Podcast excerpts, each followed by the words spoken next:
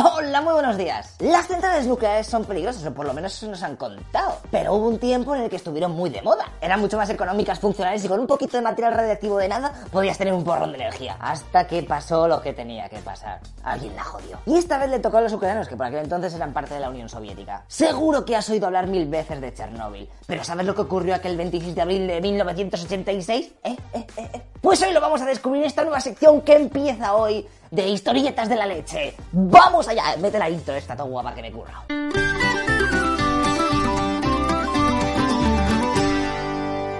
Increíble la intro, eh, y a todo el dinero que me he gastado, eh, todo sea por vosotros, va. En la historia de la humanidad solo ha habido dos accidentes de nivel 7, que por cierto es el máximo, en la escala de accidentes nucleares. El de Fukushima de 2011 y el de Chernóbil, que está considerado uno de los mayores desastres medioambientales de la historia. Pero lo primero que vamos a hacer, para enterarnos un poco, va a ser conocer la central nuclear de allí, a ver cómo era y todo eso, ¿va? El lugar estaba guapo, a 17 kilómetros de la ciudad de Chernóbil, en la que vivían 14.000 habitantes, y a 110 de la capital, que era Kiev, del país, como ahora, ¿sabes? O sea, te que lo había construida a tomar por saco. ¿Qué va? Ahí en mitad de la gente. Esta planta nuclear había sido inaugurada en 1967 y desde entonces habían empezado a ampliarla. Pero todo mal, todo mal. Porque no cumplían con los requisitos de seguridad de entonces, que tampoco te creas que fueran la hostia. Ya que no tenían edificio de contención. Que, por si no trabajas con Homer y no sabes qué es esto, decirte que es la principal barrera para contener los gases radiactivos en caso de emergencia y que está entera hecha de hormigón y acero. Resistente al máximo. Aunque antes de llegar a este escudo, las plantas nucleares tienen tres barreras de protección más. Pero bueno, que tampoco hemos venido a aprender esto, vamos a ver qué narices ocurrió aquel día. Como suele suceder en estos casos, si algo puede salir mal, tranquilo, que no va a salir mal, sino fatal. El 25 de abril, que por cierto es mi cumple, ¿eh? empezaron con un test en el que se simulaba el corte de suministro eléctrico en el reactor. Estaban mirando a ver cómo se comportaba aquello si de repente se iba la energía hasta que se ponía en funcionamiento los sistemas auxiliares, pues había unos segundos ahí que decía, uy, a ver qué pasa aquí, cómo se comporta. Eh, Pero estamos aquí todos atentos, ¿eh?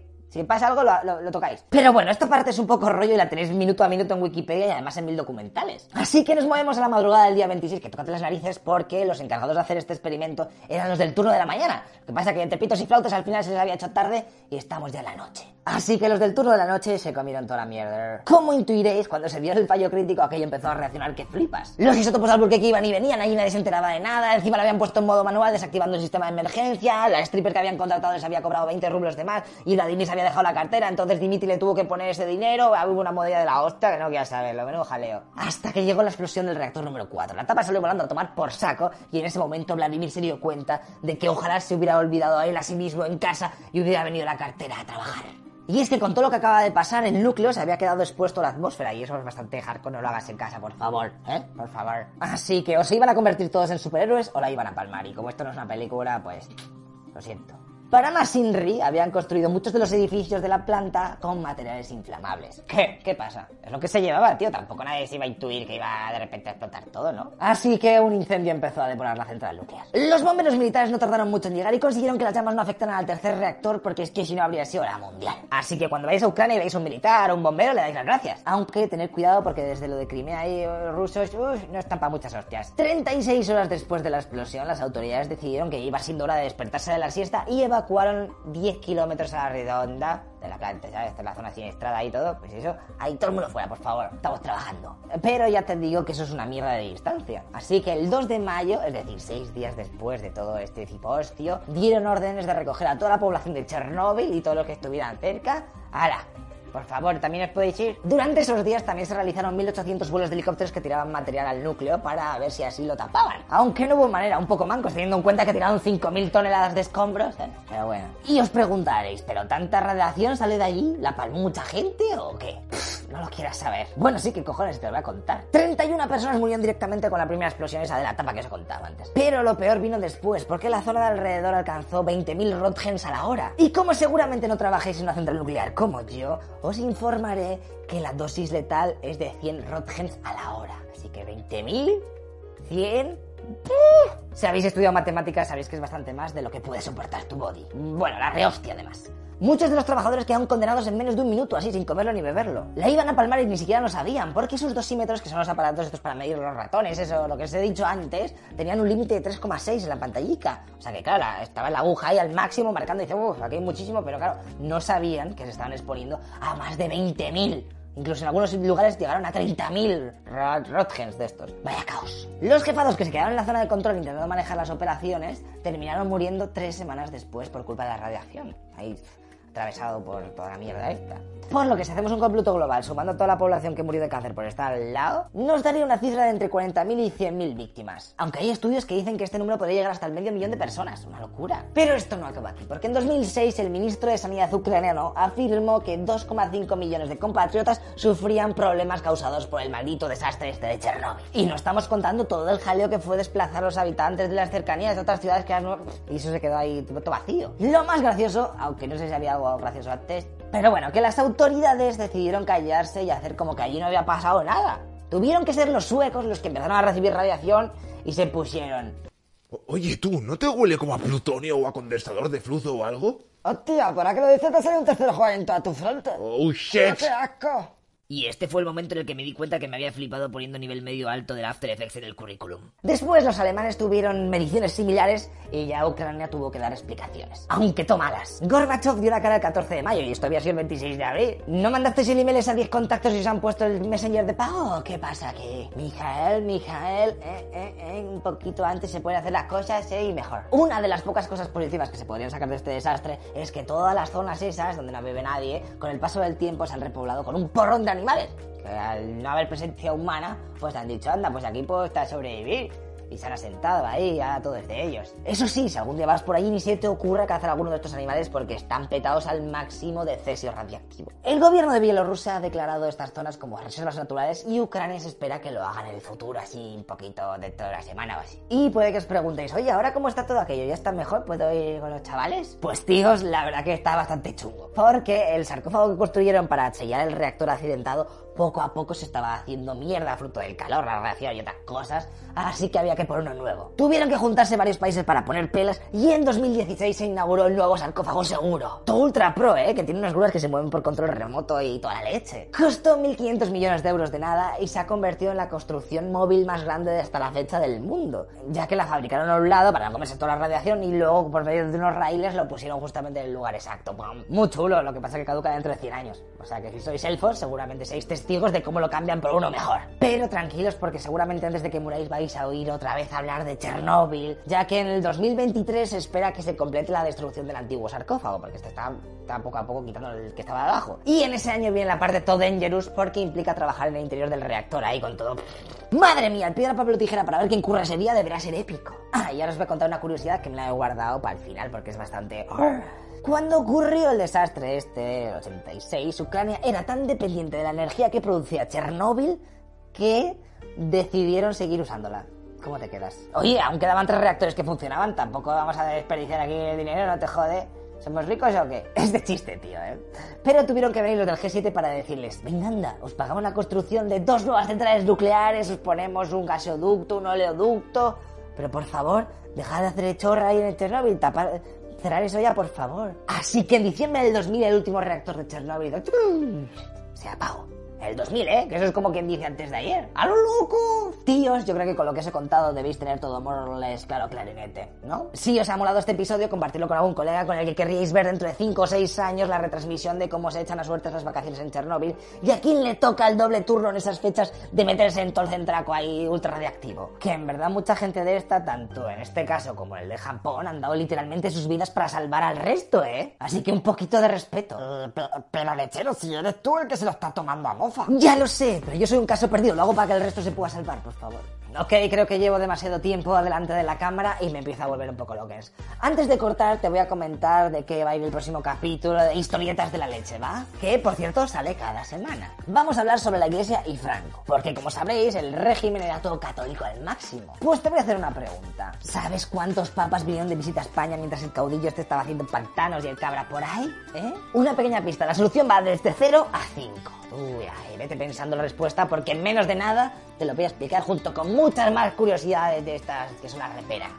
Así que estate atento. ¡Hasta luego, loco pizzas! Hola, muy buenos días. Hoy vamos a hablar sobre algo que mucha gente desconoce. Franco y la iglesia eran uña y carne, ¿verdad? Con eso de que Paco era católico al máximo, pues supongo. Ay, ay, ay, te voy a contar una movida que te hará ver este noviazgo con otros ojos. ¿Preparado? Venga, pues empezamos historietas de la leche, vamos.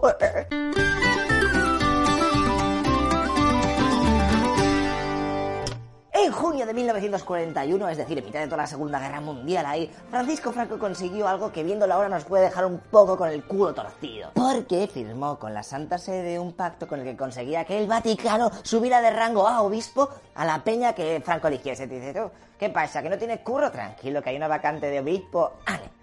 Colocado. ¿Y cómo narices consiguió que le dieran eso? Lo siento, tíos, pero de nuevo tenemos que sacar el tema de la guerra civil. Y es que ya sabéis que aquello, además de ser una lucha política, también fue un poco religiosa. Un estado más laico contra el Catholic State of Franco. Después de la derrota de los republicanos, el estado empezó a sostener económicamente a la iglesia. Y esto iba desde los salarios a los sacerdotes. Madre mía, funcionarios curas, lo que nos faltaba. ¡Hala, hijo Gorio! Luego también le daban el mantenimiento de los seminarios y la reconstrucción de los templos e iglesias. Ya que, como sabréis, hubo la leche de saqueos, así asesinatos a clérigos y quema de iglesia durante el conflicto. Pues bien, el Vaticano dijo, Uy, Franco, te has portado todo guay, molas mucho, así que eso de que nombres tú a los obispos con tu dedo divino nos parece una buena recompensa. Dame un beso. Ok, todo iba bien hasta que llegó el Concilio Vaticano II. Justo cambian ahí también de papa y ponen a un tal Pablo VI en 1963. Un italiano que siempre escogía, como veis en la foto, tijera y sus colegas que lo sabían se lo fundían easy y siempre tocaba ir en la parte atrás del coche. Pero esto no es lo que nos importa ahora. La movida es que a Franco le caía al tío este como el culo, porque era demasiado progre para él. Y encima que en el concilio aquel le hubiesen decidido que Franco tenía que abandonar aquello de enchufar a los obispos,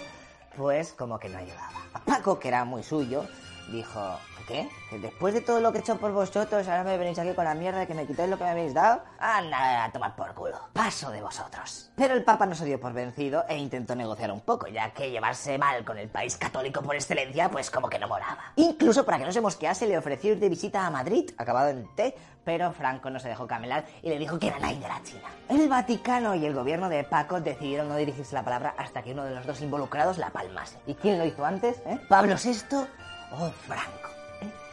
¿Eh? ¿Eh? ¿Eh? Corre, elige uno, corre, corre. Venga, ya. Time's up. Franco murió en el 75 y Pablo, ¿eh? el Papa, en el 78. Ah, claro, con centros divinos y esas cosas yo también. Pero bueno, a lo que íbamos. Esta es la explicación de que en 36 años de dictadura procatólica al máximo no viniese ningún papa a visitar al país. Fíjate qué curioso. Ok, pues ahora que sabemos una cosita más, te voy a hacer una pregunta. ¿Sabes cuándo acabó la Inquisición? ¿Mm? ¿Y quién fue su última víctima? Eh, Eso, eso sí que no.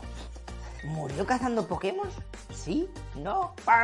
Pues si necesitas la respuesta porque es bastante what the fuck, te recomiendo que veas el siguiente capítulo de Historitas de la Leche, que lo dejaré por aquí oh, oh, cuando esté, que es nada y menos a cada semana. Yo ya me despido, ¿eh? comparte este vídeo con algún colega que vaya pa' cura o algo, que seguro que esto le interesa, el tema que hagamos dar.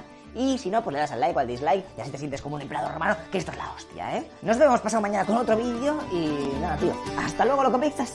Hola, muy buenos días. Ay, ay, ay, la Inquisición de las narices. Una de las cosas por las que España pasará en la historia, y eso que ni la inventamos nosotros. Fueron nuestros queridos vecinos que tanto nos aman, ¿eh? Los franceses. En 1184, pero el primer estado en implantarlo fue el de Aragón, y ya cuando se casaron los reyes católicos, pues se hizo oficial en todo el reino. Y claro, como en aquella época era cuando nosotros la estábamos partiendo y teníamos medio wall, pues la peña empezó a decir, oye, tío, he visto la Inquisición española, ya. Española, y que hostia, francesa si quieres, pero nuestra no era. Pero no solo nosotros jugábamos a esto de cazar brujas, ¿eh? Otros países como Portugal o los italianos también les molaba eso del rollito sadomasoquista.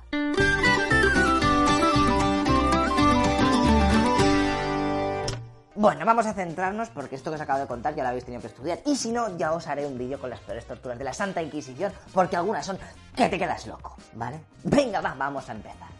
¿Hasta qué fecha crees que tuvimos los del Santo Oficio por ahí dando por saco, eh? ¿Hasta el 1600? ¿1700 quizás? ¿1800?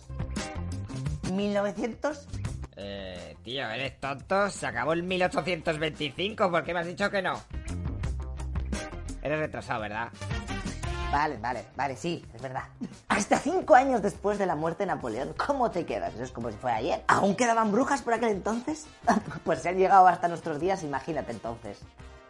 Y, brujos, y brujos, ¿eh? No me seáis tonticos y tonticas. Bueno, que me meto en unos jaleos de aquí que nadie me llama. A ver, vamos a ver. Gente que hiciese hechizos y tal, no creo que hubiese mucha, porque por aquel entonces los ordenadores no podían ni con el Diablo 1. Así que tenían que inventarse cosas para juzgar a la peña. Y eso fue lo que hicieron para justiciar a Cayetano Ripoll, que tiene el dudoso honor de ser la última víctima de la Spanish Inquisition. Y encima que fue un año después de que la quitaran. Imagínate el lag que tenían los servers de entonces. ¿Pero qué hizo? Pues no gran cosa, la verdad. Este profesor valenciano de 48 años fue condenado a muerte hereje, gracias a las siguientes acusaciones, ¿eh? Atentos. Leer libros chungos a Harry Potter y esas cosas.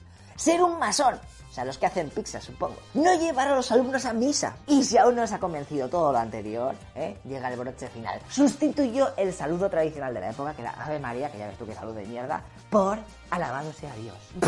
Menudo colgado, madre mía, ¿quién se lo ocurre? Seguro que su cuenta de Twitter también tenía que ser un desastre. Bueno, el pobre hombre, después de estar dos años en cárcel, murió ahorcado por orden de la justicia, ¿eh? Luego pusieron su cadáver en un barril que estaba pintado con llamas, ahí tuning para asemejar que el embrado lo habían quemado, ¿eh? Y lo enterraron en una zona para condenados por herejía fuera del cementerio. ¡Qué malotes! Esta ejecución tuvo un gran revuelo en toda Europa, pero en España se silenció porque tampoco era plan de hacer marca ya tú sabes, ¿eh? O sea que si algún día vais a Valencia y visitáis la iglesia de la Concepción, veréis el lugar donde Cayetano ejerció como maestro y se pasó al lado oscuro. Y ya está, menos mal que hemos aprendido la lección para que estas cosas no vuelvan a ocurrir, ¿eh? O por lo menos eso creo, ¿eh? Como siempre me voy a despedir de vosotros haciéndoos una preguntita de nada. ¿Sabéis cuándo se reconoció la ciudad del Vaticano como Estado? eh? Porque han pasado muchos años a tortas con sus vecinos, los italianos. Pues si te digo que Martin Luther King nació antes que el Estado de la Iglesia, ¿cómo te quedas? Bueno, descubre su increíble independencia gracias a los pactos de Letrán con el señorito Mussolini en el próximo vídeo de Historitas de la Leche. Y ya que estáis, mándale este vídeo de la Inquisición a algún colega con el que te pones de pareja en el trivial y siempre perdéis estrepitosamente, que sois tan malos, no sé cómo lo tengo que decir. Ah, Venga, tíos, hasta luego, loco pizzas. Hola, muy buenos días. Espero que no se haya notado que me he estirado para que se me la camiseta. Si estás viendo esto, es que seguro vives en un país. ¡Wow! It's fucking nothing. No, en serio, tu país tiene muchísima historia, a no ser que sea el Estado Islámico o alguna mierda de estas, aunque allí no sé si tiene internet, porque seguro que es un pecado alguna cosa rara. Pero los vídeos sí que se lo ocurran, ¿eh? ¿Y quién reivindica los atentados por Twitter? A ver, lechero, para que te estás yendo del tema. Intro, intro por intro. Dónde iba? Ah, sí, el estado de la ciudad del Vaticano. Que esto pequeñico, en verdad, ¿eh? De hecho, es el estado más enano del mundo y el que tiene menor población en el planeta. Alrededor de mil habitantes, que yo no sé ahí cómo caben, pero bueno. Bah, eso lo sabe todo el mundo. No me impresionas, eres un pringao. No, ¿eh? Te crees muy listo. Pues a ver si me dices los seis microestados que hay en Europa. ¿eh? Te voy a dar una pista. El Vaticano es uno de ellos. Bueno, en verdad, si lo piensas, los vas a sacar, ¿eh? Te los voy a decir al final del vídeo, así que ve pensándolos. Pero en este vídeo no vamos a hablar de eso, sino de cómo el estado con menor natalidad del mundo, ¿eh? Por eso de que odian la salsa carbonara, ¿eh? ¿Eh? Ya sabes, natalidad, nata. La carbonara lleva Bueno, que aprendamos cómo se independizó. Viajamos al pasado, metafóricamente, no te flipes que aquí no hay presupuesto para tanto, ¿eh? Hasta 1870, en donde el rey Víctor Manuel II de Italia, ¿eh? que fue el encargado de la unificación de todo aquello, que es un coñazo en clase, yo me acuerdo, un bueno rollo, pensó, oye, esto de tener aquí los estados pontificios en medio no mola una mierda, vale, a tomar por saco. Y de paso pongo la capital del nuevo reino italiano en Roma, para joder ahora al papa, que se lo acabo de quitar. Oh, like a boss. Así que los papas empezaron a quejarse porque ahora estaban dentro de otro país y se sentían como prisioneros. Por lo que decidieron cerrarse a Calicanto ¿eh? hasta que alguien les hiciese caso. Que esto de Calicanto, tío, podían modernizar un poco la expresión. A cemento y ladrillo. Oye, mira, se han cerrado a cemento y ladrillo. Bueno, no queda muy bien. Vamos a dejarlo como está. ¿eh? Mi propuesta se quita. Votaciones. Venga, toma por saco. Tuvieron que pasar unos cuantos añicos hasta que en 1929 ¿eh? llegó Mussolini. Ay, qué pasa, vengo a arreglar las cosas. Que por aquel entonces era el primer ministro italiano. Ah, y por si no lo sabías, los locopisas estos tenían el rey. Y se ve que eso de la originalidad tampoco les molaba mucho, porque el que estaba entonces se llamaba Víctor Manuel III. Qué curioso, ¿eh? Lo que os he dicho antes al segundo ya han pasado un montón de tiempo. Tampoco le pilléis mucho cariño porque después de la que se dio en la Segunda Guerra Mundial abdicó en el 46 a favor de su hijo. Pero los italianos dijeron, espera, espera, espera. Vamos a hacer un referéndum a ver si queremos seguir con lo de esto de los reyes, ¿eh? Esto, eh. Y tasca, la República. Un año después la palmó en Alejandría en un viaje del inserso y no sé qué. Ok, ya no sé por qué nos hemos ido hasta Egipto, pero bueno. Así que Mussolini firmó con el Papa entonces Pío XI un tratado guapens, que se llamó los Pactos de Letrán. El nombre en verdad nos da igual, pero se acordó lo siguiente que es bastante importante. Primero, se creaba el Estado de la Ciudad del Vaticano. Segundo, que la Iglesia volvía a tener bastante poder en la educación italiana, pudiendo enseñar religión católica y esas cosas. Y tercero, que a la Santa Sede se le debía hacer una compensación económica por sus pérdidas en 1870 con todo eso de perder los estados pontificios. ¡Menudo chollo! Mussolini ya era feliz porque se había hecho todo colega de la Iglesia y el Vaticano estaba que daba palmas. Así que todos contentos. En 1984 se volvieron a revisar los tratados. A ver qué habéis hecho aquí, que no me acuerdo que pusimos. ¿eh? Principalmente para eliminar eso de que la religión del Estado de Italia era la católica. Que ya se estaba quedando un poco anticuado aquello, ¿vale? Si tenéis curiosidad, deciros que el Papa Pío XI se hizo bastante colega también de Franco y de Hitler. Y actualmente no se recuerda su paso por la Santa Sede con mucha felicidad, que digamos. Pero fíjate por dónde que murió pocos meses antes de que estallara la Segunda Guerra Mundial. Y esta es la foto del lecho de muerte para los más morbosos que os la dejo aquí de regalo, aunque estamos todo internet. Ok, pues ha estado guay esto de la movida del Vaticano. Yo creo que era más antigua, la verdad. Ah, y que se me olvidaba, os tengo que decir los microestados europeos. Espero que te haya dado tiempo a pensarlo, ¿eh? Here we go. Tenemos a Andorra, Liechtenstein, Malta, San Marino, Mónaco y Luxemburgo. Y obvios y obvios, pues, eh, pues lo que hemos dicho ahora, que es el Vaticano. Espera un momento, esos son siete. A ver qué has dicho antes, voy a rebobinar. Pues a ver si me dices los seis microestados que hay en Europa. ¿eh? Te voy a dar una pista. El Vaticano es uno de ellos. Madre mía, qué retrasado eres, es que ni contar. Y ya está, no os aburro más con datos para examen, tranquilos. Pero sí que os voy a dar un pequeño avance de la siguiente historieta de la leche que vamos a ver la próxima semana. ¿Sabes quién es Laika? ¿No? Siempre la perrita esta que mandaron los soviéticos al espacio, tal y tal. ¿eh?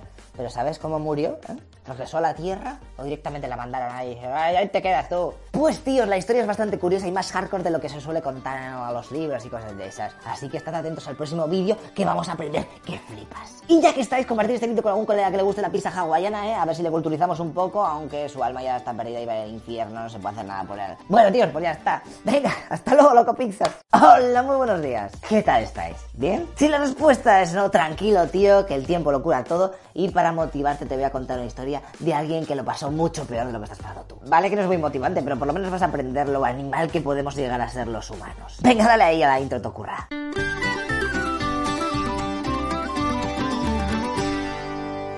Seguramente sepas cuál fue el primer ser vivo en orbitar la Tierra, ¿verdad? La perra laica, que por cierto significa ladradora en ruso. Así que ahora que ya sabes esto, ve echándole Erasmus a Moscú, que tienes el idioma controladísimo. Tenemos que irnos hasta noviembre del 57 para ser testigos del lanzamiento del Sputnik 2, que lo tiraron tan solo un mes después del Sputnik 1, el cual, recordaros que era el primer satélite artificial de la historia. Y eso que parecía el balón de Ramos este con el que hacíamos gracias hace mucho tiempo, ¿te acuerdas? Pues, pues con patas. Pero bueno, solo os digo que este cacharro aguantó 92 días dando vueltas a la Tierra y enviando por radio datos telemétricos de temperatura, densidad de las capas de la atmósfera y más cosas que ahora nos parecerían un poco de coña. Y a los palos esos que antes se llamaban patas, en realidad eran sus antenas, ¿vale? Pero basta ya de hablar del primero porque aquí hemos venido a hablar de la segunda versión. Y es que a los soviéticos les faltó tiempo para meter algo dentro y así llevarse la medallita de haber sido los first en conquistar the space.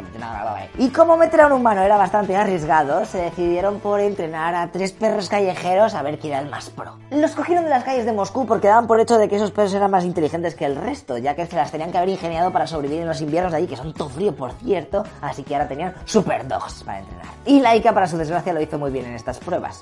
Tres añicos que tenía la pobre. No os creáis que todo esto estaba planeado con tiempo. ¡Qué va!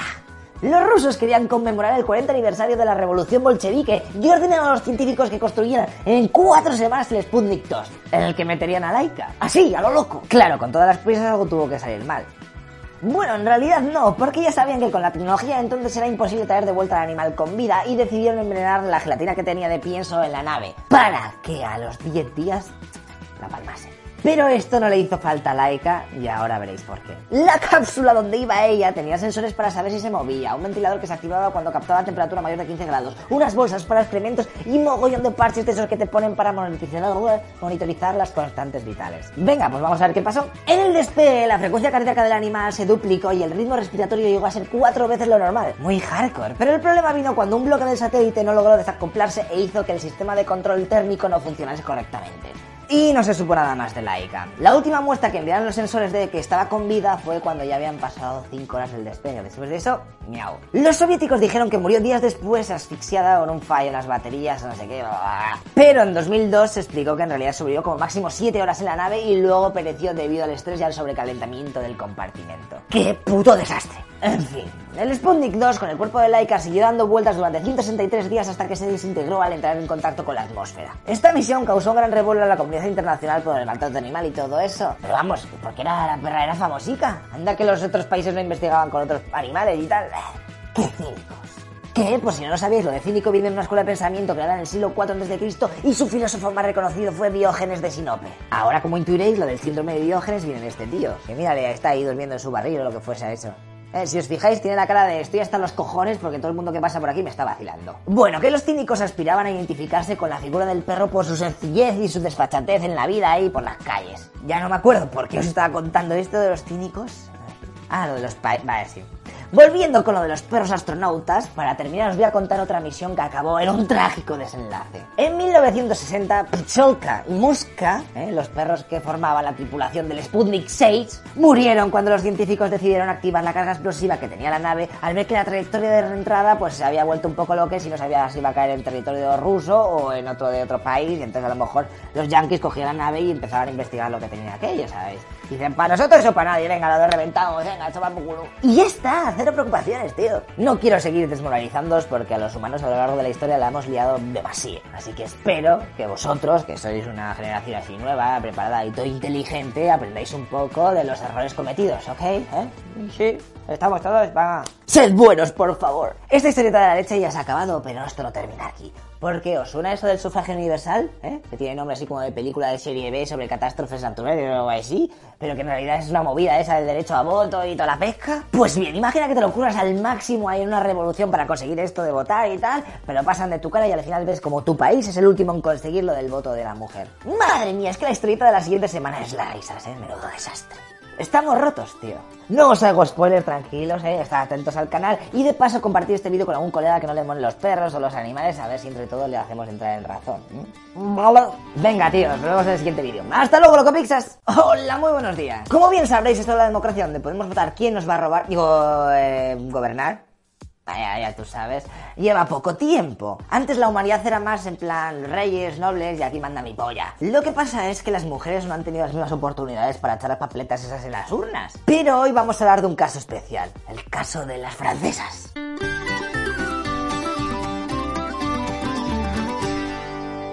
No sé si estuviste en la Revolución Francesa, pero la leíamos bastante parda ahí poniendo barricadas por todos lados, guillotinando al que se pusiera tonto, comiendo los crees en los botellones. Bueno, era todo. ¡Qué tiempo! Menudas risas nos echábamos. Corría el año 1769, en verdad no corría, pero es una expresión. Y el eslogan de liberté, igualité y fraternité lo estaba petando. Íbamos a quitar a la monarquía y a poner algo menos malo que con el tiempo nos daría la opción de sacar las urnas a la calle. Bueno, a los colegios. No lo hicimos del todo bien, porque luego vino Napoleón y volvimos a tener reyes y cosas. Pero en 1848 fuimos los primeros en votar. ¿Eh? ¿Dónde estáis? ¿Dónde estáis? Los gabachos son la hostia. ¡Yija! Bueno, en realidad fueron los suizos, pero esto será nuestro pequeño secreto, ¿ok? Pero no nos alegremos tanto porque había un problema. Y es que a las mujeres les habían dado por saco. Y eso que se curraron igual que nosotros la movida esta de la revolución. De hecho, fueron las que hicieron la marcha esa a Versalles a buscar al rey. Pero ni con esas. En aquella época se pensaba de otra manera, pero ellas no se quedaron calladas y siguieron manifestándose a favor del derecho a ser alguien en la política. Y es que si podían ser guillotinadas por sus actividades políticas, no tenía mucho sentido jugarse la vida por algo que luego no sirviese para nada, no podían ni votar ni nada. Una de estas revolucionarias que más os sonará si lo habéis dado o si os interesa el tema es Olympe de Gouges. No sé pronunciar mucho en francés, Olympe Gouges, que fue la que escribió la Declaración de los Derechos de la Mujer y la Ciudadanía, donde ponía algo tan obvio como que los hombres y las mujeres debían tener los mismos derechos. Madre mía. Lo que pasa que nadie le hizo caso. Bueno, sí, Robespierre, Robespierre le hizo caso. El cual estaba todo picado con que ella no parase de criticarle, así que la mandó a juicio. O lo que es lo mismo, a la guillotina, que cojones. Porque los juicios revolucionarios de la época estaban todo amañados, parecía la Champions League. Su hijo incluso tuvo que renegar de su madre, porque si no iría detrás de ella de cabeza. ¿eh? De cabeza, la guillotina. No, joder, esto es serious. Olimpe, o la mujer de la que estamos hablando, puso una piedra en la construcción de los derechos de las mujeres. Pero luego vino nuestro querido amigo Napoleón, que Napoleón era, ya sabéis cómo sé yo, ¿eh? y dijo, "Ay, mujeres, tienen que estar ahí eh, en la cocina, ahí en casa, de que se queden ahí, ah, y dejen de hacer el cholo a las reuniones o temas políticos, que eso es de los hombres, que nosotros somos los que mandamos. De hecho, puso una orden de arresto a todas las mujeres que se vieran pululando por algún sitio ahí, motivadas por alguna causa política. Qué mal, tío, Napoleón, así las cosas no son, ¿eh? Todo esto estaba detallado en el Código Napoleónico, que es un librico así de pequeño, ¿eh? Como lo veis ahí, donde se determina el Código Civil de los franceses. Y muchas cosas de las que vienen ahí escritas aún siguen en vigor, para que veas. Incluso Bonaparte confesó que viviría eternamente gracias a este libro y no a sus victorias. Y Waterloo, que sí que va a ser eternamente el fail ese que te comiste capullo. El tiempo pasó y otros países empezaron a copiar la idea esa de la democracia para sus países. Dinamarca, Colombia, Estados Unidos fueron los que nos siguieron a los franceses, pero pronto algunos de ellos nos pasaron por la izquierda, ya que ellos también permitieron votar a las mujeres. El primer país en el que votaron las féminas fue Nueva Zelanda en 1893. Las españolas tuvieron que esperar un poquito hasta el 33, aunque luego vino la dictadura, así que Miau. ¡Ey! ¿Y las francesas, después de tanto currárselo, cuándo consiguieron el derecho a voto? Pues hasta después de la Segunda Guerra Mundial, hijo mío. En 1945, por fin, ya pudieron votar. Para que veas cómo es la vida, ¿eh? Todo el rato currándotelo y al final alcanzas de los últimos. Bueno, tíos y tías, ¿eh? si tenéis curiosidad por la lista de países y la fecha en donde pudieron votar los hombres y las mujeres, aquí os dejo un pequeño resumen que me he curado. Está copiado de algún lado, seguramente. Espero que este tema del derecho al voto de la mujer ¿eh? os haga entender un poco por qué están hasta los ovarios de tener que seguir reclamando igualdad en aspectos como el mismo salario, lo de que si se quedan embarazadas que las echen y otras polladas que dices tú, tío, pero ¿en qué año estamos? Son tan de sentido común que seguramente mi nieto dentro de 50 años cuando salga youtuber hará vídeos poniéndonos a parir diciendo, ay mía, qué antiguo es, ¿eh? mi abuelo seguramente estaba ahí pegando a mujeres o lo que sea. Por favor, ¿eh? No hay que estar tan atrasados. Vamos a intentar evolucionar la puta humanidad de una vez, ¿o qué? Que hay peña que esto retrasar el máximo. Ya está, yo ya me callo. Si queréis compartir este vídeo con alguna amiga o colega que tengáis por Facebook, ¿eh? lo que sea, para que se entere un poco de cómo fueron las francesas las pioneras en esto del voto, o luego fueron las últimas, pero bueno, ya, me entendéis. Pues hacerlo, no seáis tímidos. Voy a cortar esto ya, pero antes te tengo que hablar del canal de Panamá, que por si no lo sabéis, está en Panamá. De ahí viene lo de canal. Bueno, que se inauguró en 1914, pero ¿sabías que los españoles estuvimos a punto de hacerlo mucho antes? ¿eh?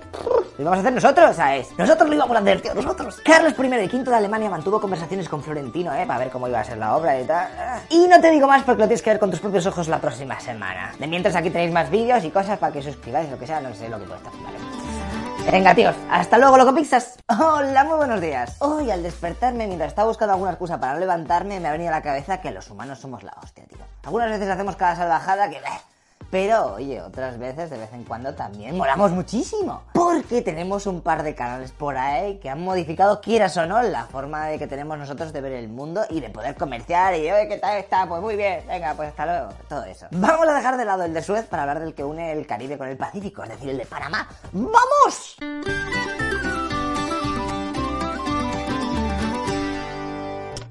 80 kilómetros de nada son los que se deben de cruzar en barco para pillar uno de los atajos más bestias de todo el planeta. Y pese que fue inaugurada en 1914, esta mega construcción ya fue ideada muchísimo antes, ¿sabes? De hecho, los nativos americanos fueron los que enseñaron este truco a los españoles de pasar las embarcaciones de un lado a otro por tierra así, andando, ¡eh! y así ahorraban tiempo. Lo que pasa que a los conquistadores aún así les parecía un pateo llevar en la mochila el barco, ¿eh? Porque quieras que no, eso pesa. Y dijeron, a ver, hay que ir a otra cosa. Así que buscaron otras rutas hasta que en 1520, ¿eh? este tío que se llama Fernando de Magallanes, se fue de excursión al estrecho de Magallanes, que también es casualidad que se llame igual que él, ¿sabes?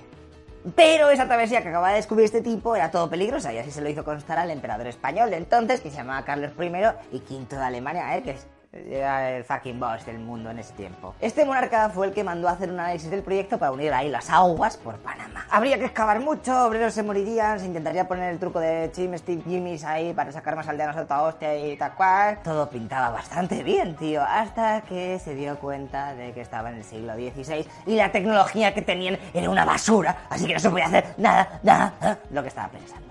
Oh. A ver, tranquilo que la cosa no quedó ahí. Porque al ver que no se podía hacer este canal artificial, eh, cogieron y crearon el Camino de las Cruces. Una especie de carretera por la que iban desde Panamá hasta el río Chagres, donde se pillaban ahí unos botes con los que tan solo había que dejarse llevar hasta llegar a la desembocadura, ya en el Mar Caribe o Atlántico, como quieras llamar. Con el paso de los años de los reyes y de los piratas y todas esas cosas, este camino se fue abandonando, pero actualmente se conservan algunos tramos, eh, ahí con los pedros que se pusieron hace 500 años, ¿sabes? Eh? Muy chulo. Verlo. Bueno, centrándonos con la historia, eh, otros reyes siguieron con la idea de hacer el canal, pero entre que estaban a hostia con todo el mundo y que no les sobraba el dinero, pues lo fueron dejando. Si venga, ya hará otro. Fíjate en esto, ¿eh? Una de las razones que dieron a Felipe II para que no empezase la obra fue la de que aquello sería un desastre mundial, ya que inundaría toda la tierra. A ver, que no es ninguna tontería, ¿eh? Porque hay un desnivel de 24 centimazos de euro más o menos en- entre los océanos. El Pacífico, es decir, el de la izquierda, es más alto. Está ahí, "Eh, ¿qué pasa? Y claro, si haces un agujero para comunicarlo, pues eh, eh, se va a caer todo para el otro lado, ¿sabes? Qué desastre, macho. Entonces, ¿cómo narices han solucionado eso? ¿Le han puesto una banqueta al otro océano para nivelarlo? Hecho como... Uy, uy, uy, qué conspirador que me parece todo esto. Esto es falso, fijo. Tranquilo que el océano Pacífico no va a inundar nada. Bueno, a lo mejor se algún tsunami como la... Pero no por el canal de Panamá. Ya que esta obra monumental usa unas esclusas que funcionan a modo ascensor, así que van subiendo la... Sí, seguro que visto en, dibujicos o algo. Lo voy a poner ahí. No sé si Y es que tienen que elevar a los barcos 26 metros para llevarles al lago Gatún, que es ese eh, que está en el mapa. eh, Que, por si no lo sabes, es fake. Bueno, sí que existe, ahí está el mapa. Lo que pasa que es un lago artificial que crearon en 1913 para que no tuvieran que construir tanto y así el canal de Panamá se acabase antes. Bueno, para que lo entendamos es, hay dos ascensores en cada lado y en vez de hay una piscina muy grande y ya está. Pues si tienes un poco de curiosidad, te voy a seguir contando la historia del canal porque es bastante... Pero estate atento que voy a intentar ir un poco rápido, ¿ok? ¿Eh? Vamos a poner los guantes, venga. En 1839, el gobierno de la República Nueva Granada dejó una empresa francesa que mirase todo aquello para hacer el canal, pero los franceses dijeron, madre mía, que hay mucha tierra, esto es un pateo, yo paso. Así, 40 años más tarde, el mismo tipo que había terminado el canal de Suez se puso farruco y dijo que aquello era pan comido y dijo, venga, manos a la obra, vamos a ver qué pasa aquí. Creó una empresa todo guapa que cotizaba en bolsa y todo, se llama Compagnie Universal du Canal Internacional du Panamá o algo así, no sé, seguramente lo pongo aquí porque francés es pésimo. Con ella se puso manos a la obra y yo me acuerdo porque estaba viviendo detrás de una valla y digo, "Madre, esto va a acabar fatal. Y es que fiebre amarilla, retrasos en la obra, oposición de Estados Unidos, había un terremoto, Godzilla, bueno, un caguín fatal. Incluso Gustavo Eiffel, ¿eh? que es un tío que a lo mejor te suena porque ha hecho una torre en París o no sé qué, me, me- me han contado alguien, ¿eh? Pues puso en duda el proyecto ya que no hacía uso de las esclusas y iba demasiado de sobra. Poner ascensores de estos todo guapos para los barcos, ¿no? ¿Qué hacéis? ¿Qué estáis haciendo ahí? ¿Una rampa? O sea que al final la empresa quebró y todo se fue a la mierda. El jefe de la obra del canal se quedó con la compañía y negoció con Estados Unidos para que ayudasen un poco a terminar aquello, macho, que estaba...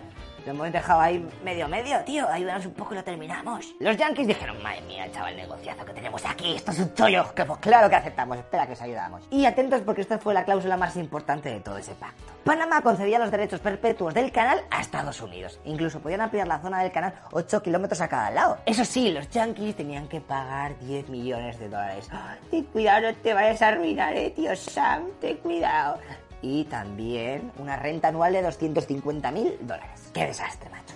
En 1914, como os he dicho antes, lograron terminar el canal y hasta 1999, atento, ¿eh? los Estados Unidos no devolvieron el control completo de aquello a las autoridades del país. Dijeron, venga, anda, lo que firmamos hace mogollón lo vamos a romper, tío, pero que tampoco me pase esto, estamos pasándonos un poco. Ahora ya que estamos terminando, te voy a dar algunos datos que seguramente te pueden ayudar si algún por la zona con una colchoneta y dices, hostia, pues voy a pasar por ahí y usar el invento este que viene un vídeo, a ver qué tal es. Porque si me salgo ahí me voy a enfriar, buah, me seco y todo.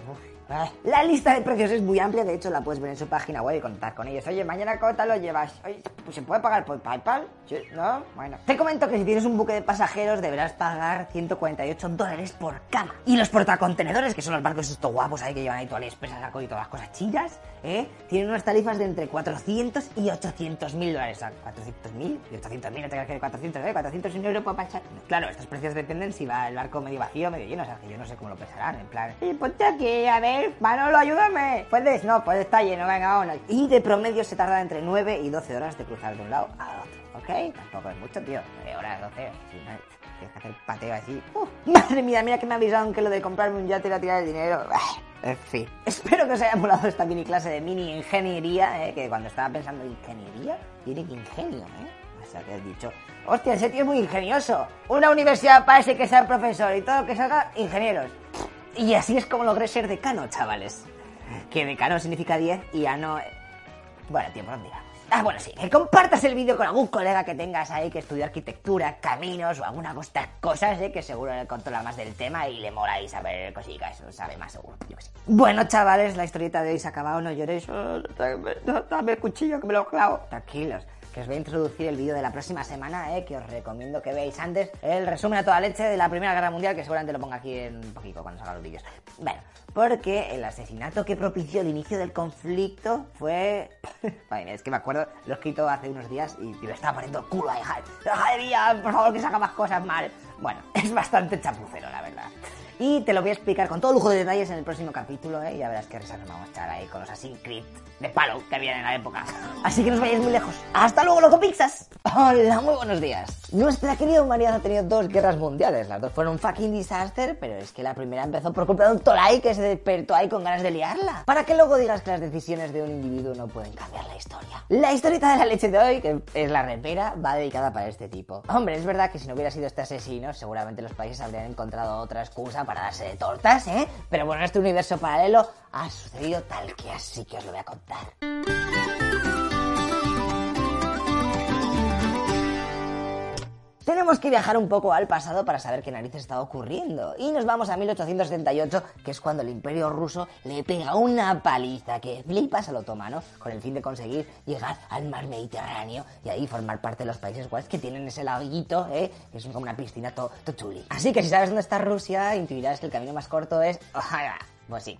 Tuvieron que librar a todos los Balcanes del poderío turco, ¿eh? Y con esas que firmaron un tratado donde aquella zona se ponía bajo ocupación militar del Imperio Austrohúngaro, pero que allí, en verdad, aquello era seguía perteneciendo a los otomanos. Bueno, era un, un jaleo de, un desastre, ¿vale? Que ni ellos sabían lo que habían firmado. Una especie de invasión encubierta, que no es encubierta del barco, sino... O sea, sí, la, la palabra. Y claro, la gente allí decía, o sea, nos quitáis a los turcos y nos ponéis a los otros, que no sé si son otros, ¿en qué quedamos? ¿Qué sois? Bueno, tío, ¿por qué no nos dejáis en paz, tío, y nos dejáis formar nuestro propio país? Que sois unos pesados, que es que al final la vamos a tener, joder, qué pitorreo es este. Así que en la zona, como era normal, empezó a haber bastante rechazo a los nuevos invasores. ¡Astrohúngaro! ¡Eres más tonto que un... búlgaro! No, me puedo... Venga, má- mátame. Hasta que llegó la noticia de que el sucesor del emperador austrohúngaro, es decir, el archiduque Francisco Fernando, iba a venir a Sarajevo eh, a asistir a unas maniobras militares y a inaugurar un museo, no sé qué mierdas. ¡Madre mía! eh, eh, eh. Pobrecito, ya se puede haber quedado en casa porque no saben el jaleo que se acaba de meter. De hecho, confesó que tenía miedo de aquel viaje y le pidió a su mujer Sofía que la acompañase. ¿Por qué no vienes, tía? Que seguramente si vienes tú no me pasa nada. Te pones así delante un poco mío, delante del láser ese que lo está apuntando y, y ya has hecho... pues, eh, Maldita la hora de esa proposición, porque al final ella sí que fue. Y atentos porque empieza el jaleo. Los terroristas del grupo La Mano Negra, que habían preparado el atentado, estaban repartidos por todo el camino que iba a llevar la comitiva. Si fallaba uno, pues tenían como media docena más que podían rematar el plan en cualquier momento. Pero lo que no sabían es que la mayoría de ellos eran bastante tonticos. ya veréis. El 28 de junio de 1914 el archiduque tira para aquella zona y llega a una estación de trenes en plan, hola, bueno, estoy aquí más cerca de la zona, ¿qué tal? Ahora, pues métete en uno de estos seis coches y tira para el ayuntamiento de Sarajevo, que ahí empieza la fiesta. Hicieron varias paradas por el camino para comprar postales o pillar la típica camiseta que ponía alguien que me quiere mucho, se acuerda de mí y me trajo este recuerdo de Sarajevo, cosas de esas. Bueno, pues ya llega la hora de la acción. Los coches llegan a la ciudad y encinan la carretera principal para llegar al ayuntamiento. Mira, el ayuntamiento está allí. Fácil. Ya que hay mucha gente al lado que nos quiere así con banderitas que grita ¡Uh, SB! ¡Uh, SB! 3.0 Bueno, no sé si gritaban eso, pero para hacernos una idea. Ok, ahora que están todos en sus puestos, vamos a ver qué han hecho los de la mano negra. El primer terrorista dijo que no consiguió tirar la bomba al coche del archiduque. El segundo, que estaba a escasos metros del primero, ¿sabéis? ¿Eh? Puso como excusa que no le dio tiempo a reaccionar, que en plan estaba ahí con el bocata. Coño, que ya está... ¡Ay, va! Buah, espero que... el- Oye, que... Mándale un WhatsApp. Ah, que aquí no, no existe todavía. Pues ¿qué hago ahora? Me voy a casa. Venga, pues vamos a lo que hizo el tercero, que este tenía más cojones que el resto. Y se acercó al automóvil del jefazo austrohúngaro y... ¡Vaca! Le lanzó una bomba al coche. Bueno, pues ya está. Se han cargado Paco, ¿no? Se han a Francisco eh. ¿Qué va? La bomba rebotó sobre la capota del coche, porque era uno de estos guapos antiguos descapotables y todo. ¡Ué! Y se fue para atrás. Explotando justo cuando pasaba el coche de atrás. La deflagración, que está guapa esta palabra, tengo que usarla más, me la tengo que acordar. ¿eh? Bueno, que hizo un boquete en el suelo de 30 centímetros de radio, ¿eh? pero no mató a nadie, la bombica de las narices. Eso sí, 20 personas caen heridas, en plan, ¡ay, estoy herido! Tras este fail, el terrorista se tragó una cápsula de cianuro y se tiró al río, que estaba ahí al lado. ¡Qué hijo puta! Encima que lo ha hecho todo mal, de la vergüenza que tiene, va y se suicida, ¿no?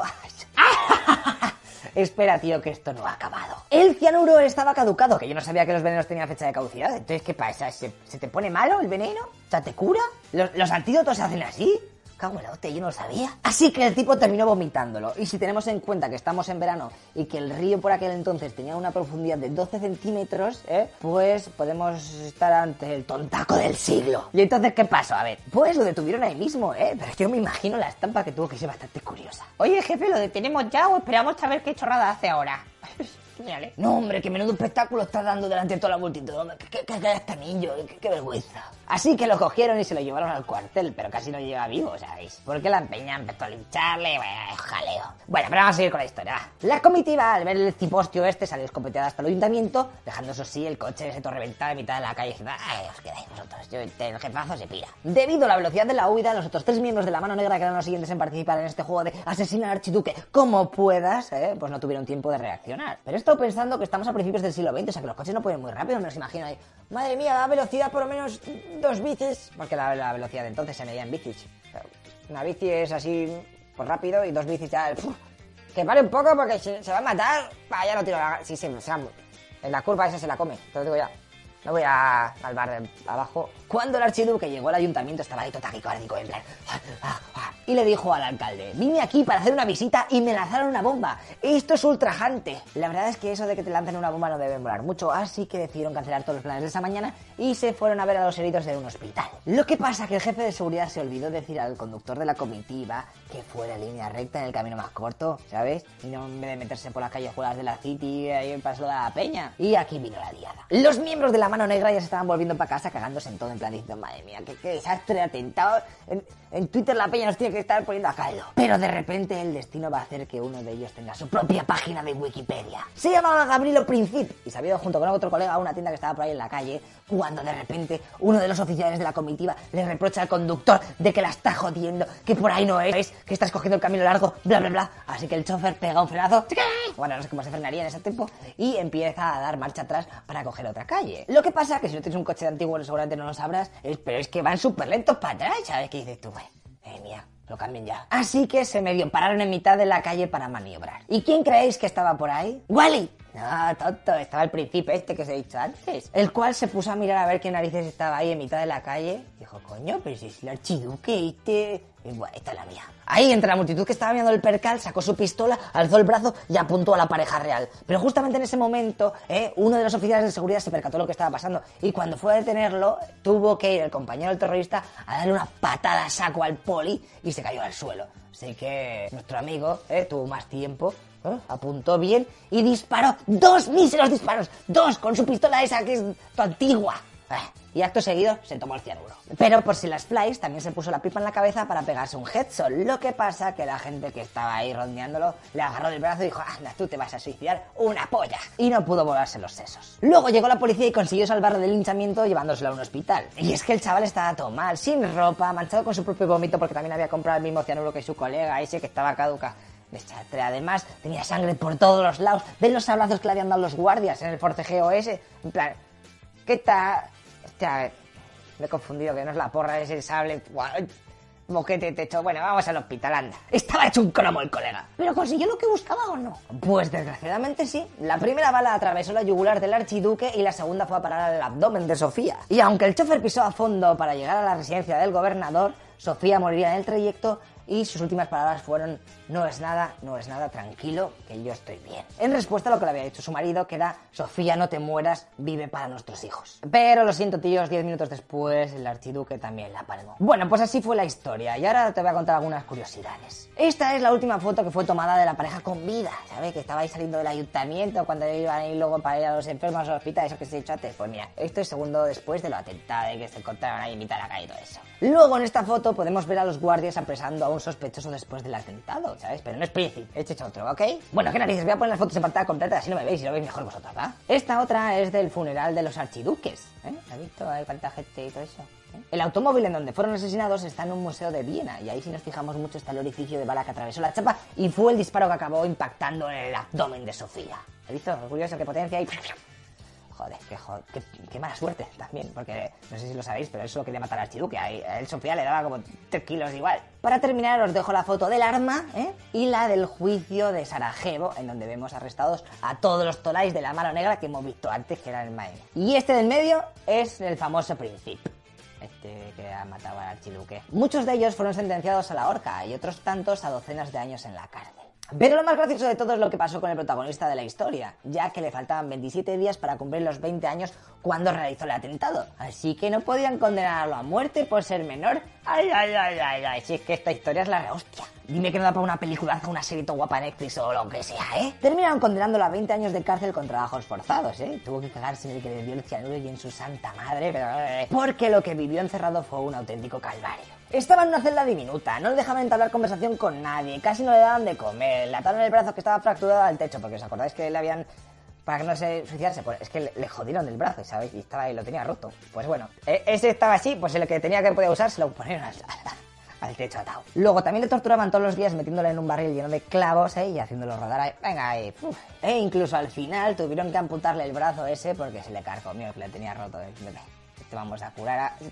Uh, hay que cortarlo, qué penita nos dais. Su historia terminaría el 28 de abril de 1918 fruto de la tuberculosis, tan solo seis meses antes de que Austro-Hungría capitulase, o sea que estaba ahí. Ay, podía haber visto la libertad o algo de eso. Bueno, no sé qué habían hecho con pero bueno. Lo enterraron en un lugar secreto, pero al perder la guerra decidieron confesárselo para que los serbios se lo llevaran a Sarajevo y lo enterrasen como un héroe ahí del pueblo, a la leche. Si vas por ahí podrás ver una placa conmemorativa, ¿eh? En donde están las supuestas pisadas marcadas donde se efectuaron los disparos. Que no entiendo muy bien cómo han conseguido aquello, ¿eh? Estaban asfaltando las aceras justamente en el día que dispararon. Bueno. Es muy, muy raro esto, ¿eh? Bueno, y después de este atentado ya sabéis la que se lió, ¿eh? Si no veis el resumen de la Primera Guerra Mundial a toda leche, porque así os enteráis un poco. Compartir esta pedazo de historia con algún colega que le molen los face o que tenga mogollón de aire, ¿eh? más, más que el principio es imposible, dos disparos y dos muertes, pues bueno. Yo ya os abandono, ¿eh? Pero antes os voy a hacer una preguntita de nada. Los templarios, ¿sabéis quiénes eran, no? Eh, sí. Sí, los que estaban ahí vestidos todos guapos ahí de blanco y tenían una cruz ahí totocha. Bueno, pues ¿sabéis cómo acabaron, eh? ¿Cómo se murieron y todo eso? Después de forrarse con tantas cruzadas y leches, pues supongo que acabarían ahí en sus chalets todo pro con piscinas, ahí jugando al póker o lo que sea. Esto es historia, chaval. Aquí tiene que pasar algo más Y te lo voy a contar en el próximo vídeo, así que estate atento. ¡Hasta luego, loco Pixas! Hola, muy buenos días. ¿A quién no le mola la historia de los templarios? Ahí con sus trajes blancos, que eso para quitar la sangre de las batallas tenía que costar mogollón. Luego consiguiendo el santo grial, haciendo cameos con Indiana Jones y todo. Vaya, unos cracks. Pero, tío, su historia acabó bastante mal y eso es lo que pasa cuando pides demasiado power, ¿eh? Que salen ahí la gente en plan, ¿quién tiene el power? Ajá, que te lo voy a quitar. Venga, dale ahí con la intro, chechu.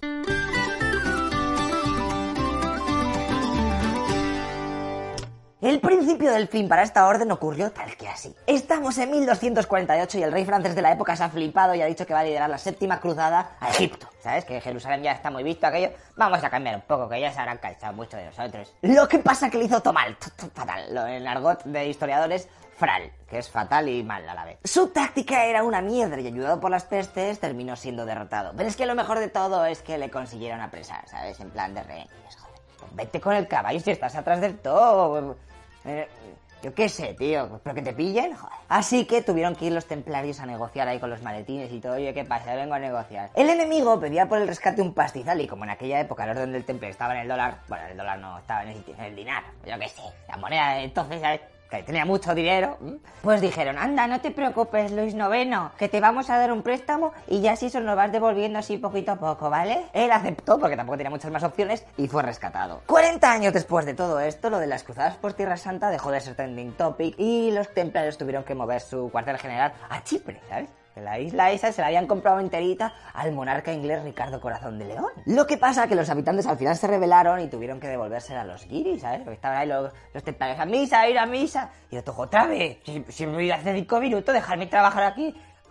¿Cómo, ¿Cómo vais a comer? La cosa estaba por allí bastante tensa, pero esto es lo de menos, porque su final llegó por culpa de los franchutes en 1300 y poco. Por aquella época los franchutes dominaban bastante el cotarro y claro, al rey de entonces no le molaba una mierda que los templarios tuvieran tanto poder y que fueran a su bola. Además de que aún había que devolverles todo el dinero que les habían prestado para rescatar al abuelo del monarca actual, ¿sabes?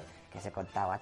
Por lo que les obligó a que se fusionaran todos, ¿eh? Y se pusieran bajo eh, un único mando, que era el del rey. Les dijo, dice, mira, aquí manda a mí. Ellos dijeron que eran ahí, ¿eh? Que yo no quiero ser aquí, que me venga el rey a decir lo que tengo que hacer. Y ahora, empezó la cacería. Felipe IV de Francia medio obligó al papa de entonces, que era Clemente V, a que iniciase un proceso contra los templarios. Así que dicho y hecho, vale, de un día para otro se les acusó de sacrilegio a la cruz, herejía, escupir también a la cruz, sodomía, homosexualidad, adoración a ídolos paganos como Justin Bieber y más cosas, ¿eh? Y cuando digo que esto fue de un día para otro es que fue así, ¿eh? Ya que el rey francés repartió sobres por todo el reino con la orden de que no se abriesen hasta el 12 de octubre de 1307. En esas cartas venían, como en Star Wars, las órdenes para capturar a los templarios que pillasen y requisar sus bienes. Como os podréis imaginar, aquello fue una caza de brujas y muchos de ellos terminaron confesando por miedo a las torturas, ¿eh? ¿Qué, pasa? ¿Que quieres que diga que soy gay? Pues soy gay, pero a mí no me hagas daño, déjame en paz. Y claro, esta especie de juicios rápidos no le molaban nada al papa, ya que los templarios debían estar sometidos a las leyes papales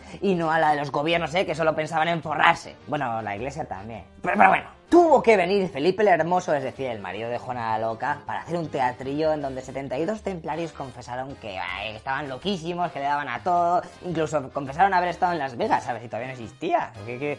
Bueno, un desastre. Lo cojonudo de todo es que el tontaco del Papa se creyó este fake, ¿sabes? Que era como una cámara oculta esta de la de YouTube, que son todas falsas, no sé si lo sabes, son o, o gente que les ha pagado.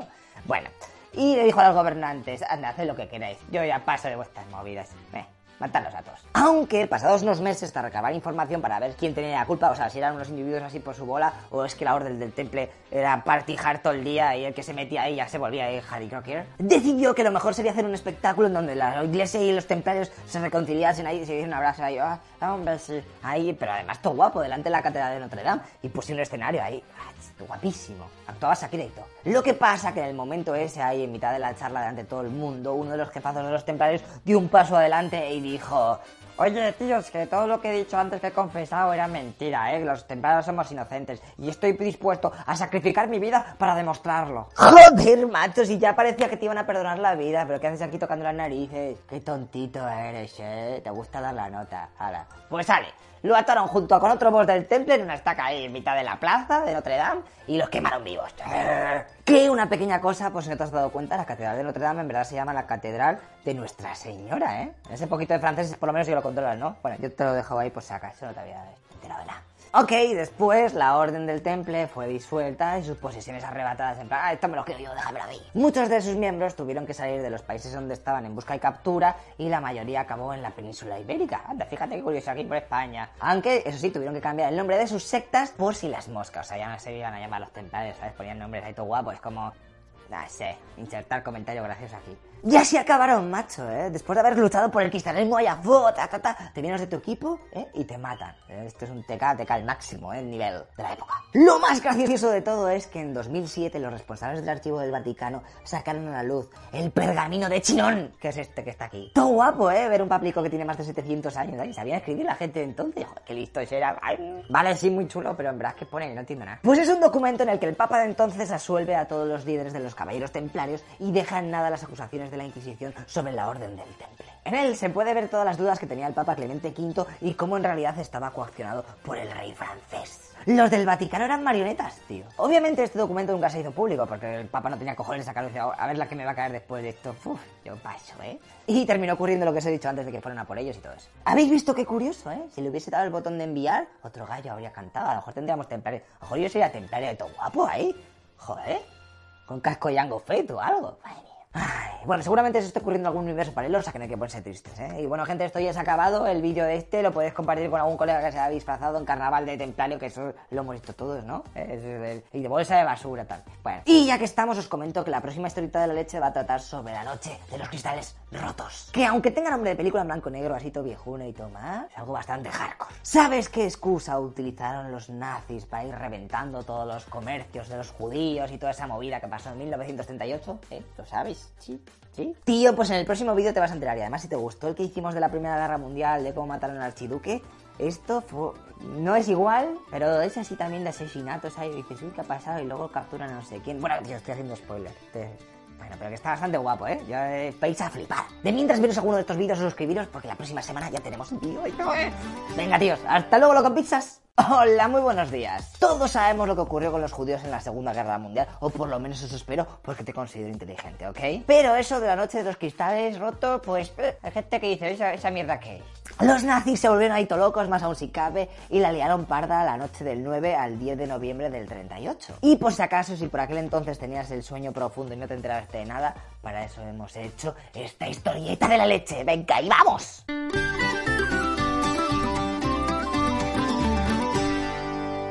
Como siempre, para entender esto un poco, nos vamos a ir para atrás, hasta 1911, que también nos hemos ido lejos, ¿sabes? Del 38 al 11, vaya, pues me da igual. Ese año es cuando una familia de judíos de origen polaco llega a Hannover y se asientan ahí, y empiezan a comer pericias y a vivir felices. Lo que pasa que en octubre del 38, así, ¿sabes? Después de unos añicos, llega la policía, le llama a casa, oye, ¿podéis salir todos un momentico? Venga, vamos, venga, meteos en este camión. Ah, tira, ya te puedes ir, Joche. Se los llevaron a la estación de trenes y les obligaron a pillar el primer tren a Polonia. Así, porque sí, de buenas a primeras, ¿sabes? No habían hecho nada. Cuando llegaron a la frontera, enviaron una postal a su hijo que se había ido a vivir a París con su tío. En ese documento, su hermana le escribió lo siguiente. Nadie nos dijo lo que estaba pasando, pero nos dimos cuenta de que ese iba a ser el final.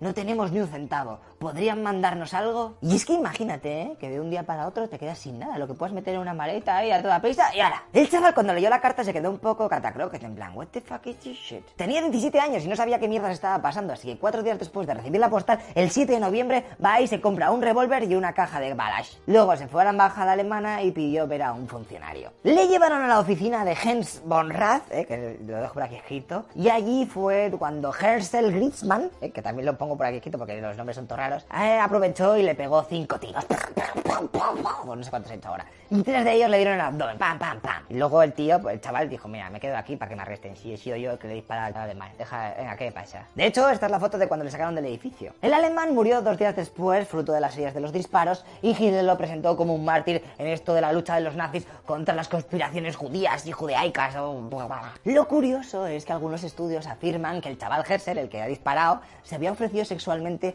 al de la embajada, al alemán. Porque sabía que era Galler y dice, mira, yo le digo qué tal, y a lo mejor me ayuda a mi familia que está en Polonia, tío. Lo que pasa es que esto era bastante raro, ya que los alemanes ahí con su raza aria y no sé qué pollas, que eran los mejores y no sé qué, veían a los homosexuales como una escoria inhumana. Así que los nazis rápidamente se apresuraron para decir, no, no, no, tío, eso no era gay. Eso es publicidad judía que están aquí, le hacen pa' joder, están diciendo esa mierda, es mentira. A mí personalmente me importa un pito su orientación sexual, así que vamos a ver cómo siguió la historieta. Al joven judío, por ser menor de edad, lo metieron en una cárcel francesa, porque os recuerdo que esto ha sido en París, lo del tiroteo y tal. Hasta que las tropas alemanas en 1940 se empiezan a acercar a París. Por eso que están invadiendo todo, ¿no te acuerdas? Por lo que decidieron trasladar a todos los presos a otra cárcel. En el camino el convoy fue atacado por la aviación nazi, ¿eh? en donde muchos de los presos pues murieron y los que no pues escaparon. Dijeron, ah, aquí me va a quedar yo, una puta mierda". El prota de esta historia consiguió ser de este último grupo de los que se escaparon, pero al ver que no sabía ni papa de francés y que no conocía a nadie, dice, pero ¿dónde voy a ir? Si es que esto es una mierda. Así que se entregó a la policía, los cuales estaban flipando. ¿Cómo? ¿Que vienes aquí para que te metamos otra vez preso? ¿Are, you fucking kidding me? Terminó en una cárcel de la Francia de Vichy, ¿eh? que no es la del agua ni los caramelos, si es otra cosa que cuando llegaron los nazis se dividió en dos y... Para tío, ya haré un vídeo de la Segunda Guerra Mundial que estáis un poco verdes. Hasta que llegaron las SS y que llevaban tiempo buscándolo, en verdad, desde la conquista de París. En plan, ¿dónde está el chaval este que organizó lo de los cristales rotos? Que este es famosico por nuestra tierra y nos lo queremos llevar. A ver dónde está. Bueno, pues dieron con él y el gobierno títere francés pues no puso muchas pegas y se lo entregó a los nazis. En plan, "Pff, toma, ¿qué me das? Estamos aquí medio conquistados sé aquí. Llévate a que quiera, déjame en paz. Desde entonces empezó a saltar de sitio en sitio. Estuvo en la sede de la Gestapo, en la prisión de Berlín, en dos campos de concentración, en, en mogollón de sitios. Y aunque creáis que los alemanes estuvieron ahí torturándolo al máximo, ¿eh? porque ya sabemos cómo eran los nazis, tengo que decirte que no fue del todo así. Porque Goebbels, el ministro de propaganda del Tercer Reich, lo quería en buen estado para hacer un juicio ahí todo chulo, con confeti, en donde se demostrase que la sociedad judía estaba detrás de todo el asesinato al tipo ese de la embajada y que eran tomaros. Lo que pasa que lo del confeti que lo tenía preparado para cuando le condenasen a muerte al chaval iba a tener que esperar. Porque la justicia alemana en aquellos momentos iba un poco a su bola. Que fíjate qué curioso, ¿eh? Que están en mitad de una guerra, pero como son alemanes dicen, no, aquí el punto 7 me dice que tenemos que esperar un poquito. Y es que no se podía hacer un juicio a alguien que no era alemán y que había cometido el asesinato fuera del territorio nacional y encima cuando era menor. O sea, es que lo tenía todo para que no le podían matar. Madre mía, cómo son los nazis, reventando media Europa y se preocupan ahí con el judío este para darle todas las defensas legales para que todo sea guapes. ¿Sea what? Bueno, por, por mí al pelo, ¿eh? Pero vamos a ver. Vamos a ver qué pasa. Poco curioso. Pero claro, todas estas movidas, cuando los nazis se enteraron que no podían ajusticiarle por tal, decidieron así, pues mira, le vamos a acusar ¿eh? de traición. Y amigo, ahí no hay tu tía que te salve. Su juicio fue retrasándose más que nada porque Estados Unidos había acabado de entrar en el servidor de la Segunda Guerra Mundial, ¿eh? y además los rusos se habían puesto chetos y estaban resurgiendo de sus cenizas. Pero esto se había convertido en algo personal para Goebbels iba a seguir ahí motivado, moviendo hilos para que se realizase el famoso juicio. Lo que pasa es que estaba acojonado de que Hersel usase como defensa el argumento ese de, la- de tener una relación sentimental con el alemán, lo que os he contado antes, y claro, eso en la tele y en los periódicos pues no queda muy bien, el confeti iba a quedar algo como secundario, ¿no? Todo era un caos. El ministro de Justicia alemán, humillado, hablando con Hitler y sus compis del alto mando, porque el caso se iba complicando poco a poco. Y es que cuando investigaron a fondo, vieron que el hermano del asesinado había estado en la cárcel por homosexual. Algo que si saltaba a la prensa, pues ya iba a ser la repanocha, porque en plan, hostia, si el judío dice que era gay y el hermano era gay, Seguro que eso es contagioso o algo, ¿sabes? Madre mía, esto parece Friends, pero en triste con nazis y en mitad de una guerra. Bueno, en verdad no se parece nada, ¿qué coño? El final de esta historia, como era de esperar, es trágico, ¿eh? ¿Cómo queréis que acabó este hombre? Ah, os doy dos segundos para que lo penséis. ¿Ya? Tío, pues tengo que decirte que seguramente has fallado. A Hersel se le perdió la pista en el 44 cuando fue interrogado por última vez en la office de la Gestapo en Berlín. Y después nada más se supo. Algunos decían que lo habían visto en enero del 45, otros que se piró después de la guerra París. Una movida. Pero hoy en primicia, porque me cae esto bien aquí, en directo, bueno, en directo lo está viendo en YouTube, o sea que os voy a decir lo que en realidad pasó. Aunque esto se descubrió el año pasado, en 2016, o sea que, pero bueno, si no lo sabes, quedó bastante bien, con primicia y todo. ¡Dios, qué emoción! Dime lo que pasó con el chaval, por favor. Pues mira, en 2016 apareció una foto de 1946 de una manifestación de judíos en contra de la política de los ingleses por la que no dejaban emigrar a Palestina y todas esas movidas que si no lo habéis visto, os recomiendo que veáis el vídeo del canal de por qué lucha Palestina e Israel. Pero bueno, vale, pues a que no sabéis quién estaba en una de esas fotos.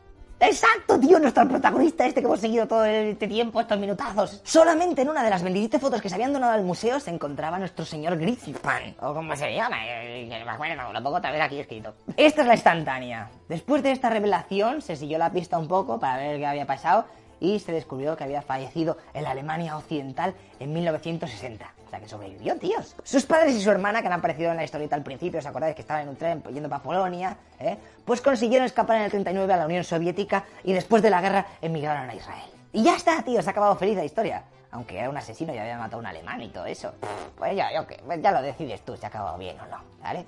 Y ahora también me doy cuenta de que no he hablado nada sobre la noche de los cristales rotos. Si es que me enrollo, me dais aquí coba y al final pasa lo que pasa. Pero bueno, ya os haré otro vídeo ¿eh? y ya os enteráis un poco de qué pasó ahí, ¿vale? ¡Yuhu! Más información para el brain. Bueno, gente, espero que os haya gustado la historieta de hoy, ¿eh? Compartir este vídeo con algún colega que haya estudiado alemán o que esté en Alemania, porque ahora todo el mundo está en Alemania. Y así algún día vais a Hannover y veis el monumento a los deportados, a los judíos deportados, ¿eh? que está ahí el nombre del protagonista. Y así dices, anda, mira esa, que no te sabes su historia. Y quedas ahí como en plan, joder, mira este chaval, cómo sabe tanto. Yo ya me despido, pero no sin antes decirte de que vaya el próximo capítulo de historietas de la leche. Chan, chan. Porque os va a tela. Y es que vamos a ver cómo Constantinopla, es decir, Estambul, se fue a la mierda y dejó de ser cristiana forever and ever. Algo que hizo que la humanidad pasase de la Edad Media a la moderna, ¿sabéis? Que algunos dicen, no, si fue, no fue de América. No, tío, fue la caída de Constantinopla. Bueno, algunos dicen una cosa otra otra, pero esto es lo más, lo que dice la gente, ¿verdad? Y te digo que está todo guapo el asedio que hubo, ¿eh? En plan, con cañones ahí tochetados que nunca se habían usado, cargas...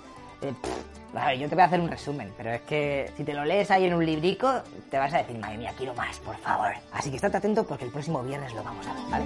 Venga, tíos, hasta luego, loco pizzas. Hola, muy buenos días. La caída del Imperio Romano. Qué rollo, macho, ahí siempre hablando de estas mierdas en el colegio y están en las noticias a la hora de comer que no puedes... No, te dejan tranquilo, ¿eh? Ya me aburrís un poco. Espera, tío, que hay cosas chulas en esta historia. La caída de Roma fue en el año 476, pero eso no significaba que el Imperio Romano desapareciese. ¿Qué pa? Tendrían que pasar casi mil añazos de euro para que el Imperio Romano de Oriente se fuera a la mierda. Joder, sí que aguantaron los tíos, ¿eh? Estaban hechos unos jabatos. Pero el Imperio Otomano estaba de moda y en 1453 llegó para quedarse con todo aquello. Lo mejor de todo y lo que más mola es ver cómo hizo aquella esa batalla, ese asedio a Constantinopla, que está todo guapo. Venga, mete la intro que necesito saber más cosas.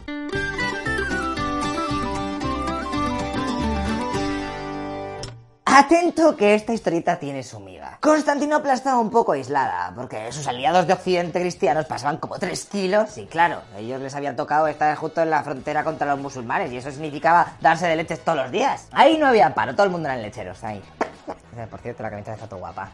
Lo que pasa que la historia va a cambiar, ¿eh? Cuando se muere el sultán Murad II y sube al poder su hijo que tenía 12 añazos, ¿sabes? 12 añazos y ya es sultán. ¿Tú qué hacías con 12 años, eh? Que ahí matando hormigas. Madre mía, pues este podía matar hombres, ¿eh? Está, está más o menos igual. Estaba hecho un hombretón. El niño rata este se llamaba Mehmed II, que para mí que lo de segundo, eso es lo del apellido, porque su padre también era segundo. Vais a menudo, menuda familia de segundones.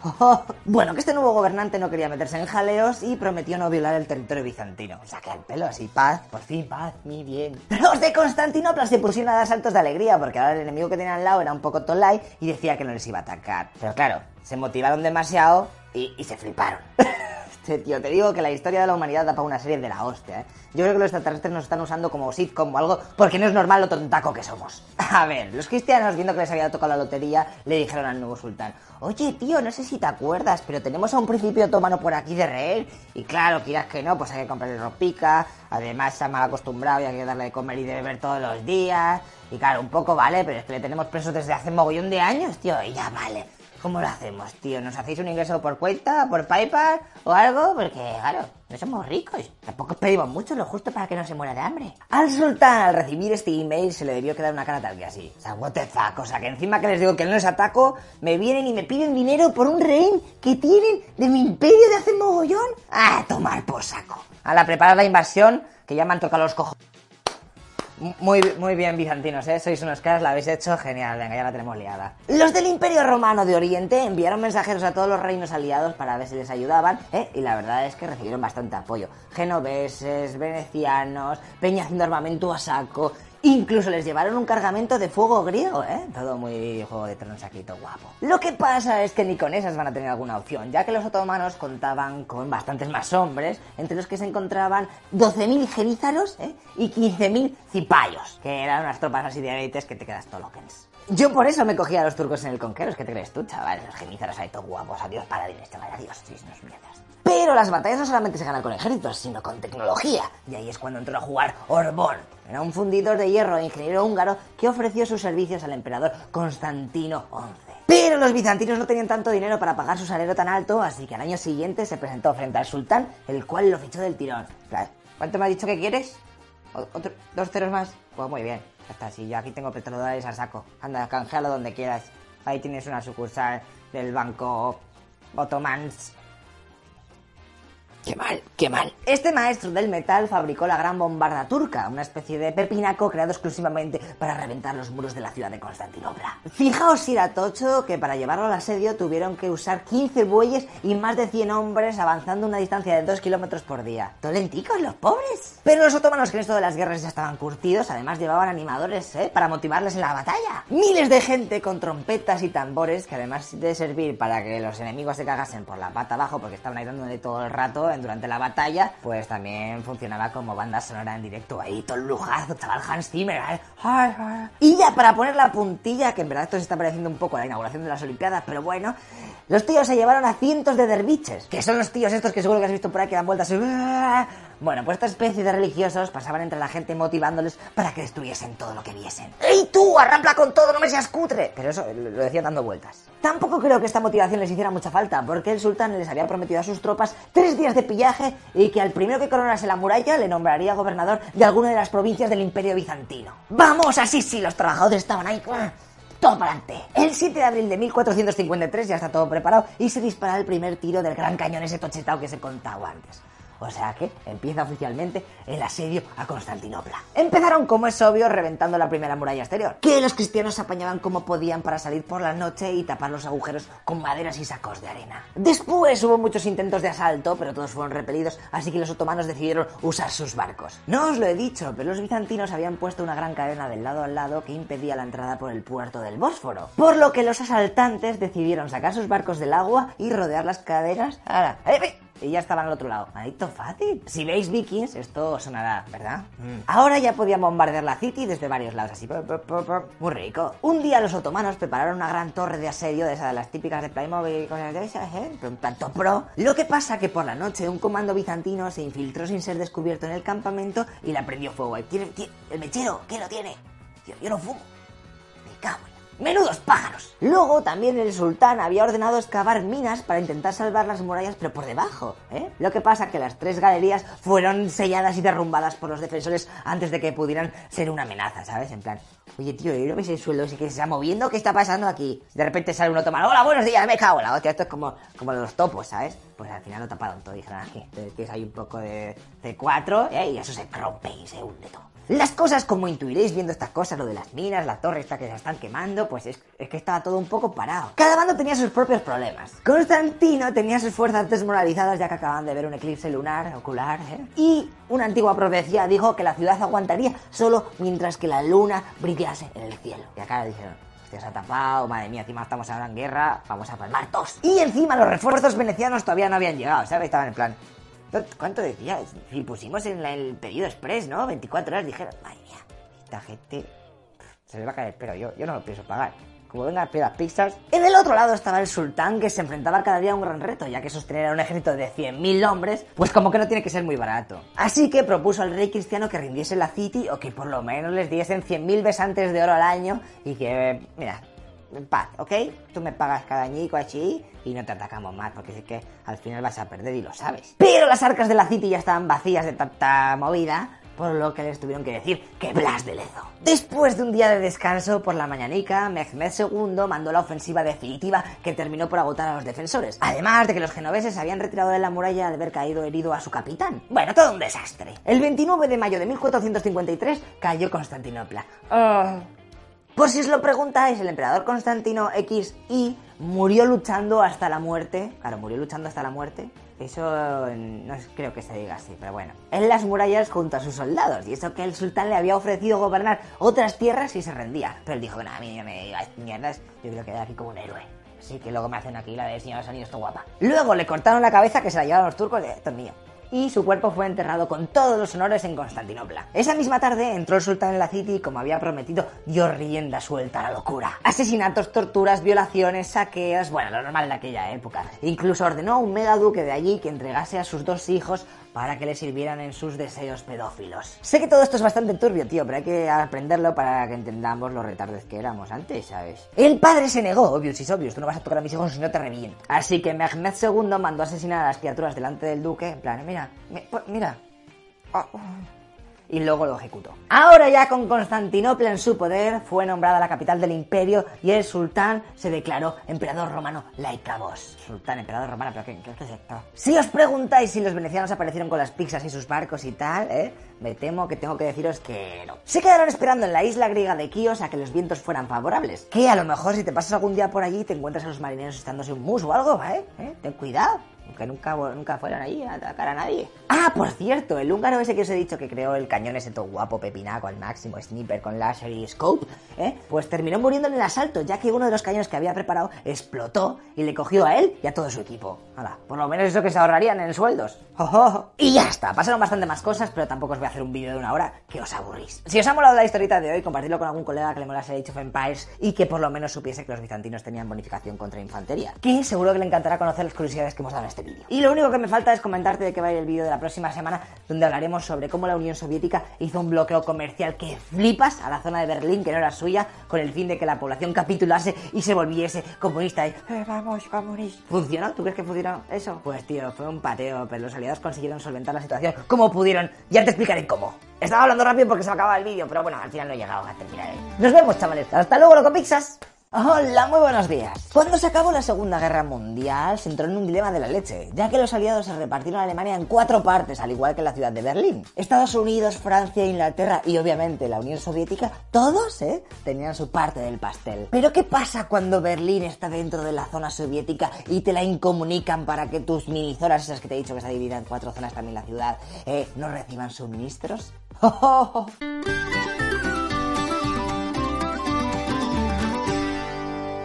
Lo primero es saber qué narices ocurrió para que los soviéticos decidieran hacer este bloqueo. En 1948 el plan Marshall eh, está dando sus frutos, es decir, los yankees habían metido a saco de dinero para que la reconstrucción de Alemania pues fuera bien. Y poco a poco se estaba levantando el país. Y esto de ir bien también debía incluir a su moneda, el marco imperial. Lo que pasa que esta divisa estaba hecha una mierda con todo de la guerra y todo eso. Así que los aliados crearon una nueva, el marco alemán. Stalin, que era muy suyo, dijo que aquello no le molaba nada porque pasa olímpicamente de cambiar la moneda también de su zona, ¿eh? por encima por una que hayan hecho las potencias occidentales.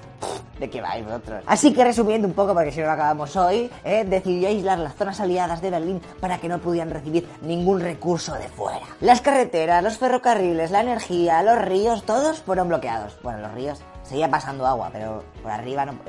¡Eh, la colchoneta esta, por favor, salga de... Algo así. Su táctica era sencilla. Si la población se moría de asco, no les quedarían más narices que pedir que esas zonas de la ciudad se pusieran bajo el control soviético, ¿sabes? Porque, venga, por favor, ¿me podéis dar algo?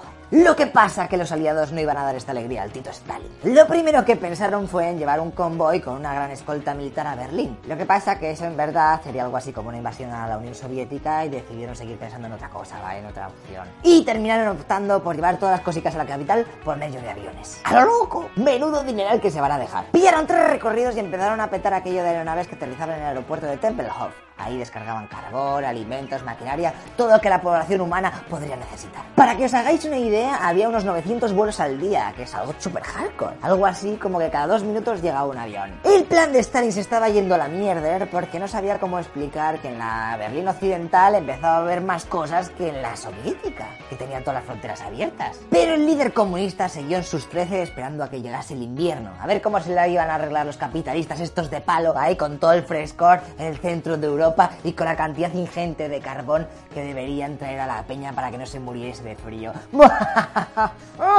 Pero es que además había otro problema, que el aeropuerto de Tempelhof no había sido construido para soportar semejante peso de los aviones y las pistas estaban reventando, ¿eh? lo que ponía en peligro toda la operación. Madre mía, menudo desastre. Los berlineses solventaron este problema colocando arena en la pista, se metían a toda prisa, entre despegue y aterrizaje, la echaban así y, y luego se apartaban. ¿Qué no pasa? Pasa- No pasa, tú anda, pasa. En rojo.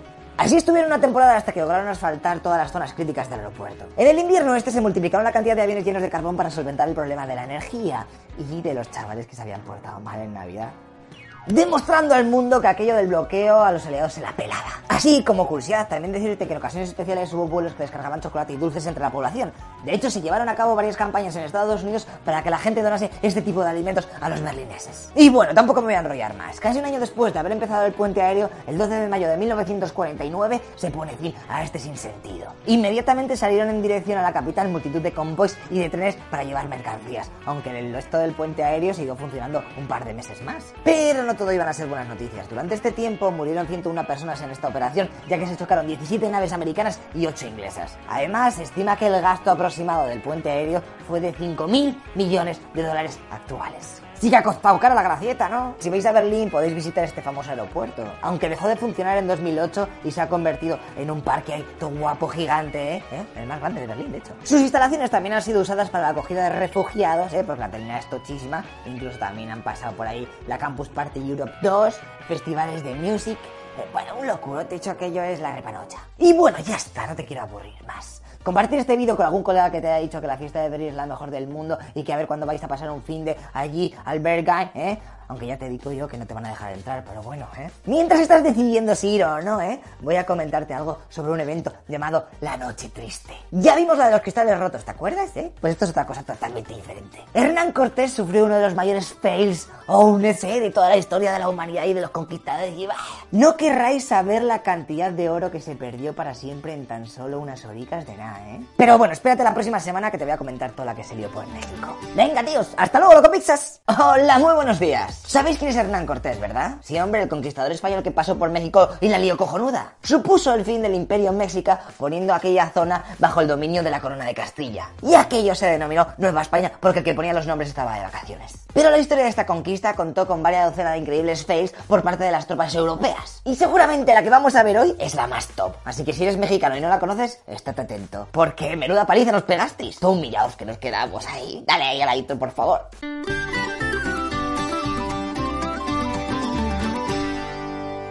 A ver, antes que nada os recomiendo que veáis el resumen a toda leche del canal en el que hablamos sobre la vida de Cortés, y así os enteráis un poco de todo. Pero resumiendo, la situación es la siguiente. Cortés ha llegado a la capital del Imperio Mexicano, es decir, lo que conocemos como México DF, y allí se ha inventado una mierda para apresar al líder de todo aquello. Moctezuma II, ¿eh? Queda recluido sin comerlo ni beberlo en uno de sus palacios. La tensión allí iba en aumento y encima Hernán se tiene que ausentar unos días porque, no sé si lo sabéis, pero no tenía derecho a conquistar todo aquello y el rey había mandado a Pánfilo de Narváez ¿eh? para que lo parase los pies y le dijese, ¿dónde vas tú? Si te hemos dicho que mirases un poco, ¿no? Que empezáis a matar a todo el mundo... Eh, Así que se ha ido con la mayoría de su ejército para enfrentarse con el otro ahí darse de leche ahí. Como veis, los españoles éramos muy inteligentes pegándonos entre nosotros, ¿eh? Pero bueno, el TK ahí lo inventamos nosotros. Ya os haré un día un resumen de las guerras entre conquistadores, ¿eh? Porque son para enmarcarlas. A ver, ¿por dónde iba? Ah, vale. Ahora que Cortés no está, los 80 españoles que se quedaron en la capital para defenderla custodiando a Moctezuma, pues estaban ahí todo acojonado ahí con los pobres. Y para no, porque tenían a toda la población mirándoles de reojo, en plan, cago en la hostia, estos están aquí conquistándonos. Así que el que estaba a cargo de todo aquello, pues hizo algo pues muy sensato. Se cargó a todos los nobles aprovechando que estaban en un festival religioso y además que estaban desarmados. Y dijo, pues mira, esta es la mía, ahora que están ahí medio desnudos, los mato. Al final se da cuenta, era, ya verás, cuando venga Cortés me va a dar toda la enhorabuena. Sí, señor, macho, ¿eh? Si con esto la población de allí no os quiere, yo ya no sé qué más podéis hacer. Encima, los aliados de los españoles, que eran pueblos indígenas ahí, que estaban hasta el pijo de pagar impuestos y del control méxico, decidieron tomarse la justicia por su mano y aprovecharon para cargarse a docenas de mujeres y niños. En mitad de todo este desbarajuste, aquí a cada uno hacía lo que le salía de los cojones, llega Hernán Cortés después de haber vencido a las tropas que venían a arrestarles. Al final él ha podido con todo y claro, se queda flipando. Pero vamos a ver qué follo habéis montado. Si es que no se puede dejar solos, macho.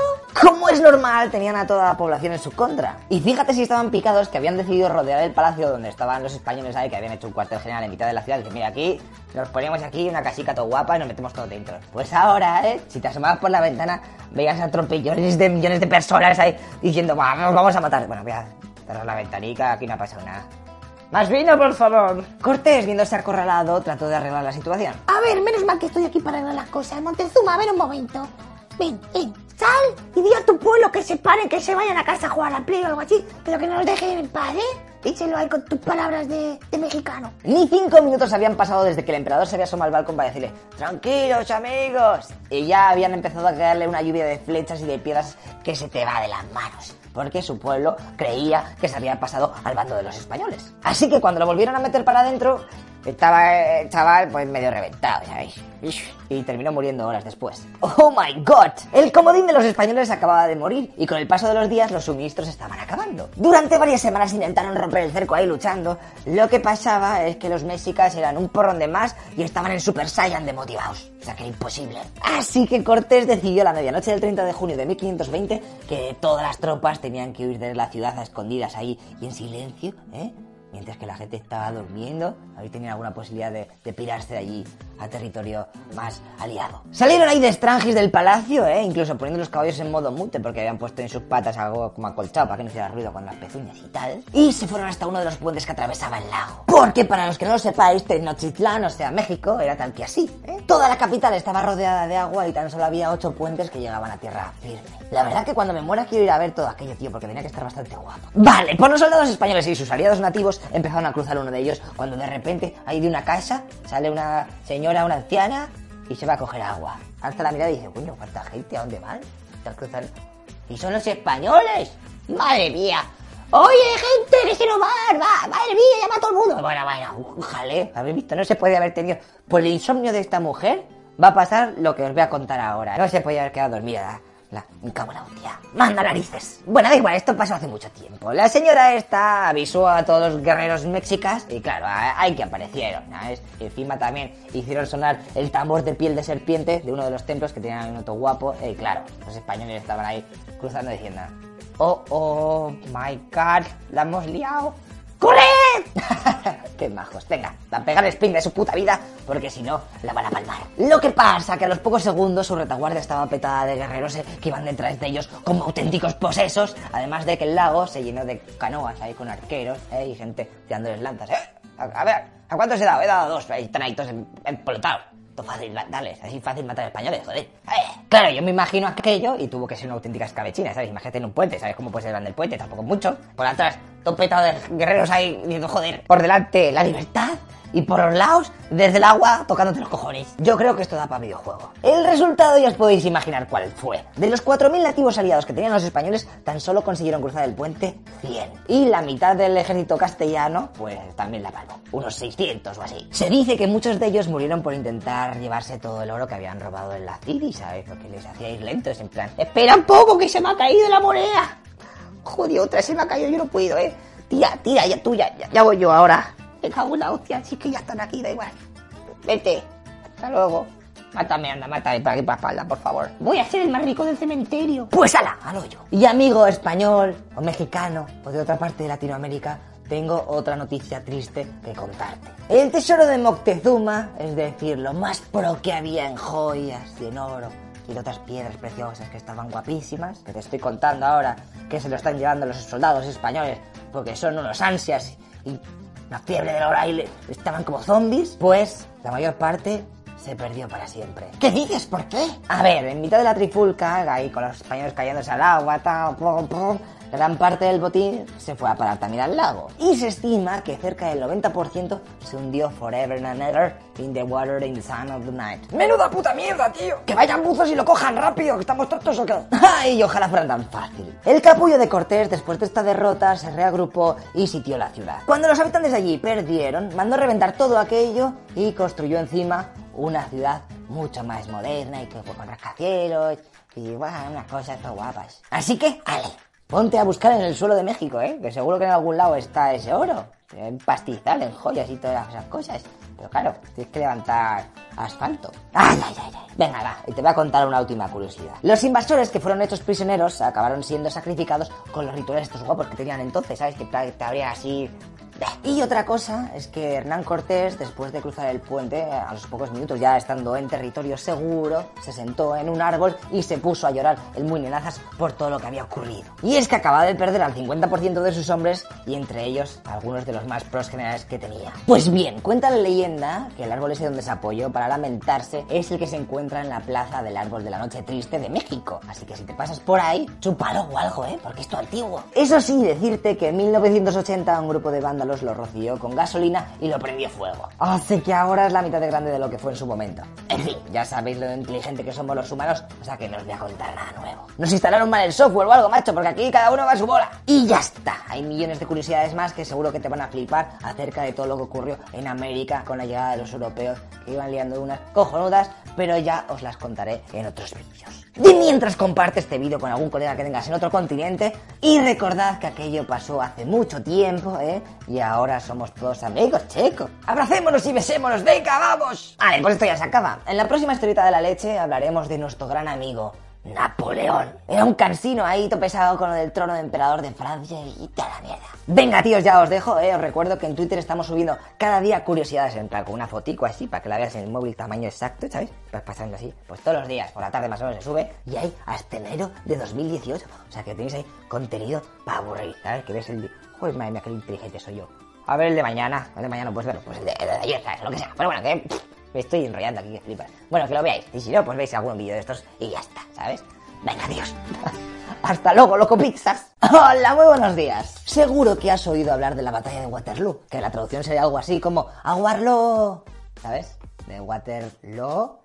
Bueno, en el papel pintaba bastante mejor la broma, ¿eh? Da igual. La cosa es que allí, por fin, se consiguió que Napoleón dejase de dar el coñazo por toda Europa. Pero lo más gracioso de todo es que al tipo este ya le habían exiliado a la isla de Elbar, que está así por cerca de Italia, quitándolo de emperador y de todo. Lo que pasa que el pobre no pillaba las indirectas y volvió otra vez a Francia. Y aquí es cuando ocurrió lo que te voy a contar.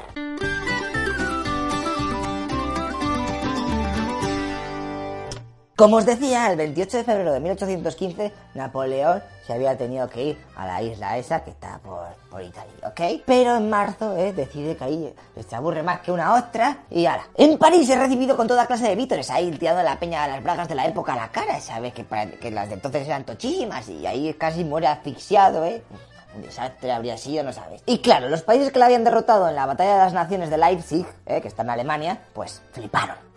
Diciendo, ¿qué cojones hace este tío otra vez aquí? ¿No aprendéis o qué pasa? Recordad que la batalla esta que os acabo de contar, que tiene por cierto ahí un monumento todo guapo ahí, había ocurrido en octubre, o sea que tan solo habían pasado seis meses y el tío este otra vez estaba dando el collazo. Ah, y entre otras cosas, Napoleón perdió esta batalla porque ya casi no le quedaban hombres, mientras que el enemigo tenía pues como medio millón ahí de ejército. Entonces, ¿qué se cree el flipado este? ¿Que en menos de medio un año la peña va a empezar a parir a saco y va a tener un ejército tipo Star Wars? Madre mía, ¿eh? ¿he visto lo que hace ver demasiada tele? Que luego te flipas, te flipas. Bueno, vamos a ver qué tal le fue. Su táctica era sencilla, había que atacar la de ella para que las demás naciones no tuvieran la oportunidad de reagruparse y formaron de nuevo un macro ejército ahí tochetao de la leche. La verdad es que Napoleón podía conseguirlo, ¿eh? Contaba con el mejor ejército de la época, sus unidades estaban experimentados al máximo, ¿eh? Porque habían estado dándose leches eh, en África, eh, casi en Rusia, en Moscú, estaba ahí al máximo, ya estaban ahí con todos los galones puestos. Y, quieras que no, Napoleón era bastante buen estratega, ¿sabes? Eh? Según las estadísticas, pues uno de los mejores del mundo, de la historia. Así que lo único que le fallaba era la cantidad de unidades. Y eso lo podía solventar si se cargaba a los enemigos de uno en uno, ¿sabes? Primero este ejército, ahora fuera. Venga, ahora ve tú. Ahora ve que otro. Ahí va. y así podía ganar. Pues sale a invadir Bélgica. Los aliados, es decir, sus enemigos, sorprendidos por la reacción tan temprana del líder francés, tuvieron que ponerse las pilas para juntar cada uno a su ejército y tirar para allí. No voy a poderos hacer un resumen muy detallado de la batalla de Waterloo, porque esto mola viéndola ahí con actores o con figuricas, así en un mapa o algo, pero para que veamos así a rasgos generales fue tal que así. Napoleón mandó un cacho de su ejército a por los prusianos para retrasarles y que no se juntasen con los ingleses. Ok, luego de mientras el grueso de la armada francesa empezaba a darse de leches con los guiris. Lo que pasa es que había olvidado que había llovido el día anterior. Eso suena a excusa barata y además de las malas. Que no, hombre, que es verdad. Y además era un poco jodida, sobre todo para los gabachos, ya que tenían la mejor artillería del momento. Y claro, cuando empezaban a bombardear la granja donde estaban los ingleses, ¿eh? donde estaba Wellington and Co., pues aquello era un desastre. Las balas no rebotaban contra el suelo y se quedaban así. Normalmente hacían, pam, ¿sabes? Hacían ronas. Y claro, ahí todo lo que que- hostia, una bala, voy a coger. Cosas así. Bueno, la batalla siguió, luego hasta hay que sumarle un par de malas órdenes dadas por un general colega de Napoleón, y encima, al cabo de un rato, llegan los prusianos, a lo lejos. ¿los prusianos qué hacen aquí? ¿Sabes? Que se habían conseguido librarse de los otros, del medio ejército que te he dicho que lo habían mandado antes, y se habían presentado ahí con los ingleses. Así que con esas, poco a poco el ejército francés Topro fue cayendo y tocando retirada. Tutú, venga, para afuera, vamos para casa, corre, que los crepes nos ponen fríos. Ya te digo que si te molan las batallas y tal, te recomiendo que veas algún documental de cómo fue todo esto, porque hay bastantes más chicha, ¿eh? lo que pasa que ahora no puedo, ¿eh? y así aprendes un poco de tácticas militares, que nunca se sabe, que el futuro está un poco incierto. Vale, después de este mini resumen de migrante, a las 9 de la noche el general prusiano von Blücher, o von Blücher, y el duque de Wellington, que era el inglés, es decir, los dos jefazos aliados llegaron al cuartel de campaña de Napoleón, que obviamente ahí ya no había nadie, estaba abandonado, y allí debatieron relajadamente sobre el nombre que debía tener aquella batalla. Al final se optó por seguir la tradición inglesa y se denominó Waterloo, en honor al pueblo donde había sucedido todo aquello. También aprovechó para marcarse una frase de esas que pasarían a la historia, que yo me imagino que lo llevaría pensado de casa o apuntado en una mano o algo. Pero bueno, se levantó y dijo, al margen de una batalla perdida, no hay nada más deprimente que una batalla ganada. ¿Sabes? Luego ahí cogió el puro y toda la peña, madre mía, este es un crack, eres un crack, eres un crack, presidente, pres- Rajoy. Qué poeta estás hecho, bribón. Después de todo este fail, Napoleón se piró de vuelta para Francia, pero los aliados fueron tras él, adentrándose en territorio enemigo hasta que el 10 de julio se rinde y se lo llevan dos semanas después para la isla de Santa Elena. Que me hace gracia porque muy poca gente sabe dónde está situada. Pero te voy a dar una pista, ahí no te llega ninguna comida a domicilio ni de palo. Ve pensando dónde puede estar, que de mientras te voy a contar una última cosa. En Francia, cuando desapareció Napoleón, volvió la monarquía. Tócate las narices, ¿eh? Después de tanta revolución y tanta leche, ¡pam! Luis XVIII se puso a dirigir de nuevo el Cotarro. Nueve años después, la palmaría y le sucedería su hermano Carlos X de Francia. Hasta que en 1830 le echaron a patadas de allí, siendo el último Borbón que gobernaría a nuestros vecinos, los de arriba, los gagachicos. Luis Felipe I ya fue el último sangre azul que estuvo por allí y luego dio paso a la República en 1848. Vale, después de esta mierda que solo sirve para saturaros el cerebro, os tengo que contar una cosa, porque la batalla de Waterloo estuvo a punto de ganarla a Napoleón, ¿eh? A puntico. Si no llega a ser por los prusianos, es decir, los alemanes, que se chafaron un poco así de los franceses ahí, porque los otros también habían entendido mal lo que tenían que hacer, pues hoy, a lo mejor, ¿eh? hablaríamos todos francés y tendríamos baguettes en la cabeza y, y un crepe así en la cara, yo qué sé, who knows. Qué curiosa es la historia, ¿eh? Un tío la caga y se va toda la mierda.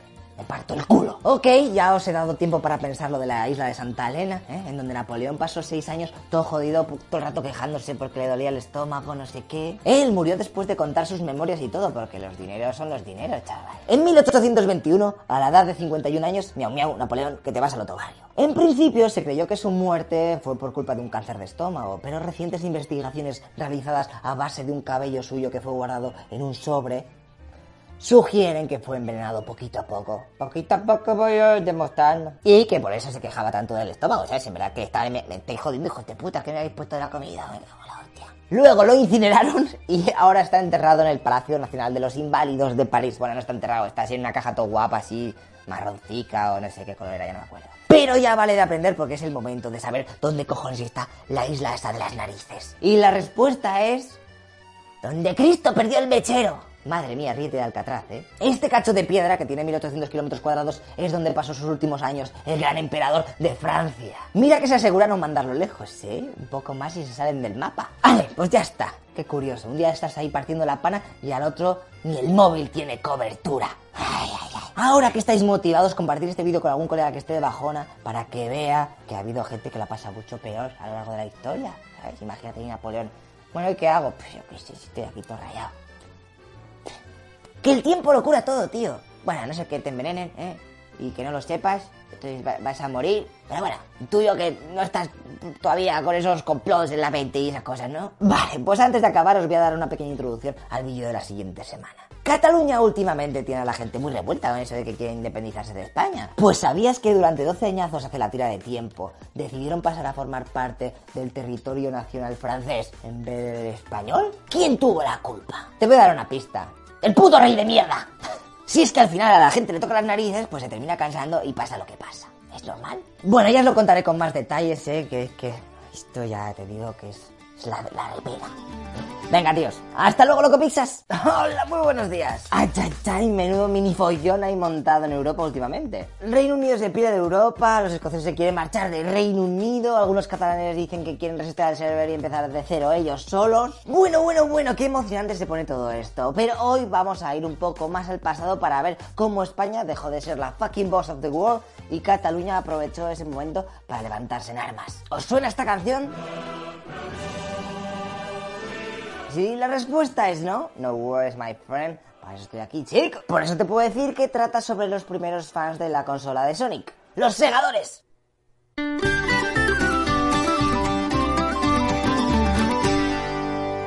Estamos en 1626 y España la cosa está pues muy mal, checho. Poco a poco los oros de las Indias se van agotando, las Indias que en verdad es América. Vaya. Además de que las guerras por toda Europa nos están desangrando, ya que ello es un pitorreo de la leche. No sé si lo sabéis, pero cuando éramos potencia mundial no era todo tan bonito. Hostia, estáis forrados, ¿no? Ahí la gente por la calle. Casi todos los impuestos iban a quedar a Castilla y los demás territorios iban un poco a su bola, con sus leyes y movidas. Vamos, que éramos un imperio fake. Y en este momento de la historia aparece el conde duque de Olivares, que era la mano derecha de Felipe IV, no literalmente, ¿sabes? Éramos co- colegas. El cual se cansa y decide que cada territorio tiene que poner dinerico, así, y hombres para el ejército común. El jolgorio se va a acabar. Esto significaba que Castilla más las Indias, o sea, América, ponían 44.000 soldados. El Principado de Cataluña, Portugal, que en aquel momento era nuestra, porque como no tenían rey, dije, bueno, venimos aquí, anda", y nos la habíamos agenciado. Y el Reino de Nápoles aportarían 16.000 soldadicos cada uno. Los Países Bajos 12.000, Aragón 10.000, el Ducado de Milán 8.000 y los reinos de Valencia y Sicilia 6.000 cada uno. My God, con todo este army vamos a conquistar the world, chaval. En Castilla estas nuevas normas se aplaudieron que flipas. ¡Eh, Olivares, Olivares! Pero en el resto de zonas, que me vais a venir ahora pidiéndome casi hombres.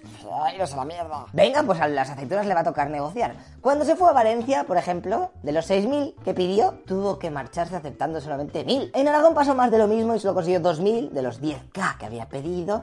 ¿Y qué pasó en Cataluña? Pues directamente no llegaron a ningún acuerdo, así que Olivares se volvió a Madrid y dijo, a chuparla. Yo apruebo la ley así, a ver qué pasa, chavales. Unión de armas para tu body. Esto fue una gota más para el vaso que ya estaba como a full. Estaba. Sumado a que tenían que volver a pagar el impuesto del quinto y a que algunos de los virreyes que estaban en Cataluña, que son así gente que trabaja para el Estado, quisieron acabar con la gran tasa de bandolerismo de la zona requisando ciertas armas a la población, o eso nos dijeron, hizo que la gente allí se pusiera. Oye, un momento, me estoy jodiendo así de repente con todas vuestras mierdas. Antes estábamos al pelo, ¿por qué nos vais todos a tomar por culo? Y ahora ha llegado el momento de las risas. No os lo he dicho, pero España durante todo este tiempo, como siempre, estábamos en guerra. La de los 30 años, que empezó en 1618 y la llamaron así porque duró 30 años. Que en verdad son tontos, porque yo me imagino en mitad del conflicto. Oye, ¿tú a dónde vas? Nah, la guerra de los 30 años, pero como llevamos ya 22, en 8 años vuelvo. Eh, dile a los de Vodafone que es muerto y así que dejen de llamar. Venga, hasta luego. Eh, bueno, yo resumiré esta guerra porque tiene su miga, pero lo que nos importa es que a los 17 años de haber empezado, va a Francia y dice... Oye, yo también quiero jugar. Y como no, se puso a jugar en el bando enemigo. Por lo que Cataluña, tío, que tienes ahí frontera con Gabacholandia, ale, haz los preparativos que te van a llover espadas y ahí de todo. Olivares moviliza al ejército y lo lleva para Cataluña, ya que quería lanzar un ataque al país vecino desde allí. Lo que ocurre que en la espera sea, porque no es, llevo ya que unos días ahí, eh, unos meses, lo que sea. Bueno, que todos los mercenarios y los soldados que estaban por aquella zona se aburren y empiezan a saquear comercios, a hacer botellones hasta las tantas. Eso a la población local no le molaba nada. Además de que tenían que alojar en sus casas a los soldados de mientras.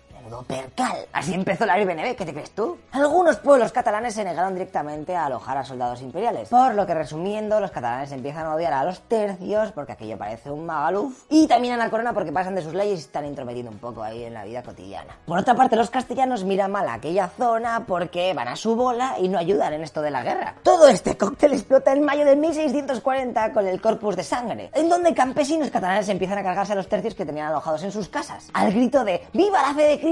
¡Viva la tierra! ¡Muera el mal gobierno! Un eslogan un poco. No tiene rima, es muy largo. Venga, le voy a dar un 7 por el hecho de que van a ir en plan eh, con la hoz. Topros, sin piparina. Estos sublevados que eran de los pueblos llegan a Barcelona e infiltrados entre la people consiguen reventar al tinglado de las tropas reales, matando a los funcionarios, a castellanos e incluso al virrey de Cataluña. ¡Oh shit! Esto tiene pinta de que se va a liar una buena. Chavales, acaba de sublevarse Cataluña. Olivares se quedó bastante roto cuando se enteró de todo aquello, claro. Además de que no podía mandar más tropas allí porque tenía todas las fronteras de Europa calenticas, como para estar luchando en territorio nacional. Necesitaba tiempo. Y lo iba a tener, ya que los campesinos catalanes habían aumentado el nivel de su revuelta, ya lo estaban a los nobles catalanes. Se la sudaba ya todo. Aquí todo el que tuviese un poco de poder ganaba la mierda. Y claro, muchos de los oligarcas de allí que habían apoyado las revueltas a la gente con dinero, ahora veían que no tenían amigos. ¡Menudo desastre! Espera, espera, espera, espera. ¿Estás escuchando eso? Ay, ay. Ay. Olivares ya ha reunido a 20.000 soldados que van camino a recuperar Cataluña. Campesinos, corred a hacer algo que os van a reventar. Ellos optan por la solución a todas luces más lógica, que yo seguramente habría hecho lo mismo, y piden ayuda al enemigo de Felipe IV, Luis XIII, es decir, el monarca francés. El cardenal Richelieu, que puede que suene de algo, era su primer ministro y dijo, Madre mía, Lumière, nos ha tocado la lotería y encima los catalanes nos pagan para que le llevemos hombres. ¡Oh, la, la! Tengo que abrir cajas de CS porque estoy en gacha. Tráeme más crepes. Pau Clarís, que era el político catalán que se había puesto las espaldas a la Generalitat y estaba manejando todo el cotarro, firmó la alianza con Francia contra España. Pero esto no era una simple alianza, lo que significaba es que Francia se anexionaba a Cataluña y Luis XIII se convertía en el nuevo conde de Barcelona. ¡Oh, merde! ¿Los catalanes han vuelto franceses? Tíos, no sé si va a ser peor el remedio que la enfermedad, ¿eh? ¿Qué hacéis? Espera, espera, espera, que llegan las tropas de Felipe IV y seguro que les pegará una paliza y se acaba la tonte... ¿Qué va?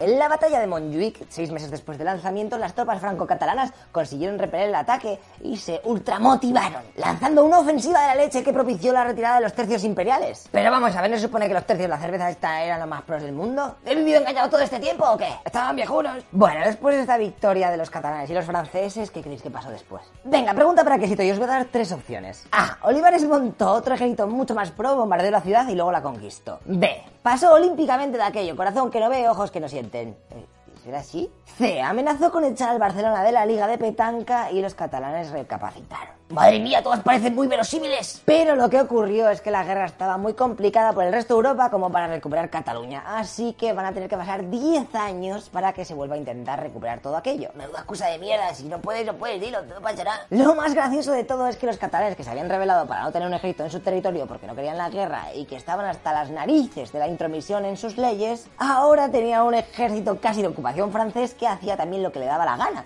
además de que los franceses también habían empezado a enchufar a gabachos en las administraciones. Incluso muchos mercaderes del país de Asterix y Obelix se habían asentado en Cataluña, sabedores de que el gobierno francés les iba a mimar y podrían comerciar con privilegios. Y claro, los catalanes empezaron a pensar, me cago en la puta, primero unos, ahora esto, ¿me, me queréis dejar en paz, por favor? Su situación había empeorado bastante más que cuando estaban bajo el control de Felipe IV. Un fucking disaster. Ya que en 1648 se acaba la guerra de los 30 años. con la paz de Westfalia, en donde a España la dan como siempre por todos lados. Perdemos los Países Bajos, todo el mundo se ríe de nosotros, nos tiran chicles al pelo, se mofan de nuestros trajes vintage y Francia sube de rango colocándose como fucking boss of the Europe. Pero Cataluña, ¿qué pasó con ella? Pues que Francia está a otras movidas y pasa de aquella zona, además de que sabe perfectamente que los catalanes les odian a fuego por todas las perrerías que les han estado haciendo. Así que en 1652 las tropas de Felipe IV conquistan Barcelona, firmando, eso sí, obediencia absoluta a las leyes catalanas para que no vuelva a pasar lo de antes. Bebiendo cava y tomando pantumaja y castellers y todo, todo lo que hiciera falta para que eso, la gente se tranquilizase un poco. Pero la historia no acaba aquí, todos comiendo perdices y siendo felices. Ay, espera, que te voy a decir un poquito más. Ya que seis años después se produce la batalla de las dunas, en donde Francia e Inglaterra se alían contra España y nos ganan, pero. De hecho, les pusieron un back fresco, ¿sabes? Con Steam y todo eso. Esta derrota por Dunkerque, eh, que está en Bélgica, se hizo oficial en el Tratado de Paz de los Pirineos. Sé que hoy os estoy dando mucha información, pero no quiero que las cosas se queden sueltas, ¿eh? ¿ok? ¿Y qué se firma ahí en las montañas? ¿Por qué se van tan lejos? Pues muchas cosas malas para nosotros y muchas buenas para los gabachos. Francia pasa a anexionarse el Rosellón, que por si no lo sabías, antes Cataluña no acababa en los Pirineos, sino que tenía un cacho fuera de la península. De hecho, algunos la denominaban Cataluña del Norte. Pero ¡zasca! En 1659, con este tratado, se perdió forever and ever. Adiós. Adiós. Incluso el rey francés prohibió el uso del catalán en aquella zona, intentando eliminar todo rastro de su cultura y aboliendo todas sus instituciones. Un momento, esto me suena de algo. Y ya está, sé que ha sido una historieta dura y espesa, pero fijo que muchos de vosotros no la sabíais. Bueno, si sois catalanes espero que sí, porque si no os doy con calzota in the ¿eh? Para terminar, un par de curiosidades. La batalla esta que os he dicho antes que se hizo por Dunkerque fue el principio de los fin para los tercios. Tan pros que habían sido y ya poco a poco empezaban a palmar. Menudos noobs. Y que en el Tratado de Paz de los Pirineos, además del Rosellón, perdimos todo esto que está en rojo. Y que se firmó en la isla de los Faisanes, que es un cacho de tierra que está en un pueblo de Guipúzcoa, pero justo con la frontera de Francia. Pese a ser tan pequeñica, este islote tiene bastante historia. Ahí se ha llevado a cabo intercambio de rehenes, entrega de infantas para casarlas, encuentros entre monarcas. Incluso el propio Velázquez fue allí para preparar una reunión entre los reyes. Pero lo más gracioso de todo, que seguramente ya lo sepáis, ok, déjame en paz, tengo que decir para la gente que no, es que desde el 1 de febrero hasta el 31 de julio es territorio español. Y el otro medio año es francés. Así que si mis cálculos no fallan, hay dos noches en el año para ir ahí, acostarte en un país y te despiertas en otro, ¿sabes? A lo loco. Ríete tú de resacón en Las Vegas. Esto le da mil vueltas. Resacón en Irún, ya. Venga, y me despido comentándoos que el próximo sábado vamos a hablar de alguno de los suicidios más famosos de la historia. ¿Os suena el asedio de Masada? ¿Sabéis realmente lo que pasaba con los japos en la Segunda Guerra Mundial? Esa mierda de los samuráis. O incluso los nazis cuando se dieron cuenta que estaban perdiendo todo aquello. Pues vais a flipar. En unos días te lo cuento mejor. Venga, tíos, cuidaos y no os peleéis por tonterías, ¿eh? Ay, ay, ay. Hasta luego, locomixas. Hola, muy buenos días. Hoy vamos a hablar de tres momentos de la historia donde la gente prefirió matarse a sí misma que vivir todo el jolgorio que se le venía encima. O sea que imaginaos cómo de desesperada estaba la gente. Espero que ya hayas visto el vídeo de Numancia que está por el canal, porque aquello también fue de la marinera. Bueno, luego lo veis y eso. No me enrollo más porque hoy vamos a meternos en la piel de estos otros turantes. Empezamos por la intro esta.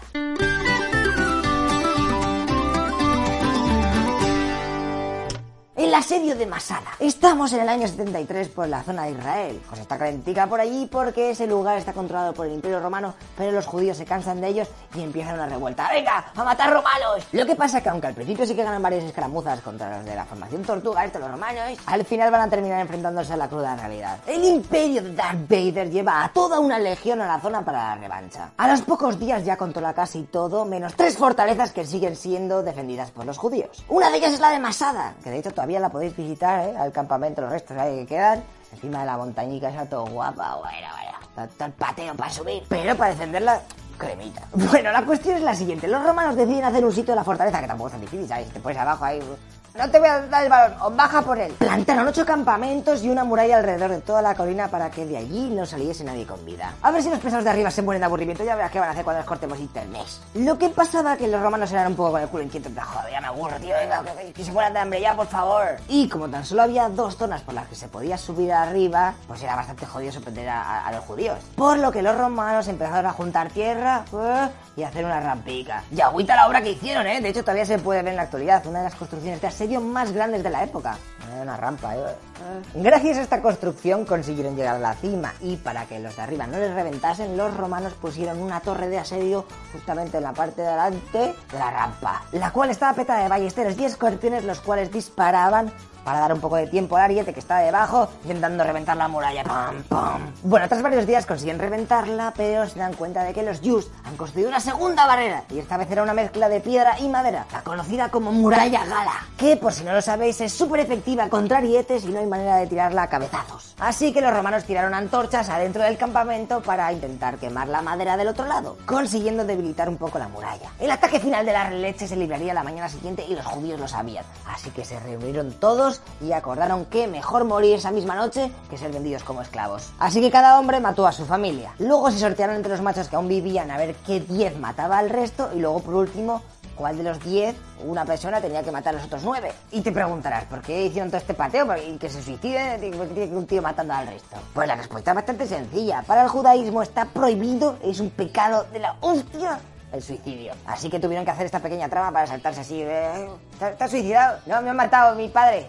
Venga, pues, está- venga, entra. Al final, el último superviviente dejó a un lado todos los alimentos y bebidas y quemó el asentamiento justo antes de suicidarse. Pobrecico, este va a ir al infierno. Anda, que no tenía mala suerte. Y por cierto, lo de separar la comida y la bebida es para que los enemigos viesen que en verdad no se estaban muriendo de hambre ni nada de eso. Se han matado porque han querido, para hacerse los chulos. Los romanos a la mañana siguiente entraron al campamento como locos ahí, venga, a matar judíos, venga. Pero se encontraron con todo el percal, casi mil personas estaban en el suelo todo muertas. Y diréis, pero ¿cómo narices se sabe todo lo que ocurrió allí antes de que llegasen los romanos si luego todos han muerto.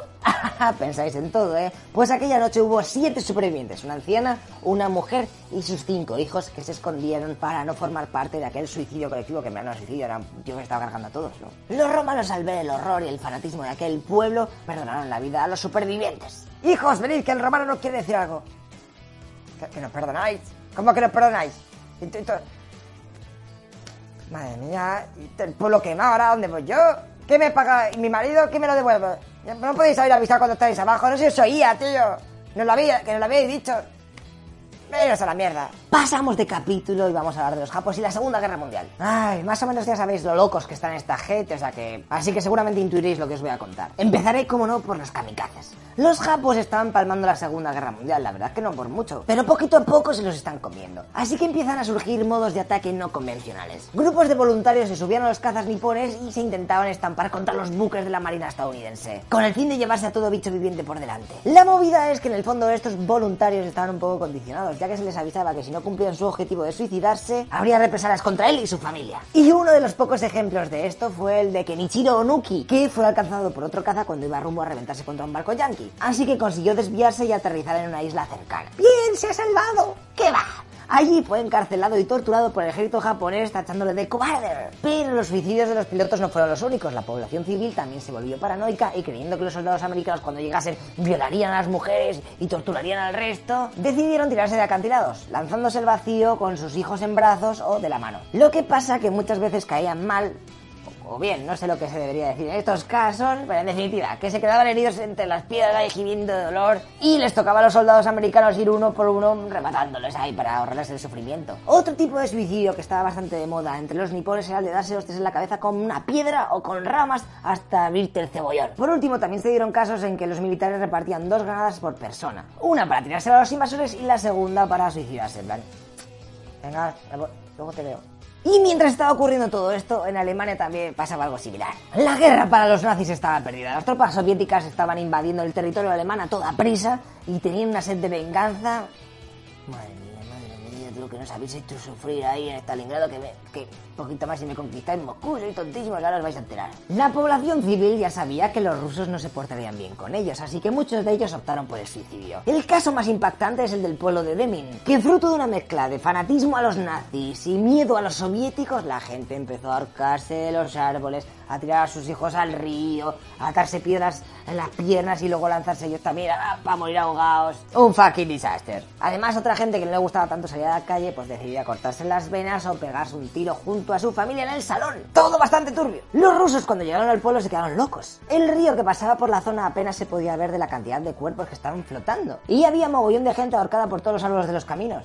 ¿Qué está pasando aquí? Estoy en fin del mundo. Pero seguramente lo que más os suene son lo de los suicidios de Berlín. Hace un año fui a visitar a uno de los muchos búnkers que hay por aquella ciudad y el guía nos contó bastantes cosas curiosas de la vida en Berlín cuando estaba siendo bombardeada. Pero eso ya os lo contaré en otro vídeo porque si no me voy a alargar. La movida es que los civiles cuando oían las sirenas del ataque aéreo se iban corriendo a sus búnkers más cercanos. De hecho tenían como unos 20 minutos o así para hacerlo, ya que los radares situados en la ciudad de Hamburgo, que está ahí, eh, San Paulito, hecho, eran los que captaban los aviones aliados en su camino al bombardeo a la gran capital. Vale, la población civil se metía en estas salas de los búnkers y esperaba que pasase todo. Pero el bombardeo podía durar 30 minutos como que podía durar días. La cosa es que los aliados querían reventar todo aquello, así que mandaban bandadas de bombardeos que, sin defensa en teoría de los nazis, vamos, se les habían cargado antes, pues los aviones campaban a sus anchas. Pues bien, el oxígeno dentro de los búnkers no era infinito, obvios. Y cuando el bombardeo ya llevaba dos horas y tenía pinta de en plan que esto iba a durar bastante, se hacía lo siguiente. Se encendían tres velas, una se colocaba en el suelo, otra en el banco en el que estaba sentada la gente, y la tercera en la pared a la altura de la cabeza cuando te pones de pie. Y diréis, ¿una vela? Uy, qué románticos eran los nazis estos, ¿no?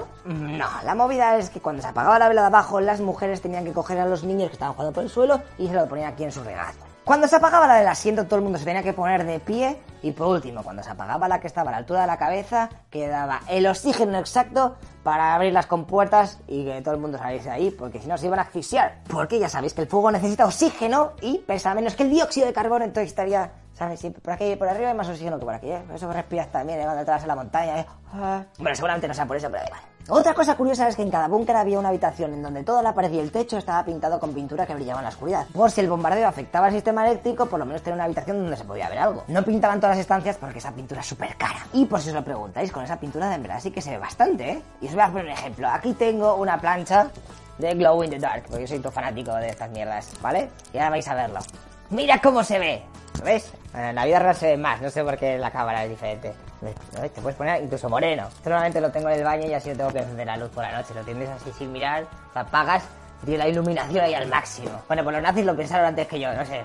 Tienen chetos. Lo han copiado todo. Y por último, pero no por ello menos importante, al igual que pasó en Deming, muchas mujeres se quitaron la vida en estos búnkers. Porque principalmente tenían miedo a las violaciones de los soldados del ejército rojo y demás cosas que podían pasar. Así que el método más tradicional que usaban era el de ir a las letrinas, se encerraban, cogían la cadena del váter y se asfixiaban con ella. Después de que esta práctica se extendiera, se obligó a las mujeres a ir de dos en dos al baño. Y en la Guerra Fría aprendieron la lección, si acaso volvía a pasar lo mismo, y los búnkers se cambiaron y remodelaron, quitando todas las puertas de los baños. Algunos os preguntaréis, ¿pero tanto odio tenían los soldados de Stalin a los alemanes? ¿De verdad era tan generalizado eso de violar a la población civil? Pues eso parece, y no digo que solo lo hicieron los rusos, ¿eh? que aquí hay casos para todos los bandos. De hecho, os voy a explicar un poco sobre este tema para que veáis lo cabrón que podemos llegar a ser los humanos y qué jodida es la guerra. Las tropas nazis en su camino para llegar a Moscú hicieron caso omiso a la prohibición de tener relaciones con los que ellos consideraban razas inferiores y aglutinaban a las rusas en burdeles de campo para satisfacer a sus tropas. De estas prácticas hay pocos datos porque mayormente no sobrevivía ninguna de estas mujeres. Por el otro lado, los soviéticos se estima que violaron a cerca de 100.000 mujeres solamente en Berlín. El 90% de las mujeres que se quedaban embarazadas lograba abortar, pero en 1946 casi un 4% de los niños nacidos en Berlín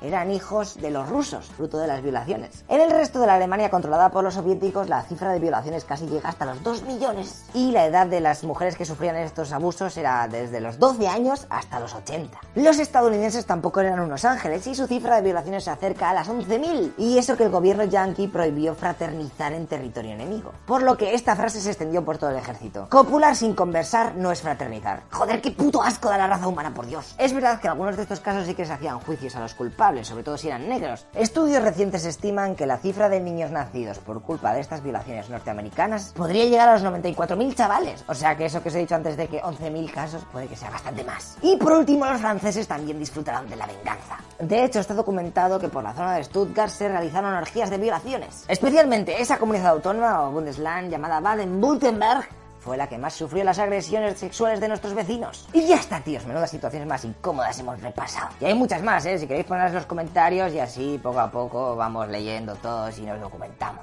La próxima semana, by the way, vamos a hablar de América y en especial de sus nativos y cómo unos religiosos intentaron salvarles de los españoles y los portugueses. Seguro que te suenan las misiones jesuitas, ¿verdad? Te aconsejo que antes de ver la próxima historieta de la leche veas la película de la misión y así vas teniendo un poco de ventaja sobre lo que vamos a hablar. Y si te da pereza porque la película es un poco viejuna, no worries. Es bastante curioso y triste lo que pasó allí. Menuda panda de retrasados de monarcas que teníamos. Pero bueno, en unas semanas lo cuento, ¿vale? Nos vemos en dos days con otros vídeos y todas cosas. Venga, hasta luego, loco Pixas. Hola, muy buenos días, muchachos y muchachas. ¿Habéis visto la película que os dije el anterior sábado? ¿Qué? ¿Que es todo antiguo? ¿Hay un tostón? Bueno, a mí me moló, pero sé que hay peña que no lo aguanta. La misión se rodó en 1986 y fue ganadora del Oscar a Mejor Foto, además de la Palma de Oro en Cannes. Pero bueno, hoy no estamos para hablar de esta peli, sino de las misiones jesuitas españolas en América del Sur. Esto pinta a otro exterminio de esos que se llevaban por la época. Madre mía. A ver qué liamos esta vez. ¡Intro!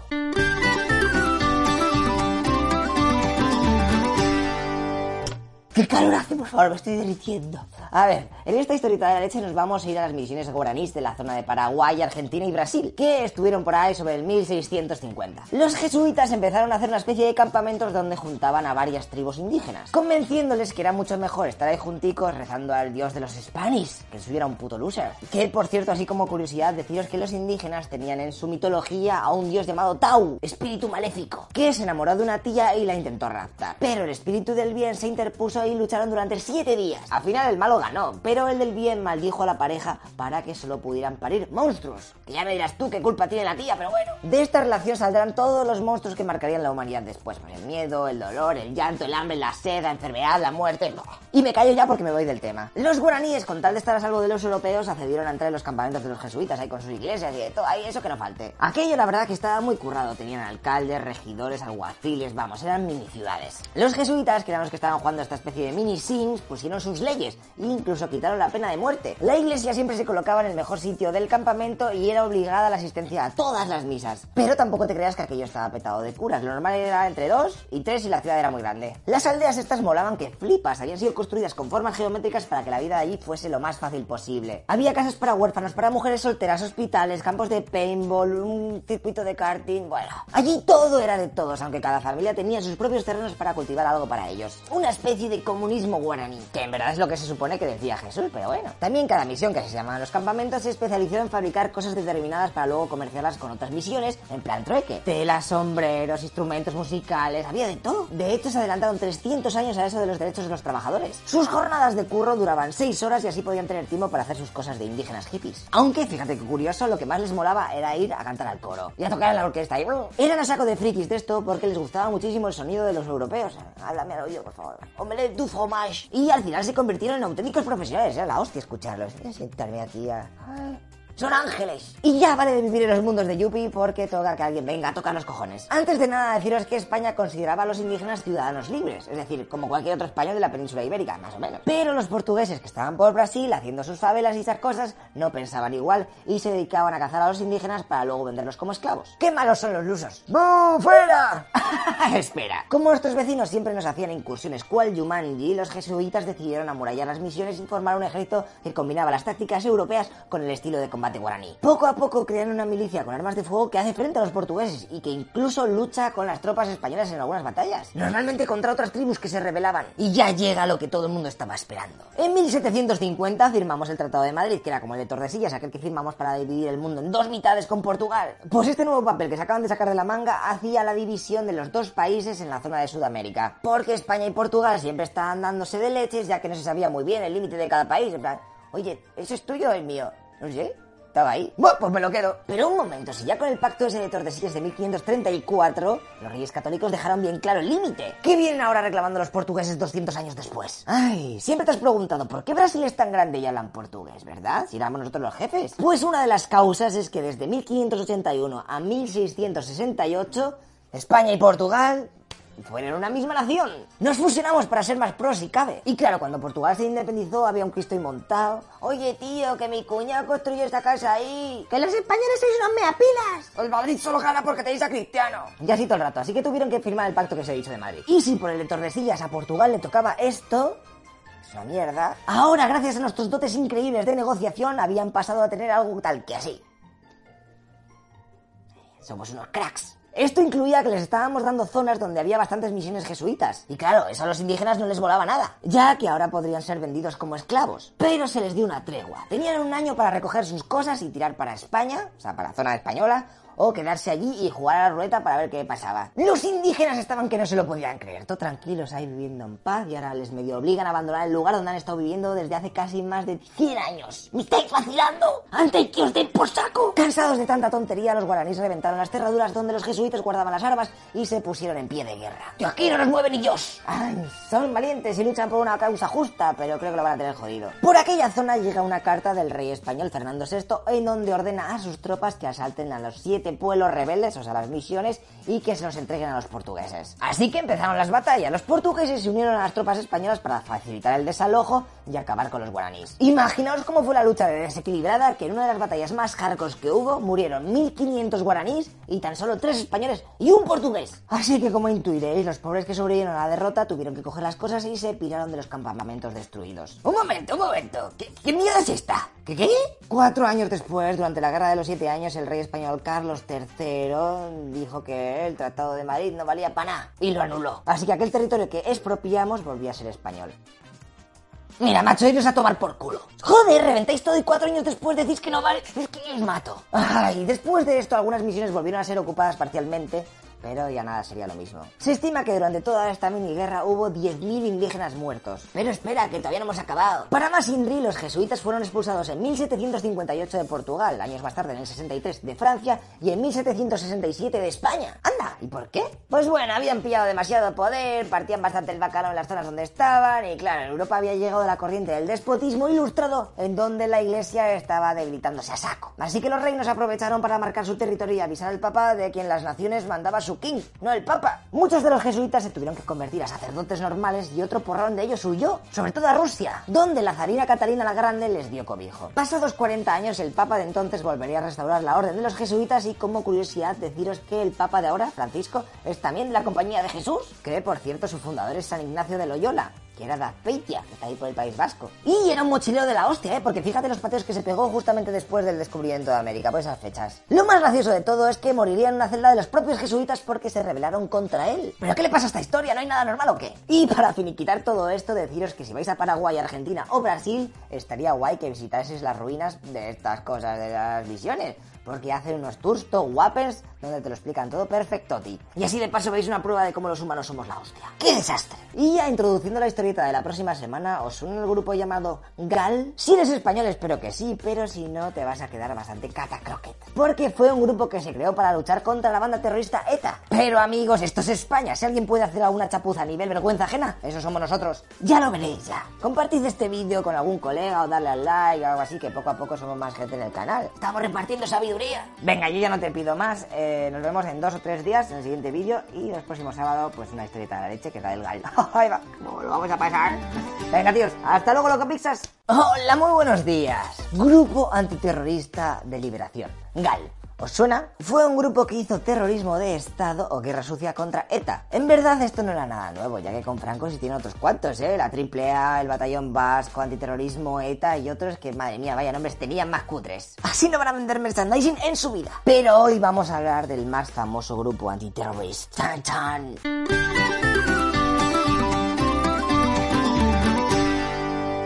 La cosa es que ETA llevaba unos años que había cometido bastantes asesinatos, por lo que se crea en 1983 el GAL, que actuaría principalmente en el País Vasco francés, aunque también bajaría a España para hacer alguna torturica o delito económico. En total se le responsabilizan 27 asesinatos. Empezaron sus actividades secuestrando a José Antonio Lasa y José Ignacio Zavala en el 83, que eran dos chavales de 20 años pero que también eran miembros de la ETA, los cuales llevaban dos años en Francia porque un atraco les había salido mal y bueno, dije, bueno, no vamos a Francia poco, a que se olviden un poco los españoles ya que estamos por Bueno, la cosa es que los del GAL los secuestran y se los llevan al cuartel de la Guardia Civil de Ichaurrondo. Pero un jefazo de allí, el general Galindo, ordena que se los lleven a un palacio de San Sebastián para que lo torturen allí pues, más cómodamente, o sea que hay más espacio. Se ve que aquello se les fue un poco de las manos intentando recordar cómo era aquello de la Inquisición y Galindo optó por mandar a dos guardias civiles que se los llevasen a Bushot, en Alicante, Allí les pegaron tres tiros en la cabeza y los entraron en calviva. Los cadáveres de los terroristas fueron encontrados dos años después, pero no se consiguieron identificar, o no se quiso, hasta 1995. Y un momento, pause, pause. Porque mucha gente creerá que lo de la caliva, eso, es para que el cuerpo así se deshaga y todo rápido, como si fuera ácido sulfúrico, ¿no?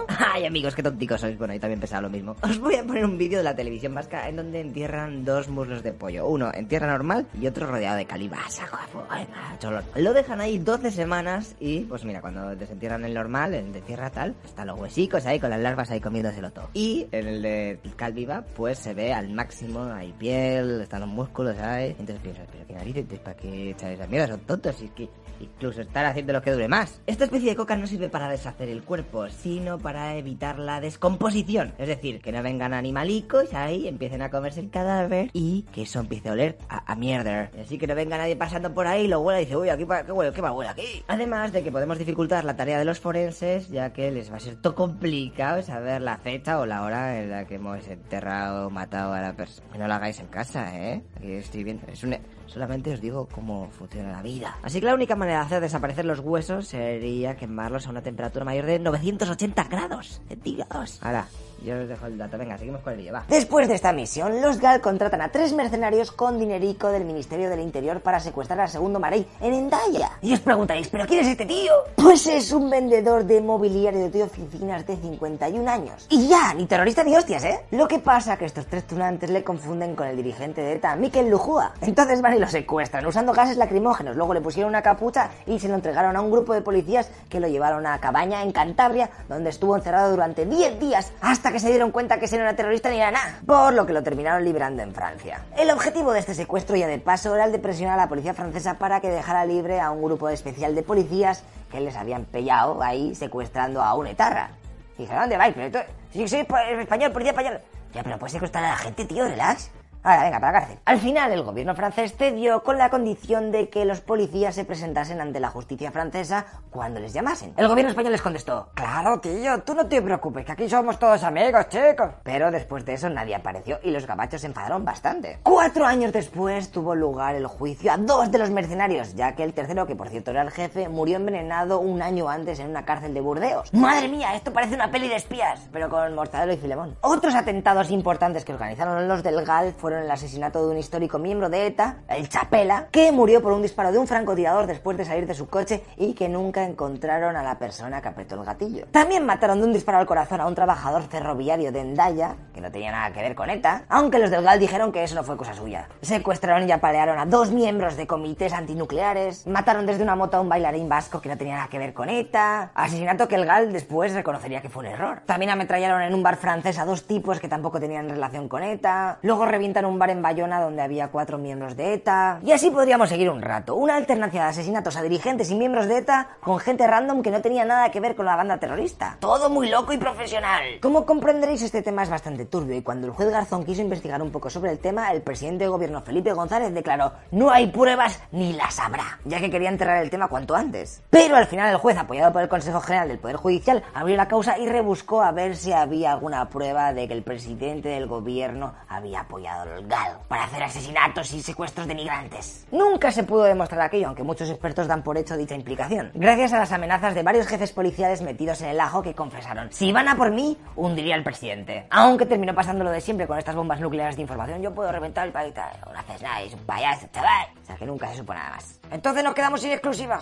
Aunque sí que hubo algunos que hablaron y explicaron a los jueces cómo estaba montado todo el tinglao. Había varios GALs, el verde que era el de la Guardia Civil, el azul el de la policía, el marrón el del CSIC y por último el GAL francés. El PP se quejó enérgicamente del PSOE cuando estaba en la oposición, argumentando que no colaboraban con la justicia y que no aportaban la información necesaria y bla bla bla. Aunque curiosamente cuando José María Aznar se hizo presidente bloqueó el acceso de los informes del CSIC a los jueces excusándose en que eso afectaba la seguridad del Estado. Al final eso no les sirvió de nada porque el Tribunal Supremo terminó por desclasificar alguno de estos documentos. Madre mía, aquí con cosas top secret, aliens, que falta aquí, naves espaciales. A Galindo, el general de la Guardia Civil, le condenaron a 71 años de prisión por secuestro y asesinato, aunque tan solo estuvo 4, ya que le liberaron por temas de salud. Además, El Mundo en 2006 publicó un informe que mostraba cómo Galindo también estaba metido en el tema del narcotráfico. Ay, con los ahí. Breaking Bad. Actualmente tiene 77 años, o sea que ten cuidado que a lo mejor te lo cuentas por ahí. Al ministro de Interior, José Barrio Nuevo, y al director general de la Seguridad del Estado, Rafael Vera, terminaron cayéndoles 10 años de cárcel. Lo que pasa que el gobierno de Aznar al final les indultó y salieron de la cárcel. Pero en 2001 el Tribunal Constitucional volvió a decir, oye, pero qué cachondeo de justicia es esta. Y les metieron otra vez para la cárcel. Ah, ¿Por qué habéis salido? Anda, que diga lo que quiera el presidente. Vosotros ahí. No, ya te digo yo que no se van a quedar ahí. Al primero, después de acabar la condena, fue indultado otra vez y pudo volver a trabajar como funcionario en el Ministerio de Trabajo. Mientras que Vera tuvo que estar otro año extra más en la cárcel por la utilización de 206 millones de pesetas del gobierno que fueron entregados a un par de policías que estaban en la cárcel para que se mantuvieran calladitos y no delatasen a nadie. Toda esta historieta tuvo algunas consecuencias. Los atentados del GAL en Francia hicieron despertar al gobierno francés y acabaron con la impunidad que estaban teniendo los terroristas en ETA, que veían en el País Vasco francés como una especie de casa donde podían esconderse ahí cuando estaban buscados. Aquí no pasa nada. El apoyo a la banda terrorista ETA y con su gente y sus atentados siguieron e incluso aumentaron. Eso sí, la penosa imagen que habían dado las instituciones con todo este tema hizo bastante daño a la democracia que empezaba a dar sus primeros pasos. El PSOE se fue a la mierda y su presidente Felipe González tuvo que renunciar al liderazgo del partido y los votantes en las próximas elecciones les dieron una buena leche. Otra cosa es que antes de la creación del GAL, periódicos como el ABC o Diario 16 solicitaron actuaciones de guerra sucia contra ETA. De hecho, Galindo dijo que Pedro J. Ramírez, el director del diario El Mundo, alentó la creación de este grupo para acabar con el terrorismo. Tíos, este país país está podrido, pero al máximo. Ahora, ¿qué os voy a contar? Nunca uséis chetos contra otros chetos, tío, porque al final te conviertes en lo mismo. ¿eh? Además, si en mitad de la partida te empiezas a cargar a los de tu equipo, eh, mejor es que lo dejes, ¿eh? Lo dejas y eh, vamos a hacer las cosas bien. Que esto no es lo tuyo. Vente a jugar al Minecraft o algo. Cambiando de tema, vamos a contar algo más animado que últimamente las historietas están siendo eh, para llorar y todo eso. La próxima semana vamos a hablar de esta persona. Sí, joder, la que estaba colocada todo el día y veía colores en el viento. ¡Pocahontas! ¡Chan, chan! Que esta mujer existió de verdad, pero su historia es bastante más diferente a la que se nos contó con su película de Disney. Ya lo veréis. Nos vemos en nada el próximo sábado, ¿eh? Compartir, dar likes o hacer algo con vuestra vida, me cago en la leche, ¿eh? Que la gente se entere poco a poco de, las historietas. ¡Venga, tíos! ¡Hasta luego, Locopixas! ¡Hola, muy buenos días! Como bien sabréis, hay muchas películas de Disney basadas en hechos reales. Anastasia, Dumbo, El Rey León. Pero la que más chicha tiene es una que muy pocos conocen y que muchos odian. Porque la protagonista ni era un bellezón de la leche, ni su historia fue tan bonita como nos la pintaron. Así que es un buen momento para destruir tu infancia. Pedazo historieta de la leche que nos espera.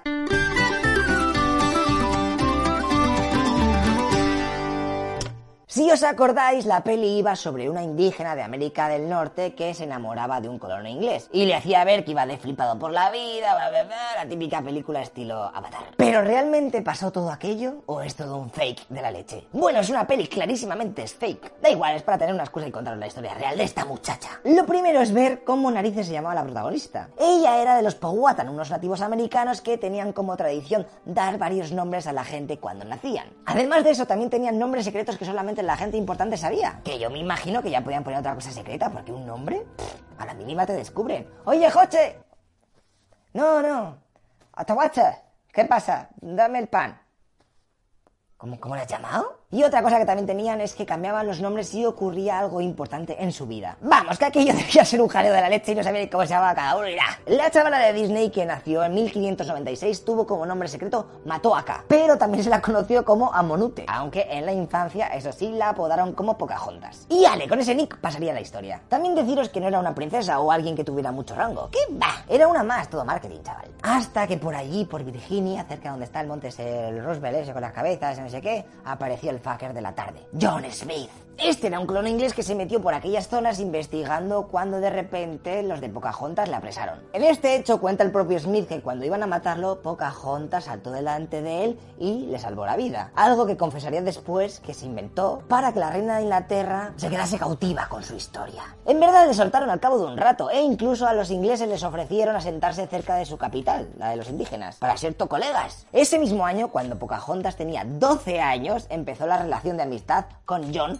que por aquel entonces tenía unos 27 tacos. Deciros que aunque el tío este era un jovenzuelo, pff, menuda vida había tenido. Había luchado contra los españoles como mercenario del ejército francés. Luego también peleó contra los otomanos, los cuales le consiguieron apresar, aunque luego se escapó. Estuvo en pelea por los Augsburgo en Hungría y al año siguiente, cuando estaba por Rumanía, le capturan de nuevo los turcos, que le venden como esclavo, pero una del ejército se enamora de él y gracias a eso consigue otra vez escapar. Después de esto se hace aventurero y hace un poco de turismo por África y Europa hasta que volvió a Inglaterra para dos años después tirar para el New World junto con otros 104 hombres. Pero esto no acaba aquí, ¿eh? ya que en el camino se ve que la lió bastante en el barco con sus quejas y el capitán decidió ejecutarlo a la llegada de tierra firme. Pero una vez ya en América se hizo una votación y a John le hicieron líder de una de las colonias. Y en estamos. Pues madre mía, que haga una película de John Smith, la Pocahontas dado nadie, por favor, el otro está en medio mundo ahí partiéndose la cara con todo el mundo. Ok, aquí hemos venido por Pocahontas, venga. La chavala y Smith se hicieron tocolegas. Esta llevaba alimento al asentamiento europeo e incluso avisó al inglés de que no fuese una reunión que le habían hecho los de su tribu porque querían matar a todos. La guerra había comenzado entre nativos y colonos. ¡Holgorio! En este conflicto a Smith le afecta una explosión de pólvora y tiene que volver para Inglaterra para curarse o si no la iba a palmar. ¡Ah! Y encima la pobre Pocahontas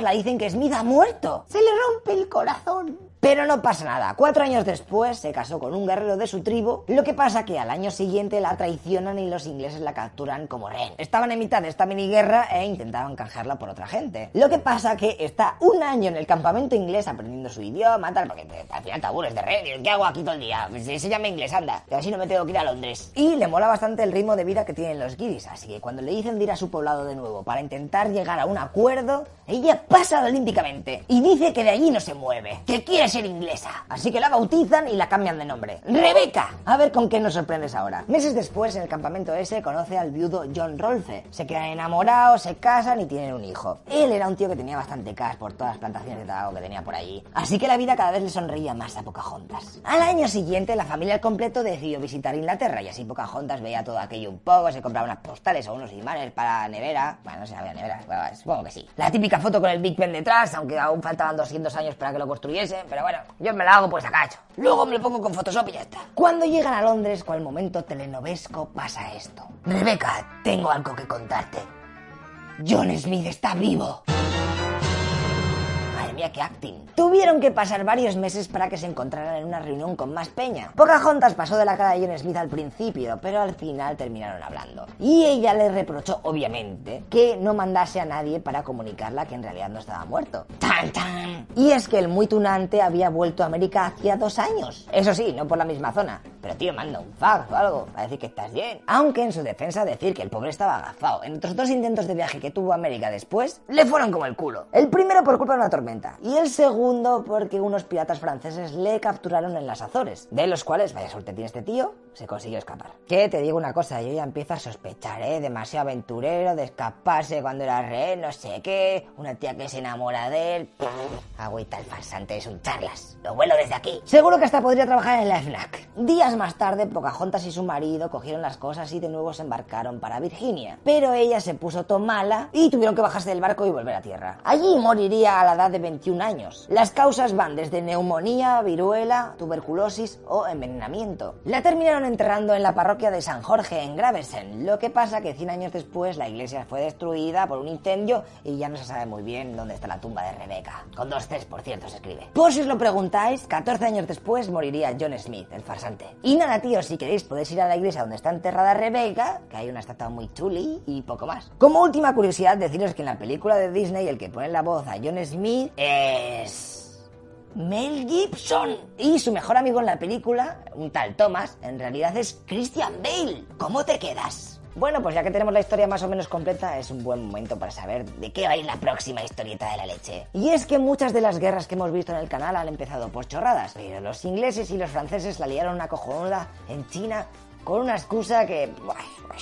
Un poquito más y se les estalla la cabeza de tanto pensar. Menudos cracks están hechos. Así, con la tontería murieron 60 millones de personas, los humanos como siempre al ranking de los más retardeds. Pero bueno, en unos días lo vemos y así aprendemos lo que hicieron, ¿vale? Venga, tíos. Hasta luego, loco pixas. Hola, muy buenos días. ¿Sabéis lo que es el opio? Sí, el marido del apio, ¿no? Me parto en tu cara, cállate. Es una de las drogas más adictivas del mundo. Por el 3000 antes de Cristo ya le daban a la plantica, egipcios, romanos, griegos, vamos, todos han caído en sus redes. Está compuesto por un 15% de morfina y actualmente México, Colombia, Pakistán y Tailandia se llevan la palma en esto de la producción. Tú, que se te olvida Afganistán y son los que más amapolas de estas plantan, ¿eh? Pero hace unos años casi todas las plantaciones las tenía un solo país. Los malditos ingleses y sus colonias. ¿Y qué creéis que hicieron? ¿Quemarlas? ¿Destruyeron todo aquello? Por favor, Chechu, no me hagas reír y dale a la intro, anda.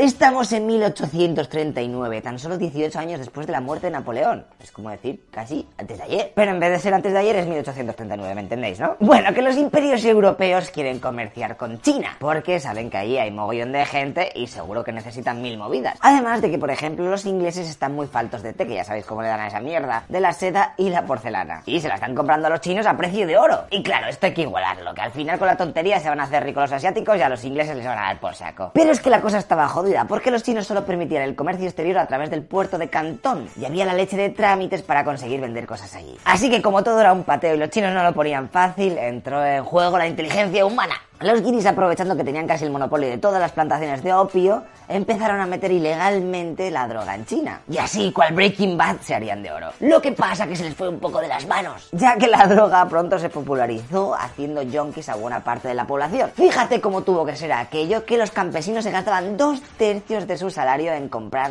chutes de opio. Por favor, eso creo que se puma, ¿no? Vale. Por lo que el emperador dijo, Hasta aquí hemos llegado. y prohibió el comercio de opio y su consumo. Hizo redadas, tal, destruyendo todos los cargamentos que se encontraba y amenazó con incendiar a cualquier barco extranjero que atracase en puerto chino provisto de opio. Fíjate cómo tuvo que ser aquello que incluso mandó una carta a la reina Victoria I de Inglaterra, diciendo que por favor parase de meter mierda en su país porque estaba volviendo la población loquens. Pero ella pasó olímpicamente del tema, dijo, eh, vieja, déjame en paz. Y aprovechando que les habían cortado el grifo de su comercio de drogas ilegales, declaró la guerra a China. Tío, no iba a dejar tirados a los yonkis asiáticos. Y siempre pensando los demás que majos son. Pues venga, a luchar.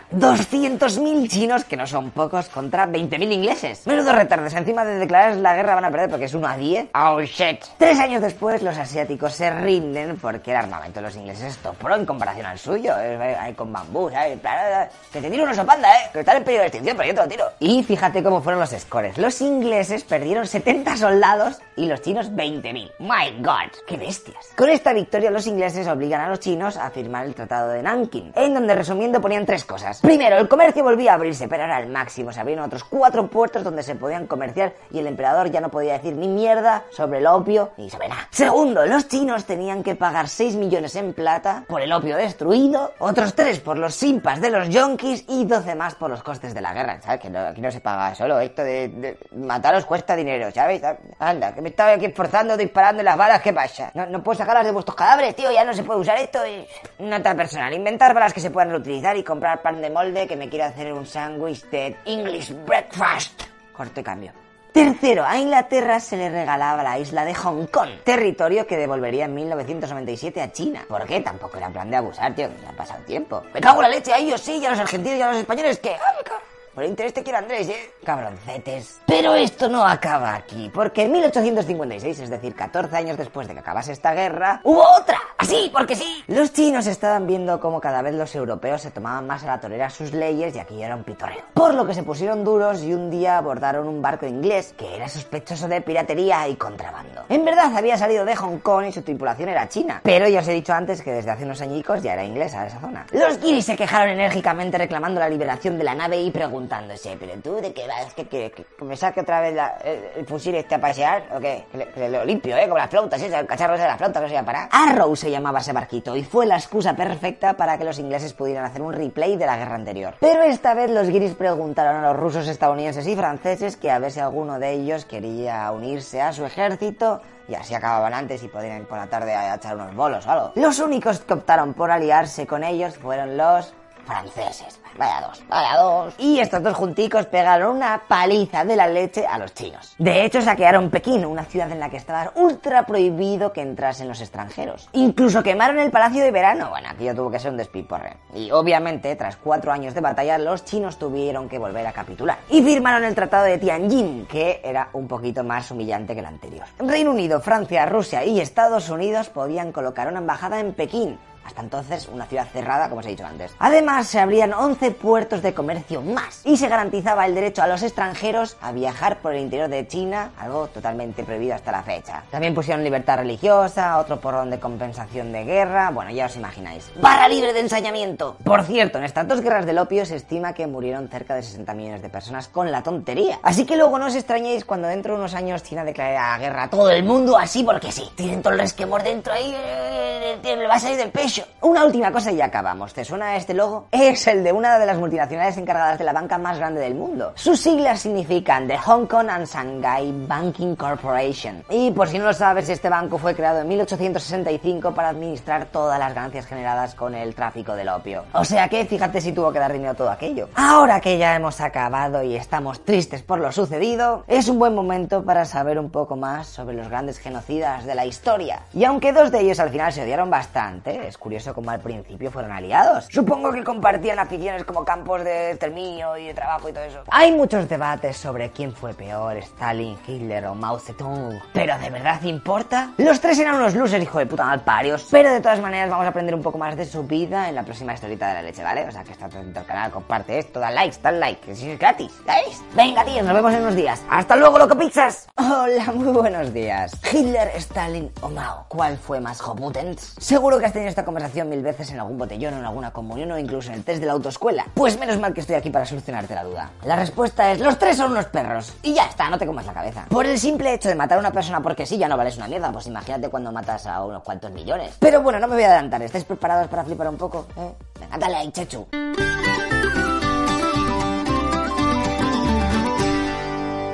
Para que esto sea un poco más justo, vamos a empezar en orden alfabético aleatorio. Así que hablaremos de Stalin. El dictador de la Unión Soviética durante sus 29 años de liderazgo se cargó a 23 millones de personas. Además de los suyos, ya que por ejemplo en Ucrania, con el fin de acabar con la resistencia al régimen y que no diesen la tabarra con eso de que no querían ser comunistas, pues va y vendió todo su trigo a un precio más bajo de lo normal, para que se agotase. Claro, todos los países lo compraron echando leches, venga, esas rebajas buenas. Pero Stalin prohibió que la pobre Ucrania se guardase nada en la reserva ni nada. Y of course empezó la hambruna. Los campesinos se quejaron, obvious is obvious, y tuvieron que llevar a las tropas para ponerles firmes. La gente que ya estaba firme dice, vale, yo estoy firme, pero me estoy muriendo, por favor. Y poco a poco empezaron a palmar de hambre. 25.000 personas al día, para que os hagáis una idea. Y si intentabas robar, tenías penas de muerte, o si tenías suerte, te llevaban unos 10 añicos a un gulag, es decir, a un campo de trabajo. Con estas cosas tan turbias no se sabe la ciencia cierta cuánta gente falleció, pero se calcula que en torno a unos 10 millones. Y esto fue antes de la Segunda Guerra Mundial, by the way, sobre el 33. Tampoco os puedo contar mucho más porque estoy preparando un vídeo dedicado a Joseph. Así que por el momento os quedéis con estos datos. A ver si termino algún día o algún año el otro. Pero antes de que pasemos al siguiente tema, os quiero hacer una pregunta. ¿Sabéis quién es este tío? Te lo faqueabas, eh, bribón. Ahí con su pañuelito, lo que sea eso. Pues deja de tocarte, porque es Stalin a los 23 años de edad. Y ahora sí que sí, pasamos a ver qué tal le va a su best friend, Adolfo Timboco, o Rodolfo para los amigos. Este tío era un pesado, le parecía poco eso de echar a los judíos del país y empezó a cargárselos. 6 millones de personas que sin comerlo ni beberlo se vieron encerradas en campos de concentración o trabajo, luego llevadas a cámaras de gas, asfixiadas y por último incineradas en hornos crematorios para no dejar ni rastro o incluso enterraban los cadáveres en fosas comunes. Y os preguntaréis, ¿por qué les dio tanto ahí la vena contra los judíos? ¿Pero qué habían hecho? Pues los alemanes prácticamente les culpaban a ellos de la derrota en la Primera Guerra Mundial. La población creía que los judíos se habían forrado con la guerra y también pensaban que había muchos de ellos inmigrantes y que ahí no había sitio para todos. Con esto y cuatro cosas más, la gente empezó a verlos como humanos inferiores que no eran dignos de pisar su país. Y el odio pronto corrió como la pólvora. Que por cierto, la pólvora es un material, ¿cómo va a correr? ¿Será la, mecha o...?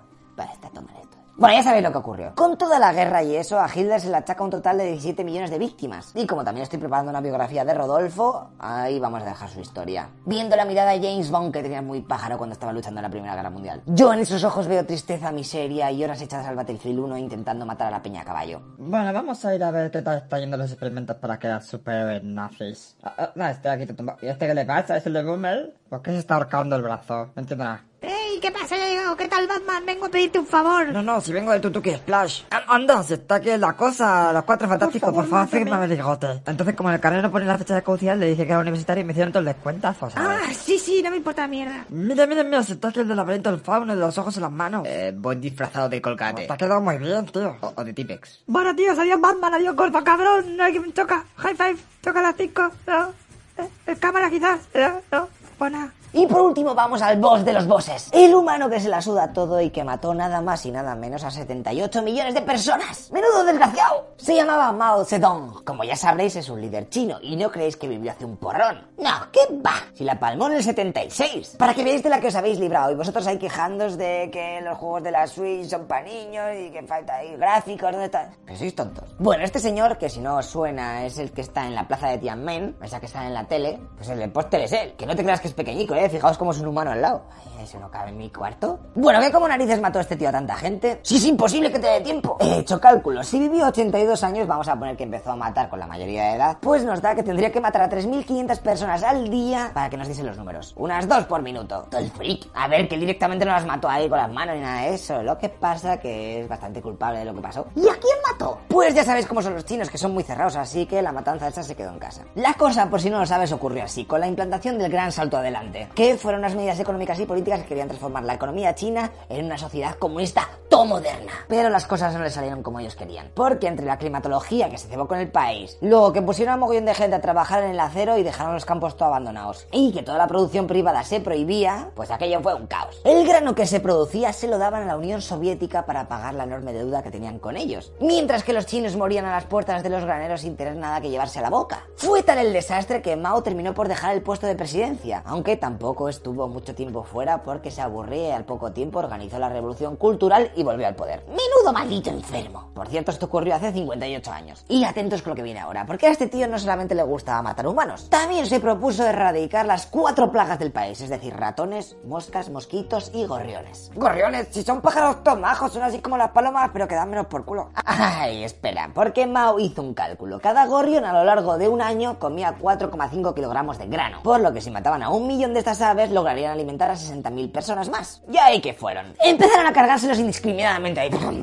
Y al cabo de unos años se dieron cuenta de, hostias, si los gorriones también comen insectos, ¿ahora quién va a poder parar? ¡Tarde! Una plaga de langostas que dura tres años acaba con la vida de casi 30 millones de personas. Y es imposible pararlas sin los pajaritos que acaban de aniquilar. Así que Mao dice a la gente que ya vale de matar gorriones tal. Eh, por favor, que me he confundido. Y pide auxilio a la Unión Soviética, la cual les lleva cerca de 200.000 gorriones para intentar repoblar el país. Actualmente la población de gorriones en China sigue bajando, pese a ser una especie protegida, ya que las leyes ponen unas penas de la hostia para aquella persona que cace, mate o venda este animalico. My god, empiezo el vídeo hablando de genocidas y termino hablando de pájaros. Si es que pasan cosas tan curiosas que me voy de la historia, tíos. Pero no me preocuparé porque tendremos nuevas dosis de esta gente en otros vídeos. Ahora lo que toca es centrarse en la próxima historieta de la leche. Porque vamos a saber por fin y por favor qué narices está pasando en el Sáhara. Y por qué dejó de ser español. Tíos, que nos quitaron todas las minas de arena que teníamos para las playas. En plan, venga, tal. Venga, esta va para la playa de Benidorm. Venga, venga, chaval. Eh, un poquito, eh, dos palas, ya está. Si a los viejos les da igual.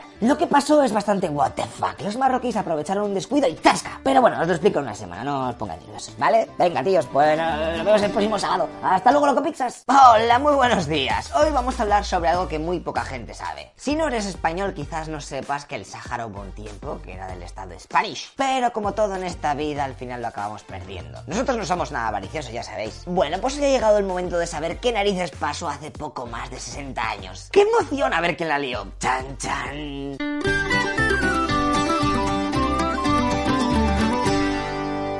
En 1958 se unen los territorios de Sagui, Alhambra y Río de Oro. Que por cierto, lo de Río de Oro se llama así porque unos portugueses que llegaron en 1442 hicieron un intercambio con unos nativos consiguiendo un poquito de oro. Así que creyeron que en aquella zona había la rehostia de oro y lo bautizaron así. Menudos ilusos. Este territorio nos duró hasta 1976, cuando los marroquíes nos echaron gracias a la famosa Marcha Verde. Pero para entender qué narices estaba pasando allí y por qué estábamos tan lejos de casa, nos iremos un poquito más para atrás. A 1860, cuando la guerra de África acaba con la victoria de los españoles en la batalla de Tetuán. Y en la cláusula de la victoria pusimos que nos podíamos quedar con todo aquello. Oye, que para una vez que ganamos, dejaros disfrutar un poco. Dicho y hecho. Luego, en 1884 ya reclamamos definitivamente aquella zona porque había unas fábricas top weapons que nos venían al pelo. Además de que así podíamos coger arena para construir nuestras playas, como la de Maridador y cosas de esas. En definitiva, que terminamos de ocupar todo aquello y nos quedamos tan felices. Estamos aquí, muy bien. Una solar aquí. Desastre. Pasan los años y colocamos las fronteras con nuestros vecinos, ahí tomajos. Pero lo que pasa es que los del Sáhara se quieren independizar. Vaya, no me lo esperaba, si siempre nos pasa lo mismo. Yo creo que en el mundo existen menos países que no se han independizado de España que, que de los que sí que lo han hecho. Bueno, que ya llegando a nuestras fechas, en 1968, un líder llamado Mohamed Siri Ibrahim Basir, más conocido como Basiri, crea un grupo anticolonial, pero los españoles ya estábamos escarmentados y reaccionamos pronto para acabar con la tontería. El ejército lo detiene, lo tortura, lo asesina y luego hace desaparecer el cuerpo por ahí. Con la ilusión de muerta la rabia se acabó el perro. Poco habían aprendido los españolitos. 28 años que tenía el muchacho este, ya actualmente es un mártir nacional del país. Pero bueno, años después, en 1973, el movimiento independentista surge con más fuerza con el Frente Polisario. Ya, yo también creía que eran policías alemanes, pero se ve que no. Eh, no lo habéis pillado, ¿verdad? Polisario, ¿eh? Es, es, humor germano, no está hecho para ti. Este grupo organiza la primera guerra de guerrillas en el desierto de la historia. My God, la cosa está calentica. Y no lo digo porque están en el desierto. Pero además de estas mini batallas y escaramuzas, hay que decir que los países vecinos estaban contando los segundos para que los españoles se pirasen de allí y así quedarse con todo aquello. Este era el caso de Mauritania y Marruecos. Así que los españoles, viendo que su territorio corre peligro y que los demás países vecinos están ahí como, como buitres, eh, pírate, que te pide. Deciden hacer un estatuto de autonomía nuevo para el Sáhara y les prometen celebrar un referéndum de independencia en 1975. Vaya, vaya, vaya, eh, haciendo referéndums de independencia. Y ahora no se puede, eh. Qué calladito te lo tenías. Shh, calla, que no van a tener ni la oportunidad de hacerlo, ya que Marruecos, viendo que si se independizaban iba a ser todo jodido invadirlo a ojos de la comunidad internacional, reclamó al Tribunal Internacional de Justicia aquel territorio, diciéndoles que antes de que llegasen los españoles, los del Sáhara y ellos eran to colegas. Compartían cultura, eran vecinos, la, la arena prácticamente la misma. Pero el tribunal les contestó, ¿Pero qué dice usted? No te inventes cosas. Así que el rey de Marruecos, Hassan II, aprovechando que Franco la estaba palmando y que el rey Juan Carlos, que ya estaba en funciones, era un pichón y no se enteraba de nada, organizó la Marcha Verde, que no era pro de energía renovable, ni de vegetarianos, ni nada de eso, que va. Coño, pues he estado viviendo engañado todo este tiempo. La marcha esta, para el que no lo sepa, era como una manifestación todo grande, pero que poco a poco, así a lo tonto, va entrando e invadiendo el país vecino, o sea, el Sáhara, el nuestro. Los soldados españoles no les disparan por temor a empezar un conflicto y España decide firmar un pacto para compartir la administración del Sáhara con Marruecos y Mauritania. Aunque nosotros viendo el percal que hay montado, abandonamos el territorio meses después. Si es que somos la polla, ¿sí o no, muchacho? Que, por cierto, uno de los argumentos que tenían los independentistas saharauis para separarse de España era que, hombre, tampoco iba a ser la pérdida tan grande para ellos, ya que seguían teniendo el DNI y el pasaporte español. Así que si el nuevo país no funcionaba, pues eh, tampoco era el fin del mundo. Se venían a la península y listo. Un argumento que dicho así es un poco sucio, pero, oye, tienes razón. Y es que hasta el mismo Tribunal Supremo reconoció que a ningún español se le puede quitar la nacionalidad, pese a que la zona en la que viva se independice. Al fin y al cabo vamos y venimos por las carreteras en este mundo que es libre, tal, no sé qué, no es plan de ponernos tiquismiquis. Así que respondiendo a la pregunta que seguramente os estéis haciendo, si se independiza otro cacho de España, sus ciudadanos seguirán siendo españoles y europeos. Otra cosa sería si renuncian a la nacionalidad española y pillan la nueva. ¿De? Pues seguimos. El Frente Polisario, viendo que nos estamos yendo y que les dejamos solos por fin, aprovecha para proclamar la República Árabe Saharaui Democrática, RASD. ¡Yujú! ¡Por fin son independientes! ¿Tú te crees que esto va a ser tan fácil? Los nuevos administradores, es decir, Marruecos y Mauritania, les dicen que no flipen, así que empieza la guerra de liberación en donde los polisarios consiguen llegar a la capital de Mauritania y obligan a que este país vecino deje de tocar las narices. Ahora, baneado del servidor, fuera.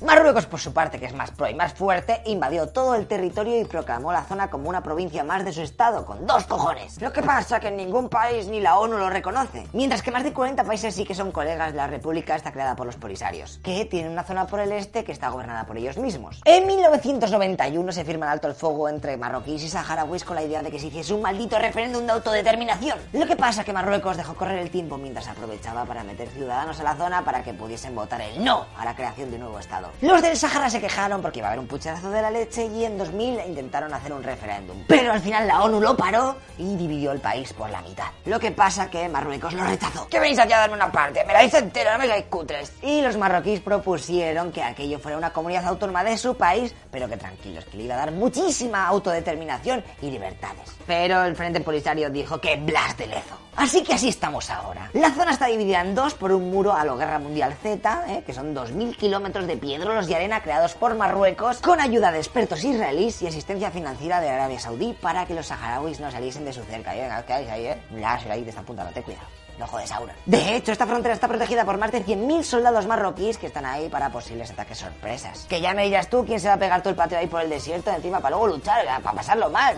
Pero bueno, también comentarte que hay unas 20 millones de minas antipersonas repartidas por aquella frontera. Un millón de dólares cuesta mantener toda esta infraestructura militar al día para protegerse de sus vecinos del frente polisario. Ten cuidado. Uh. Lo más gracioso de todo, que me van a hacer gracia ni nada, es ver las fases de cómo Marruecos poco a poco se ha ido comiendo el territorio saharaui. Primero se metieron un poco y construyeron un muro. Luego otro poco más y otro muro. Así hasta haberse comido casi todo el país. Actualmente el frente polisario, cansado de que no le hagan ni caso, está decidiendo muy seriamente en volver a retomar las armas. Así que en esas estamos, tío. Menudo disaster of world. Todos locos. Espero que esto os haya ayudado un poco a ver el conflicto africano con un poco más de claridad. Pillaros un libro o algo que hay mil movidas sobre el tema. Yo termino la historieta de hoy comentándoos que la próxima semana veremos lo que ocurrió en Fátima y Lourdes. Que no sé si lo sabéis, pero me ha llegado el rumor de que por ahí hacen milagros o no sé qué. ¿Sabes realmente lo que ocurrió allí y por qué ahora es un lugar de peregrinaje? Pues dale un like al vídeo y en una semana te lo cuento. ¿va? Así salimos todos ganando. Bueno, haz lo que quieras, tío. Nos vemos en unos días. Hasta luego, Locopixas. Hola, muy buenos días. Hoy tenemos algo muy especial porque este vídeo está sponsorizado. ¿Veis esto de aquí, eh? Es una impresora 3D. Los Locopixas de XYZ Printing han contactado con nosotros y mira, vamos a hacer estatuillas en 3D de cada historieta de la leche, chaval. Vaya, claro, ¿esto sabes lo que es? Es una virgen. Porque hoy vamos a hablar de Fátima y Lourdes. Pero bueno, ahora hablamos de todo esto. De mientras, ¿eh? aquí se va a empezar a imprimir esto. ¿Sabes? Porque este es, este es del pasado, ¿sabes? He grabado primero eso y ahora lo tengo en la mano y ya como... Lo clona. Bueno, da igual, ¿eh? Venga, va. Serios. ¿Quién no ha oído hablar sobre los milagros de Fátima y lo que pasó en Lourdes ahí con la Virgen en la cueva Isa? Tío, si necesitáis más información sobre todas estas paranoias y por qué la gente coge todas sus cosas y se va para allí en peregrinación, estás de suerte, porque hoy vamos a ver lo que pasó allí o lo que dice que ocurrió. Madre mía, pero va a ser increíble, vais a flipar, ya lo verás.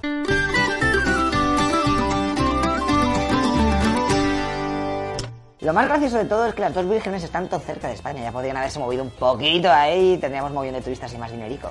Pero bueno. Veamos qué pasó con la primera, que es la de Portugal. Nos vamos hasta 1916, donde conocemos a tres pastores que, como veis, eran todos jovenzuelos. 9, 8 y 6 años de ahí currando, ¿eh? A ver si aprendéis que sois todos unos vagos. Bueno, pues estos muñecos del Belén habían experimentado durante tres días diferentes la presencia del ángel de la paz, o por lo menos así lo llamaron. Este ser les había enseñado a rezar para pedir la conversión de los pecadores, les aconsejó cómo practicar el sacrificio cotidiano y la adoración a Dios a través de la Eucaristía. Bueno, un rollo. Que ya que se te presenta, que menos que te conceda un deseo, dinerico o algo así, macho, que mírale, que no tiene nada para currar, por favor. ¿Es que nadie va a pensar en los niños o qué? Tranquilos, tranquilos, que estas tres apariciones en verdad eran las de prueba, ahora cuando viene lo hardcore. Al año siguiente, cuando los chavales están pastoreando sus ovejas, va Lucía, la mayor de todas, y se encuentra una mujer sobre una encina, vestida de blanco y con un manto con bordes dorados y un rosario en las manos. Ella se quedó en plan, holy shit. Brillaba más que el sol, comentó en declaraciones posteriores, pero yo pienso ahora, pero eh, esto es que no verías nada, estarías ahí, joder, vaya, vaya día llevo, ahora me tira una flashbang. Pero bueno, supongo que sea una expresión. Esta virgen le dijo a los niños que viniesen allí todos los días a la misma hora durante cinco meses consecutivos. Ellos dijeron, ok, tío, somos pastores, niños pobres, no tenemos mucho que hacer, o sea que venga. Y se fueron al pueblo para contárselo a la gente, pero casi nadie les creyó. Un mes más tarde se les volvió a aparecer la Virgen y les dijo lo siguiente. A ver, no os lo vais a creer, pero es que es gracioso si lo pensáis. Pero tú, Francisco, y tú, Jacinta, la vais a palmar prontico. Y me voy ya que tengo las galletas en el horno y a lo mejor se me queman, ¿eh? Ya sabes, las galletas Mar- María, ¿eh?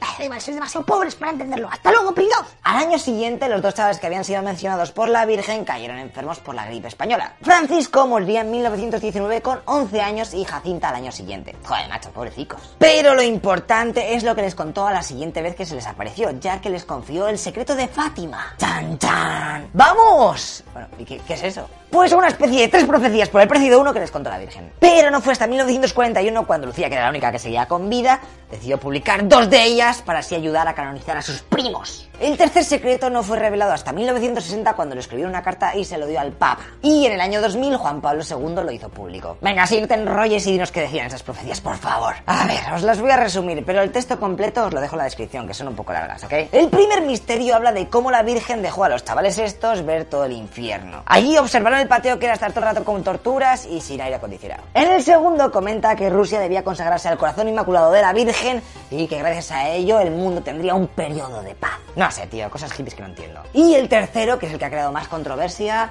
os voy a ser sincero si no tengo ni zorra de qué trata. Es todo tan ambiguo y tan raro y mira que está buscando información, eh, pero cada uno pone una cosa diferente, macho. Las conjeturas van desde que era un aviso de que Juan Pablo II iba a sufrir un atentado a comentar que tendríamos una guerra nuclear o algo así. Bueno, vosotros leéis el texto que te digo que lo voy a poner aquí abajo y ya decidís qué pensáis. Tío, tanto hype y tanta leche y no me ha quedado nada claro. Es tonto. Tío, yo no tengo la culpa. También deciros que el mismo año en el que les contó a los pastores estos tres super misterios, la Virgen hizo un milagro delante de toda la gente. Y es que la historia de las apariciones había corrido como la pólvora y un día se juntaron cerca de 30.000 personas para ver si allí volvía la Virgen y ya de paso pues la veían. Pero presenciaron otra cosa, o eso está recogido en los periódicos de la época. Se ve que estaba lloviendo a saco, de repente paró, se abrieron las nubes y el sol empezó a brillar con diferentes colores agrandándose y secando en apenas unos segundos la ropa de todos los peregrinos que allí se encontraban arrodillados. De este evento tan solo existen fotos de los reporteros que fueron a cubrir la noticia, así que ya vosotros elegís si os lo creéis o no. Lucía Dos Santos, que era la protagonista de esta historia, que ya ves tú el apellido ese o el nombre compuesto, le viene al pelo Dos Santos, ¿sabes?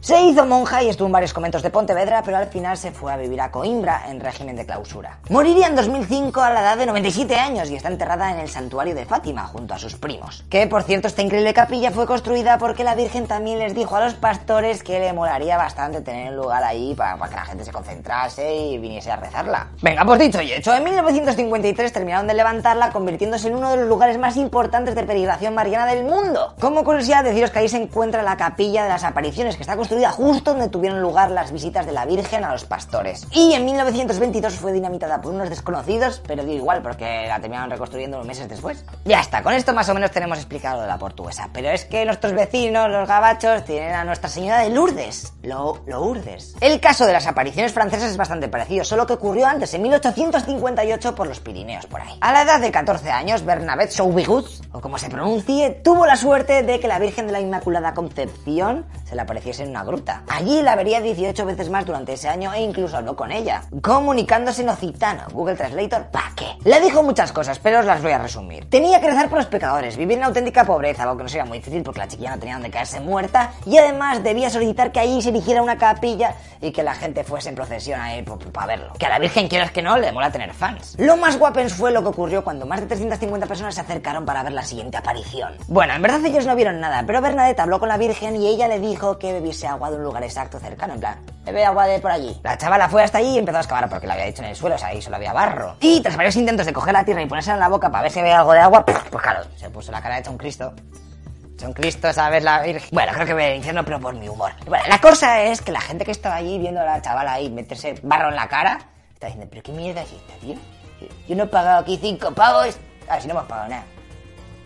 ¿Qué hacemos aquí? ¡Ay, no hay agua, farsante! ¡Está esto crazy! Y pasaron de ella. Pero tras varias horas de allí empezó a brotar agua y desde ese 25 de febrero de 1858 ha surgido un manantial del que salen cerca de 100.000 litros de agua por día, la cual usa mucha gente para curarse y hacer milagros, lo que sea. Se tiene constancia de 7.000 sanaciones, pero tan solo 67 son las que han sido reconocidas por la iglesia como milagros. Aunque se han analizado científicamente las propiedades de ese agua y no tienen nada en especial. Who knows, my friend? La protagonista de esta historia de Lourdes moriría a los 35 años, bastante jovencita. Se había hecho monja, pero eso a los tumores como que les dio igual. La pobre lo tuvo que pasar bastante mal, ya que su superiora no creía en sus visiones y la trataba como una mierda. Además de que casi no la dejaba salir de su celda porque creía que buscaba protagonismo. En plan, ay, una, una foto así. Yo soy la de Lourdes. Y esta que veis aquí es Bernadette, que tiene el cuerpo incorrupto en Nevers. A ver, que por si no lo sabéis, lo de incorrupto significa que gracias a un milagro o algo así, no se pudre ni nada de eso. Tranquilos que este no es el primer caso. La iglesia tiene una lista de ejemplos de santos que presentan los mismos síntomas. En plan, madre mía, si está igual que cuando se murió. Además de que los ponen en vitrinas para que todo el mundo lo vea y se lo crea. Pero la de la chavala de Lourdes tiene un pequeño truco, porque le salieron unas manchas en la cara y en las manos y tuvieron que hacerles unos moldes especiales de cera. Así que aunque lleve más de 137 años muerta, la pobre no está tan bien conservada. Desde 1933, por si te lo preguntas, es santa. Y cada año peregrinan 8 millones de personas a las cuevas de Lourdes. Además de que la Iglesia Católica considera a esta Virgen como la patrona de los enfermos. ¡Ah! Está aquí la, la impresora. La he cogido. Para que veáis cómo es grande. Esto es lo que nos han mandado, tío. Está bastante guapens. Es compacta, es pequeñica. O sea, es como una palma de mano. Pero ¿para qué más, tío? Para hacer figuricas está el pelo. Se monta muy fácilmente. O sea, yo soy un puto desastre. O sea, que si queréis algo que... Easy and fast, aquí lo tenéis. Y luego está aquí eh, esto. El rollo. Bueno, bueno. Esto es neón reactive, o sea que la luz negra brilla que flipas. Y lo que mola, lo que os he dicho, es que vamos a hacer una figurita por cada tema de Historia de la Leche. Y hoy hemos elegido la de la Virgen María. Pero en la descripción del vídeo os voy a dejar una carpeta o un link, no sé cómo lo voy a hacer todavía, donde podéis bajar cada una si tenéis una impresora 3D como esta o otra, yo qué sé. Así que va a estar todo guapo cuando tengas una balda con todos los recuerdos. Por ejemplo, un busto de Napoleón. No sé si lo veis. A ver, y lo he hecho pequeñico, 8 centímetros de alto porque me gusta ese. Un, perro para Laika. La puerta de Brandenburgo. Porque está todo guapo esto, chaval. El, de Jesus ese que sé que está así. Vale, un casco conquistador una central nuclear. Vaya. Una nave de Star Trek porque me aburría. Vaya, yo qué sé. Hay mil movidas. Pues nada, tíos, os dejo en la descripción si os queréis pillar la impresora esta o la página web de ellos que tienen más modelos y lo que sea, ¿vale? Si tenéis información todo guapes, por favor, poned en los comentarios y así nos enteramos todos. Para el próximo sábado os voy a traer una movida que pasó bastante graciosa. Los españoles éramos felices con territorios por todos los lados, pero en 1812, cuando estábamos toleados con la movida esta de Napoleón, los rusos aprovecharon de nosotros para quitarnos un cacho del país. ¡Qué pájaros! Estate atento porque vas a flipar de cómo todo el mundo nos tomaba por el pito de un sereno. Venga, tíos, cuidaos y pasadlo bien. ¡Hasta luego, loco Pixas! Hola, muy buenos días. Antes que nada, deciros que este vídeo está patrocinado por las impresoras 3D XYZ Printing. Y como os dije en el vídeo anterior, de cada historieta de la leche vamos a hacer una figura para la colección. Y hoy vamos a hacer un fuerte, ¿sabes? Porque el vídeo se llama Fort Ross. Significa fuerte en inglés. Bueno, da igual, está todo guapo. Y aquí puedes poner a la Virgen María de otro vídeo, ¿sabes? Y ya tiene un... Bueno. Eh, luego vemos, esto, se va a ir haciendo, dejo por abajo. Volviendo a la historia, hoy vamos a hablar de un caso muy curioso y podría ser considerado la primera invasión De Rusia a América del Norte. aunque en verdad esto lo digo para hacerme el chulo, ya que en aquella época medio Estados Unidos era territorio español. Y lo teníamos hecho un desastre ahí, sin cortar el césped, todo descuidado. Pasábamos 3 kilos de todo. Así que los más listos de la clase aprovecharon para colarse en nuestro territorio. Cachis.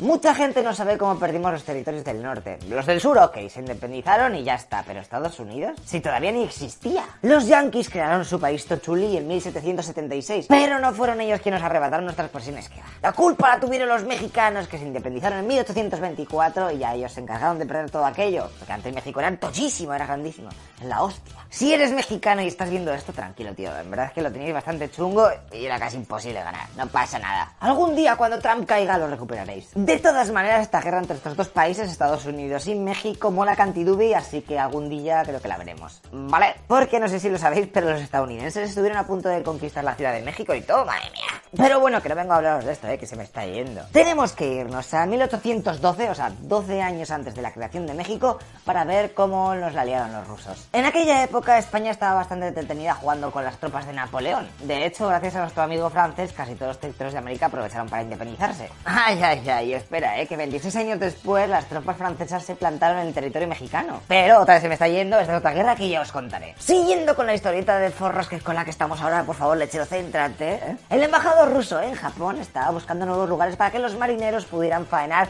en el Pacífico, pues más plácidamente. Así que en 1811 visitó el fuerte español de Hierba Buena, que ahora se conoce como San Francisco, no sé si te suena o algo así. Y aquello que vio le moló bastante, así que propuso que como los españoles no se enteraban de nada, podían ir un poquito más arriba y plantar una base rusa, eh.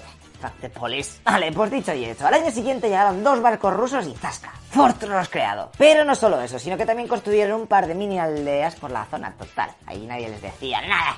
Menudas rabes se pegaban. Ahí nació la moda del Tribalowski y el chándal de Adidas, ¿qué te crees? Los rusos también enterraron un par de placas en donde se reclamaba que aquel territorio era ruso. Pero vamos, que no hubo batallas y leches de esas. Ellos estuvieron la mar de tranquilos pescando, ¿sabes? La mar de tra- y haciendo cosas de rusos, aunque también llegaron a sus amigos los polacos, los finlandeses, los ucranianos, los estonios, etc. Barra libre, chaval, que los españoles no se enteran, corre, pasa. En 1821, como ya os he dicho antes, Alta California pasó a ser provincia mexicana. Pero vamos, que a los rusos pareció importarles bastante poco y siguieron a su bola. Poco a poco la cosa se fue calentando por ahí arriba, ya que en aquella época Oregón era bastante más hardcore del estado que conocemos ahora y llegaba hasta Alaska, que en ese momento todavía era rusa. Pues bien, se lo habían repartido entre Estados Unidos e Inglaterra y eso hacía que la estancia de los Vladimirs por aquella zona fuese un poco precaria con tanto movimiento. Así que decidieron vender el fuerte a la compañía de Hudson, que por si no sabes quién era esta gente, eran los Bindundis que estaban por ahí y se dedicaban al comercio. Pero fíjate tú por dónde que estos comerciantes ingleses de Chichinabo no debieron hacerlo muy mal, ya que actualmente es una de las compañías más antiguas de Canadá y de las más viejunas del mundo que siguen con su actividad, llegando a ganar más de 7 billones de dólares canadienses al año. Y eso que fue fundada en 1670. Así que ahora, con la marcha de los rusos, el fuerte se quedó ahí pasando de familia en familia y actualmente se puede visitar. ¡Yuhu! Mola, porque algunas de las casas que nos han destruido o quemado siguen igual de cutres que cuando las hicieron. ¡Ay, qué monas!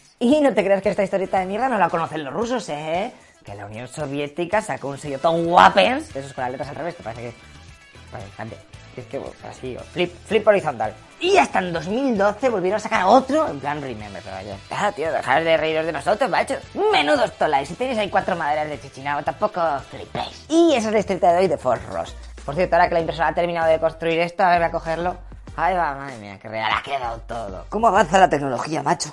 Para la gente loser como yo que no se hace el modelado 3D, pues existen millones de páginas web gratuitas, es esto fácil de usar, como un Google, que pones DOG y te vienen millones de modelos. Te lo bajas, lo metes en el programa de la impresora, bueno, le das dos clics y se abre automáticamente, ya pones el tamaño que quieras y, y se imprime, ¿sabes? It's a kind of magic. Madre mía, cómo avanza la ciencia. ¿Quién me iba a decir hace unos años que iba a poder meter el busto de Napoleón en forros? Increíble, ¿sabes? Increíble.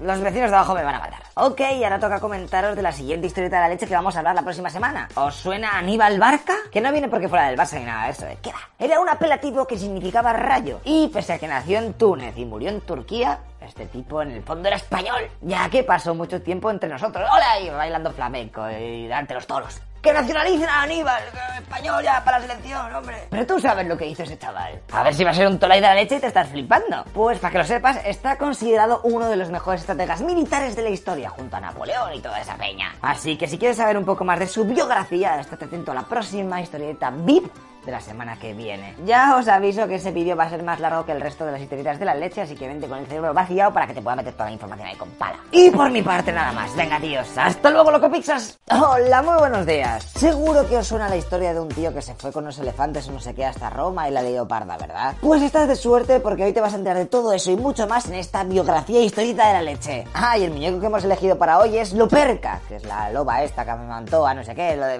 Ya sabes. ¿No? Venga, pues vamos.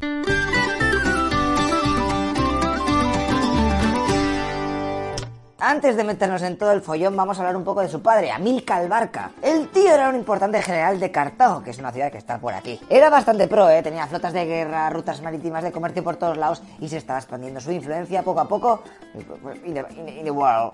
Pues al final el roce hace que el Imperio Romano, que es quien maneja el cotarro, le declare la guerra. La primera guerra púnica. Y los cartagineses terminan por firmar un tratado de paz porque han perdido al máximo. Ahí es cuando tienen que darle mogollón de dinero a los italianos, Sicilia y algunas islas de por ahí. Lo que pasa que en aquella época si perdías una guerra lo tenías bastante jodido porque tu ejército, que estaba repleto de mercenarios, no podrían cobrar porque no había botín de guerra. Y eso es lo que pasó. Pero el padre de Aníbal consigue ganarles y callarles la boca. ¿Y qué ha hecho el Imperio Romano mientras que estos están dándose de leches entre ellos y casi hay una guerra civil? Pues ha desembarcado en Cerdeña y se la ha quitado a los de Cartago. Claro, ellos se quejan en plan, "Oye, ¿qué pasa? Y Roma les declara de nuevo la guerra en plan abusón. Y ahora viene el cojonudo, porque los cartagineses vuelven a perder y tienen que firmar otro tratado de paz, en donde se quedan sin Córcega y además tienen que pagar un porrón de compensaciones económicas por todos los trámites, ¿sabes? Que aquí las legiones no se pagan solas. Menudos humillados. Ahora que han perdido todo aquello, deciden conquistar un cacho de Iberia, ya que por aquí hay muchos metales y así podían compensar un poco las pérdidas de las islas. Vale, en este momento Aníbal tenía 11 años y se va a ver a su padre, que está en Cádiz, creando una base todo guapa para luchar contra los íberos. Allí el pequeño jura a su daddy que siempre será hostil contra los romanos, ¿eh? que se tiene guardado, en plan, hemos perdido siempre. Qué majos, padre e hijo, jurando odio al mismo, ahí uña y carne, hasta que pasa lo que pasa, que los íberos se cargan al viejales. Así que le sucede en el puesto el cuñado que para intentar tener un poco de paz hace que Aníbal se case con una princesa de la zona. Pero no le va a servir de mucho porque el cuñado muere a manos de un esclavo francés, el cual acusaba al cartaginés de haber matado a su amo. Madre mía, tío, que eres un esclavo, que no hace falta que tengas honor, tú a trabajar todo el día, hombre. Ah, y por cierto, los dos imperios protagonistas de esta historieta de la leche firman un pacto para repartirse la península ibérica. Del Ebro para abajo, para los cartagineses, para arriba, de Roma. Así que ya con 25 años, Aníbal es elegido como comandante en jefe de las tropas íberas de Cartago, que han creado su mini territorio con capital en Cartagena, que está en Murcia. El muchacho está todo happy ahí matando peninsulares, es decir, conquistándolo de abajo del Ebro. Pero de un día para otro Roma dice que es Agunto, que la verdad es que está bastante a tomar por saco del Ebro, pero bueno, que los locopisas dicen que eso es protectorado suyo, que son muy amigos y que no vale que les ataquen. Aníbal contesta, que jodan, tío, teníamos un pacto firmado y esto está debajo. Ay, ay, ay". Así que se planta allí, hace un sitio a la ciudad y la conquista ocho meses después. Roma se pica mucho y le dice, por favor, que rectifique. Pero llegan noticias de Cartago, de la capital, que se ve que acaban de declarar de nuevo la guerra a Roma. La segunda guerra púnica. Aníbal empieza a pillar soldados y decide que como su flota es una mierda comparada con la de sus enemigos, que se va a llevar a su ejército a Roma andando. Vale, con dos huevos. En la travesía fue pillando mercenarios galos que también le tenían muchas ganas a los romanos, hasta que le tocó cruzar los Alpes, que por si no sabes son unas montañas muy altas y hace mucho frío, en donde perdió entre 3.000 y 20.000 soldados. Y los pobres que consiguieron sobrevivir y a la península itálica estaban todo hambrientos y muertos de frío y por favor, de la Toscana. Aníbal tampoco iba mucho mejor, había perdido un ojo e iba montado en uno de los elefantes de los pocos que habían sobrevivido a toda la caminata. Recordad que habían salido de la base con 37 que se los trajeron de África, pero claro, al final se te van perdiendo. ¿eh? ¿Dónde está el 12? Teníamos que haber puesto un número, te lo había dicho. ¿Este cuál es? Dumbo, y este, el que estemos... Tío, has llamado a todos... Es que eres tonto, tío, eres tontísimo. Y os preguntaréis, ¿pero merece la pena dar toda la vuelta esa para atacar ahí por las montañas? Pues sí, porque los romanos creían que los cartagineses iban a usar su flota para desembarcar. Pero Aníbal, al ir por tierra, fue cogiendo todos los bonos y pillando aliados. Además de que muchos pueblos que estaban siendo sometidos por Roma se pudieron rebelar sin que el imperio romano le diese tiempo a reaccionar. Y llega el momento de enfrentarse. La primera batalla face to face tiene lugar contra Publio Cornelio Escipión, un cónsul romano y su caballería, la cual es derrotada y huyen montando un campamento unos cuantos kilómetros para atrás. Se dice que el jefe romano estuvo a punto de morir en esa batalla y que su hijo de 17 años fue quien lo salvó. De todas maneras, el Senado, viendo la que se le venía encima, encima manda a otro jefe pro de Roma desde Sicilia para que se vaya a reunir con el ejército del que acaba de perder y así... Una unión de legiones para derrotar de una vez por todas a Aníbal, joder. Bueno, ¿y qué pasó? Pues que Aníbal vuelve a ganar, obligando a las tropas romanas a huir. Así que la cosa pinta bien y poco a poco se están acercando a Roma, la cual está defendida al máximo. Aníbal, que esto pro, pilló una ruta repleta de pantanos y ciénagas para seguir avanzando. Hombre, esa táctica no es muy pro que digamos. La movida es que las otras tres opciones, que eran las más lógicas, ya las sabían los romanos y habían puesto a sus ejércitos ahí. Así que el cartaginés decidió ir por el terreno más rápido, pero a la vez más duro. De hecho, fue ahí cuando terminó de perder a todos sus elefantes que le quedaban. Después de esta travesía, en la orilla del lago Trasimeno, Aníbal usó por primera vez un movimiento envolvente, dejando sin retirar al ejército romano y derrotándolo a saco. 15.000 romanos muertos y otros 15.000 prisioneros. Hostia, que son mucha gente. Roma sigue palmando y cada vez están más cerca de su capi, así que cambian de dictador y ponen a Fabio Cunctator, que inventó lo que más adelante se llamaría la estrategia fabiana, que consistía en no luchar frontalmente, sino ir acosando al enemigo, rodeándolo con pequeños ejércitos y así cortar suministros y emparanoiarle. Y eso fue lo que pasó. Aníbal fue pasándose por Italia saqueando y reventando todo lo que pillaba para ver si el nuevo dictador le mandaba todo el ejército y así se lo cargaba y ya estaba todo tranquilo. Pero el nuevo loco Pizza no caía en sus provocaciones. Hasta que un día, cuando Aníbal y compañía estaban arramplando con un pueblo, los romanos cercaron la zona con la intención de que no saliesen de allí. Lo que pasa que un día por la noche Atila manda atar unas antorchas a los cuernos de unos bueyes Atila, dice el retrasado. Es Aníbal Leches. y hace que vayan en estampida contra una de las puertas. Los romanos, creyendo que los cartagineses estaban intentando escapar por aquella zona, corrieron a intentar contenerles, mientras que Aníbal Ancos estaban pirando por la puerta contraria. Ahora, otra vez, Aníbal estaba libre para hacer el chorra, y en ese momento llaman al dictador a Roma. "Ve, ¿Puedes dejar un momento el ejército venir aquí? Que tenemos unos eventos religiosos y tienes que estar aquí para oficiarlos. Así que en su ausencia pone de jefe a Marco Minucio Rufo, el cual consiguió una victoria por fin. En verdad tuvo un poco de potra, porque atacó a los cartagineses mientras estaban recolectando comida. Y claro, está- tío, déjame comer un poco. Estamos trabajando. Ya ves que está. Este tiene los campos fatales, ¿eh? ahí en Iberia los tenemos mucho más mejor cuidados. El Senado, que estaba hasta el pijo del dictador Fabio y de su táctica de no hacer nada, en plan, eh, un poquito así por la retaguardia, macho, como los hombres. Decide que Minucio, el tío este que acaba de ganar, es tomajo. Y que a partir de ahora va a haber dos dictadores. Era la primera vez que se hacía esto. Y por lo tanto el ejército romano se divide en dos. Aunque esto no durará mucho, porque en la siguiente batalla el ejército de Minucio, el por este que acaba de ganar y que va de flipado, pues, pues no es masacrado por el canto un duro. Y se salva gracias a que Fabio aparece en el último segundo con sus tropas, haciendo que los cartagineses tengan que refugiarse para atrás. Así que Minucio, viendo que aquello se quedaba un poco grande, decide pasar de ser dictador. Y al otro, a Fabio, se le acaban los seis meses que le habían dejado con la cuenta premium de gobernador de Roma. Así que arriba del todo se ponen dos cónsules. Estos dos nuevos no se andan con chiquitas y se ponen como reto a acabar con el jodido Aníbal. Por lo que reclutan al ejército más grande que Roma había tenido nunca. Casi 100.000 soldados contra los 30.000 o así que tenía Aníbal. La batalla decisiva fue la de Canas, ya que Aníbal sabía que estos dos nuevos tíos que estaban gobernando Roma eran súper ambiciosos y se estaban peleando casi entre ellos para ver quién vencía a Aníbal. Porque no sé si lo sabes, pero cada día iban rolándose la jefatura del ejército, los pares para uno, los impares para otro. Pues bien, en la batalla esta, el cartaginés hizo ver que sus tropas estaban débiles por el medio y el cónsul que estaba al mando ordenó un ataque bestial y frontal. Lo que pasa que los soldados cartagos empezaron a retroceder hasta que poco a poco se formó una U. Las tropas romanas poco a poco estaban siendo rodeadas hasta que al final se cerró el círculo y esa fue una masacre de soldados imperiales. De hecho, está considerada una de las batallas más sangrientas de toda la historia por todas las muertes que hubo en un solo día. Y es que si hacemos un recuento de las bajas... Mira, eh, atentos los escores y las muertes. Roma, 40.000 soldados, un cónsul, dos excónsules, 80 senadores, más o menos el 25% del total, y más de 10.000 pipiolos capturados. Mientras que Aníbal tan solo tuvo 6.000 bajas, aunque supongo que alguna alta también cayó. Después de esta batalla, el momento era perfecto para que Aníbal entrase en la capital, en Roma, y acabase con lo que había empezado. Lo que pasa que él no quería eso. Él odiaba la política y la forma de vida del imperio y todo lo que ello significaba, pero no tenía nada en contra de la capital. Así que se limitó a ir saqueando todo lo que pillaba, mientras que los romanos volvieron a la táctica esa de ir siguiéndolos con los ejércitos a ver... Uy, uy, mira, voy a romperle un cántaro. A la menos agua.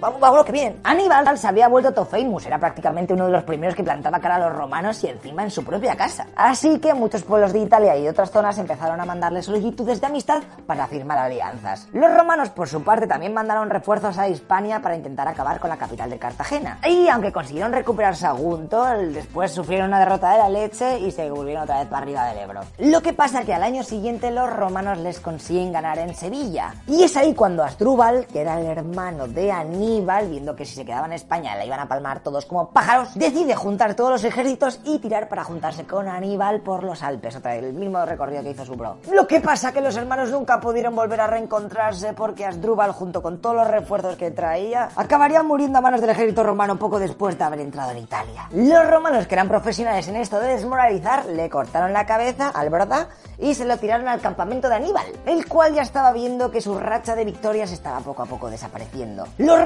les estaban atacando por multitud de frentes y las ciudades pro Aníbal, en plan Aníbal es mejor, estaban cayendo. Los días pasan e Hispania es finalmente tomada por los romanos. Así que el hermano pequeño de Aníbal toma las pocas tropas que tenía y desembarca en el norte de Italia. Pero tampoco dura mucho y murió cuando se le estaba evacuando para Cartago. Escipión, uno de los encargados de la conquista de Hispania por parte de los romanos, decide desembarcar en África con el fin de que Aníbal se pire de Italia e intente defender su capital. Y, en efecto, eso fue lo que sucedió. De hecho, estos dos jefes tuvieron una reunión para firmar el tratado de paz. Pero los romanos se fliparon mucho escribiendo ahí, y nos dais esto, y mogollón de dinero, tal. Y Aníbal terminó declinando la oferta, en plan, ¿dónde vais flipaos? Así que tambores de guerra que llega The Last Battle. La de Zama. Atila intentó hacer otra vez la táctica de la U esta para envolverles, pero los romanos ya habían espabilado y consiguieron vencerle. Además que les pegaron una buena paliza, ¿eh? 40.000 hombres de Atila y tan solo 1500 romanos muertos. Que, por cierto, al Escipión este, gracias a esta batalla, le pondrían el nick de El Africano. Así que Cartago finalmente tuvo que firmar la paz, que mayormente significaba que no podían tener ni flota ni ejército y tenían que pagar a Roma durante 50 años ahí impuestos. Así que Aníbal, viendo que ya no se podía tener soldados, decidió meterse a la política allí, en su capital, y promovió la democracia, pero la lió cuando propuso que lo que había que pagar a Roma cada año, ese dinerico lo tenían que poner los nobles por medio de impuestos. Uy, uy, uy, Aníbal ahora metiéndote con la casta, ten cuidado que no sabes con quién está jugando. Y claro, los ricachones que no querían poner todo el dinero a ellos se quejaron a Roma y esta dijo, Aníbal, macho, te tienes que pirar de tu país porque te estamos viendo y al final la vas a liar otra vez contra nosotros. por lo que él mismo decide exiliarse para evitar problemas. Tiró para el Líbano, luego a Siria, en donde conoció al rey de allí, que era Tofandia. Aníbal. De hecho, el cartaginés le propuso al monarca ayudarle en su guerra contra Roma, pero el rey, por miedo a que se ganase toda la fama y todo el mérito a Atila, le dijo que no hay. Algunas veces digo Atila, pero en verdad sabemos que es Aníbal, ¿no? Venga, pues yo paso de corregirme más. Luego siguió probando fortuna como el equipo A por otros reinos a ver quién le quería, hasta que uno en Turquía, que también estaba dándose de leches con Roma, le puso a cargo de su flota. De hecho, se dice que cuando estaba en este curro, nuestro colega fue el primero en usar guerra bacteriológica, ya que tiraba calderos repletos de serpiente a los barcos enemigos. Aníbal volvía a ser el de antes, bitches. It's back. Pero Roma, viendo que el chaval podía ser Neo ahí, el elegido,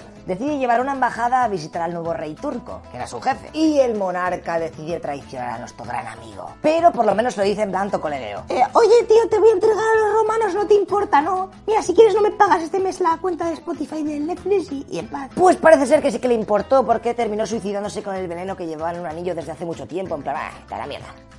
Murió a los 63 años en el 183 a.C., al igual que su gran enemigo Escipión el Africano. No se sabe muy bien dónde está enterrado, pero la hipótesis más plausible es que está en Gezge, Turquía, aunque aquella zona está súper abandonada y vete tú a saber. Y ya está, por fin hemos aprendido la full history of Hannibal. No sé si lo he dicho al principio, pero bueno, al ver la impresora aquí os habréis dado cuenta que este vídeo está sponsorizado por las impresoras XYZ Printing, que por cierto, yo no me había dado cuenta que claro, para hacer estas cosas, estos puentes, esto complicado, porque claro, estás haciendo así y es un filamento que, claro, está calentico y se cae. Entonces tienes que poner puentes, tal. Y anda, qué curioso, mira, os dejo ahí el vídeo, cómo es la loba antes de te hacer puentes y luego lo quitas todo fácil. Pero da igual. Cuando digo puentes me refiero a columnas, lo que pasa que ya se me había ido la cabeza totalmente. Por si alguien es un motivado, os digo que mi impresora es la DaVinci Mini y que vale entre 250 y 300 naipes. Y el link con los modelos 3D para que tengáis la colección de las historietas de la leche Se me cae, lo pongo abajo en la descripción. Y después de este momento publicitario que no se ha notado nada, es buen momento para saber de qué va a ir el próximo vídeo, que también va a ser la hostia. ¿Te suena el nombre de caballo loco? ¿No? Sí, a lo mejor si te lo digo en lengua sioux. ¿Tasunka Uitko? ¿Tampoco? Bueno, pues fue un indio que junto a Toro Sentado y Nube Roja formaron una alianza de pueblos nativos contra los estadounidenses. Así que si quieres saber un poco más de su historia, estate atento al canal, porque lo vamos a explicar de la leche. ¡Hasta luego, loco pixas! Hola, muy buenos días, bienvenidos eso capítulo 26 de Historietas de la Leche. Los estadounidenses han liado cada una en su propio país que, madre mía, no dejaban en paz a nadie. Pero lo más curioso de todo es que muchas de las batallas que jugaron contra los indios las perdieron. Y eso que estos iban con flechas y plumas, ¿eh? Pero oye, no subestimes la energía de un pueblo que ha estado viviendo tranquilamente, ¿eh? Y que de repente viene el hombre blanco a tocar las narices, a matar búfalos y a abrir la tierra en busca de oro. Uno de los defensores de la naturaleza y esas cosas hippies fue Caballo Loco, Crazy Horse en inglés. ¿Te suena? ¿No? Antes de nada de decirte que hemos vivido engañados todo este tiempo, porque en realidad el nombre de este nativo americano es Tatsuka Wicco y su apodo es Su caballo es loco. Pero los guiris lo tradujeron mal y así se quedó. Ah, y el nick se le ocurrió al tío este al tener una visión de un caballo toloques, aunque también es verdad que su padre se llamaba Caballo Loco, o sea que a lo mejor está un poco... Oye, tu padre se llama Caballo Loco, he tenido un sueño de un caballo loco. Es un crack. Seguramente alguno de sus descendientes fue también el que puso el nombre de Telefónica o el de gas natural, porque vaya, que, que pff, Epics. Pero bueno, ya vale cosas abstractas y vamos a lo que mola. Nació por 1842 y murió con 36 años o así, pero su vida dio para muchas anécdotas y ahora lo vamos a ver.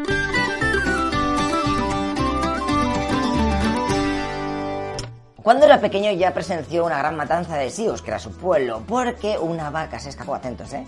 Y se acercó a su poblado indio. Y tras pasar allí una temporada, uno la mató y se la comió. Al rato el pastor estadounidense se dio cuenta de lo que había pasado y las tropas yanquis se acercaron al pueblo ahí a ver qué había pasado, quién se había cargado la vaca de las narices. Lo que pasa que los indios no se dejaron amedrentar, se defendieron entre ellos y se cargaron a 30 de los tíos que vinieron. Así que como represalia, los americanos se cargaron a varios pueblos de alrededor que eran pacíficos, pese a tener un tratado de no agresión. Y claro, cuando Caballo Loco regresó a su village y vio a todo su pueblo masacrado, se quedó con una cara bastante... What?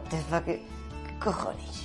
Desde entonces supo que su vida iba a ser epic. Y ahora empiezan los weapons. La movida fue tal que así. El ejército de Estados Unidos estaba muy motivado reventando territorios indígenas, así que los indios formaron una super alianza. Toro Sentado, Nube Roja y el propio Caballo Loco juntaron sus guerreros y derrotaron a los soldados topros estadounidenses en la masacre de Fetterman. Que con el nombre este de masacre me imagino que murieron 100.000 millones de personas. Nah, siempre fue una mierda. No llegaron ni a las 100 bajas, pero ya sabéis cómo son los americanos, que se flipan y así luego pueden hacer una película y venden merchandising y así un indio y otro ahí un peluche de un matando a las cosas esas. Después de todo esto, firman un tratado de paz para que no haya más guerra. Los yankees aceptan que los indios tengan sus terrenos ahí todo grandes, que hagan lo que quieran dentro, me da igual. De hecho, los hombres blancos no pueden entrar en sus tierras. Lo que pasa que estas fronteras muchas veces estaban siendo violadas por los buscadores de oro. Y claro, tío, un pacto es un pacto. Los indios iban, lo buscaban, mataban a los yankees del metal y vale, otra vez tierra. Lo más curioso de todo es que en 1980, o sea, hace nada, los Sioux obtuvieron una victoria en los tribunales por esas invasiones del terreno. 15,5 millones de dólares por el valor de las tierras que les quitaron en 1877. Lo que pasa que habían pasado 103 años desde entonces y si le sumamos un 5% de interés, pues sale 105 millones que le debía de pagar el gobierno a los de las tribus. Lo que pasa que ellos se negaron porque preferían las tierras al dinero y no sé cómo queda al final. Pues está ahí todo parado. Ok,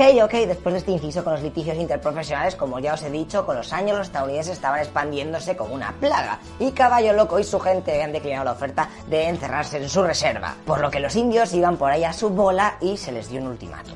Debían de estar dentro de sus parcelas y no salirse de allí porque molestaban que flipas. Llenando todo de cagadas de caballo y puntas de flecha, que luego eso que, no te pincha, estás descalzo. Además de que estaban montando el ferrocarril y los indios estaban todo el rato en el medio molestando. Oye, ¿puedes quitar la, la casa de esa cono que tienes ahí? Que me estoy poniendo la vida. Y no me fumes la pipa de la paz aquí en la cara, hombre.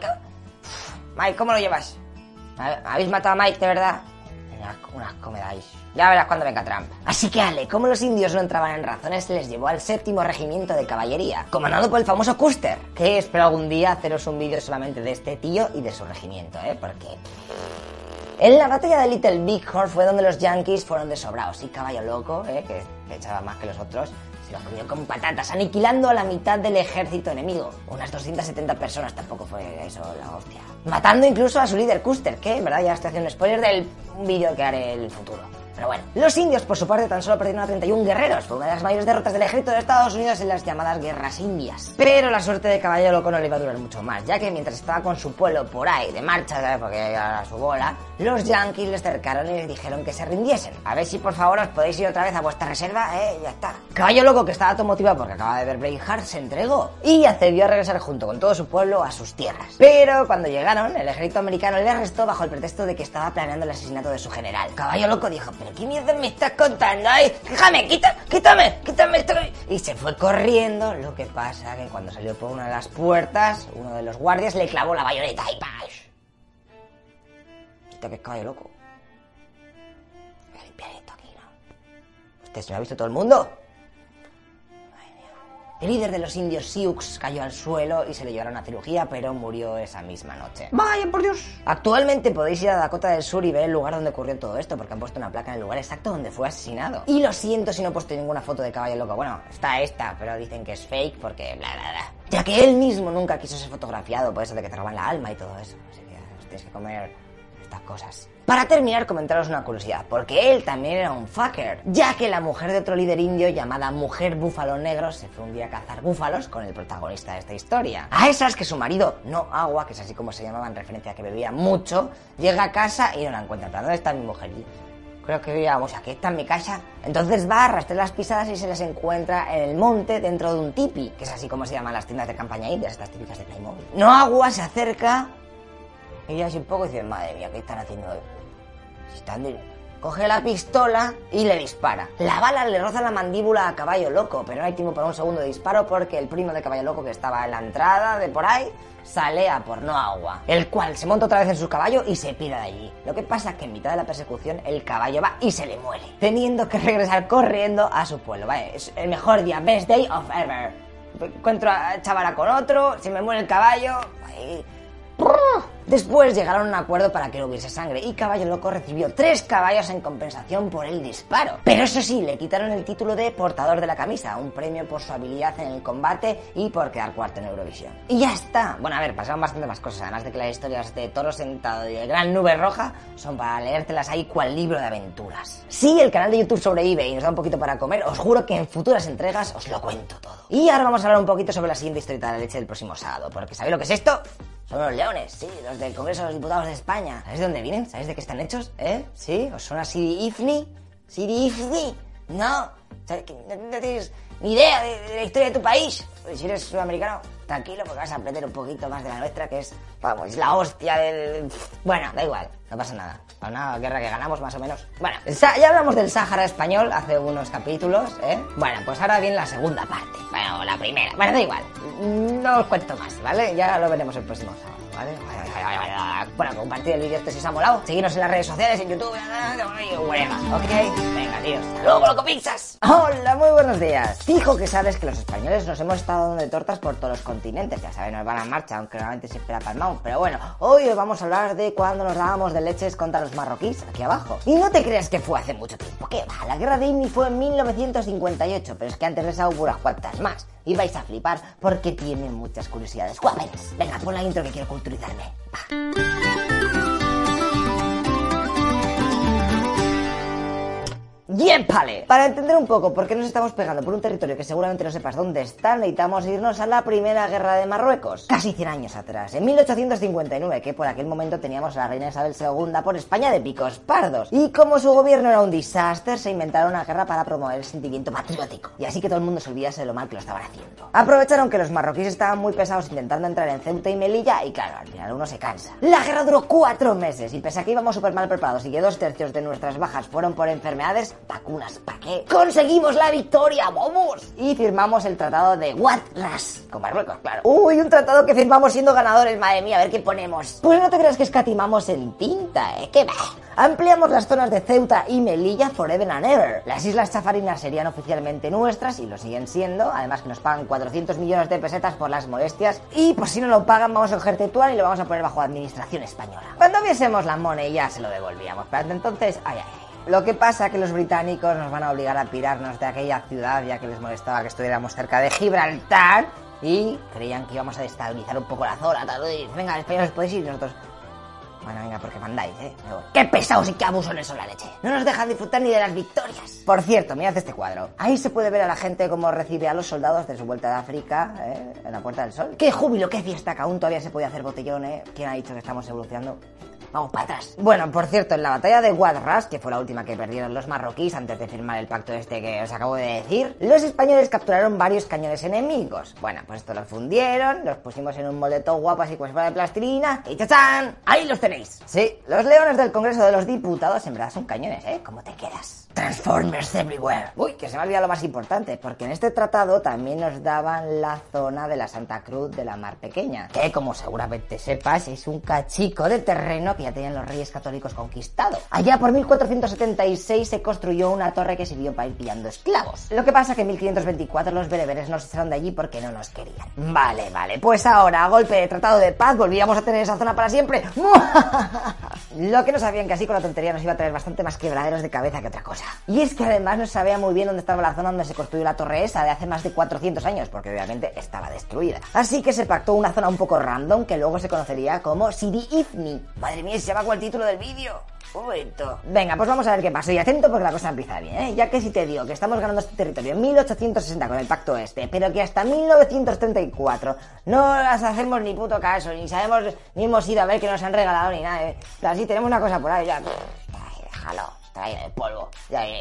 Siguiente que vaya a ver qué hay ahí. Si es que somos la repera, tío. Después de la Segunda Guerra Mundial y un poquito más, en 1952, aquella zona de Sidi se considera protectorado y se une a la África Occidental Española, que estaba compuesta por el Sáhara y por Cabo Yubi, o Jubi, no sé. O sea, ah, y por cierto, la traducción de Sidi Ifni sería algo así como Señor de la Laguna, ¿eh? Parece esto un poco Señor de los Anillos. Bueno, pero seguimos avanzando. El sultán de Marruecos, Mohamed V, que es el abuelo del que tienen ahora, se cansó de tenernos por ahí y empezó a mover fichas. En 1956, que recordad que es el mismo año cuando Marruecos se independizó, porque antes era un protectorado de Francia y España, eh, bueno, comenzaron a hacer manifestaciones en plan, si Disney es nuestro, fuera españoles, uh, uh, USB, USB. Pero viendo que aquello de salir a la calle no vale para nada, al año siguiente las tropas marroquíes ocupan dos pueblos en la zona de Ifni, de Sidi, que, o sea, se meten dentro de nosotros. Así que Franco, que era el que teníamos por aquella época, lleva varios batallones de la Legión por la zona por si las flies. Y efectivamente, el 23 de noviembre del 57, el ejército marroquí empieza a asediar poblaciones cercanas a Ifni. La mayoría son aisladas y los españoles tienen que ir bombardeando una por una con paracaidistas eh, y evacuar a las tropas que estaban sitiadas. Bueno, resumiendo, que los españoles se tienen que concentrar en defender la capital. El resto de la tutía no se puede salvar. Pero lo que no os he dicho, que además de en ni los marroquíes se han metido en el Sáhara y han estado tocando las narices, cortando líneas de suministros y lo típico. Por lo que en febrero del 58 España y Francia se alían y lanzan su gran ofensiva. Gracias a su poderío aéreo la cosa va a ser bastante sencilla, more or less, y entre bombardeos y legiones de élite, zasca se recupera todo lo perdido. Pero la gente se cansa de luchar y el 1 de abril se firman los acuerdos de Angra de Cintra. Ahí es donde los españoles regalan a Marruecos toda la zona de Cabo Jubi, que es esa. Porque están intentando calmar un poco los ánimos, en plan, venga, regalamos esto. Eso sí, si Divni no se toca, eh, que me cago. Aunque ya ves tú, porque 11 años después, en el 69, España se lo cederá a Marruecos porque la ONU está obligando a la gente, bueno, a los que ellos quieren, a deshacerse de las colonias o provincias de ultramar. Aunque el Sáhara Occidental tendrá que esperar un poquito más hasta la Marcha Verde, que ya os explicamos en otra historieta de leche, es decir, en 1975, que ya dijimos adiós, adiós a todo, hombre. Ay, ¿sabéis, gente? Miles de personas muertas para nada. Las guerras son los fucking wars, my friend. Bueno, eso fue hace mucho tiempo, ahora nos llevamos bastante bien con nuestros vecinos de Marruecos, ¿eh? Aunque alguna vez no nos dejan pescar, no sé qué movías. ¿eh? Pero bueno, ya vale de malos rollos de que estamos todo el rato hablando de guerras, hombre, hostia. A ver qué vamos a ver el próximo sábado. Oh my god, en la siguiente historieta de la leche vamos a ver una guerra de la hostia que tuvieron los mexicanos y los Estados Unidos. Ahí, explosiones y disparos por todas las... De hecho, te vas a enterar por qué Estados Unidos es tan grande, porque México antes tenía... Pero bueno, de todas maneras, eh, como hay muchas curiosidades, te el vídeo en dos, ¿eh? O sea, que estés atento. Venga, hasta luego, lo que piensas. Hola, muy buenos días. ¿Cómo va la vida? ¿Te estás pasando las fases, eh? Bueno, pero que sí. Hoy vengo a contarte algo que muchos de los míos no saben, pero los latinoamericanos controláis más del tema, o por lo menos eso intuyo. Mira este mapa. Eso es México cuando se independizó de España en 1821. Es grande, ¿eh? ¿Verdad? Menudo país más bien montado les dejamos. Vale, pues esto es 27 años después. What the fuck? ¿Qué narices ha pasado? Hacks, chaval, hacks. Pon la intro que ahora vamos a ver las tortas que se han dado por ahí.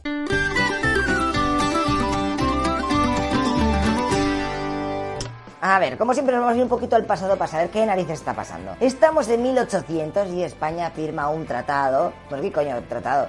Tra tratadazo. Tratadazo de la hostia y lo llaman el de San Ildefonso. ¿Qué por qué me flipo y digo que es un tra tra tratadazo? Pues porque habíamos regalado a nuestro querido amigo Napoleón el extenso territorio de Luisiana, que es casi medio Estados Unidos Fuck yeah. Además, también les dábamos barcos. Bueno, es que en aquella época, a principios del siglo XIX, éramos los campeones de ser retardes. En fin, tampoco les va a durar mucho esta zona a los gabachos porque nueve años más tarde se la venden a los Estados Unidos por 15 millones de dólares. ¡Madre mía, qué fatal! Y es que las guerras de Napoleón no se pagaban solas y se necesitaban cash. Ok, pues vamos a ir con más face. En 1821 se ratifica el Tratado de Adams-Onís, en el que España, entre otras cosas, regalaba Florida a los yankees con la idea de que se callasen y parasen de reclamar Texas. Madre mía, como sigamos así, vamos a dar hasta las carneras solamente para tranquilizar a la peña. Tranquilo, tranquilo, ¿eh? Porque gracias a Dios pasó algo que cambió toda la historia. Ya que ese mismo año, como os he dicho antes, el virreinato de Nueva España logra independizarse de nosotros. Ahí os comáis el marrón. Nación de México, bienvenida al mundo. La mecha de todo el follón que viene a continuación se enciende en Texas, ya que los españoles habían dado permiso para que entraran estadounidenses a currar y a sentarse en la zona. Ahora que ese territorio era mexicano, pues este nuevo gobierno siguió con el mismo pacto que teníamos los hispanis. Ya ves, menudo chollo, ¿eh? Te daban tierras gratis y tú a cambio solo tenías que convertirte al catolicismo, hablar español y no tener esclavos y pagar impuestos y tal. Easy. ¿Qué te crees tú eso? Los norteamericanos, que son muy suyos, pronto empezaron a quejarse, además de que la nueva ley que habían puesto, esa de que los civiles no podían tener armas, pues como... Y lo del Estado centralista, pues no terminaba de convencerles. Y zasca, la peña de allí se levantan armas y en México estaba el dictador Antonio López de Santa Ana, dijo que os queréis independizar, madre mía, sois tontísimos. Así que este cogió las tropas, se metió en Texas y se fue a luchar. Lo que pasa que iba de flipa. Además de que tenía prisa por ganar porque en la capital tenías movidas que flipas. La verdad es que al pobre no le querían mucho. Así que Santana y sus tropas, sabedoras de que eran mucho más pros que los cuatro matados de los rebeldes de Texas, eh, decidieron hacer un descanso antes de la batalla. Hay una, una siesta. Momento el cual fue aprovechado por los tejanos para atacarles. Se metieron en mitad del campamento y empezaron a matar a los pobres soldados mexicanos que se estaban levantando ahí y estaban buscando las armas a ver dónde cojones. Madre mía, que, yo me duermo otra vez. Y es que los muy turantes iban tan de flipados que no habían puesto ni vigías ni nada para vigilar el campamento exterior. Así que esta batalla, la de San Jacinto de 1836, duró 18 minutazos. En donde los tejanos lograron una apabullante victoria, 600 kills y 730 prisioneros, mientras que los rebeldes tan solo tuvieron 9 bajas. Ay, ay, ay, mexicanos, ¿pero qué hacéis? Tranquilos, tranquilos, no es vuestra culpa, es del dictador ese que era un pringao. De hecho, los propios soldados tejanos fueron los que le despertaron de la siesta y lo juntaron con el resto de prisioneros. Hasta que uno de sus soldados le saludó como, señor presidente, y los tejanos dijeron, Un momento, ¿cómo has saludado al tío este? Presidente. Oye, oye, no me creo que eres Santa Ana. Madre mía, fotaca ahí para Instagram. Con el jefe de México como rehén, este obligó a sus tropas a retirarse de Texas, algo que tampoco te creas que era muy difícil, ya que en ese campamento, ¿eh? Habían dejado todas las armas y todo, eh, madre mía. ¿Habéis visto? 18 minutos bastan para cambiar el destino of the world. Ahora ya todos más tranquilos, obligaron a firmar el Tratado de Velasco al líder México. Y ¡tachán! Texas se acaba de convertir en una república independiente. Estamos en 1836, pero tranquilos, ¿eh? Que nueve años más tarde se cansarán de ir por libre y se convertirá en un nuevo estado de United States of America. Algo que haría que la tensión entre México y sus vecinos aumentase al máximo. Los yankees han pensado en todo y para que no cunda el pánico han decidido hacer una oferta para comprar los territorios de Alta California y Nuevo México. Hombre, pues si te fijas un poco, eh, creo que estás intentando comprar medio país. Os estáis flipando mucho. México, obviamente, dice que no. O sea, que, te voy a vender ahí todo eso, que estás tonto. Y los yankees buscaron otra forma para hacerles entrar en razón. Tranquilos, que nosotros ya hemos sufrido eso varias veces.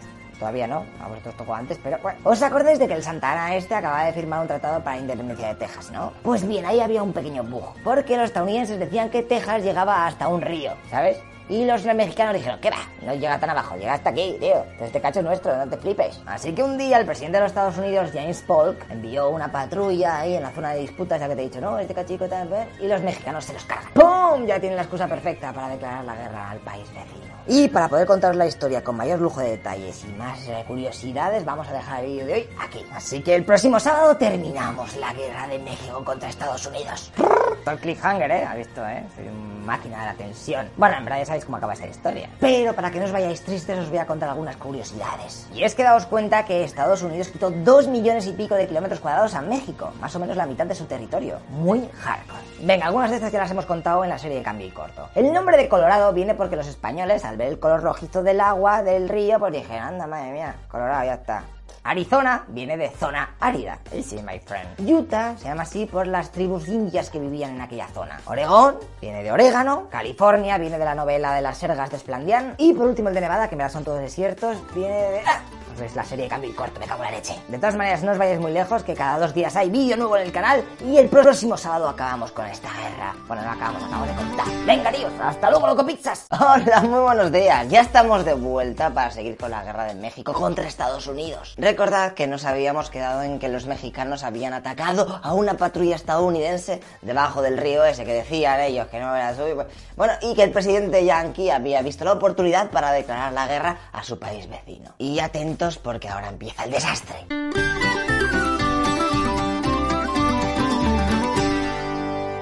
13 de mayo de 1846. Estados Unidos declara la guerra, pese a tener medio país en contra. Solo los sureños esclavistas estaban motivados con el tema. Pero bueno, vamos a ver qué pasa con los mexicanos. ¡Oh! No saben el follón que se acaban de meter. Su país no estaba para mucha fiesta, además que la economía la tenían un poco ahí.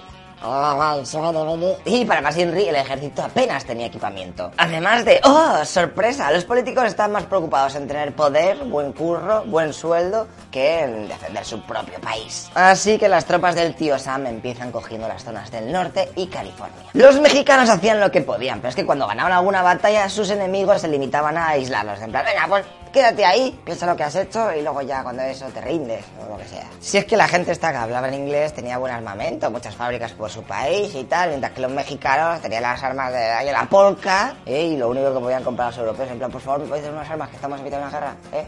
Y los otros, "Pff, esto nos queda, es que nosotros también tenemos una movida por África y bueno. manda. Bueno, aislamientos y armas chetadas aparte, los yanquis también usaron su flota para atacar desde varios frentes a los mexicanos. Llevaron siete buques a Tabasco y viendo que los mexicanos no nos decían nada, en plan, "Anda, no, no nos atacáis, ¿qué pasa? Estamos aquí en tu puerto.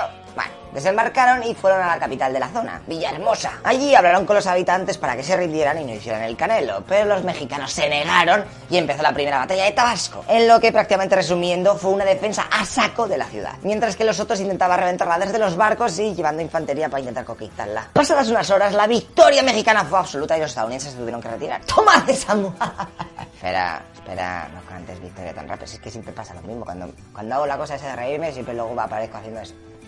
Nunca más me voy a reír, nunca más. Porque los yankees no se fueron muy lejos y decidieron bloquear el puerto y así asegurarse de la falta de víveres en la población. Así, en plan, os vais a morir de hambre, ya verás cómo os vais a acordar de cuando dije que os rindieses, ya verás. El gobernador de la zona mexicana, viendo lo que estaba pasando, solicitó apoyo a la capital mexicana, pero pasaron de su cara. Así que dijo, ¿ah, sí? ¿Que paséis de mi cara? Pues ¡pumba! Tabasco se independiza de México. ¡Con dos cojones! Y al mismo tiempo, el estado del Yucatán también ve el momento exacto para independizarse. Todo el mundo se está independizando de México. ¿Qué pasa? Por favor. Madre mía, no podéis ganar la guerra todos junticos y luego ya cuando eso os vais independizando y haciendo lo que queráis. Bueno, con todo este follón y con lo bien que lo está haciendo el gobierno, Santa Ana decide volver del exilio, que estaba en Cuba, porque ya la habían echado de, de lo, que, lo canero que era y se ha puesto a liderar el percal. Así que coge sus tropas y se va a jugar la batalla de Buena Vista contra el jefe de los Yankees, Taylor. Este enfrentamiento fue la hostia. Y pese a que los mexicanos tuvieron el doble de bajas, se cree que ellos fueron los vencedores. Lo que pasa que Santa Ana la volvió a liar. Y justo después de la contienda, a mitad de la noche, decide... ¡Eh, chavales! Antes que nada, daros la enhorabuena por lo bien que habéis jugado esta tarde y me declaro vencedor. Hemos aplastado a los estadounidenses.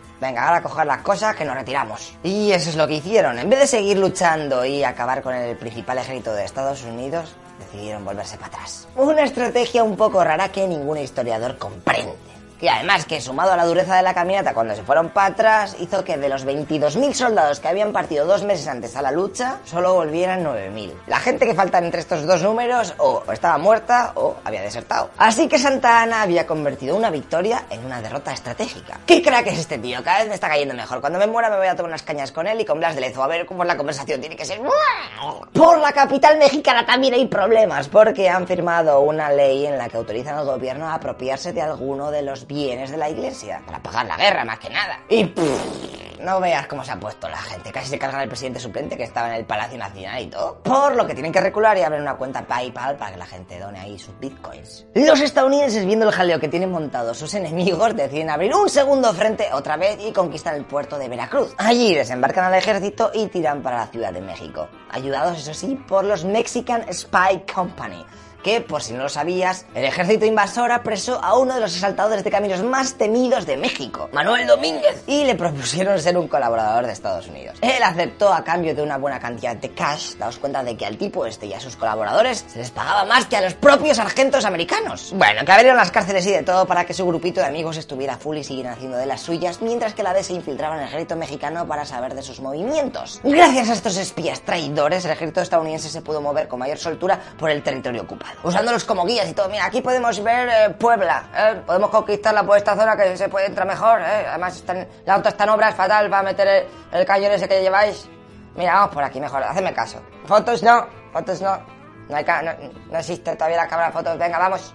Bueno, acabo de venir de Wikipedia para asegurarme de que no estaban inventadas las cámaras de fotos y se ve que no. Por un par de añicos o así, ¿eh? Estaban ahí, ahí. Bueno, da igual. Por si os lo preguntáis, al final de la guerra, al líder de los espías, este, al Manuel Domínguez, le fueron las cosas un poco mal porque es que nadie le quería, todos los mexicanos le querían matar, estaban en busca y captura casi. Así que tuvo que coger las cosas y marcharse a Nueva Orleans para morir siendo medio pobre junto a su familia. Eso te pasa por rata. Y llegamos al final. 15 meses, ¿eh? Solo año y unos meses de conflicto y la guerra había llegado a las puertas de la capital mexicana. Pocos tengo que decir del intento de defensa de Ciudad de México. No se pudo hacer gran cosa. Y el 13 de enero se firma el Tratado de Guadalupe Hidalgo. Unos días después, el 2 de febrero de 1848, el 55% del territorio mexicano desapareció de un plumazo. Además de que se les debía pagar a los Estados Unidos varios millones de dólares por las molestias. Y ya más o menos tenéis una ligera idea de cómo fue el conflicto. Hay mil movidas más que si investigáis seguramente encontréis con curiosidades que, que te, te van a quedar ahí, pero vaya, esto guapo, me voy a tatuar. Por ejemplo, deciros que México tan solo contaba con 15 barcos de guerra contra casi los 100 que llevaba Estados Unidos. O que tan solo 7 de los 19 estados de México apoyaron económicamente y con hombres a la guerra. Los demás debían estar, oye, ¿qué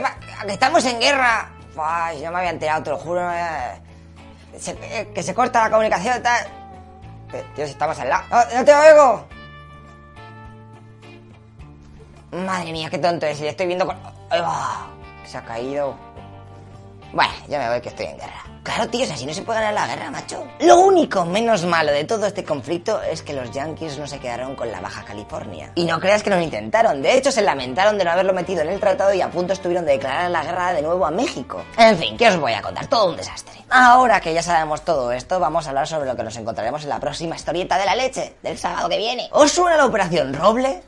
¿No? Muy poca gente sabe en las movidas que se metió Benito Mussolini en la Segunda Guerra Mundial, que era para que se da para hacer una película en plan James Bond. Así que en unos días aprenderemos un poco más sobre el douche, o el dulce, douche, ¿no? El douche. Por lo que no os vayáis muy lejos, además que dentro de dos días sale un vídeo de Ángel o de Patri, bueno, es que, el contenido del canal me estoy quedando loco, este es el mejor canal de, de, de Yugoslavia por lo menos. Ah, y si te mola el contenido que hacemos y no quieres que el canal desaparezca, os dejo los links en la descripción del Patreon y el de las propinas, ¿eh? Danos lo que quieras y si no nos das nada, pues nos das un like y mucho amor, ¿ok? Venga, tío, os queremos, estéis donde estéis y seáis de la ideología que, que, que seáis, es que me da igual, todos somos humanos, chaval. Venga, tío, hasta luego, loco pizzas. Hola, muy buenos días. ¿Qué tal vuestro conocimiento de la Segunda Guerra Mundial? ¿Bien? Hombre, después de tragarte todas las películas y jugar a 3.000 trillones de juegos, pues normal, ¿eh? Tampoco te flipes. Hoy vengo a contarte lo que le pasó al Dush, Dulce, Duz, Duz, que esta palabra es una derivación del latín que significa caudillo, guía, etc, etc. Madre qué poco originales eran en aquella época con los nicks, ¿eh? Benito Mussolini, ven y sorpréndenos. Explícanos la operación Roble y cómo te mataron, por favor.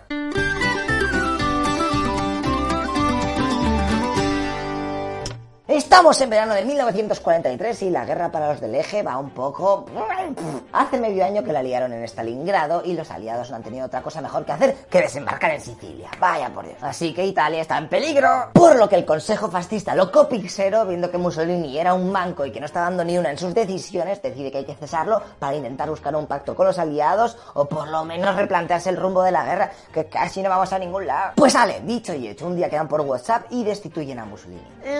Pese. Aunque en verdad solamente el rey podía destituirle, pero bueno. Lo que pasa que los fascistas sabían que a Hitler esta decisión no le iba a molar nada y empiezan a esconder a Mussolini de isla a isla y tiro porque me toca. Hasta que piensan que lo mejor es encerrarlo en el Hotel Campo Imperatore que está en una estación de esquí a tomar por saco y que seguramente ningún alemán se aburra tanto para subir hasta allí preguntando "Oh, Oye, aquí está Mussolini, ¿no? ¿Tenéis pretzels o bratwurst? ¿No?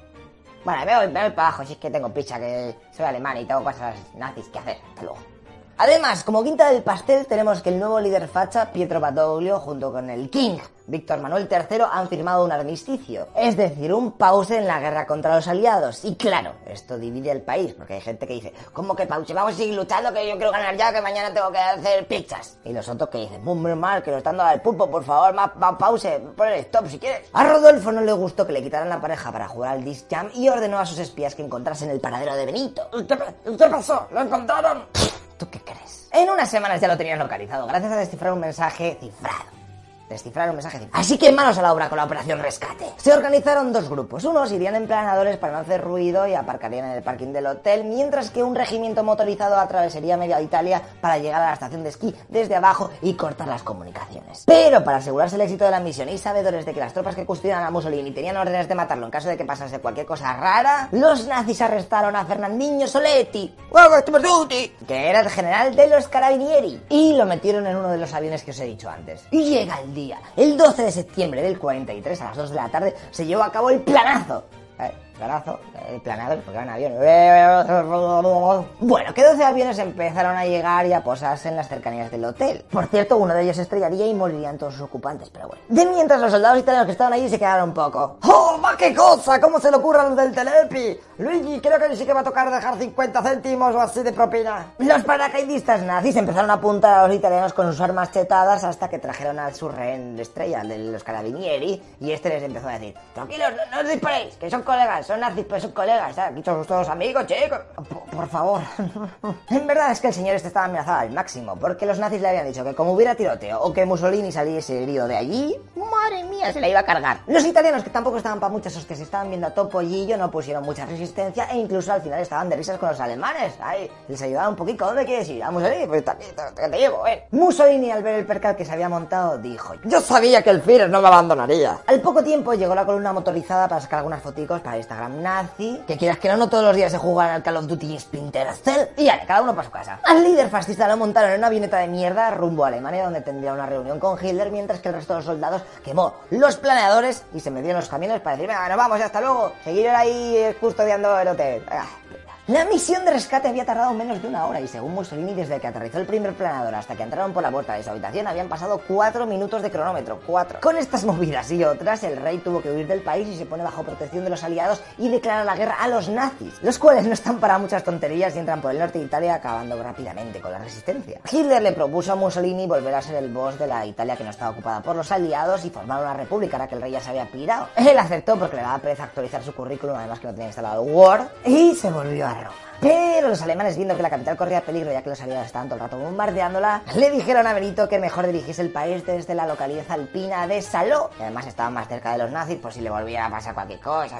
y tenía que llamar, no, no". Y a Mussolini no le queda otra que tragar, hombre, ya que te han rescatado y te dicen, pues mira, pues te vas a dar lo siento, castigado. Desde allí condenaría a muerte a todos los que le arrestaron, incluido a su yerno, ¿eh? Y ya va tocando hablar de su final. A ver, un momento antes de cambiar de tema. eh, quiero contaros que el que organizó toda esta movida de los nazis se llamaba Otto Skorzeny. No sé si lo conocéis, pero era un coronel de las SS súper famoso que incluso los aliados le apodaron como el hombre más peligroso de Europa. Por culpa de las movidas que hizo en la Operación Grave, que tenía como objetivo cargarse a Eisenhower. Pero bueno, como el vídeo no va de este tío, solamente deciros que murió en España porque el régimen de Franco lo acogió. Trabajó aquí de ingeniero y, y haciendo cosas, salvando nazis, bueno, unas movidas muy turbias. Así que venga, vamos a seguir con el vídeo, va. Viajamos al futuro para que veamos cómo acabó Mussolini. Estamos en la primavera de 1945 y la derrota ya es evidente. Así que Mussolini decide disfrazarse de soldado en un convoy alemán y tirar para el norte intentando llegar a Suiza. Atrás dejaría a su esposa Rachel y a sus hijos, pero sí que metió en el camión a su amante, Clara Petacci. ¡Mac! Mala decisión, amigo. El 27 de abril, cuando están cerca de la localidad de Dongo, un grupo de partisanos comunistas les interceptan y empiezan el tiroteo. Y pa, pa, pa.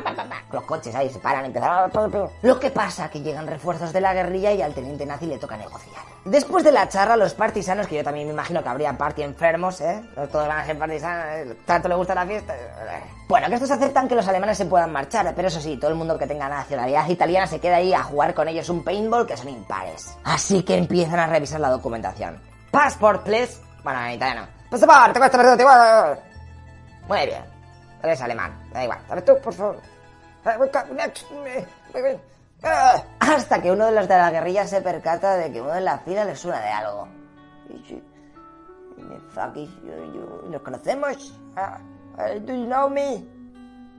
Do you want to kiss me? Coño, pero si es Mussolini, nos ha tocado el gordo, ¿sabes? Porque antes era gordo.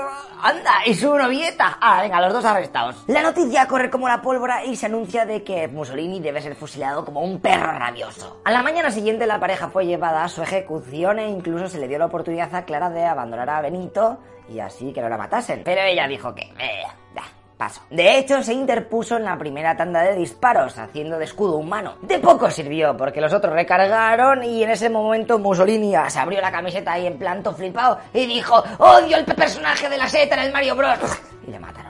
Luego se llevaron los cadáveres a Milán, a la plaza de Loreto, ¿eh? y ahí es donde la muchedumbre empezó a hacer toda clase de ultrajes a los cuerpos. Bueno, ya os lo podéis imaginar. Después les colgaron debajo de la gasolinera de la plaza y siguieron mofándose de ellos. Es curioso que en ese mismo sitio, meses antes, los fascistas habían colgado a 15 partisanos rebeldes. Y fíjate tú quién estaba ahora, madre mía, cómo es la life. La cara de Mussolini, como veis, quedó totalmente desfigurada después de varias horas ahí con la muchedumbre todo locos. Y ya por la tarde cogieron los cadáveres y los enterraron en un lugar anónimo. Lo que pasa que al año siguiente un grupo neofascista robó el cadáver y hasta 1957 que no se lo entregaron a la familia. ¿eh? Madre mía, ¿qué hicieron con ello? eh? ¿Para qué lo quiere? Actualmente está enterrado cerca de San Marino, en el cementerio de San Casiano. Ahí tiene un busto suyo y toda la hostia. Madre mía, es un Valle de los Caídos low cost, en plan tocutre al máximo. Y nada, gente, más o menos es todo lo que os quería contar. Me ha quedado el vídeo un poco largo, pero es que hay muchas movidas y curiosidades que necesito contaroslas para que luego cuando salgáis a la vida real seáis los fucking boss of the night. Así que apartamos esta historieta y vamos a ver la del próximo sábado. ¡Yuhu! Bueno, no te pongas happy porque en unos días hablaremos del KKK, es decir, el Ku Klux Klan. Esos que parece que están todo el día de procesión de Semana Santa, pero ¿qué pasa? ¿Os creéis originales o algo así o qué? Vale, pero ¿sabéis cómo se crearon? ¿Quiénes son esa gente? ¿Por qué fuman tang? Ay, ay, ay, madre mía, pues en un día lo vamos a aprender todos juntos ahí. Venga, chicos y chicas, no os metáis en follones, ¿eh? Un abrazo. Pizzas. Hola, muy buenos días. ¿Eh? ¿Qué pasa, tíos? Eh, soy yo. eh. Unas gafas. No son mis ojos, ¿eh? Madre mía, cómo juego con vuestra mente. Es que aprender más de la vida. Todo el mundo que no sea un empanado sabe lo que es el Ku Klux Klan, ¿verdad? ¿Seguro? A ver, listo, tanto que sabes de inglés, ¿qué significan las iniciales del nombre? ¿Eh? No, te, oigo. Madre mía, mira que te dije que tienes que haberte sacado el first en vez de estar ahí todo el día jugando como un loken. A ver, en verdad el nombre es un poco griego y es que proviene de la palabra kiklos, que significa círculo. Luego añadieron clan, porque les molaba todo esto del Counter-Strike, pero la 1.3. Y eso sí, le pusieron con K para que sonase más pro. Entonces tenemos Kiklos Clan. Lo que pasa es que lo de Kiklos al final no terminó de convencerles, ¿eh? Y lo tunearon, lo separaron y buscaron una sonoridad muchísimo más, más pro. Y como sabréis, al final se quedó Ku Klux Klan. O sea que podríamos decir que es el clan del círculo, pero con mogollón de faltas de ortografía.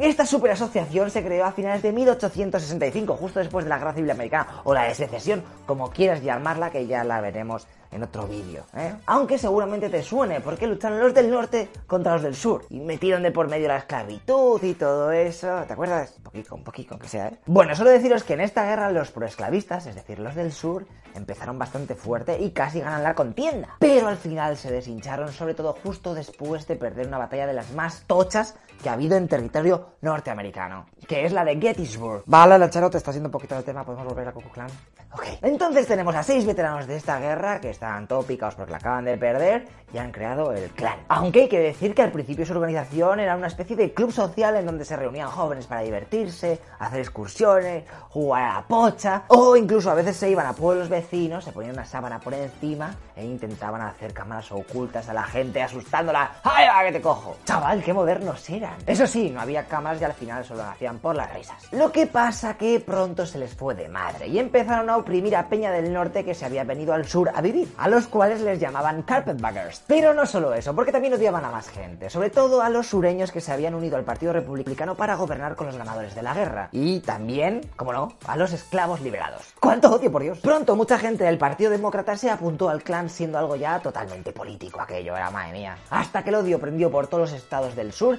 y empezaron a matar a Peña, incluyendo a un congresista. A este hecho se le sumó asaltos a casas de la comunidad negra con el pretexto de quitarle las armas de fuego. Y es que como narices iba a tener un negro derecho a tener armas. ¿Estamos locos? Ellos siguieron con sus mierdas racistas y de mal losers hasta que el Partido Demócrata se cansó un poco de ellos porque es que aquello era un pitorreo. La organización no tenía el control sobre los grupos locales del KKK y claro, al final ya cada uno iba a su bola, además de que muchos criminales ya se amparaban con eso de que eran del clan pues para hacer robos, asesinatos. No, has pillado, es que soy de Ku Klux eh, ¿sabes? Pensamos así. Entonces, vete, por favor, no me mates de camino, eh. Eh, Te veo. Barra libre de tontería humana. Así que en 1869 el jefazo mandó disolver la organización al ver que se le iba de las manos. Cuatro añazos que había durado el clan. Lo que pasa que, pese a que les han dicho que el chiringuito se cierra, a los integrantes les da un poco igual, ¿eh? Y siguen con sus quests, llegando a perpetrar una de sus mayores matanzas superbestias. La del domingo de Pascua de 1873 en Colfax. ¿No sabes lo que pasó ahí? Allí se presentan los del clan armados con rifles e incluso un cañón. Es que, es que, madre mía, están las cabezas y corrieron ríos de sangre en respuesta a la elección de un gobernador que a ellos no les molaba, ¿sabes? Plan, a ver, es que me, lo ima- es que me imagino con tipo piratas y digo, pero ¿cómo puede...? Está fatal la peña. Se calcula que mataron a más de 100 negros, de raza negra o afroamericanos, o como quieras llamar a todas las personas que son como tú, pero que tienen otro tono de piel. Muchos de los cuales fueron asesinados después de rendirse. Ah, y sí, los del clan también tuvieron bajas. Tres. Cuando acabó este suceso, los integrantes de la organización se apresuraron a tirar los cuerpos al río, a hacer fosas comunes en lugares sin determinar para que nadie supiese la masacre que allí se había producido. Vamos, lo típico. Y atentos, eh, porque esto ya es la, la coña máxima, a que no sabéis quién tuvo bastante culpa de que se fundase de nuevo. ¿Tú qué dices? ¿Un político? ¿Una crisis? ¿O un mensaje en cadena de estos por WhatsApp? ¿Eh? Ay, ay, ay. ¡El cine, chaval! Una maldita peli y además de uno de los más grandes de Griffith, considerado uno de los padres del cine moderno. Resulta que al muy tunante se le ocurrió hacer la peli llamada El nacimiento de una nación, que a lo mejor te suena, en donde pone como héroes a los del Ku Klux Klan. Y claro, la peña al verlo en la gran pantalla se ultramotivó. Y encima que el presidente de Estados Unidos dijese en público que lo que se mostraba en aquel celuloide era verdad, pues fue la rehostia. Como cuando salió el Pokémon para la Game Boy, pues igual, esto, toda la gente, "Oh, da- quiero que sea el Ku Klux Klan, mira mi carnet guapo, con Megatrix. Este nuevo Ku Klux Klan también había metido en su blacklist a judíos, católicos, inmigrantes y fíjate si fue tocho el grupo, que es sobre 1920, el 15% de la población estadounidense formaba parte del clan. El 15% de Estados Unidos, my friend. Las cosas les iban de perlas hasta que condenaron por violación y asesinato a uno de sus miembros. Entonces una gran oleada de críticas acusando a la organización de corrupción y crímenes hizo que los políticos, que antes les apoyaban, les diesen la espalda. Así que, sin el apoyo político, cayeron en desgracia. El líder nacional tuvo que vender el clan a un veterinario y a un médico que no fueron capaces de frenar el éxodo de miembros. Además de que en mitad de la Segunda Guerra Mundial, eso de ser nazi en el corazón de Estados Unidos, pues eh, como que no. Así que todo se fue a la mierda. Durante las siguientes décadas intentaron mantenerlo a flote, pero entre que se les metió el FBI infiltrado, que Martin Luther King era trending topic y que la gente se había cansado de sus disfraces fuera de Semana Santa, pues no tuvieron mucha suerte con volver a ser guays. ¿Y actualmente cómo está el panorama? Pues ahí siguen, pero son muchísimos menos que antaño. En 2005 se calculó que contaban con 3.000 miembros, divididos en 158 organizaciones. Y fíjate que en 1920 eran 4 millonazos de miembros esos del club del blanco para blancos. Como curiosidad deciros que, bueno, seguro que os lo habéis preguntado mil veces, eso de quemar cruces, ¿a, a santo de qué viene? del santo, eh, quemar cruces. Vale, puede que esta haya sido mala, pero seguro que un 1% de tus neuronas están partiendo la caja. La movida es que en la novela de 1905 llamada Clansman, que es Pro Ku Klux Klan, el autor puso cruces ardiendo por ahí y Griffith, en su película, que está basada en esta novela, pues lo remató poniéndolas en dos situaciones, ¿eh? incluso en la portada de la peli, que lo pongo por aquí. Así que los del clan dijeron, al pelo, ya tenemos algo que hacer en nuestros meetings. Y así fue la movida. Es algo todo moderno del segundo Ku ¿eh? Los del primero no hacían estas mierdas. Malditos millennials. Lo más gracioso de todo es que en la novela esta se quemaba una cruz en forma de X, no la típica de Jesús. O sea que encima lo están haciendo mal. Y con todo esto, si te he convencido para meterte en este super clan y tener un disfraz de esos que te vale para Carnaval, Semana Santa y Halloween, decirte que esta gente rara tiene su propio vocabulario para referirse a los miembros de la organización. Y casi todos empiezan por K. Friquismo al máximo. Eso sí, el Wizard, o mago, es el líder. Y el Nighthawk, halcón nocturno, es el encargado de la seguridad. Bueno, hay bastantes ejemplos más por ahí. ¿eh? ¿Esto cuánto daño ha hecho el WoW? Por si no quieres ir hasta Estados Unidos para ver a esta gente, te digo que en Australia, Reino Unido, Alemania, Fiji, Brasil y Filipinas tienen algunas sedes con lugareños ahí jugando. Y eso que estamos en el 2017, ¿eh? que dentro de un siglo los del futuro nos mirarán y dirán, ¿pero qué narices hacía esa gente? ¿eh? La peña esa se le iba la cabeza. Y nosotros tendremos que agachar la cabeza de vergüenza en nuestras tumbas carcomidas. Ay, como curiosidad deciros que también tienen un saludo propio, ¿has visto? Separan los dedos, unos tocan la muñeca del otro, dan un giro para cada lado y ya está. Y se pueden ir a comprar un gofre. Eso sí, no le echan chocolate porque es negro, ¿sabes? Solo nata, que, que osos. Pero bueno, ya vale de malos rollos, venga, tranquilos, ¿eh? Que os quiero decir de qué va a ir la próxima historieta de la leche. Y es una especial que me habéis pedido tropecientas veces. En 1582 pasó algo muy extraño. Los españoles se enfrentaron a unas tropas que iban un poco raras vestidas. Tenían espadas, ¿eh? Y se creían ninjas. Ahí, tirando ahí, Yuken, Ayuken. Bueno, no sé si lo- tiraban Ayuken los ninjas. Ayuken. Supongo que sí. ¿Te suena este hecho histórico? ¿No? ¿Eh? Malditos samuráis hippies colgados. Bueno, no pasa nada porque en una semana lo vamos a ver, ¿vale? Vosotros mientras dad unos likes al vídeo y suscribíos si no lo estáis, ¿eh? que no me seáis loser porque este es el canal de moda ahora, es para... pff, lo he visto en una parada de bus ahí, un anuncio nuestro, que lo he pegado yo antes y digo, anda, mira, así que... Madre mía, mis chistes cada vez están más en la mierda. Bueno, no pasa nada. En unos días nos volvemos a ver que seguro he recargado pilas y son mejores. O no, vete tú a saber. Sí, espero que sean mejores.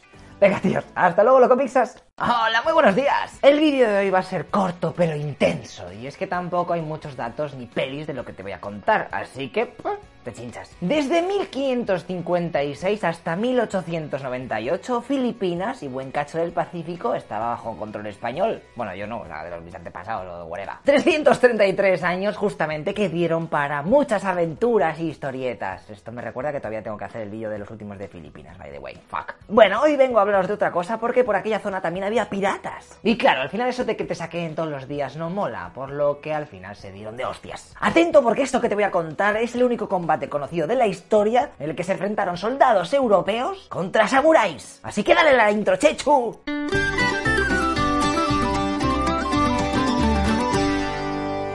Creo que tengo que ser menos efusivo porque parezco retrasado. Viajamos hasta 1521 cuando Fernando de Magallanes, que es un motivado de la leche, pero motivado en plan de que tú que hablabas con él y decía, ¿pero qué te has tomado, hijo mío? Bueno, que se ha ido hasta allí y ya ha tomado las Islas Filipinas como posesión de España, en plan poniendo la bandera, que yo no- a esa época no tenían dinero para banderas, están poniendo por medio mundo. Pero eso sí, una cosa era gritar al aire, oye, que estas tierras a partir de ahora son de España, ¿eh? Tú, ese lo ha oído. Tú se lo cuentas tú por ahí a, tu tribu o lo que sea. Venga, hasta luego. Me tengo que, tengo que coger el barco para plantar.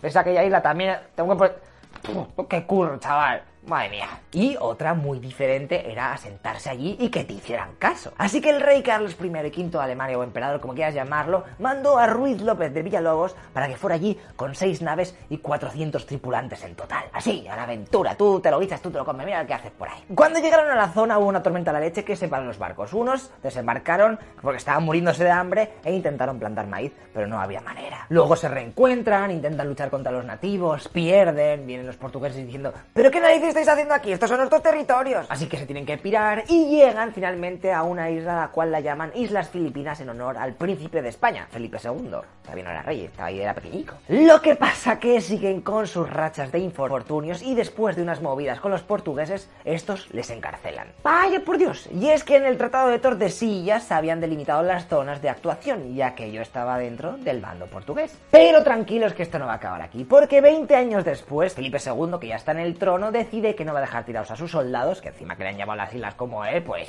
tú sabes. Ale, venga, que dice que va a mandar una expedición para rescatarles. Un momento.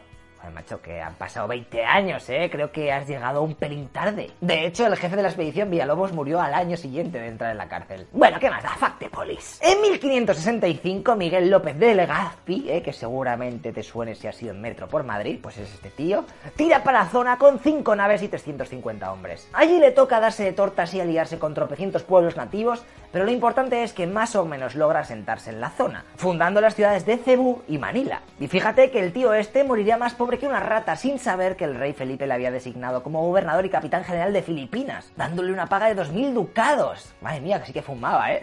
Ese... Lo que pasa que la carta donde ponía todo eso nunca llegó. Y claro, al final la gente pasó de era, no te han mandado ninguna carta. Springao, muérete ahí solo. Qué mala suerte, aunque vivió 69 años, ¿eh? Que no está mal. Vale, pues ya no me acuerdo por qué estaba contando todo esto, aunque supongo que será para ponerse en situación. ¿eh? Ok, pues ahora empieza la historieta que quería contaros. Los combates de Cagayan, dale a la intro. Espera, espera, espera. A leche, que ya habíamos empezado hace rato, ya soy tontísimo. Diez años después de la muerte de Legazpi, es decir, en 1582, los españoles se cansan de que por la zona de arriba estén todo el rato llegando piratas japoneses, ¿eh? los cuales les roban y se pasan tres kilos con los habitantes de por allí. Así que Juan Pablo de Carrión prepara todo el material. Una cosa muy graciosa es que este tío antes había vivido en América, en la zona de Nueva España, pero le pillaron haciendo bigamia y le embargaron todos sus bienes. Agüita al parguela. Bueno, que cogió unos cuantos barcos pros y en mitad del mar empezó a cañonear a un barco japonés, obligándole a retirarse. ¡Yujú! ¡Hemos ganado! ¡Qué pedazo de historia, chaval! ¡Somos la hostia! Espera, espera, que las tropas de Doraemon no van a tardar en reaccionar y el cabecilla de los piratas nipones llamado Taifusa se presentó en el archipiélago filipino con 10 navíos. Ya la tenemos liada. Y es que en esas embarcaciones venían unos 1500 ronins, o lo que es lo mismo, samuráis sin dueño. Pero no pasa nada que lo cunda el pánico. A ver, Carrión, organiza ahí tus soldados ahí topros y les ganas. ¿Cómo? ¿Solo sois 40? ¿Pero qué clase de ejército es ese? Ay, mía, qué cutres. Si estáis forrados, no me jodas, todo ahí... Mira el mapa.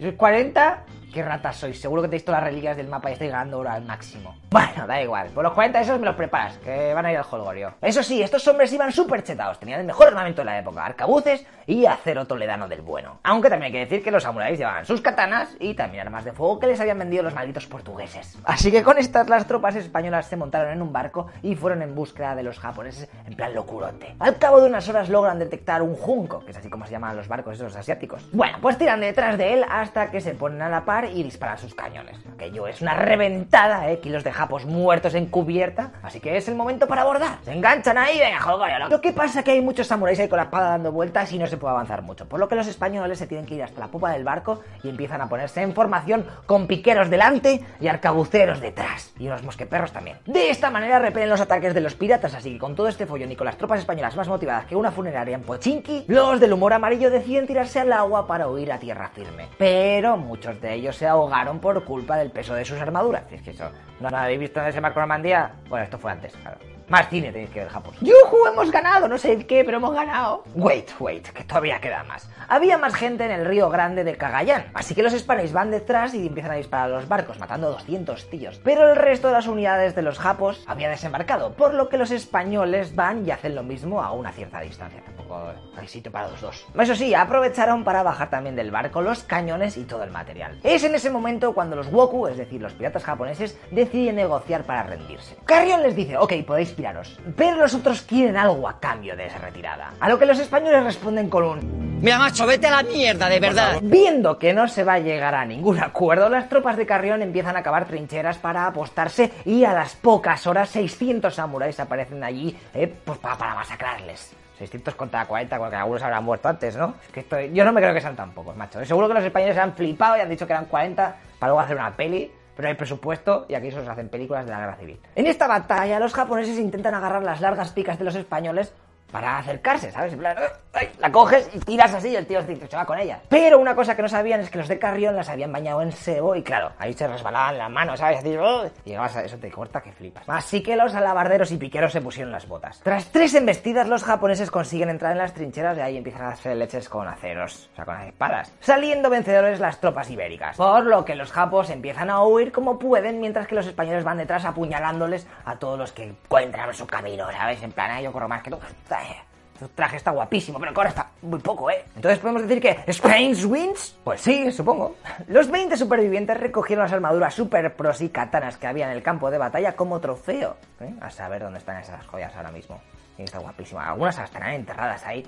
Un día me voy a Filipinas a la locura y con un detector de metales que eso tiene que ser que flipas. Bueno, tras esta victoria, deciros que los ataques de los piratas siguieron, pero a mucha menor escala, intentando convencer a los habitantes de Filipinas que debían de pagar tributo a Japón, pero no coló. Eso sí, si nos movemos un poco hacia el presente, llegando a cuando en 1898 Estados Unidos apoya a los independentistas y perdemos todos esos territorios, que bueno, en verdad no los perdimos, se los vendimos a Estados Unidos por 20 millones de dólares, ¿sabes? En plan, para que no se notase que habíamos perdido. Pero lo que pasaba es que los habitantes de allí tampoco querían ser de Estados Unidos, así que hay otra guerra entre filipinos y los americanos, los cuales obviamente terminan ganando en 1902. Tócate las narices. Bueno, luego lograrán ser un Estado libre asociado por 1935, pero la mayor locura llegará cuando los japoneses por fin lograron pillar esas ansiadas islas gracias a su imperio que montaron antes de la Segunda Guerra Mundial. Pues vale, estos locos sushi se encargaron de que no quedase ningún recuerdo de su pasado español e implantaron a fuego y hierro la cultura y lengua japonesa. Pero es que además no se cortaron ni tres, matando a cientos de miles de civiles, como es el caso de la masacre de Manila o la marcha de la muerte de Batán, en las que... ¡Uy! se nos acaba el tiempo, madre mía, no tengo reloj, fíjate, oh, qué pena, clase había acabado. No pasa nada, ¿eh? Si queréis, otro día os sigo hablando de Filipinas y los japoneses la criaron ahí porque, my godness, in the middle of the night. Así que es un buen momento para contaros de qué va a ir la próxima historieta de la leche. ¿Os suena Trotsky? ¿Uno que trabajaba en el Decathlon? Madre mía, qué poco gracioso eres. A ver, fijo que sí, porque tuvo un asesinato la mar de curioso. Bueno, tú tranquilo, que la semana que viene te la voy a contar, vamos, minuto a minuto y con todas sus curiosidades del mundo. ¡Qué emoción! Tú de mientras lee algún libro de historia así vas haciendo tiempo hasta que yo saque mi propio libro con casinos y furcias. Es más, paso de... fur- ¿De, fu- de fur- de furcias? De, ca- de- de li- ¿De libro? No, yo que es libro. Bueno, da igual.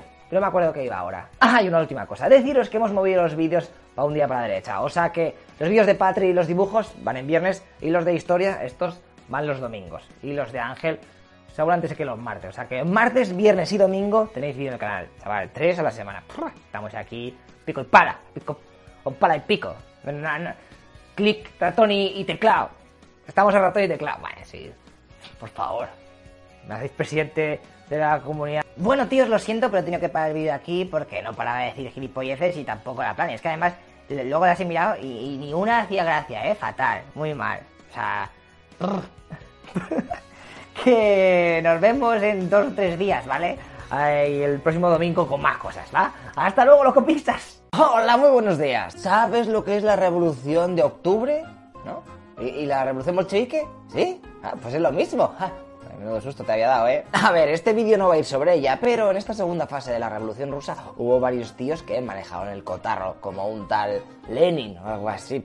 Se me conoce en su casa. Pero el que nos importa es Leon Trotsky, que fue el que movió los hilos para sacar a Rusia de la Primera Guerra Mundial, porque tenían una montada que pa' qué dentro, como para estar luchando fuera. Creó el Ejército Rojo, también estuvo a punto de ser el presidente de Rusia, lo que pasa que al final tuvo que declinar el puesto porque tenía orígenes judíos y sabía que la oposición se le iba a echar encima, en plan, madre mía, judío aquí, madre mía, esto es lo peor del mundo. Y al final acabó por ser comisario de Asuntos Exteriores, siendo la mano derecha de Lenin. Pero amigo, algo iba a pasar que iba a cambiar todo.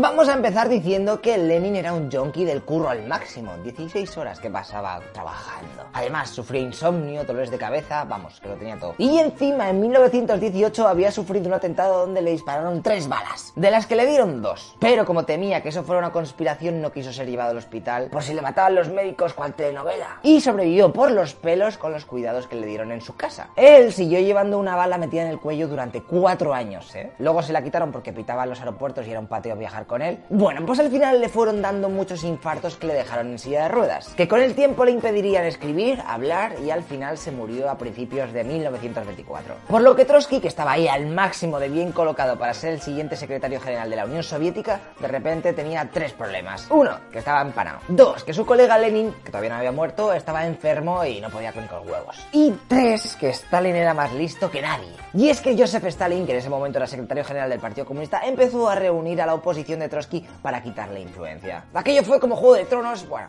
más parecido a House of Cards, pero a lo bestia. Y como todo es un jaleo, voy a intentarte hacer un resumen. Me la pela que seas comunista, nazi, que juegues al Minecraft, lo que sea. Estos son luchas de poder y las hay en cualquier lugar donde haya humanos, además de que es historia y hay que aprendérsela, va. En la treceava conferencia del partido se enfrentan dos maneras de ver el futuro del gobierno. Lenin y Trotsky contra Stalin. Esta pequeña batalla la ganó Joseph gracias a que salió con Zinoviev y Kamenev. Que acuérdate de estos dos tíos que van a salir luego. Ahora que no tenía el apoyo de la dirección del partido, a Trotsky le acusaron de cualquier mierda y lo destituyeron como comisario de guerra. Lo apartaron al máximo, incluso lo deportaron a Kazajistán. Hasta que en 1929 ya se cansan de tenerlo por ahí en el país y lo expulsan de la Unión Soviética. Ok, Trotsky, adiós, ahora seguiremos hablando de ti, pero antes os quiero contar lo que pasó con Zinoviev y Kamenev.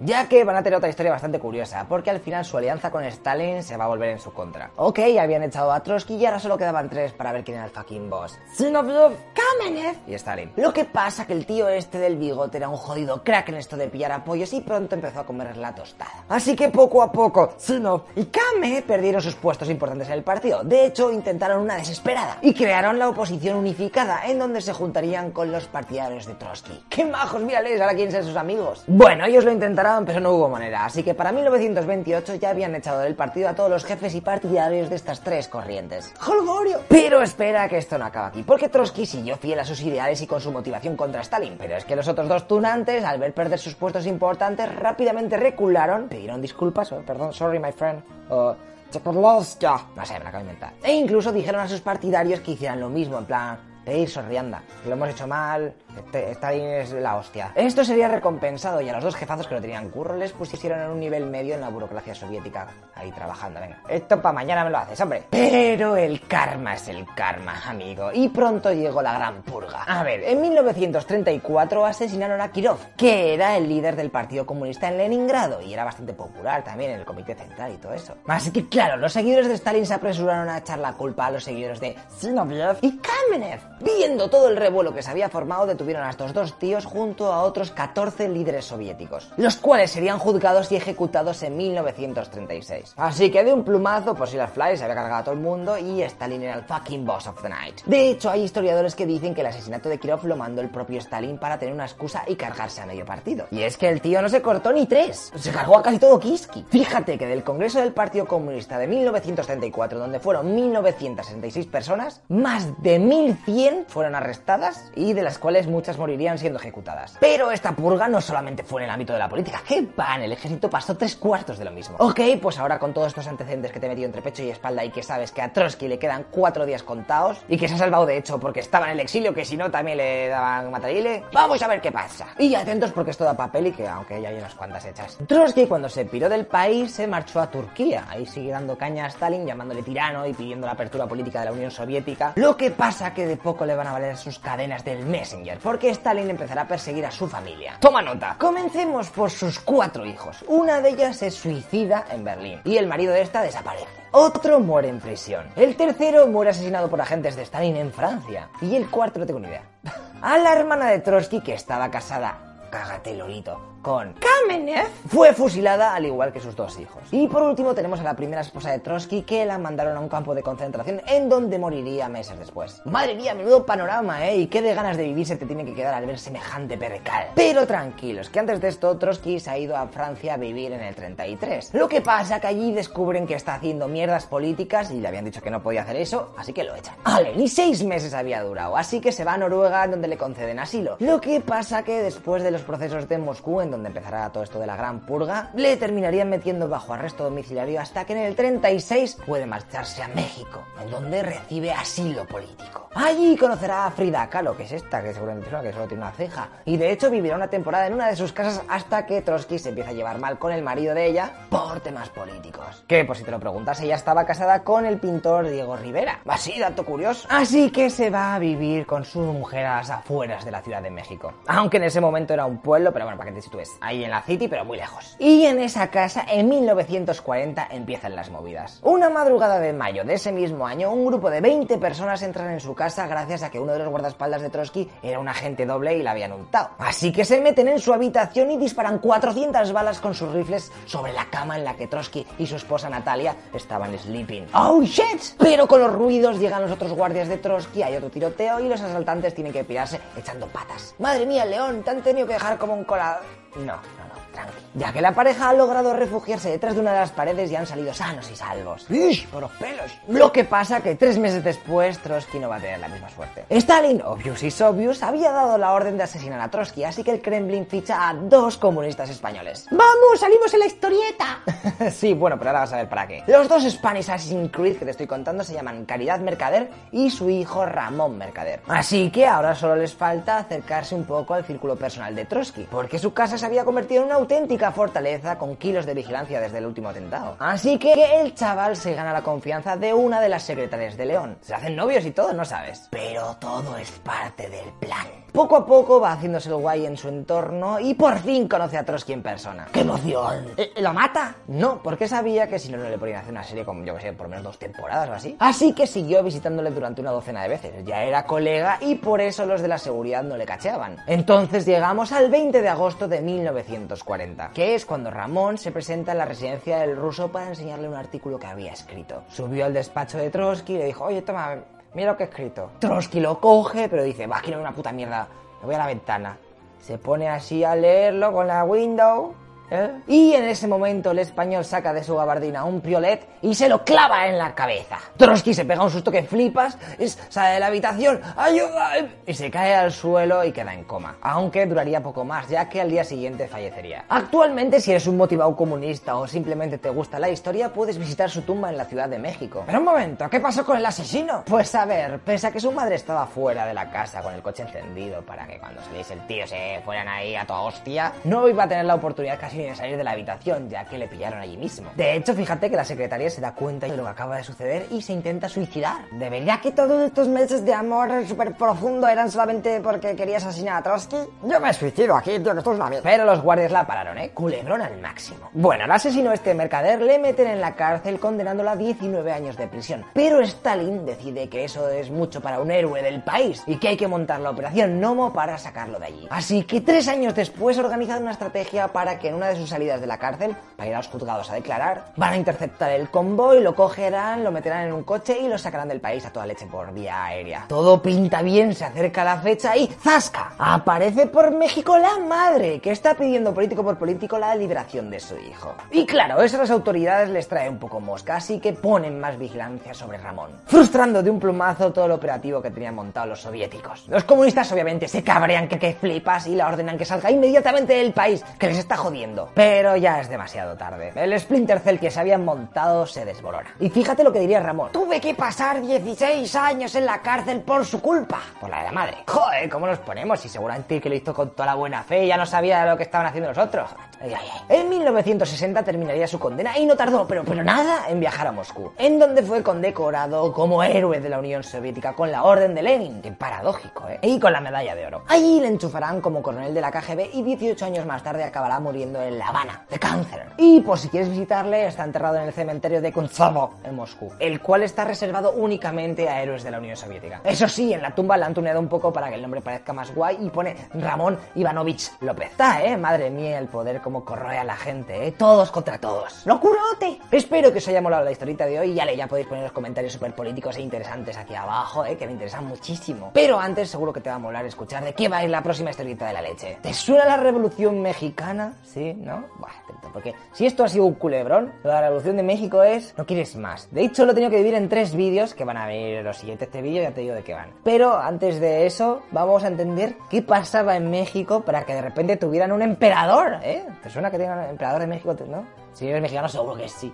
Pero los empanados de los españoles a lo mejor dicen un emperador, pero sí. Pero no, está, no eran españoles, pues cuando, claro, cuando nosotros nos fuimos, ahí empezaron a poner cosas guays y nosotros no nos avisaron ni nada, madre mía. Ay, ay, ay, ay, menudo jaleo se montó ahí. No os quiero hacer spoiler, pero es muy gracioso todo. Y triste, con asesinatos ahí muy raros. Así que nada, seguir viendo vídeos del canal, que tenemos aquí contenido para aburrir, y aquí tenéis nuestros datos por si queréis contactar para cualquier cosa, por un anuncio de, yo que sé, de horchata, eh, trato guapo. O por si nos queréis regalar algún yate, ¿vale? Nosotros nos vemos en dos días, ¿vale? Hasta luego, loco pizzas. Hola, muy buenos días. Esta historieta de la leche en principio iba a tratar sobre Pancho Villa, pero es que había tantas cosas guapas que no me cabían. Así que he decidido dividir el vídeo para que entendamos un poco más el contexto y la situación. Por lo que tendréis que esperar unos días para saber un poco la vida de este revolucionario mexicano. O si no, os metéis en Patreon, que por 5 pounds podéis ver todo el contenido oculto del canal que ya está subido. Pero bueno, hoy vamos a ver cómo los franceses conquistan México y sin comerlo ni beberlo meten a un austriaco ahí, en el trono. Porque sí, Lo que pasa que le sale un poco el tiro por la culata y... Bueno, eh, ahora veréis por qué. Dentro, historieta de la leche número 34.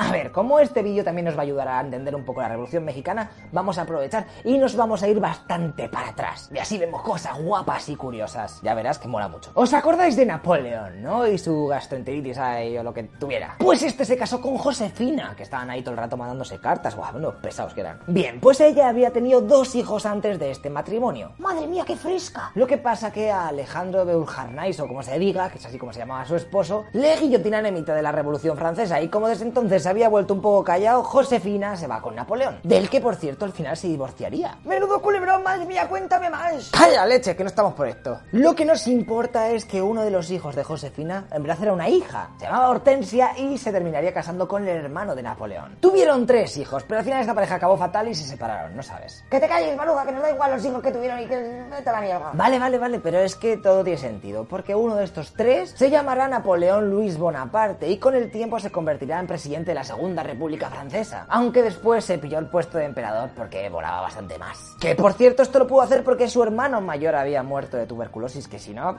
las derezo. Ok, ya estamos donde yo quería, porque ya con este In the Power va a México con Benito Juárez a la cabeza y dice que no va a pagar la deuda externa de su país. Que es un pateo, que México no tiene tanto dinero, o sea que... Too much money, my friend. Lo que pasa que los tres países más afectados por esto dicen...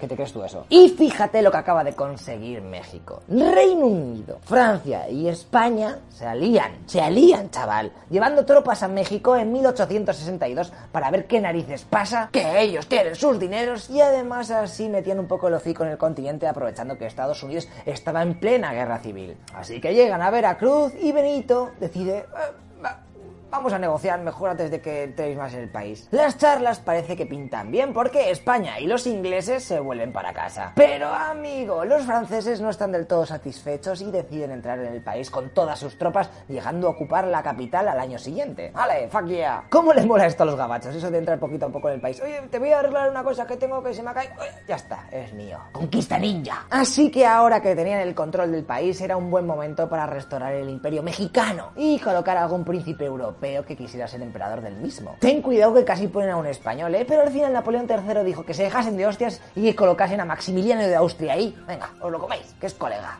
Madre mía, qué interesante se pone todo esto. Este nuevo emperador traía una mentalidad un poco hippie para México, intentando hacer un país medianamente laico.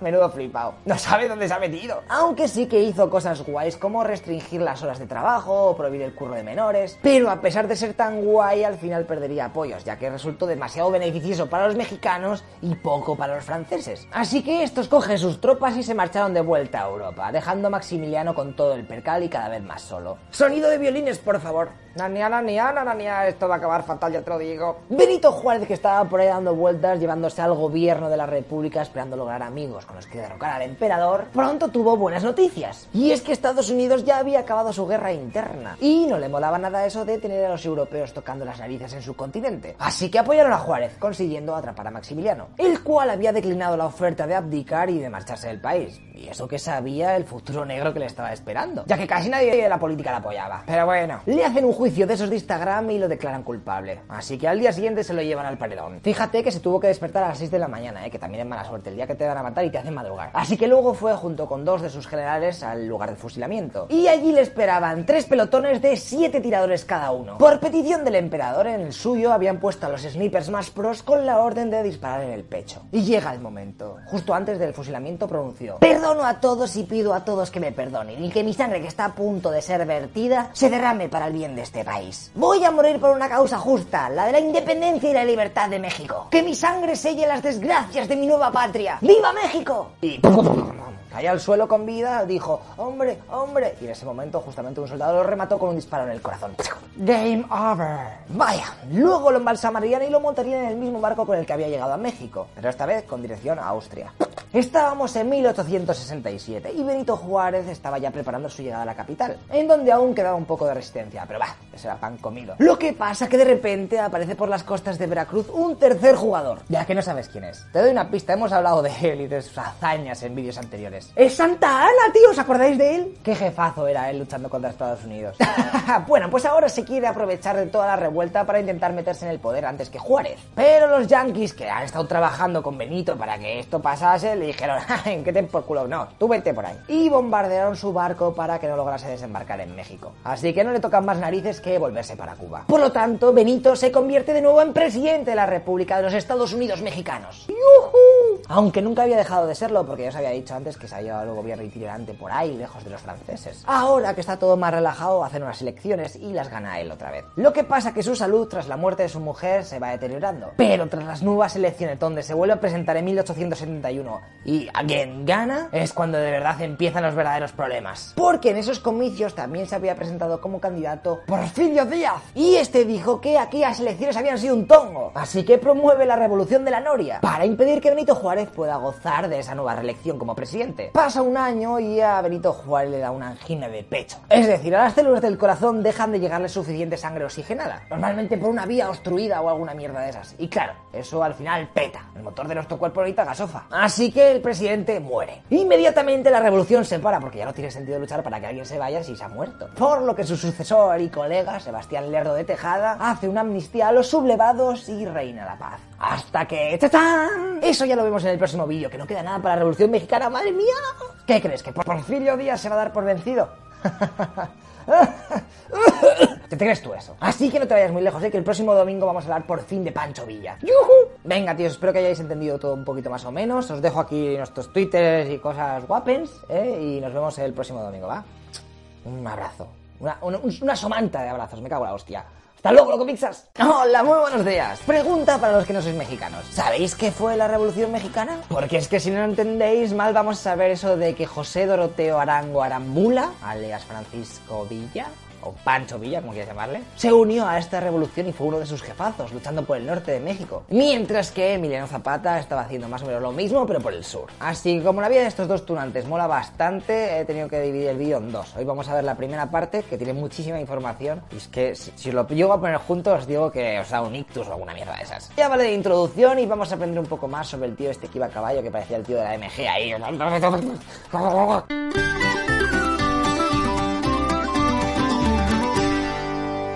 Ok, aprovecho ahora para deciros que molaría que vieseis el vídeo anterior, que hablábamos sobre Benito Juárez y el emperador de México, porque esto va a ser un poco la continuación. Eso que si eso lo paras aquí, te vas a la historieta de leche anterior y luego vuelves. Que te dejo el link en la descripción para que ya sé que somos un poco baguetes, ¿eh? Estamos en 1876, 876, y el presidente de México, Sebastián Lerdo de Tejada, dice que se va a volver a presentar para las elecciones de ese año. Uy, uy, uy, eso no le molaba nada a Porfirio Díaz. Porque él, como ya hemos visto en el anterior vídeo, también quería sentarse en la silla acolchada esa que tiene en la sala presidencial. Así que empieza a meterse con Lerdo, diciendo que era un lerdo y que no valía volver a presentarse. A lo que este responde con actos de la policía secreta contra el partido de Porfirio. Así que este se cansa y con la ayuda de varios colegas militares y de la Iglesia Católica, organiza la revolución de Tustepec. Madre mía, con los mexicanos, cómo les molan las revoluciones. Todo el día en la calle matándose unos a otros. Los combates empezaron por todo el país, pero Porfirio lo tenía jodido, ya que casi todo el ejército era fiel al presidente. Y eso se traduce en una sonada derrota en Icamole, en donde Porfirio tiene que irse llorando con el rabo entre las piernas a Cuba, haciéndose pasar en el trayecto por un médico español. Recordad que por aquel entonces Cuba seguía perteneciendo a España. Lo que pasa que el tío este no se va a rendir y ficha algunos esclavos de la isla y se vuelve para México, en donde gracias a que Lerdo se había dormido en los laureles creyendo que se había librado por fin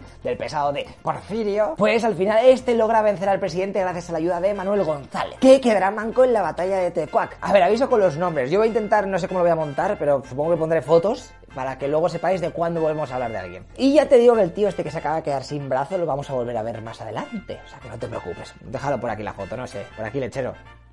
Bueno, no por detrás, no, gilipollas. Me da igual. Lechero del futuro, apáñate tú montando esto. Resumiendo, al final, Porfirio Díaz logra que Sebastián Lerdo de Tejada se pire al exilio en Nueva York. Y así, por fin, se convierte en el nuevo presidente de México. ¡Yujú! Lo has conseguido, macho. El que la sigue la consigue. Eres un brasas. Espero que por lo menos lo hagas bien, porque con todo el coñazo que has dado, para matarte. Pues te diré que gobernará desde 1876 hasta 1911, teniendo alguna pausa por en medio. Pero lo que nos importa es que el muy pájaro se había había colocado como dictador. Ahora entiendo por qué ansiaba tanto ser presidente. Todo tiene sentido. Obviamente su historia no va a tener un final feliz, ya que con el tiempo empiezan a salirle haters. Como es el caso de Francisco Ignacio Madero, que empieza la revolución mexicana para derrocar al dictador. Así que por fin y por Dios hemos llegado al momento en el que aparece nuestro protagonista. 1910, bitches. Aunque nació en 1878, pero bueno. Pancho Villa, por favor, recoge tus cosas y ven. Hola, ¿qué tal? Madre mía, qué despliegue de medios. Pancho curraba de cuatrero, un guerrillero sin causa. Ahí, a su bola.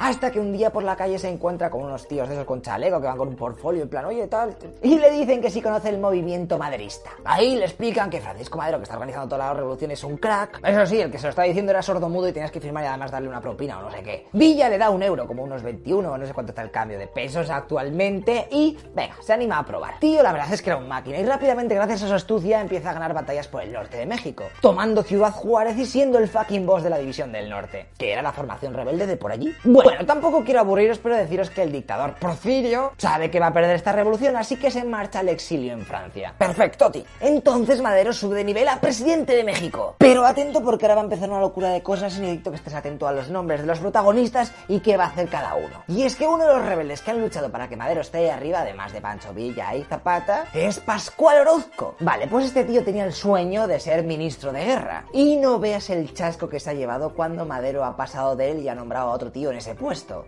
Aunque él le ha dado una comandancia no sé qué, tío, tampoco está tan mal. Es que, joder, macho, ya sabes, aquí nadie se conforma con poca cosa, quieren al máximo. Ah, y no os lo había dicho, pero esta revolución también estaba un poco motivada para que los campesinos no estuvieran en la mierda y quitando un poco de poder a los de las haciendas que se creían los reyes del mambo tratando a los trabajadores como animales. Lo que pasa que con Madero en el poder, pues tampoco había habido muchos cambios. ¿Pero qué pasa? ¿Dónde está lo que nos prometiste, tío?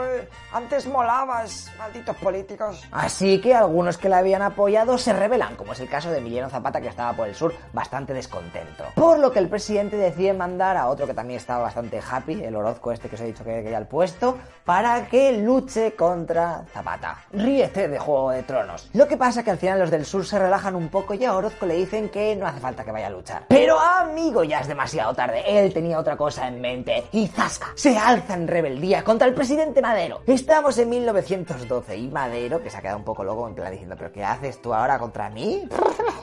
Así que manda a uno de sus militares más pros, que se llamaba Victoriano Huerta, para que acabe con esta revuelta. Cosa que hace easy peasy lemon squeezy. Así que este nuevo player, Victoriano Huerta, se convierte en un héroe nacional. Y eso que todo el mundo pensaba que el militar este era colega del Porfirio, del dictador ese. Pero mírale, ahora con el presidente le hace caso, o sea que, madre mía, nos comemos las palabras, vale, vale. Victoriano Huerta, tú molas. Venga, eres la hostia. Ah, y fíjate que a punto estuvieron de liarla muchísimo, porque Huerta estaba todo celoso de Pancho Villa, por ser taramote. Así que puso una excusa de mierda diciendo que le habían robado unos caballos o no sé qué, y ordenó fusilarlo. Lo que pasa que rápidamente llega el presidente y dice, ¿pero, qué hacéis? Parad, parad, parad, ¿te- te- ¿estamos tontos? Vamos a calmarnos. Así que al final a Pancho Villa le meten en la cárcel de la cual se escapa y se va al norte ahí con su gente donde está más tranquilico. Y ahora es cuando vais a flipar. Porque a que no sabes qué pasa. A principios de 1913 empieza la decena trágica. O lo que es lo mismo, una jodida locura de eventos que acabarán con una traición que flipas al máximo nivel de los niveles del Final Boss. Y es que Victoriano Huerta, el tío de antes que os he dicho que era un héroe, ayudado por el embajador de Estados Unidos, se acaba de nombrar presidente. ¿Cómo te quedas? Madre mía, yo lo poquísimo. Me acaba de llegar el periódico donde viene la noticia y estoy flipando, tío. Madre, oh, mira cómo me tiembla la mano. No os puedo explicar todo lo que acaba de pasar en estos días de locurote, pero si tienes curiosidad te coges un libro y empiezas ahí a absorber información eh, y conocimiento. Pero fíjate que Madero descubrió la traición antes de que fuera demasiado tarde y arrestó a Huerta. Lo que pasa que el militar le dice, Yo, tío, ¿pero qué haces? Estoy luchando contra los rebeldes, no hablando con ellos, macho. Se te va la pinza, bla, bla, bla, bla. Así que Madero termina por soltarlo. Eso sí, le da 24 horas para que demuestre su lealtad. El otro dice, ok. Y se va corriendo al otro bando que le nombra presidente. Me parto la caja. Bueno, ahora con este golpe de estado a Madero le toca hacer las maletas. Pero no todo es tan fácil porque el ambiente estaba muy caldeado, así que unos cuantos embajadores de diferentes países piden que por favor no maten al presidente saliente Madero, que es buen tipo. Por lo que para ayudar un poco en su supervivencia, Madero firma su renuncia con la condición de que le dejen salir del país con vida. Los rebeldes no ponen ninguna pega. Pff, ah, vete por ahí. Bueno, todos, todos no, ¿eh? El nuevo presidente Huerta ha dicho que asesinen a Madero. ¡Chan!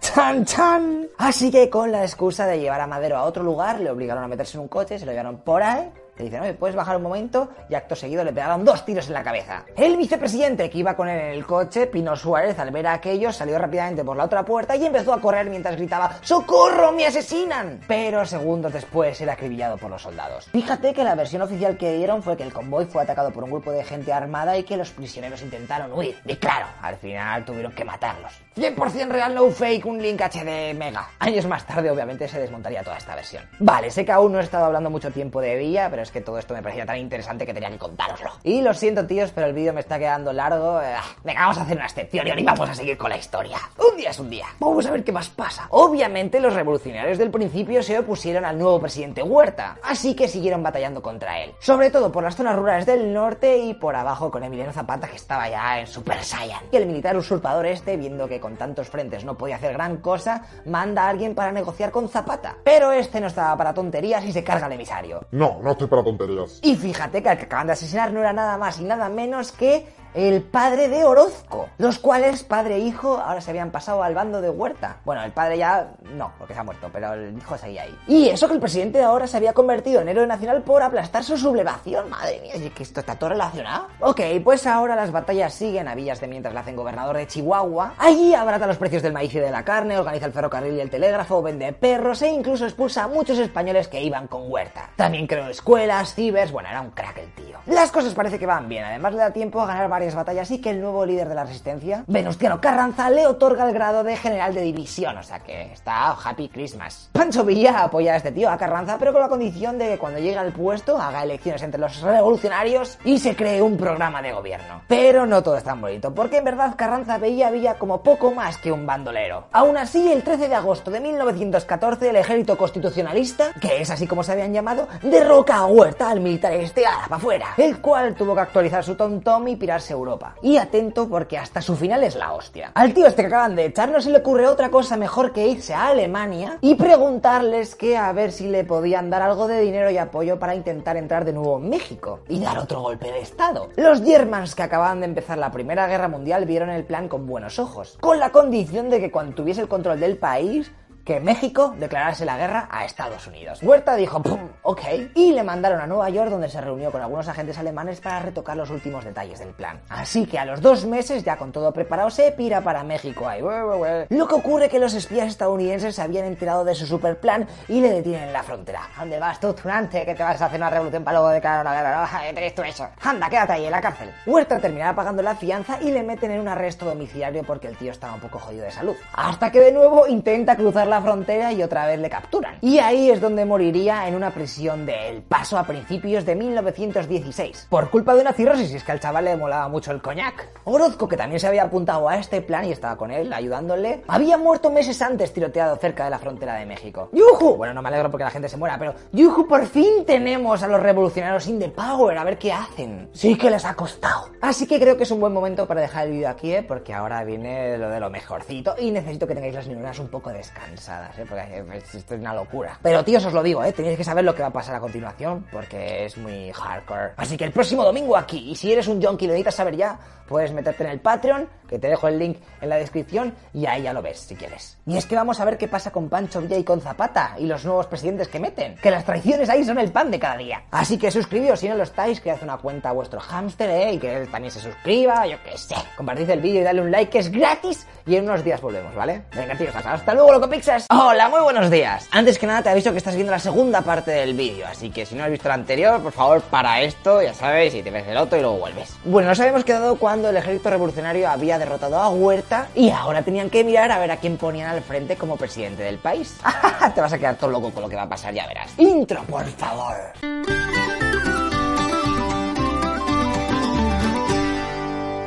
A ver, ahora que han echado al tío este, los revolucionarios están un poco, uy, uy, uy, un poco nerviosos, ¿sabes? Porque no saben quién va a ser el nuevo presidente y vaya. Así que Carranza ha mandado a uno de sus generales amigos, Álvaro Obregón, para que vaya a hablar con Pancho Villa. Pero a su vez, el Obregón este está organizando un ataque sorpresa a Villa y sus tropas. Lo que pasa que Pancho le descubre y lo manda a fusilar. Aunque al final no lo mata porque sus colegas le convencen para que no sea tan duro, tío. Pasa aquí, relaja el chichi. Así que Pancho Villa obliga a Obregón a firmar un pacto con sus condiciones y le dejan que se marche. A los dos días, Villa recibe un telegrama de Carranza diciendo: Oye, tío, que Obregón ya me ha dicho lo que ha ocurrido. Que sepas que pasamos olímpicamente de tus condiciones. Te odiamos, maldito bigotudo. Pero vamos a ver qué pasa a esta gente con que eres el presidente de México. Eso es ahí motivado. Esto es como Saruman ahí que los tiene ahí controlados o algo. No entiendo nada. Tranqui, que con las semanas la situación se relaja y Carranza decide que ya vale de tonterías. Hay que tener una reunión todos los revolucionarios y arreglar esto de una vez por todas. Así que se organiza en noviembre de 1914 la Convención de Aguascalientes, en donde van los jefazos Emiliano Zapata, Pancho Villa y Carranza. Allí hay una tensión que flipas, pero se acuerda que van a poner como presidente a Eulalio Gutiérrez Ortiz. Y ¡ish! No sabes el cabreo que se acaba de pillar Carranza porque él quería ser jefazo. Lo único que se había conseguido con esta super meeting es que Villa y Zapata se aliasen contra Carranza y que este no reconociese al nuevo presidente que han elegido entre todos. Por lo que a finales de ese mismo año, los ejércitos de Zapata, que en verdad estoy diciendo todo el rato Chapata, lo estoy ¿eh?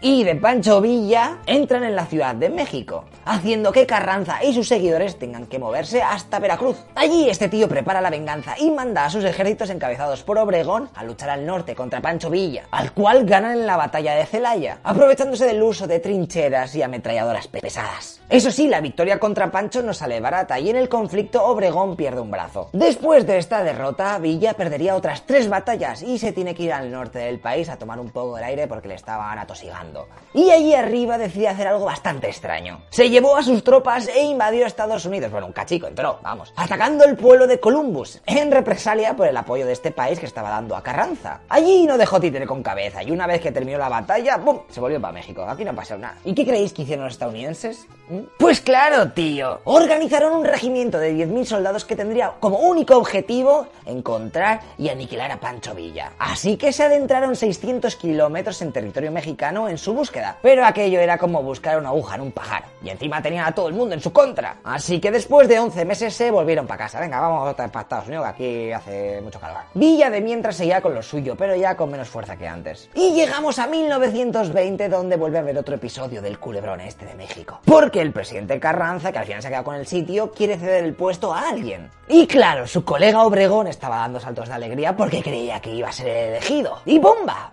Pilla otro. Así que la teníamos de nuevo liada, porque Obregón se levanta en armas contra su friend. Tanto se lía que Carranza tiene que pillar de nuevo todo su gobierno y llevárselo a Veracruz. Lo que pasa que antes de llegar a su destino será asesinado. Y es que uno de sus generales le traicionó, y una noche aprovechó para tirotear a saco la choza en la que estaba durmiendo el expresidente, bueno, el presidente en ese momento. Así que se pone como nuevo presidente a Adolfo de la Huerta, que este es un poquito más pacífico, por lo que intenta negociar la rendición de Pancho Villa y al final, fíjate tú, llega a un acuerdo. Pancho Villa acepta terminar la guerra contra el gobierno a cambio de una hacienda que le regalaron por los servicios prestados durante la revolución. Anda, mira qué bien, ya se puede retirar ahí, ser feliz, tener hijos, lo que sea. No, no le va a durar mucho el relax, porque a los pocos días nombraron un nuevo presidente. Ya que no sabes quién es. Pues nuestro querido Obregón, el que había perdido un brazo mientras ganaba a Villa cinco años atrás. Te lo digo, esto es mejor que cualquier guion del cine actual, pero vamos, este nuevo jefazo no tarda en mandar a asesinar a Pancho Villa, pero que no se note mucho que él está detrás de toda la operación. Así que tres años después, en 1923, pasó lo siguiente. Un grupo de siete tiradores se apostaron en la calle por la que sabían que pasaría Villa montado en su automóvil, porque ya le tenían fichado. Justamente ese día, Pancho solo llevaba tres guardaespaldas, algo poco común, pero eh, te dirían unos cuantos más. El coche pasó al lado de un vendedor de calabazas al que solía visitar Villa. El comerciante gritó ¡Viva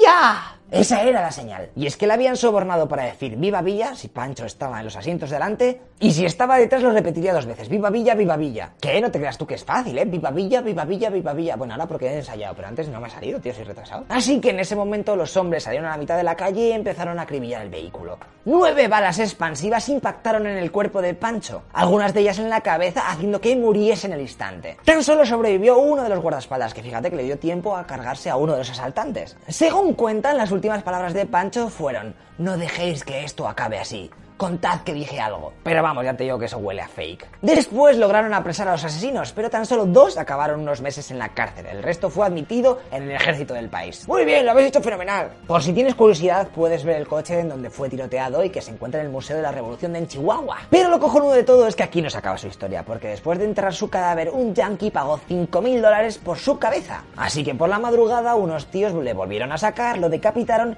y le llevaron la cabeza a Estados Unidos. Pero es que el tío este americano con gustos súper raros no era alguien cualquiera. Su nombre era William Randolph Hearst, que puede que no te suene el nombre si eres un despistado, pero si te digo que es en el que se basa la película de Ciudadano Kane de Orson Welles, ¿qué? ¿Eh? ¿Eh? Madre mía, si es que esto, me estoy quedando... Seguramente, si has llegado a este momento del vídeo y me estás viendo, ¿eh? tu cabeza esté a punto de estallar ante tanto conocimiento y se te cae la baba de tantos nombres y gente. Así que para terminar la historieta de la leche de hoy, te voy a decir cómo acabaron los demás protagonistas. El presidente Álvaro Obregón siguió en el puesto hasta un año después de la muerte de Pancho Villa. Y en 1928 le volvieron a elegir de nuevo para el cargo. Lo que pasa que el karma se volvió en su contra. Y un día que estaba comiendo con unos colegas en un restaurante, un dibujante se acerca a la mesa con la excusa de hacerles un retrato. ¿eh? Ellos dicen, pues vea, píntanos y luego está bien te damos cuatro monedas. Ellos siguen comiendo, luego se van a los postres, ahí, tal, pum, se descuidan un poco y justo ahí el chaval cambia las acuarelas por un revólver y...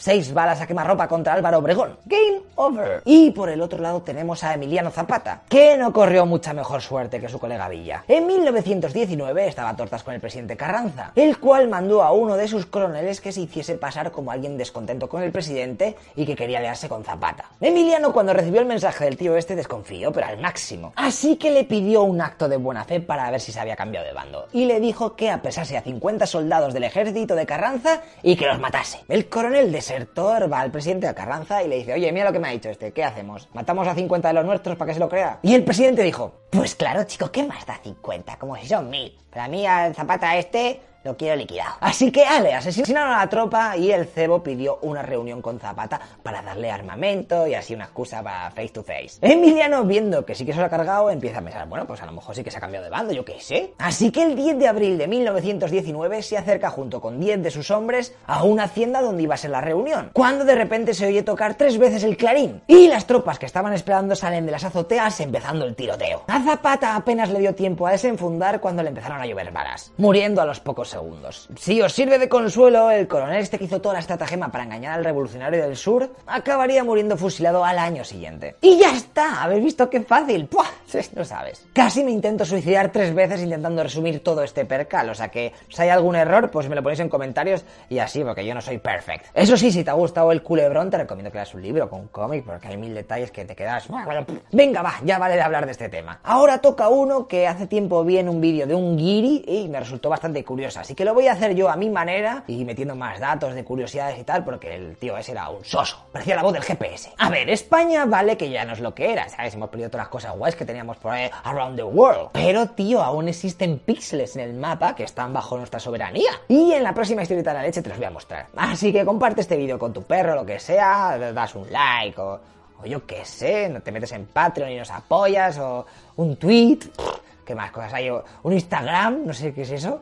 O un, eh, un 20, que ya lo quitaron. Bueno, no sé, estoy muy desfasado. Soy un old school, my friend. Bueno, haced lo que queráis, os tomáis una cerveza a mi salud. Whatever. Nos vemos en dos días, tío. Hasta luego, loco Pixas. Hola, muy buenos días. España, como sabréis, fue la polla en vinagre hace mogollón de años. Pero al final la mayoría de los lugares acabó marchándose por su cuenta y nos quedamos alone in the dark. Pero oye, aún quedan resquicios y cachos de rojas o algo así que se consideran territorio español. A estos lugares se les denomina plazas de soberanía. Y seguramente te suelen algunos de estos sitios porque, por ejemplo, hubo una movida muy tocha en el islote de Perejil, con Marruecos ahí metido, a la Tercera Guerra Mundial, decía, ¿te, te acuerdas? Pues no has visto nada porque existen bastantes más casos. Así que vamos a verlos.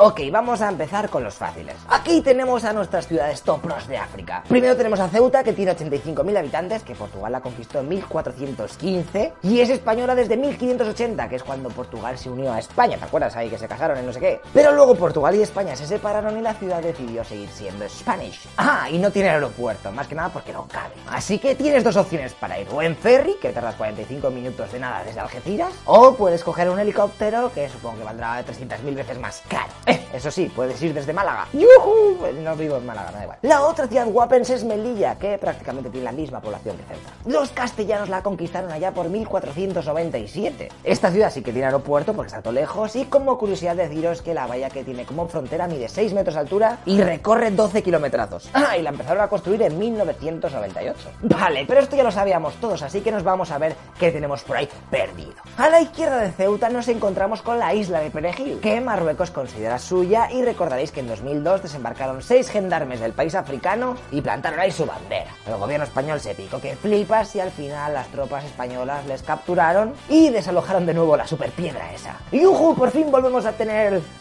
eso. ¿Pero de quién es? En 1415 aparecieron por ahí los portugueses. Ellos pusieron algunas torres de vigilancia y tal, pues para ver más el mapa, hasta que al igual que pasa con Ceuta, acaba en manos españolas. Y seguramente creáis, pero tío, ¿para qué queremos eso? Es una chorrada, regalárselo. O unos kebabs o algo. Pero, tíos, tiene una situación estratégica que flipas en el estrecho de Gibraltar. De hecho, muchos países han deseado este islote. Por ejemplo, los ingleses hicieron los suecos desembarcando en él cuando teníamos a Napoleón en casa. Hasta que les dijimos, eh, que os hemos visto, anda, pirados. Luego Estados Unidos también quiso montar una base allí, pero digo, pues no cabe. Y mil rollos más que al final se resumen en que España y Marruecos están todo el rato peleándose por a ver de quién es esa tierra. Y actualmente se supone que es territorio español, pero es algo disputado. Si es que allí solo hay cabras, bueno, es que ni eso. Venga, vamos a pasar a la siguiente. Si nos movemos a medio camino entre Ceuta y Melilla, encontramos el peñón de Vélez de la Gomera. Aunque en verdad esto antes era una isla, lo que pasa que gracias al terremoto de 1930, pues terminó juntándose así con el caminico ese todo bonito. Y por eso tiene la frontera más pequeña del mundo, que son 85 metrazos. ¿Y por qué tenemos eso? Los reyes católicos, conscientes de que navegar por el Mediterráneo era todo un Cristo, más que nada por la cantidad de piratas que había, mandaron construir fortalezas para que el cachondeo se acabase. Y en 1508 montaron allí una fortaleza, y además, como allí no hay agua potable porque se ve que no hay grifos, ni fuentes, ni nada, eso, aprovecharon y desembarcaron en tierra firme y se lo cogieron también. Dijeron, bueno, si sacamos agua de aquí y lo llevamos para la isla, bueno,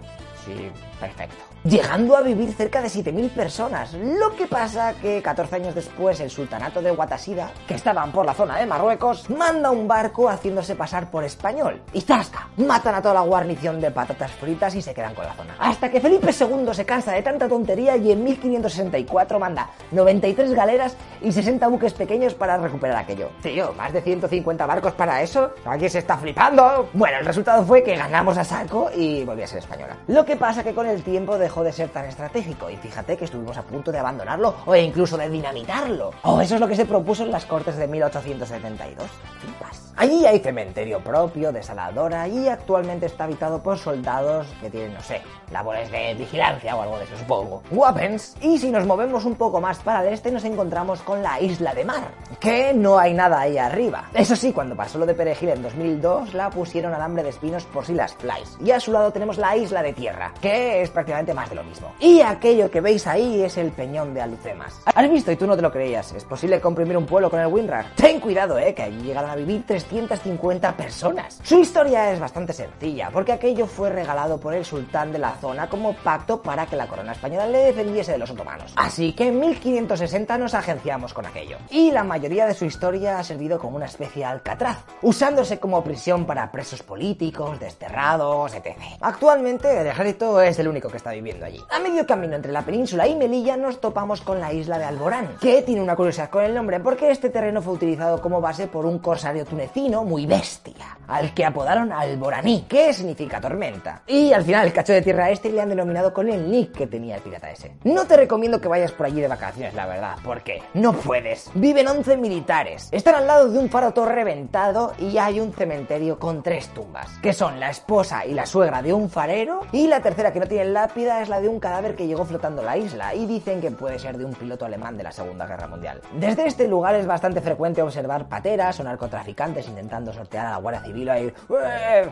con sus 7000 motores, esos que van a todo, todo follados. Y tranquilo que ya solo nos queda el último sitio, que a lo mejor te suena de una novela de 1990, de la que luego hicieron una peli. Morirás en Chafarinas. Este archipiélago se encuentra a la derecha de Melilla, ya cerca de la frontera con Argelia, y está compuesto por la isla del Congreso, la Isabel II y la del Rey Francisco. Como veis, los nombres son tela de interesantes. Se ocuparon en 1848 y antes habían sido territorio de nadie. Ah, y al igual que la isla anterior, su nombre tiene una explicación. Porque Chafarinas es la traducción del árabe que significa ladrón. Y es que por allí se ocultaba mucha gente ahí con la mano suelta. En su época grandiosa llegaron a vivir cerca de 2.000 personas, la mayor parte de ellas en la isla Isabel II, que es donde están todas las cosas. Y actualmente está ocupado únicamente por soldados. Pero fíjate cómo mola, ¿ves eso? Ahí, ¿eh? ¿Veis algo raro? ¿eh? Antes había una pasarela que comunicaba a este terreno con la isla del rey. Pero un temporal lo destruyó y ya han pasado de reconstruirlo. Y mira, ¿ves eso? Es un cementerio civil. Madre mía, otra cosa no, pero cementerios que no falten, ¿eh? Y yo creo que con este repaso más o menos hemos acabado de resumir las posesiones españolas perdidas de la mano de Dios. Aunque supuestamente aún quedan unas y están tan lejos. ¿Qué dices, lechero? A ver, en el desastre de 1898 perdimos Cuba y Filipinas, ¿te acuerdas? Bueno, pues en el tratado que firmamos al año siguiente con los alemanes, a los que les vendíamos los archipiélagos que nos quedaban, porque era un patio mantenerlos y estaban a tomar por saco, nos olvidamos de añadir a Capindamarangui, Nukuoro, Rongerik, Mapia y Uliti que son unas islas que están por aquí arriba de Australia y por lo tanto deberían pertenecernos. Pero fíjate qué desastre somos que de esto no nos dimos cuenta hasta 1949. Menuda empanada llevamos. Lo que pasa que los gobiernos españoles pasan 3 kilos de meterse en movidas por unos cachos de tierra que están donde Cristo perdió el mechero.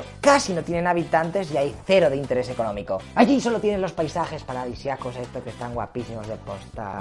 Oh, qué bonito. Ay, qué curiosa es la historia, ¿eh? Y ya ponemos punto final a este tema para hablar de la siguiente historieta de la leche. ¿Os suena alguna civilización a la que no le hacían falta construir casas? Seguramente si has jugado Age of Empires 2, pues sepas de quién hablo. Y aunque en el vídeo de Aníbal se me escapó varias veces su nombre, creo que ya va siendo hora de conocer a Atila y los Unos. Que ya que nos dejaron ese gran juego de cartas, pues habrá que agradecérselo de algún modo, ¿no? Bueno, pues el próximo domingo lo vemos, así que compartid el vídeo por WhatsApp o lo que sea, que eso me sale a mí notificación y todo eso, o por el Twitter, o aquí tienes los links para hacer lo que quieras, ¿vale?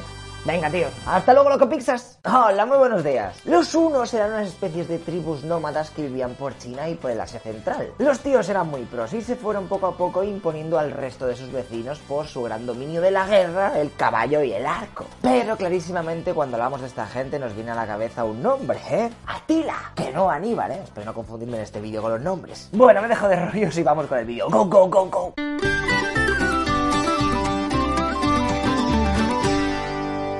Estamos por el 434, 434, y el rey uno de la época se ha muerto. Momento en el cual los sobrinos Atila y Bleda toman el control. Hay que decir que los unos ya por esa época eran la repanocha y el imperio romano estaba empezando a irse a la mierda. Se había separado en dos y ahí era un sálvese quien pueda. De hecho, los romanos tienen una reunión con los dos nuevos jefes estos de los unos y llegaron a un pacto en donde prácticamente los locopisas se bajaban los pantalones, ya que se comprometieron a expulsar de sus tierras a las tribus fugitivas. Los que habían llegado huyendo de los unos. Pero no solo eso, también les doblaban el tributo que les debían de pagar, unos 120 kilos de oro al año, les dejaban comerciar en los mercados de las ciudades romanas y les iban a pagar 8 monedacas por cada prisionero romano que soltasen. El tratado ese fue bien y durante 5 años los europeos no volvieron a saber mucho de los unos, ya que estos se habían propuesto conquistar Persia y estaban por ahí dándose de leches. Pero al final terminaron cansándose y volvieron quejándose de que el tratado ese de antes se había roto porque los romanos habían traspasado fronteras que se habían establecido también en el pablico ese que habían firmado. Así que empezó la guerra. Los unos rápidamente conquistaron los Balcanes, ya que los romanos habían llevado las tropas a otros frentes. Así que los de Mario y Luigi optaron por firmar una tregua, traerse las tropas de África, conseguir casi y reanudar la lucha, acabando de una vez por todas con Atila, el uno, el pesado. Lo que pasa que ni aun con esas, porque los unos terminaron dándoles una paliza de la rehostia. De hecho, Atila estuvo a las puertas de Constantinopla, la capital, pero antes de que esta fuese atacada, el emperador romano se rindió y firmó otro tratado en donde se comprometía a pagar casi 2.000 kilogramos de oro por haber roto el anterior pacto. Además que el tributo ese que pagaban a los unos cada año había aumentado por 3 y en vez de 8 monedas por cada prisionero ahora pasaban a costar 12. Costa perduto y todo le manda, menudo abusones. Vale, puede ser, pero lo bueno es que la paz vuelve. ¡Yujú! De mientras en una cacería, el hermano de Atila, Bleda, que es con el que gobernaba, que estaban ahí los dos arriba, pues va y se muere. Algunos dicen que Atila lo mató y tal, pero pff, no se sabe a ciencia cierta. Por lo tanto, ahora sí que sí, Atila es el jodido rey de los unos. Y como ya llevamos un rato sin tocar los huevos a los romanos, pues pff, el que se va para allá a ver qué se cuece. ¿Qué? Era su hobby. Allí se encuentra una Constantinopla hecha una basura. Había habido muchos terremotos y varias de las murallas habían caído, matando a miles de personas. Que luego, a su vez, sus cadáveres habían creado pestes y, pues ya tú sabes. En definitiva, aquello era un caos, así que Atila aprovecha para robar toda la zona. Los romanos se quedan un poco, joder, lo que nos faltaba. Así que deciden organizar un ejército para intentar acabar con ellos. Pero vuelven a perder. Y ahora sí que sí, esto significaba alerta roja de peligro, porque la invasión a la capital era, vamos, estaba cantar. Por lo que mandan a un embajador romano para que se reúna con Atila en su campamento y negocien otra vez. En esta meeting que está documentada, los romanos pudieron ver cómo Atila, al contrario que el resto de su corte, comía y bebía en una vajilla de madera y no lucía ningún atuendo o joya. También tenía a su lado lo que él llamaba la espada de Marte, que era un arma que se había encontrado un pastor por el campo y el tío este se le llevó a Atila y dice, toma, mira lo que he encontrado. Y ya el rey se montó sus historias con que esa espada era la de Marte y con ella tendría garantizada la victoria en todas sus batallas, que daba wifi, que con eso podías entrar gratis al viña, etc. Bueno, en la charla esa firman un tratado y otra vez dejan de darles la lata. Pero ahora entra en juego el otro cacho del imperio romano. Y la historia es curiosa, ¿eh? Porque la hermana del emperador romano se iba a casar con un senador, pero ella no quería, no estaba enamorado de él. Así que no se le ocurre otra cosa a la muchacha esta que mandar una carta a Atila pidiendo socorro. Y en el mismo sobre metió su anillo. Y claro, tú eres Atila, estás así un día tan normal, te llega eso y ¿qué piensas? ¿Un anillo? ¿Una chica? Ika ¿Me está pidiendo socorro? Eso era como un match en el Tinder, tío. Madre mía, esta quiere mambo y encima me ofrece que sea el nuevo rey romano. Pues allá que voy. Pero espera, espera, tío. Que el hermano se ha enterado de lo tontaca que es su sister y la ha mandado al exilio. Aunque a Atila eso ya le daba igual porque estaba todo motivado y decide invadir Francia. Allí los visigodos se tienen que aliar con los romanos para intentar frenarle los pies. Y lo consiguen, ¿eh? En la batalla de Chalons, o más conocida como la batalla de los campos cataláunicos. Que aunque se llame así, no fue en Cataluña ni nada de eso, ¿eh? Sino por el pueblo celta catalaune, que eran unos belgastó motivados y que la traducción de su nombre sería algo así como el mejor en la lucha o en la ducha. Bueno, no sé muy bien, pero intuyo que pone en la lucha. ¡Dios! ¡Por fin han parado al pesado! Y fíjate que a punto estuvieron de acabar con su vida. Porque al ver la derrota, Atila se retiró a su campamento y preparó su pira funeraria. Con vistas a que si la coalición romana les seguían atacando y les rodeaban la base, pues él tenía previsto incinerarse antes que dejarse capturar. Pero los romanos, aún no se sabe por qué, no contraatacaron. Y el ejército de los unos y Atila se salvaron por los pelos. Así que con esta partida perdida, Atila se vuelve para atrás con el rabo entre las piernas y sus aliados que formaban parte de su ejército, pues se las piran también. Pasan dos años ya que no sabéis quién vuelve. Eh, eh, eh. Pues Atila, ¿quién va a ser? Y es que se pone farruco con que quiere casarse con la hermana del rey, como ella le había prometido, con lo del anillo, el tinder aquel. Y empieza a saquear Italia. Vamos Atila, tú puedes, busca el amor. Hasta que a las orillas del río Po se encuentra con la embajada romana, en donde está hasta el Papa León I. Toda la gente pro ahí reunida esperándole. Estos vienen a hablar y a negociar la paz. negociar con el Atila súper enamorado. Estáis flipaos. ¿A qué no sabes lo que le dice el rey uno a los de la meeting? Pues no va el tío y les dice que ok, que se pira para atrás y que lo siente mucho y tal. ¿Pero por qué? Si tienes toda Roma para ti solico, ¿qué haces? Antes te ganaron en Francia porque había mucha gente. pero Ahora están cagados, es que no les ves. ¿Qué ha pasado? Pues lo siento mucho porque no tengo la respuesta y los historiadores nos aclaran, pero te dejaré las dos opciones más plausibles que se barajan. Una es que su ejército está un poco debilitado y el Papa le convenció para parar. Y la otra es que temía que le pasase como a Larico, que fue un visigodo que después de saquear Roma la palmó. Así que nuestro protagonista se volvió para sus tierras en donde empezó a planear la invasión de Constantinopla, que hacía mucho que no les tocaba las narices. Y es que además el nuevo rey de allí había decidido no pagar los tributos. Pero surprise, surprise, estamos en el 453. Atila está celebrando una boda con una goda húngara. Pero al rato cuando se van a la habitación para hacer cosicas, a él le empieza a sangrar la nariz a saco. Y a la mañana siguiente se le encontraron en su cama al lado de un charco de sangre. Y a la húngara esta, la nueva esposa, estaba en una esquina ahí llorando. Chan, chan, ¿qué pasaba aquí?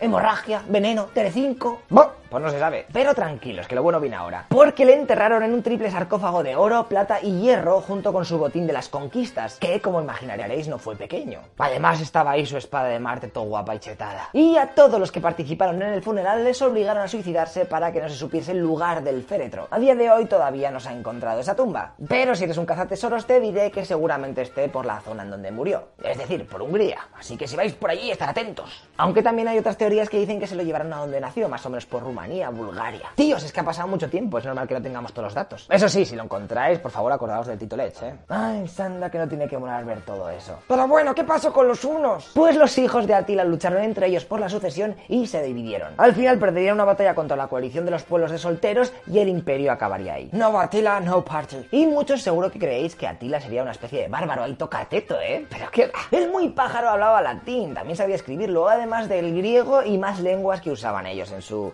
en su campamento mix. O sea que era todo un erudito para su época, no como tú, que, que sabes castellano y Uy, uy, uy, los acentos. Y se acabó este mini resumen. Durante su vida pasaron muchas cosas más guapas y mola leer lo que escribieron los romanos de sus reuniones con él. Te partes la caja del miedo que le tenían. Así que cómprate un libro o algo, ¿no? Vale, ahora te voy a contar de qué va a ir la historieta de la próxima semana. Y es que vamos a hablar de otro personaje súper importante, esta vez para la historia española. Si eres asturiano, seguramente te sepa su vida de memoria. Pero para los que no comáis cachopo todos los días, el próximo domingo descubriremos algunas curiosidades del tipo este que luchó contra los musulmanes, todo motivado. Así que estate atento al canal. Os quiero, gente. Por cierto, seguidnos en Twitter, ¿no? Ah, ya que estáis, que ponemos también curiosidades esto guapas. ¡Hasta luego, loco pizzas! Hola, muy buenos días. ¿Os suena este tío? Fue el rey de Asturias sobre el año 700. O sea que como en aquella época no existía internet, la historia está un poco mezclada con las fantasías de los libros y cosas que escribía la gente para vender más books. Bueno, yo te voy a explicar su vida, pero puede que no fuese exactamente así, ¿eh? Estáis avisados.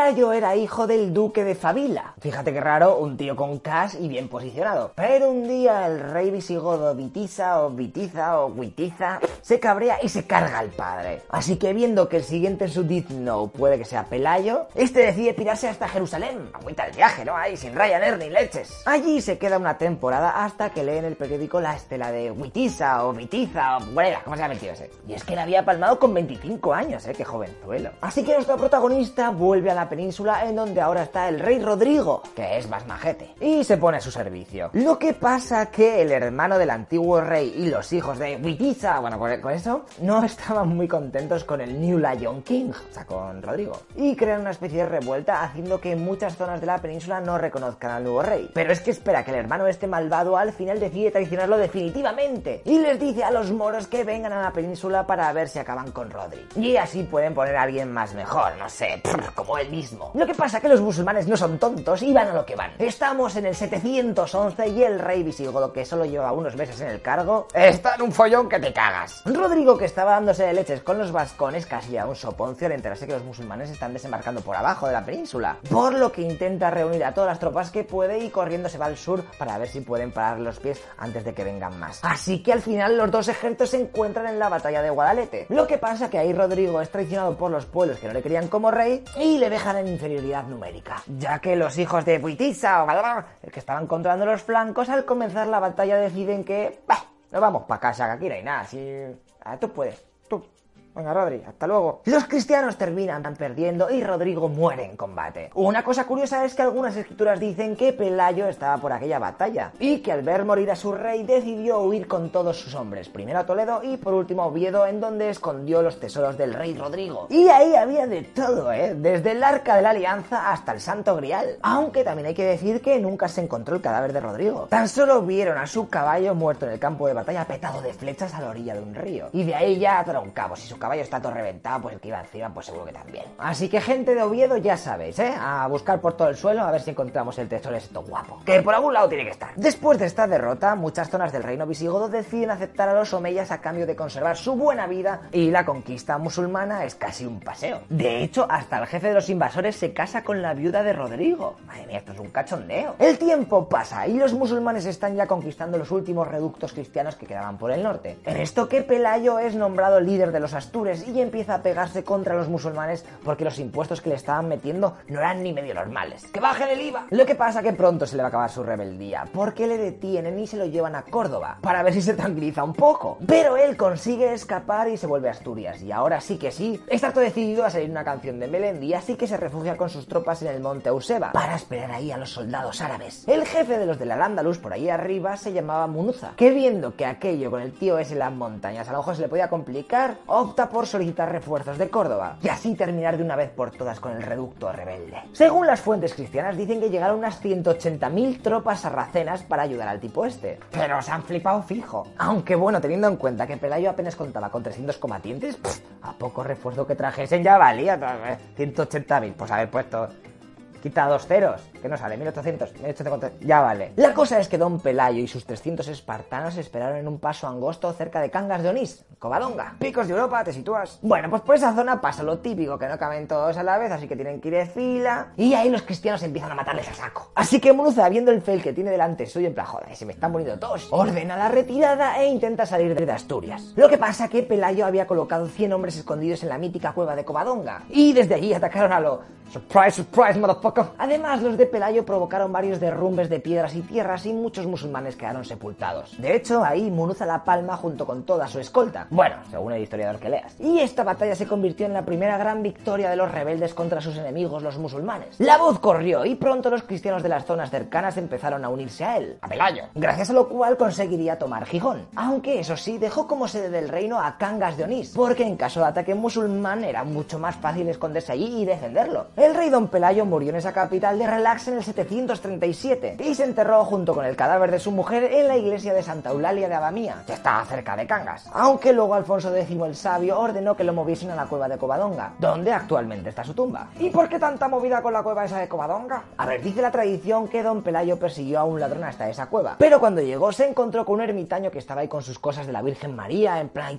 y este le dijo a Don Pelayo que perdonase al ladrón, que también se había convertido ahí y era un máximo Mary fan. Pero eso no es todo, porque le predijo que en algún momento también tendría que buscar cobijo en aquella cueva. Luego, después de esto, ocurrió la batalla esa que os he contado antes y los cristianos empezaron a decir que la habían ganado por la Virgen, tal cual. Además, la leyenda dice que a Don Pelayo se le apareció la Santa Cruz, que es la típica de las banderas de Asturias, ¿eh? Y que había servido para ahuyentar a los musulmanes. Como curiosidad, contaros que en Cangas de Onís está este pedazo puente todo chulo. Lo llaman puente romano, pero es fake, ya que es medieval. Aunque antes sí que había uno de los locopixas. Lo que quería contaros es que, ¿veis esa cruz eh, que está ahí colgando? Es la representación de la que os acabo de decir, la cruz de la victoria. Que la pusieron ahí cuando lograron recuperar la Virgen de la Cueva de Covadonga. Y es que la robaron en 1939 llevándosela a París. Loca la gente. Vale, pues la cruz original y que vemos por todos lados cuando Alonso tenía un coche decente y no era fan de Carlos Sainz porque está gafado y no me jodas, está en la Catedral de Oviedo. Y cuenta la historia que Pelayo pilló la cruz esa en la cueva, que era de madera, y la guardó como una auténtica reliquia. Después de su muerte fue pasando por todos los reyes hasta que uno de ellos decidió recubrirla de oro y piedras preciosas,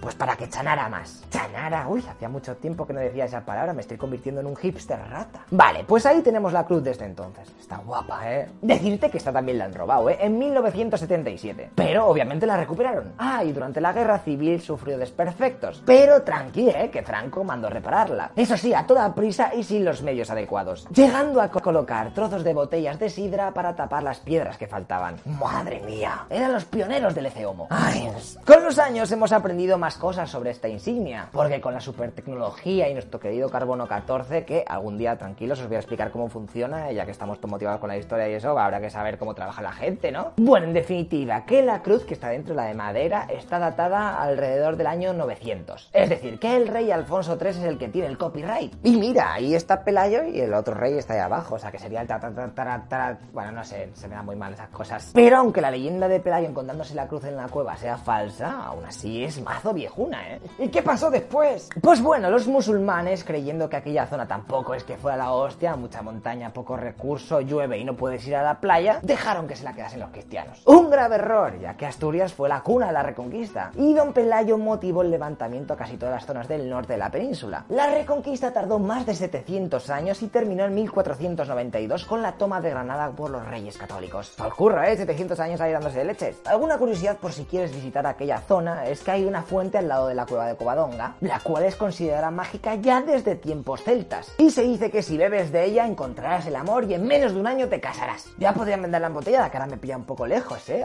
Aunque seguro que tiene un poco de burundanga o algo. ¿Vis? No sé si se pueden hacer bromas con estas cosas. Bah, yo lo borro por si acaso. De burundanga o algo. ¿Vis? No sé si se pueden hacer bromas. Madre mía, soy un crack. Y ya está, tíos. Ese fue nuestro querido Don Pelayo y su cueva y su cruz y la leche de cosas. Por lo que ya tenéis tarea para esta semana, ¿eh? Buscar los tesoros de Rodrigo. Aunque si encontrasteis la tumba del vídeo pasado, no creo que os haga falta más porque estáis forrado. Pero bueno, va siendo hora de saber qué vamos a ver en el próximo capítulo. ¿Os suena este cuadro? Sí, ¿verdad? Pues vamos a celebrar la historieta de la leche número 40, que se dice pronto, descubriendo cientos de miles Bueno, a lo mejor me he flipado. Pero vamos a conocer la leche de cosas guapas de la guerra de independencia española contra las tropas napoleónicas. ¡Vamos! Ya os digo que el vídeo va a durar un poquito más de lo normal, así que el próximo sábado tener preparado, yo que sé, un roibos con caramelo y manzanilla, así para poder disfrutar cómodamente del conocimiento. Os, os dejamos aquí nuestros datos por si queréis hacer algo. Un abrazo y gracias por estar al otro lado de la pantalla, que sois muchísima, cada vez más gente, esto eh, está petando de peña, no cabemos ahí. Venga, tíos. Hasta luego, loco Pixas. Hola, muy buenos días. Seguro que te acuerdas de lo que ocurrió en España durante los años 1808 a 1814, ¿verdad? Sí, hombre, que vino Napoleón ahí todo flipado sacando su ejército pro del Total War y trayéndoselo a la península. Menudo lamer. Pero bueno, con el tiempo empezamos una guerra de guerrillas que acabó con la tontería francesa en nuestro territorio. Eso sí, en medio pasaron muchas cosas y hoy vamos a conocerlas. Empezamos la historieta de la leche número 40. Felicidades a todos, tío, que hemos aguantado bastante.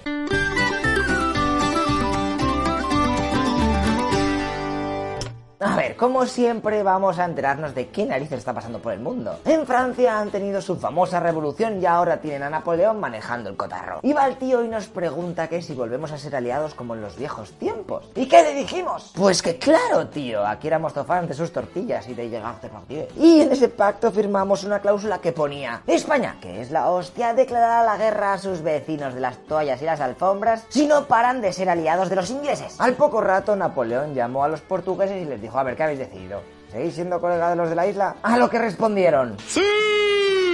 Había que hacer una pregunta que supiera que fuera esa la contestación, porque si no iba a quedar fatal. Bueno, pues nada, a los españoles nos daba un poco igual. Lo que pasa... Un momento. ¿Portugueses? ¿Amigos de los ingleses? ¿Nuestra cláusula? ¿Pero qué se han creído esta gente? ¡A la guerra! Pues sale, empieza la guerra de las naranjas con una duración de 18 días en donde España entrará en territorio portugués pues bastante fácil, ¿eh? Te lo digo. De hecho, este conflicto lo ganamos y Portugal nos cede varios territorios que teníamos en disputa. Ah, y se llamó de las naranjas porque en un asedio a una ciudad portuguesa, uno de los jefazos españoles le empezó a enviar naranjas de la zona a la reina. En plan porque se aburría, tipo souvenir. Bien, Napoleón, gracias a tu cláusula hemos ganado una guerra. Vamos, sigue así. ¿Qué es lo siguiente que tenemos que hacer? ¡Que estamos en racha! Pues necesito dinero y todos vuestros barcos porque quiero ir donde los ingleses y petarle los cacas. Mm, bueno, pues vale, coge todo lo que quieras. 1805, batalla de Trafalgar. Inglaterra nos pega una paliza que flipas a franceses y españoles. Esto es un desastre, porque acabamos de perder con la tontería muchísimos barcos. Y los territorios de América, como se pongan tontos con eso de la independencia, ay, ay, ay, que vamos a tener transportes. Pero espera, espera, espera, a ver, que Napoleón se ha picado y empieza un bloqueo comercial a la isla inglesa. Lo que pasa es que Portugal sigue comerciando con ellos. Así que España negocia con Francia para dejar pasar sus tropas que se junten con las nuestras y los dos junticos, reventamos por fin de una vez por todas a los aliados de los ingleses y así Inglaterra no tiene que comerciar con nadie, estáis quedan pobres y llorando en una esquina. Pues no se hable más, si esto dices que funciona, venga, franceses, adelante, tira, Portugal está ahí, tira, está tesóricas lo llegas, cambio Santiago. Y luego para abajo. ¡Uy! ¡Qué lentos son estos gabachos! Pasan cinco meses y los franceses no aparecen por la frontera portuguesa. Anda, mírales qué majos. Si se han quedado en Burgos, Salamanca, Pamplona, Barcelona y otras ciudades así pros. Vale que se come bien por allí, pero venga, a luchar, no me seáis vagos, ¿eh? Lo que pasa que de allí nadie se mueve. Todo es un poco sospechoso. Así que Godoy, que es el primer ministro del rey, coge a la familia real y se la lleva a Aranjuez por si hay que salir pirando para Sevilla, hacer el check-in y pirarse a América. Pero le pillan al pobre y ahí empieza un culebrón con abdicaciones, sé qué, pa, pa, pa, que termina con José Bonaparte, el brother de Napoleón, como rey de España. Así, vale, nos la han metido doblada, macho. Esto significa, por si no te has dado cuenta, que más o menos nos han invadido los franceses y está toda la cosa un poco chunga. Las tropas de Napoleón la están liando allí por donde pasan. Además de que nos están dejando sin la poca comida que teníamos. ¿Qué cojones? El alimento también. Eso es la gota que colma el vaso, así que ya vale de pitorrearse de nosotros. En León y en Burgos empieza a haber revueltas que culminarán en Madrid con el levantamiento del 2 de mayo. Este cabreo de la gente fue mayormente porque Napoleón cogió a los reyes que teníamos y los exilió a Francia. Para que no diesen la lata por aquí, más que nada. Y ahora las tropas francesas venían al Palacio Real para recoger al hijo pequeño de Carlos IV, que se les había olvidado que existía. En plan, solo en casa. Sí, pero en un palacio que ahí hay muchísimo más espacio para poner trampas ahí con canicas y cosas de esas. Y claro, los madrileños se enteraron y se apelotonaron ahí para que no lo raptasen. Pero les sirvió de poco porque los soldados empezaron a tirar cañonazos contra la gente. Así que los ciudadanos se fueron a casa, pillaron lo primero que tenían a mano, ya fueran navajas, cuchillos, piedras, agujas, spinners, las otras navajas, las otras, y de todo. Con todo este pertrecho se empezaron a dar de leches contra los franceses. En el cuadro de Goya, pintado seis años después de este suceso, se puede ver un poco cómo fue la movida. Pero espera, espera un momento, ¿no eran franceses? ¿Qué hace el tío ese con un turbante? Sí, ¿eh? ahora que lo dices parece un popurrí de gente ahí, es como los reyes magos pero saliendo de un after o algo así. de un after, del premier. No, hombre, no, esos son los mamelucos que Napoleón se los había traído de las raves de Egipto. De hecho, el guardaespaldas más pro que tenía Bonaparte era uno de ellos. Pero bueno, que al final la revuelta se fue a la mierda porque los aplastaron. Y una pequeña curiosidad, seguro que has estado en la Plaza 2 de Mayo de Madrid. Bueno, pues el arco ese todo cutre que hay en medio es donde estaba la puerta del Parque de Monteleón, que era un cuartel, un lugar donde los madrileños consiguieron aguantar bastante la rebelión, pero que al final con la Vigésima. oleada o así no pudieron resistir y palmaron. Y en esa batalla está basada el cuadro de Sorolla este. Así que cuando volváis a la plaza esa a hacer botellón, pensar que sobre esos metros cuadrados hubo una escabechina que flipas de franceses y españoles, intentando ensuciar mucho la street. Y una cosa más, Manuela Malasaña, que si eres de Madrid también te sonará. Era una niña de 17 años que murió fusilada en la defensa del parque ese. Y se ve que era todo conocida en su barrio por ser muy maja y happy. Así que más de 100 años después se decidió cambiar el nombre del barrio de las maravillas a barrio de Malasaña. Moraleja, intentad ser buena gente y así los droides del futuro le pondrán tu nombre a un sistema operativo o algo. Pero lo peor de todo no fueron las batallas estas del 2 de mayo y tal, ya que hubo represión de los franceses. Y uf, os la podéis imaginar. En los días siguientes se cargaron a unos 500 madrileños en plan revancha y para enseñar al resto de España de lo que pasaría si la gente se ponía tonta. Pero esto no hizo otra cosa más que calentar los humos de la península y la guerra de guerrillas empieza. Pronto las cosas para los españoles van bastante bien y poco a poco les vamos echando. Además de que cuando ganamos la batalla de Bailén, ¡pah! el 19 de julio de 1808, aquello fue la repanocha. 2.200 muertos y 17.635 prisioneros franceses contra 243 muertos, que vale, son muchos, pero menos que los suyos, y 737 heridos. ¡Le pegamos una paliza de las buenas! Joder, hermanos, somos unos cracks y en unos meses ya les habíamos mandado por arriba del Ebro, aunque no todo era tan bonito. Y os pongo el ejemplo de Bilbao, que se rebeló contra los franceses queriendo poner a Fernando VII como su rey. Pero los franceses les ganaron la batalla, entraron y saquearon la ciudad. Por lo que el ejército de los gallegos tuvo que venir a ayudarles y liberarles. Pero luego volvieron otra vez los franceses, la conquistaron y la saquearon de nuevo. Y tampoco quedaría mucho de la última vez que la robaron, qué, qué ansias. En tres meses cambió seis veces la ciudad de manos. A finales de ese año la dificultad de la reconquista se nos va a poner en ultra hardcore, ya que el mismísimo Napoleón, cansado de que no le quisiéramos, trae a su ejército más pro comandado por él mismo en persona. Son más de 250.000 soldados que en ese momento eran lo mejorcito del mundo. Y claro, eso para nosotros era demasiado, too much, my friend. Además de que aún no nos habíamos aclarado ni nosotros sobre quiénes eran los líderes de la rebelión y qué iba a pasar después, si ganábamos, pues un cachondeo eso. Así que con todo este cóctel nos aplastaron. Pasaron por encima de nosotros, ¿eh? Y del ejército inglés, que no os lo había dicho, pero había desembarcado en varios sitios y estaba ayudándonos en la península. Un claro ejemplo de que el servidor no estaba balanceado lo tenemos, por ejemplo, en la batalla de Uclés, que si eres de Cuenca espero que te suene. Y es que nos cayó la del pulpo, pero una cosa que se quedó grabada en la mente de los derrotados fue cómo se comportaron los soldados franceses después de la victoria, ya que degollaron a todos los prisioneros, a los monjes les trataban como animales de carga y a 300 mujeres las violaron y luego las quemaron vivas en la iglesia del pueblo. ¿Lo ves? ¿Y tú que te quejabas de las celebraciones de tu colega cuando te mete un gol en el FIFA? Los franceses celebran sus victorias muchísimo peor. Napoleón sigue con sus movidas por la península, pero le llaman de París y es que el imperio austriaco le acaba de declarar la guerra. Uf, gracias a Dios. Nos acaban de salvar los centroeuropeos. Al irse Napoleón y sus chetos, nosotros aprovechamos para contraatacar, a ver si conseguíamos alguna victoria de esas épicas para motivar al resto de los indecisos. ¡Y por fin llegó! Es nuestro momento. Nos vamos a enfrentar en la batalla de Ocaña, que está en Toledo, a finales de 1809. Además pinta bien la contienda, porque he estado contando y tenemos más hombres que ellos. Así que espero que ganemos. Uf, qué nervios. Y como no lo sé todo, voy a coger Wikipedia, lo imprimo y voy a leer a ver qué tal. Uf, rezad todo lo que sepáis, chavales. Fin de la batalla. En las filas españolas todo fue confusión y pánico, siendo impotentes los jefes y oficiales para contener la dispersión. ¿Pero esto qué significa? ¿Que hemos ganado y que no son capaces de controlar la fiesta o cómo? ¿Eh? Ah, vale, no. Hostia, pues nos han pegado una buena tunda, ¿eh? Una curiosidad de este enfrentamiento es que en las tropas españolas se encontraba un soldado que años después viajaría a Chile y lo independizaría, considerado uno de los padres fundadores de ese país, José Miguel Carrera. Pero es que fíjate, vamos a hacer un pequeño incienso de esos. Inciso, eso. Que a este en esa batalla le hirieron y lo mandaron a Cádiz para curarlo. Y allí conoció a José de San Martín, que por si no lo sabes fue una pieza esencial en la independencia de Argentina y Perú. ¡Malditos franceses! O sea que a lo mejor si hubiéramos ganado esa batalla, algunos países sudamericanos no nos habrían echado tan pronto. Who knows, my friend? Pero espera que esto no es todo, porque además Francia decide separar España. ¡Holgorio! Cataluña directamente se la agencian como un territorio francés más. Y a Aragón Navarra y País Vasco los hace mini gobiernos militares que rinden cuentas directamente a París, sin pasar ni nada por el rey de España. Es decir, que Napoleón maneja todo el cotarro. Y con estas nos quedamos hasta que tres años después los ingleses, portugueses y españoles, aprovechando que Napoleón estaba llevando todos los refuerzos posibles a su guerra loquísima contra los rusos, se juntan y consiguen derrotar a los franceses en Arapiles, que está ahí en Salamanca, en 1812. Y desde ahí empiezan a reconquistar todo el territorio. Y ahora una pequeña curiosidad que pasó en mi querida Burgos. Las tropas francesas se hicieron fuertes en el castillo de mi ciudad, y ya cuando vieron que todo estaba perdido y que la City iba a caer, decidieron que era el momento de la retirada, pero no sin antes poner un porrón de dinamita in the castle y ale a tomar por culo castillo. Y eso queda todo chulo. La explosión fue tan hardcore que casi todas las vidrieras originales de la catedral se hicieron añicos. Ok,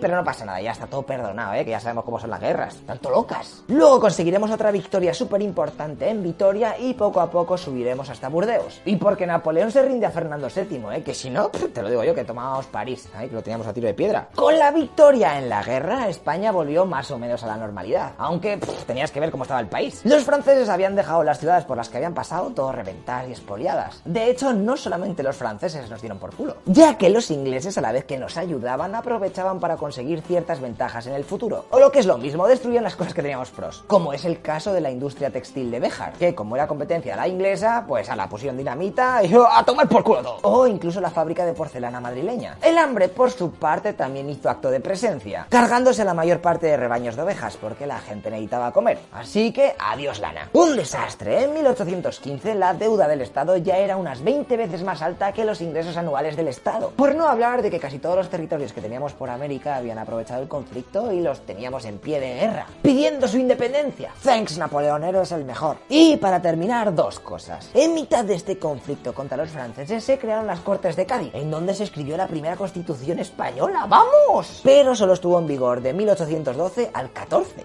O sea, dos años. ¿Por qué? Pues porque luego cuando llegó Fernando VII al poder, dijo, mira, Checho, a mí no me vengáis con estas cosas tan modernas y de que sois todos iguales, ¿eh?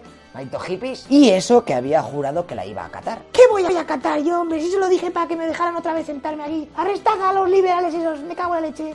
Tontos. Así que muchos se tuvieron que exiliar a América. Ni un rey medio normal que nos toca, todos son retardes o qué. Y otra cosa curiosa que tengo que contaros es la de los héroes de la guerra de guerrillas, que fueron muchos, pero voy a comentaros tres de ellos. Empezamos con Agustina de Aragón, una mujer que estaba cuidando a los heridos en el asalto de Zaragoza, que al ver que ya no quedaban defensores en pie y que los franceses iban a entrar en la ciudad, consiguió lanzar un cañonazo a las tropas que venían corriendo. Y estas, creyendo que era una emboscada, pues pues se tiraron para atrás. El empecinado este fue la hostia. Actuó mayormente en Castilla y se volvió rebelde al ver cómo unos soldados violaban a una niña en su pueblo. Después juntó a sus colegas y empezó a joder a los franceses. Y tanto fue el por culo que dio que Napoleón nombró a un general francés cuyo único objetivo era el de encontrarle y acabar con él. En plan enemigo a las puertas. Pero como siempre se le escapaba, el francés optó por secuestrar a la madre del empecinado. Lo que pasa que Juan Martín Díez, que es así como se llamaba este héroe de la independencia, amenazó con fusilar a 100 prisioneros. Y los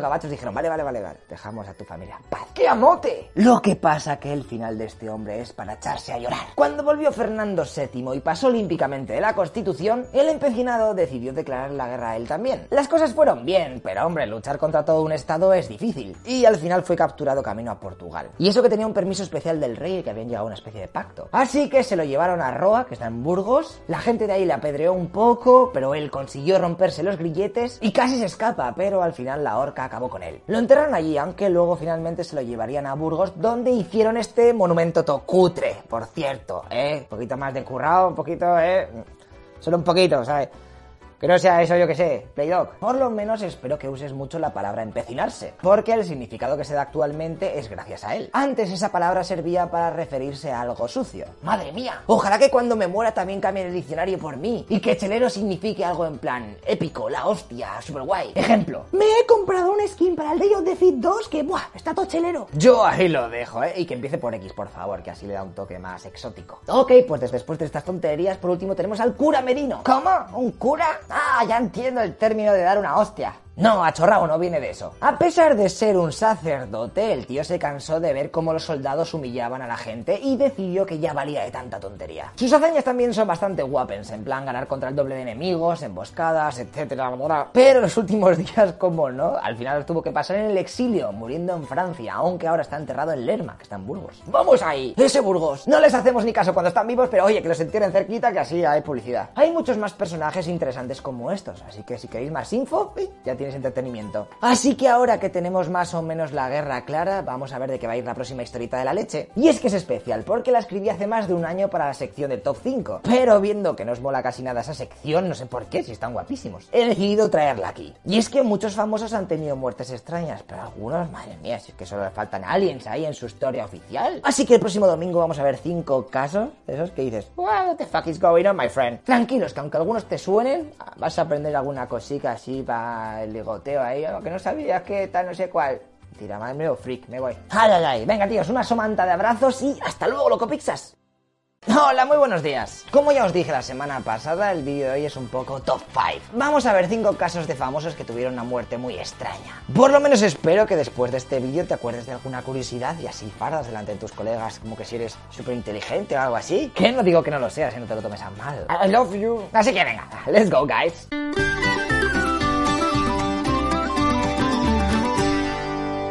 Empezamos con Steve Irwin, australiano y experto en la vida animal. Steve era una estrella televisiva. Y es que a lo mejor os suena de verle en alguna serie de televisión como cazador de cocodrilos y tal. También trabajaba en zoológicos donde hacía espectáculos alimentando a caimanes. Pero bueno, al australiano le llegó su hora muy pronto, a los 44 años. Un día que estaba haciendo snorkel mientras grababa un documental sobre las criaturas más peligrosas del océano, encontraron una raya en una zona muy poco profunda. Él se acercó por detrás, pero en ese momento la animal actuó como si le estuvieran atacando, colocó su cola súper firme y le picó al presentador más de 100 veces en apenas unos segundos. Al principio se creyó que le habría perforado el pulmón y poco más, pero ya en el bote se dieron cuenta de que una de las picaduras le había atravesado el corazón y murió desangrado mientras lo estaban llevando a tierra firme. Como curiosidad deciros que en el momento del ataque solo una persona estaba con él, el cámara. Todo eso fue grabado, la cinta fue visionado por las autoridades y... ¿Quieres que te la ponga? Pasas, ¿no?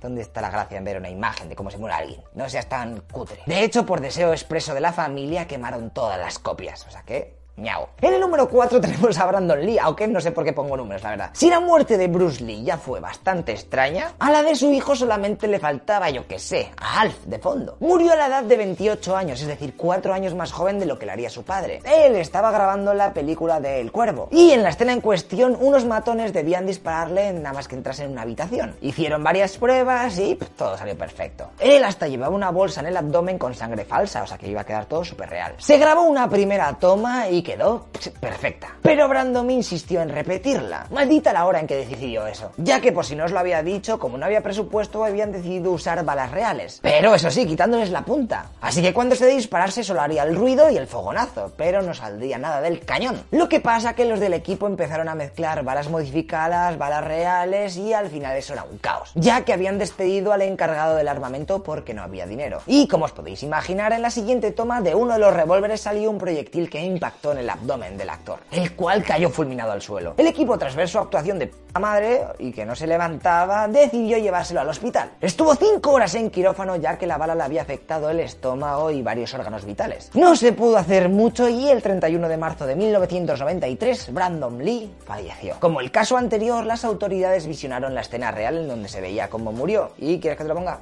Vas a joder, porque después el propio director de la película quemó la cinta. Así que no os creéis el bulo ese de que la escena real sale en la película y no sé qué. Nos vamos al número 3 con Kurt Cobain. ¿Sois fans de Nirvana? Bueno, pues su cantante murió bastante jovenzuelo, a los 27 años. Y a muchos os sonará eso de que se suicidó y tal. Pero la historia real es más paranoia de lo que os creéis. Empezamos en su gira europea, cuando es ingresado en Roma por combinar champán con flunitrazepam. Allí ya su mujer, Courtney Love, dijo a las autoridades que eso había sido un intento de suicidio. Dos semanas después, ya en su casa de Estados Unidos, Courtney otra vez llama a la policía diciendo que Kurt está encerrado en el cuarto de baño con un arma y está amenazando con suicidarse. Cuando llega la policía, Cobain sale del baño diciendo que en realidad estaba escondiéndose de su esposa y que no quería suicidarse. Fíjate que ella terminó por admitir que se había inventado eso del arma cuando llamó a la policía y lo del suicidio vuelto loca la tía. Con todas estas movidas le convencen para que se apunte a un centro de desintoxicación, del cual al cabo de unos días se salta la valla y se escapa. Y es aquí cuando se le pierde la pista. Una semana después, un técnico encontraría el cadáver de Kurt Cobain en la casa del cantante que tenía en Seattle. A su lado estaba una escopeta con la que se disparó en la cabeza y una nota de suicidio, que si la queréis leer os la dejo en la descripción del vídeo. Pero entre otras cosas decía, Courtney, por favor, sigue adelante, por francés,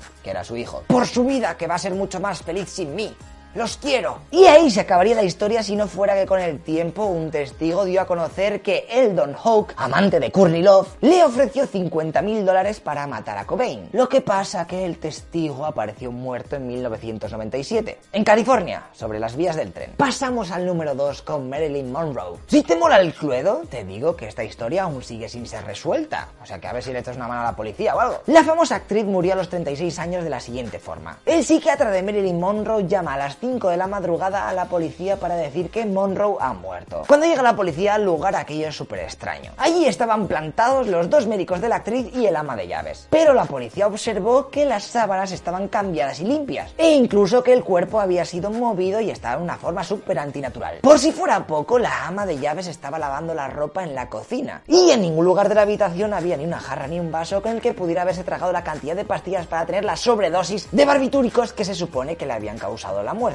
De hecho, uno de los polis se lo dijo a los médicos. Y estos no supieron contestar, se quedaron en plan, "Oh, hostia. Eso sí, cuando llegaron los forenses y los demás policías, apareció de la nada un vaso de agua ahí, en la mesilla. Y del que nadie sabía nada. ¿Quién la había dejado ahí? Yo qué sé, no he visto nada. La versión oficial es que se suicidó. Pero 23 años después de aquello, la ama de llaves en una entrevista dijo que ella se encontró el cuerpo de Marilyn en su habitación sobre las 12 de la noche. Y que llamó a los dos médicos de ella. Pero claro, ¿qué narices estuvieron haciendo para que 5 horas después ya decidieran llamar a la policía y contar que había muerto? Madre mía, qué turbio es esto. Y con el número uno tenemos a George Reeves, o Reeves, o no sé cómo se dice. El actor que saltó a la fama por interpretar a Superman en la serie de televisión tuvo una muerte muy raruna a la edad de 45 años. Y es que pasó lo siguiente. Estaba en su casa ahí de relax con su prometida y a la hora de dormir van y aparecen unos colegas de ella, de Leonard Lemon, su futura esposa. Allí empiezan a hacer una mini fiesta en el salón poniéndose finos. Pero George, que no estaba para muchas fiestas, quería dormir y baja desde su habitación para decirles, oye, baja el volumen. Lo que pasa que al final le lían un poco y se queda un ratico con ellos. Pero al rato se enfada con Lemon y se sube de nuevo a la habitación. Y minutos después se escucha un disparo. La gente sube corriendo a la habitación y se encuentra en el cadáver en la cama, tumbado con un disparo de una Luger en la cabeza. Vale, hasta aquí diréis, bueno, pues se ha calentado y se ha suicidado. No hay más. Pero lo que pasa que para la madre del actor nada tenía sentido. Así que contrató un grupo de investigadores para saber de una vez por todas qué narices había pasado de aquella noche. Y las conclusiones a las que llegaron solo nos llevan a más preguntas. El arma no tenía ningún tipo de Huellas dactilares. el casquillo del arma estaba debajo de su cadáver, además de que no había ningún rastro de pólvora en las manos del actor. Y por si fuera poco, pese a haberse efectuado un solo disparo, en la habitación había dos agujeros de bala. La prometida de Superman confesó que eso era porque a ella, ese mismo día por la mañana, se le había disparado sin querer el arma. ¡Vaya por Dios, qué casualidad! Y ya por si fuera poco, la ex amante despechada de Reeves, Tony Mannix, más de 20 años después y poco antes de morir, ya con Alzheimer y toda la pesca, confesó a un sacerdote en presencia de un periodista que ella había sido la responsable de la muerte de Reeves. Aunque algunos dicen que ya chocheaba y decía chorradas. ¿Qué ocurrió en realidad? Pues me temo que nunca jamás lo sabremos. Y ya está. ¿Qué? ¿Te ha gustado el vídeo? ¿Eh? Una especie de CSI Burgos. Ay, bueno, pues ya toca hablar de lo que vamos a encontrar el próximo domingo. Pero como todavía no lo tengo escrito, creo que va a ser sorpresa. Así, lo dejo ahí. Intriga, intriga, loco pizza. Madre mía, lechero, cada vez te lo curras más. Soy un crack. Bueno, tíos, pasadlo bien y nos vemos en dos días. Hasta luego, loco pizzas. Va. ¿Qué pasa? Hola, muy buenos días, ¿qué tal? Madre mía, bienvenidos al nuevo formato de Historitas de la Leche, que como ya os dije van a ser más cortas y con otro tipo de montaje. Pero me he dado cuenta al escribir los guiones que lo de cortas al final me lo he pasado por el forro, o sea que habéis tenido suerte, porque incluso van a durar más que antes, ¡vamos! Eso sí, como siempre os digo, si el tema os interesa, investigad un poco, que no cuesta nada. Esto solamente son resúmenes. Venga, pues hoy vamos a hablar de la batalla de Lepanto, que seguro que os suena trillones. Porque allí luchó Cervantes y es donde perdió la movilidad de su brazo izquierdo y toda la pesca. Pero el tema fue bastante más tocho e importante de lo que seguramente creas. Así que venga, vamos a verlo.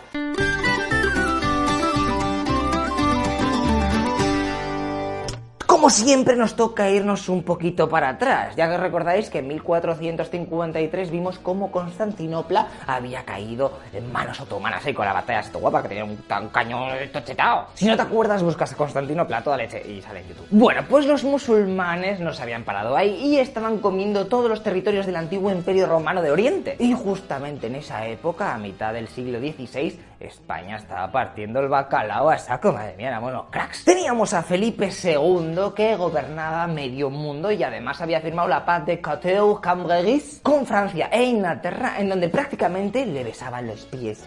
Y fíjate que allí se dijo que Felipe II tenía que casarse con la hija del rey francés Enrique II también. El segundo estaba en el apellido de moda. ¿Y a que no sabes qué pasó? Para festejar la boda, el rey Gabacho participó en un torneo de esos que van ahí con un palico y tal, no sé cuál. Y ¡zasca! El capitán de su guardia personal le hiere un ojo con una lanza. El rey se pone fatal, ¿eh? enfermo al máximo. Traen médicos de todo el reino e incluso el monarca español, que iba a ser su nieto. Nieto no. Bueno, su algo, es que se me da fatal la Nis, lo digo en inglés, Nis. Eh, eh, también lleva al, al, al médic más importante que teníamos en España, su cirujano personal. Pero es demasiado tarde y la palma antes. ¡Ay, vaya por Dios! Menudo percal. ¿Y qué pasó con el regicida involuntario? Pues el rey antes de morir le perdonó y le quitó toda culpa para que no le pasase nada. Al fin y al cabo había sido un accidente porque esos torneos eran amistosos. Pero la reina al quedarse viuda no lo vio con tan buenos ojos, así que le desterró. Y este tío Gabriel, conde de Montgomery, se tuvo que pirar Inglaterra, donde lucharía contra los franceses. Mientras intentaba, eso sí, que no le pillasen los cazarrecompensas franceses, hasta que en 1574 le asedian una plaza de Normandía y se tiene que entregar. Rápidamente se lo llevan a París y lo decapitan. Y fíjate cómo es la historia, porque antes de morir tuvo ocho hijos. Pues bien, el descendiente más famoso de su estirpe sería Bernard Law Montgomery, que si te mola mucho la Segunda Guerra Mundial, puede que te suene ahí luchando contra Rommel en el Alamein, o el Battlefield, el mapa ese con el aviento grande. ¿Has visto? El mundo es un pañuelo, ¿sabes? Y mierda, de nuevo creo que se me está yendo el tema de las manos y estoy hablando de algo que no tocaba. Vete, céntrate que tienes que hacer los vídeos más cortos. Bueno, resumiendo, que estamos en 1550 y los otomanos se están lanzando a conquistar todo lo que pillan. Y es que los protestantes les están medio apoyando, ya que les ven un poco como aliados en su guerra contra los católicos. Así que la zona de Italia está que trina, por lo que el Papa propone hacer una Liga Santa en donde jugarían solamente los equipos cristianos contra la selección del Islam. Allí bastantes reinos se apuntaron, porque eso significaba grandes beneficios económicos, así que ¡pumba! Venecia, España, Génova, Malta, Toscana, Saboya y los propios estados pontificios se alían. Hacen un pacto que consiste en que cada año, más o menos por abril, es que luego llega el y la gente quiere un poco de vacaciones, juntarán sus armadas y harán incursiones contra los otomanos. Fíjate que hasta hicieron un estandarte propio para esta liga, para dárselo antes del partido, típico que luego se hace la fotico con el árbitro. ¡Qué chulo, eh! Y es que hacer camisetas para todos los soldados, pues habían pedido presupuesto en una librería que había ahí que además fotocopias. Bueno, que le salía muy cara al final y dijeron, venga, un estandarte y tirando. Decirte que esta banderica pesaba unos 200 kilos y medía 16 metros de largo. Eso sí, solamente había una y la llevaría el barco principal, que no era otro que el de Juan de Austria, el jefe maestro y encargado de liderar todas las armadas de los países. Y no me puedo parar mucho en este tío, pero deciros que era un hijo bastardo de Carlos I con Bárbara Blomberg, una aristócrata alemana que, por cierto, cuando su hijo cumplió tres años, el tío este, la dijeron a ella que no se encariñase mucho con él. Así que agarraron a la criatura y se lo trajeron para España en donde lo educarían como Dios manda. A ella pareció no importarle mucho porque tenía el respaldo del emperador, pero con el tiempo el rey le dijo que o se venía a España y dejaba su vida de living la vida loca alemana o que olvidase la propina que todos los meses le estaba metiendo. Por lo que se tuvo que venir y aquí viviría un poco aburrida ¿eh? y se moriría en Ambrosero está en Cantabria, estaba ahí, que sé, monasterio, monasterio. Esto, esto, España esto es osa, ¿qué pasa? Que esto gris. Ah, y si quieres visitarla, está enterrada en el monasterio de Monteano. Monteano. Bueno, que está aquí. Y justo en el momento es en el que han formado la liga, en 1570, Chipre que era el último reducto conquistado en las cruzadas, que quedaba eh, a manos cristianas, es arrebatado a los venecianos y los otomanos se quedan con toda la isla. Por lo que, tíos, creo que es momento de mover el culo y ese mismo año intentan reconquistarla. Pero entre temporales y que los venecianos tenían muchas lesiones, pues nada, un fail de la leche. Lo que pasa que esto no iba a quedar así, que va, que va, que va. Y meses después vuelven a juntar todos sus barcos y sus tropas en Sicilia. Eso sí, aquello de juntar a tantos países y sus flotas era un poco jaleo, ¿eh? Fíjate que habían quedado en julio y no terminaron de llegar las últimas naves hasta principios de septiembre. Dijeron, mía, me han mandado a Sicilia. Pues yo me voy a Benidorm, todo el veranico, y ya en septiembre pues tiramos y está ya en la Sicilia. Sí, sí, hay una autovía. Así que vamos a ver los convocados para la batalla que se avecina. 227 galeras, 6 galeazas, 76 fragatas y 98.000 hombres, ¿eh? 98.000, que es para que te hagas una idea, pues muchísimo. Y yo lo pienso y digo, toda esa gente no cabe en un puerto, pero bueno. Menudo jaleo debería haber montado ahí. Cuidado que voy a echar machata con la galera. ¡Ahí va! Anda, saca los papeles de seguro, pero es culpa tuya porque tú me has dado por atrás, ¿sabes? Bueno, no creo que existiesen todavía, pero yo ahí lo dejo. Deciros que la mitad del ejército este que está aquí concentrado eran Spanish. O sea que Juan de Austria no hagas mucho el tonto, ¿eh? Que te está jugando el honor de of Spain, marca España, aquí, luego para vender aceite o algo de eso. Y tranquilos, chavales, que esto ya va a empezar. El 16 de septiembre de 1571 salen de Sicilia con dirección a... Mac. Venga, va. La batalla y el desenlace lo vamos a ver la próxima semana, ¿eh?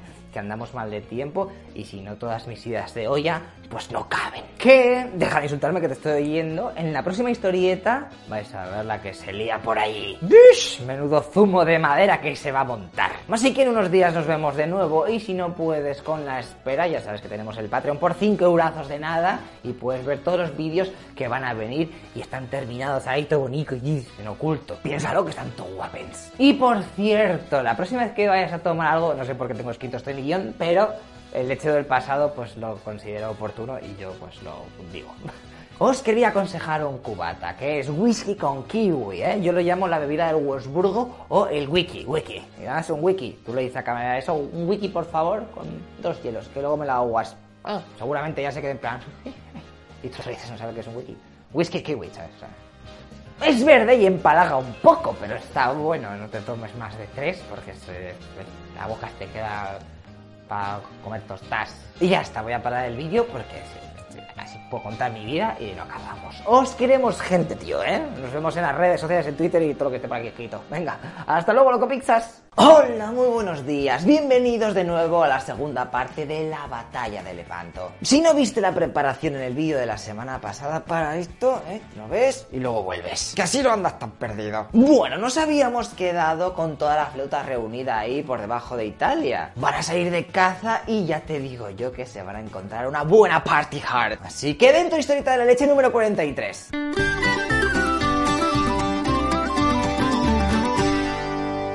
Guay, va. A ver, os voy a contar que la formación de los barcos en la Armada iba mixta. Es decir, no iba cada país a su bola, en plan, yo voy el último, así que se coma toda la movida del resto. No, no, no. Esto estaba eh, Y atentos porque te voy a contar cómo iban colocados. A la derecha tenemos a Juan Andrea Doria, un genovés al que ya le habían partido la boca los otomanos 11 años antes en la batalla de Que aquello fue una paliza de la leche, ¿eh? 9.000 muertos, 5.000 prisioneros, 30 naves reventadas, mientras que los otomanos solo tuvieron 1.000 muertos y algunos barcos hundidos. Así que el tío este quería revancha. Todos los barcos que estaban en ese ala y estaban liderados por este tío llevaban grímpolas verdes. Que por si no tienes un yate como yo y no sabes lo que es eso, decirte que es la banderica esa que ponen ahí arriba, ¿eh? Y claro, no vas a poner un brazalete al barco para diferenciarlo. Hostia, un verde aquí. Es... Esto es la izquierda, se ha confundido, ¿eh?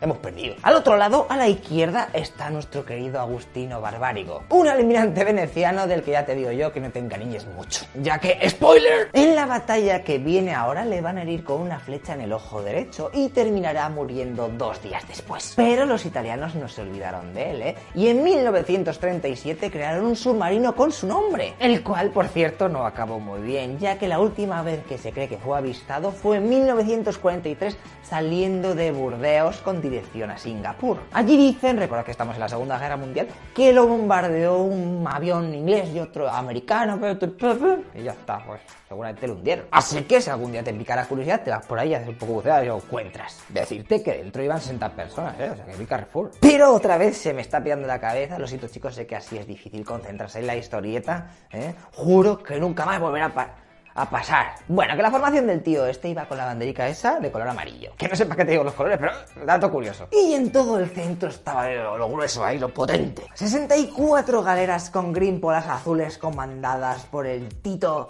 Juan de Austria. Que ya dijimos que era un enchufado de la leche, pero bueno, ¿eh? ya que su hermanastro era el rey Felipe II de España. ¡Madre mía, como en Los Serranos! Joder, ahora vendría el pelo contar los millones de curiosidades sobre el Juan de Austria, ¿eh? Me estoy mordiendo la lengua, no puedo...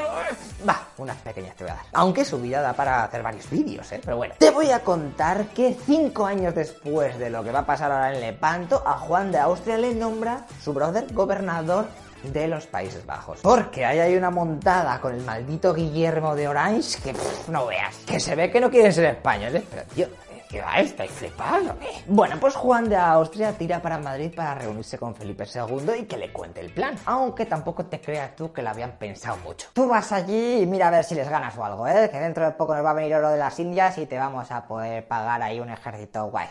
Venga, venga, tira. Y allí que se fue, pero no por el camino seguro, que va, sino que se metió por en mitad de Francia. disfrazado de criado de un morisco. Para no explayarme más, porque ya me estoy... Decirte que su historia no va a tener un final feliz. Moriría por allí arriba de tifus esperando a que su hermanastro le mandase las tropas de refresco, que de tanto le había dicho que iban a venir, no sé qué, el oro, que vas a... Porque además el tío este estaba más solo que la una. Y en verdad está guapa en la historia, así que me la voy a reservar para otra historieta, ¿eh? Ahí con la princesa de Éboli, que así has visto la serie, pues a lo mejor te suena, ¿eh? Y la leche de cosas. Y volviendo de nuevo a la armada de Lepanto, ¿eh? Por último atrás estaban en la retaguardia las escuadras de socorro con banderines blancos capitaneados por Álvaro de Bazán. Un granadino que era un crack. Y de hecho unos años después sería encargado de montar el tinglado de la Armada Invencible. Pero Felipe II se cansó de él porque tardaba mucho en organizar el plan y lo destituyó. Aunque si se hubiese esperado cinco días más no le habría hecho falta esa carta de despido, ya que se murió de tifus también, otro, en Lisboa. Seis meses después partiría la superflota y ya sabéis el resto o si no os veis el vídeo. O sea que ahora que sabemos todos los colores que no sirven para nada y que tenemos unas máquinas de la leche manejando el cotarro, vamos a ver qué pasa. La armada tira para Grecia y allí los barcos de vanguardia descubren a los otomanos en Lepanto, a cobijo de una fortaleza de la zona. Así que los cristianos allí que van. Pero casi se frustra el plan, porque un capitán veneciano tuvo una trifulca con los soldados españoles de su manera porque no quería dejarles ver el fútbol o no sé qué, y mandó a ahorcar a uno de ellos. Así que los jefados cuando se enteraron le hicieron un consejo de guerra en donde los capitanes de la Armada Real estuvieron dudando si regresar a la península y dejar tirados a los venecianos porque no eran de fiar. Pero al final decidieron seguir adelante con el plan. El 7 de octubre de 1571 por fin se encuentran las dos armadas. Por fin ya eran dos vídeos para esto, momento. ¡Uh, qué emoción! El comandante en jefe, Juan de Austria, se mete en una fragata para ir motivando a los demás barcos. Venga, chavales, que podemos, ¿eh? No hay rival pequeño, no sé qué, Blas de Lezo. Bueno, en verdad los soldados cristianos deberían estar un poco acojonados porque nunca se había conseguido vencer a los otomanos así en plan hardcore. Juan, después de haber dado su discurso entre los barcos, vuelve a su galera real y justo en ese momento se oye un cañonazo desde los barcos turcos que estaban aún to lejos. Eso, por si no lo sabes, significaba que se estaba pidiendo batalla. Don Juan, segundos después, mandó disparar otro para que supieran que aceptaban el reto. Así que, chavales, los chupinazos ya se han dado, ¿eh? esto va a empezar. Fíjate, ¿eh? si tenía modales en esa época. Y honor. Esa palabra de la que apenas se sabe su significado hoy en día. Pero bueno, me callo que esto va a empezar.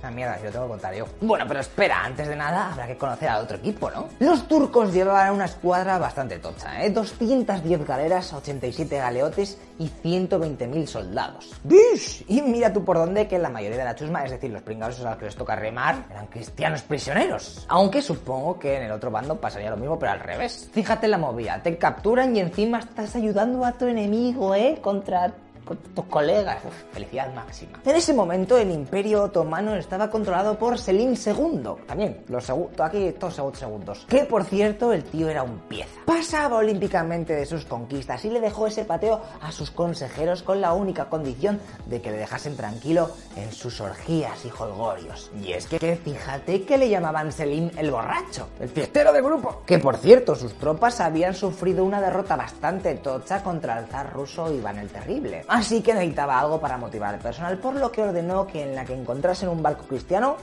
que lo reventasen. ¡Ay, Vicentino! Y mira cómo molaba su firma, ¿eh? La mía fuese tan guay. Ay, lo de tener una firma que no parezca de preescolar y no de pena, ¿eh? yo creo que es algo digno de estudiar. Creo que es como un don o una casilla que marcas antes de nacer. Pero que mucha gente, por leer muy rápido las condiciones de la partida, pues no lo ve ni ve. Pero entre ellos estoy yo, ¿sabes? Que la mía es pa... pues. Pero bueno, que ya se me está yendo otra vez. El jefazo este, el sultán, ha puesto al cargo de la flota al gran Muenchinsadi Ali Pacha. Aunque nosotros los colegas le llamamos directamente Ali porque era muy largo. Y... Este tío que está a cargo de la flota había conquistado Chipre unos años antes, como os dije en el anterior vídeo, e incluso estaba casado con una hija del sultán. Estaba todo mimado, ¿no sabes? Bueno, pues allí está plantado en su galera llamada Sultana y con un estandarte topro, que lo llamaban la bandera de los califas, el cual llevaba versículos del Corán bordados en oro y tenía puesto el nombre de Dios repetido 28.000 veces. ¡Fuck yeah! Y lo siento, tíos, pero he buscado por ahí y no he encontrado ninguna foto de esta obra de arte. Pero decirte que los españoles se lo llevaron como trofeo, ¿eh? También estoy haciendo spoiler de cómo acaba la batalla, pero bueno. Venga, no nos vamos a adelantar lo que va a pasar y...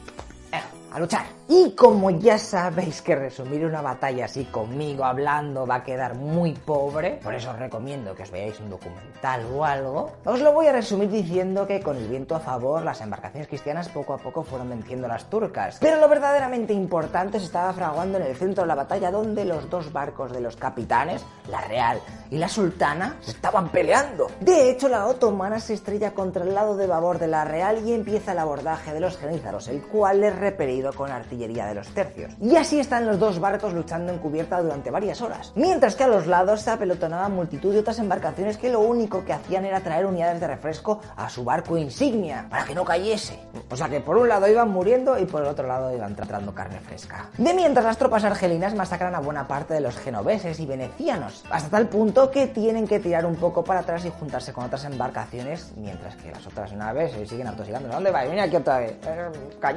Lo que pasa que al final los españoles consiguieron tomar la sultana. Ahí un soldado de los tercios disparó un mosquetazo en la cabeza del almirante turco y rápidamente fue corriendo otro, le cortó la cabeza y la puso en una pica, minando la moral al máximo de los otomanos, los cuales terminarían perdiendo la contienda. El resultado fue el siguiente: 40 galeras cristianas a la mierda, 7.600 hombres muertos, la mayoría venecianos, por cierto, y se apresaron 170 galeras, pero muchas de ellas estaban tomadas, así que las quemaron, quedándose solo con 130. Bueno, eso está bastante bien, ¿eh? También se hicieron 5.000 prisioneros y se liberaron a 12.000 cristianos que estaban ahí dándole a los remos. Por el otro lado tenemos al bando otomano que se llevó la peor parte, y es que tuvo 25.000 muertos. ¡Uish! Una auténtica salvajada, casi un cuarto, uno de cada cuatro se morían. Pero ¿por qué ganan los cristianos si los turcos tenían más unidades? Pues hay muchos factores según los expertos. Algunos de estos fueron que, por ejemplo, los cristianos petaron más las embarcaciones de gente. Así que en caso de abordaje tenían más unidades, mientras que los otomanos tenían en los barcos muchos remeros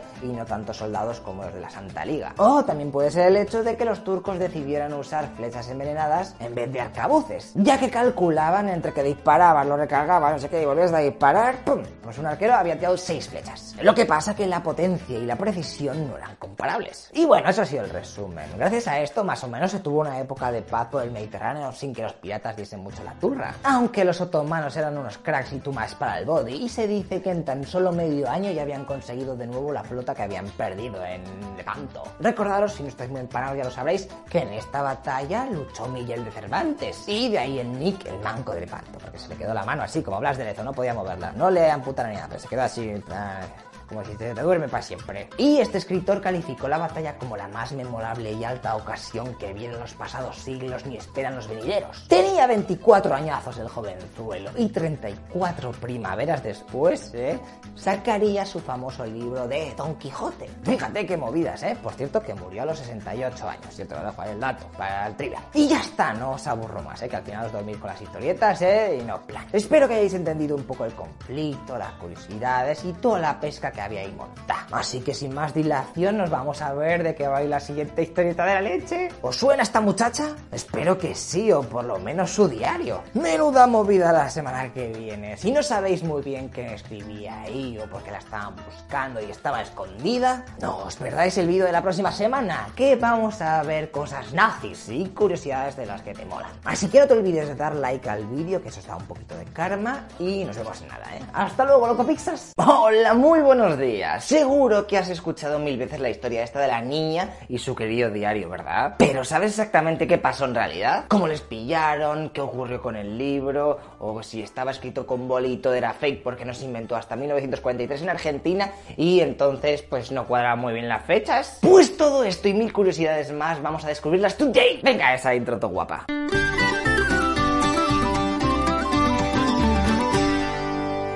Lo primero que vamos a hacer es conocer a Anna Frank. Hola, Annelies Marie Frank. ¿Qué tal? Ella es alemana, de Frankfurt concretamente, y ha nacido en 1929. Su padre es un crack y ha luchado en la Primera Guerra Mundial y aunque han perdido al final, a Otto, que es así como se llamaba, le han condecorado con la Cruz de Hierro y ha llegado a rango de teniente. Todo pinta bien hasta que aparece por el país el Tito Hitler. Y es que no lo he dicho, pero en esta familia, en la que además está también la madre de Anna, Edith, y su hermana mayor, Margot, pues son judíos. ¿Y qué pasa por ser judíos?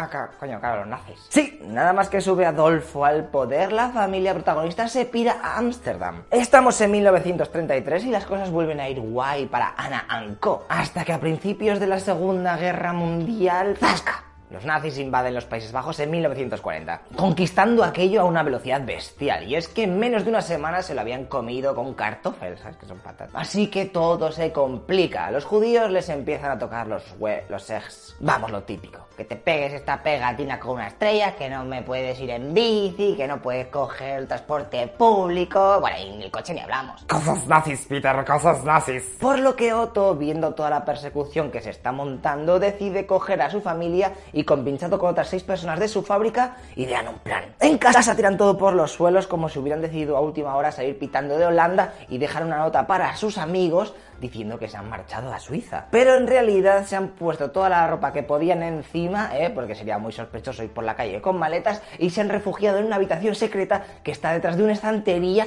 en la fábrica donde curraba el padre. Estamos en julio de 1942 y días después por allí también se unirá otra pareja y su hijo, y por último viene un colega de estos que era dentista un dato, ¿eh? Clarísimamente importante. ¿Pero dónde iban a vivir toda esa gente? ¿En una especie de zulo? ¿En un ático? No, en realidad lo tenían bien montado dentro de lo que cabe y esa mini casa secreta era tal que así. Mola, ¿verdad? Tres plantas y todo para ocho personas, tocéntrico en la ciudad de Ámsterdam. Esto ahora mismo te lo quitan de las manos. Uy, sí, no veas qué lujazo. Ya, en verdad es un poco full, pero si te digo que por ahí van a pasar los próximos 25 meses, ¿qué? Más de dos jodidos años sin poder salir, ni ver otras caras, ni televisión, ni 3G en el móvil, ni leches. Así que es el momento que todos estábamos esperando. Bueno, en verdad Ana ya había empezado a escribir su diario antes, pero es ahora cuando le mete bien de tinta. En él va contando cómo es la convivencia en esos momentos tan críticos y con los meses empieza a hablar también sobre temas más profundos como la religión, el amor, y es que se estaba quedando pillado por el hijo de la otra familia, Peter Van Pels, el cual tenía tres años más que ella, y es que os tengo que recordar que Ana tenía 12, 13 años. Mucha tela, ¿eh? Yo a su edad lo máximo que me curraba escribiendo era la movida esa de hacer así.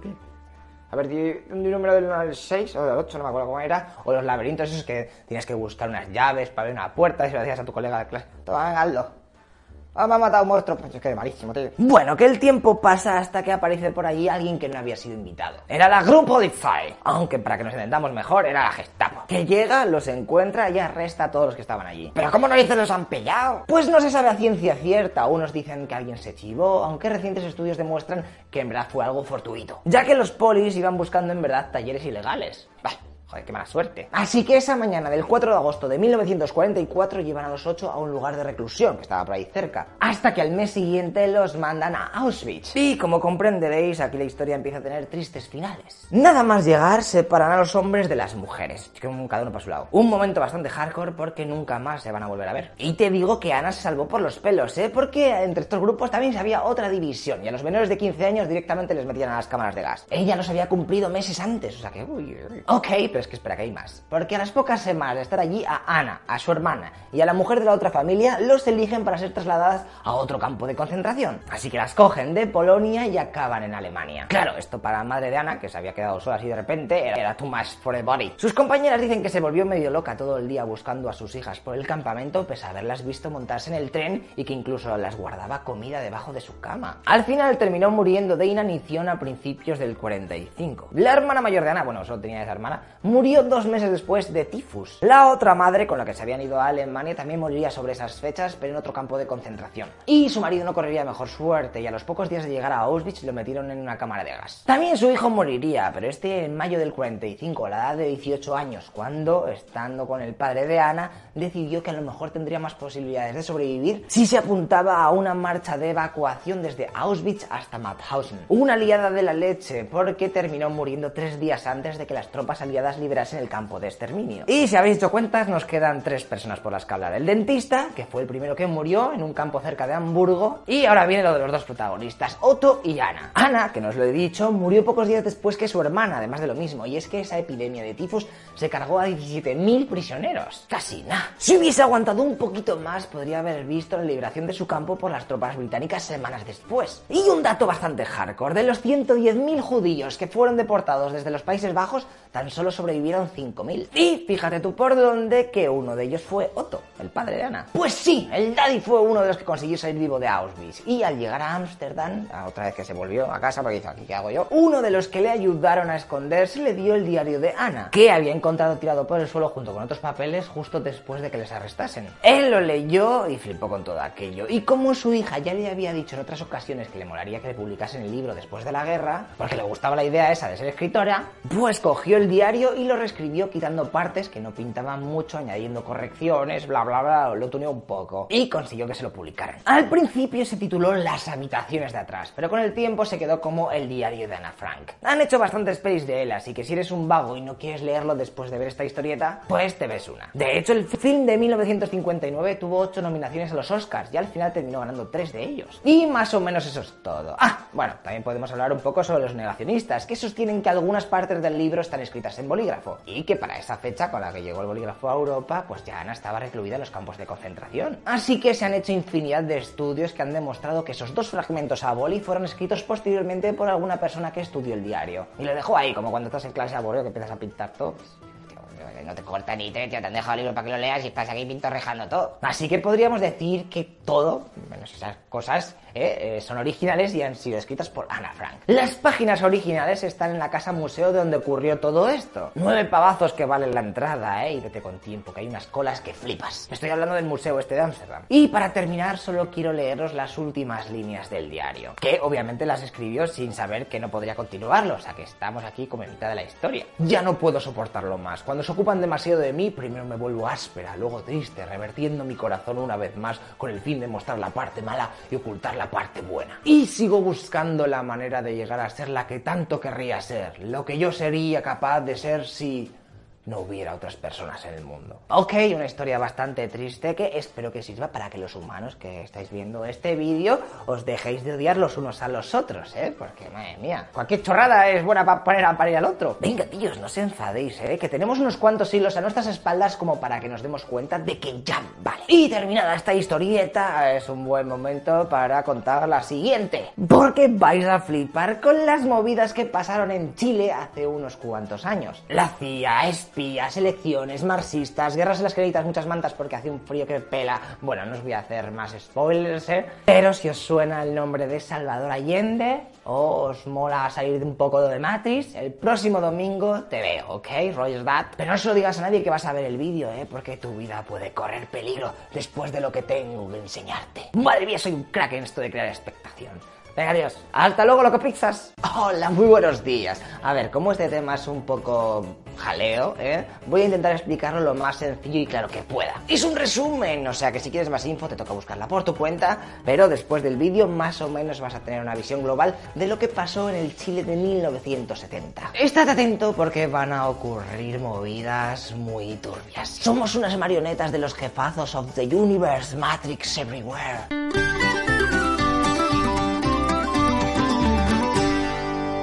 Ok, y estamos en las elecciones de 1964 y las derechas han apoyado a Eduardo Frei Montalva para que sea presidente de Chile. La cosa ha estado bastante igualada porque la izquierda, en donde estaban agrupados los socialistas y comunistas, ha ido creciendo bastante durante las dos últimas campañas y ahora han alcanzado un 38,9% de los votos. Ya te digo yo que como sigan subiendo a Salvador Allende Gossens, que es su líder, pues va a tocar presidir el país. Este tío que acaba de salir la historieta va a ser uno de los protas. De ascendencia vasca, Allende era un marxista convencido a saco y proponía que había que hacer reformas radicales en la sociedad chilena. Por lo que tenía que dejar el capitalismo a un lado y moverse hacia el socialismo. Como veis, algo muy de moda eso del capitalismo versus socialismo. Y es que estamos en medio de la Guerra Fría, que ya os contaré en otro vídeo. Y ya en estas elecciones entró a jugar nuestros queridos compañeros de Langley, los de la CIA, la cual metió 4 millones de dólares para patrocinar la candidatura de Frey, que al final salió presidente. Y es que no se la quería jugar mucho con eso de tener a rojos en su continente, que ya con Cuba estaban entretenidos. Ok,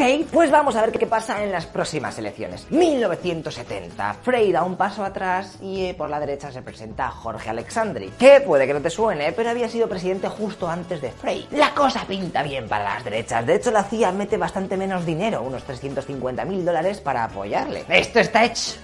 Oh shit. Salvador Allende ha ganado por un punto y pico. Dios, por favor, que los rojos se van a comer a nuestros niños, ayuda. Eso en votos era algo menos de 30.000, o sea que por el pelo de una gamba habían ganado. La que se ha liado pollito, a ver qué pasa. Pero espera, que los yankees han espabilado y han ideado un planazo para que no suba al poder. Han pagado a varios de la ultraderecha para que vayan haciendo atentados en el país y crear un poco de caos. Y Estados Unidos está dejando ver a algunos militares chilenos que no verían con malos ojos eso de un golpe de Estado, ¿eh? Que si os subleváis en armas, pues a lo mejor os apoyamos un poquito, ¿sabes? Así que te voy a contar más o menos el plan, ¿eh? Pero no se lo digas a nadie que es secreto. Mira, ahora con toda la oleada de explosiones y cosas que está haciendo la ultraderecha, la peña va a tener pánico. Así que vamos a crear un grupo especial que secuestre al comandante en jefe del ejército del país, René Schneider. Es decir, al tío más pro de los militares, que el muy tunante no se deja sobornar y... eh.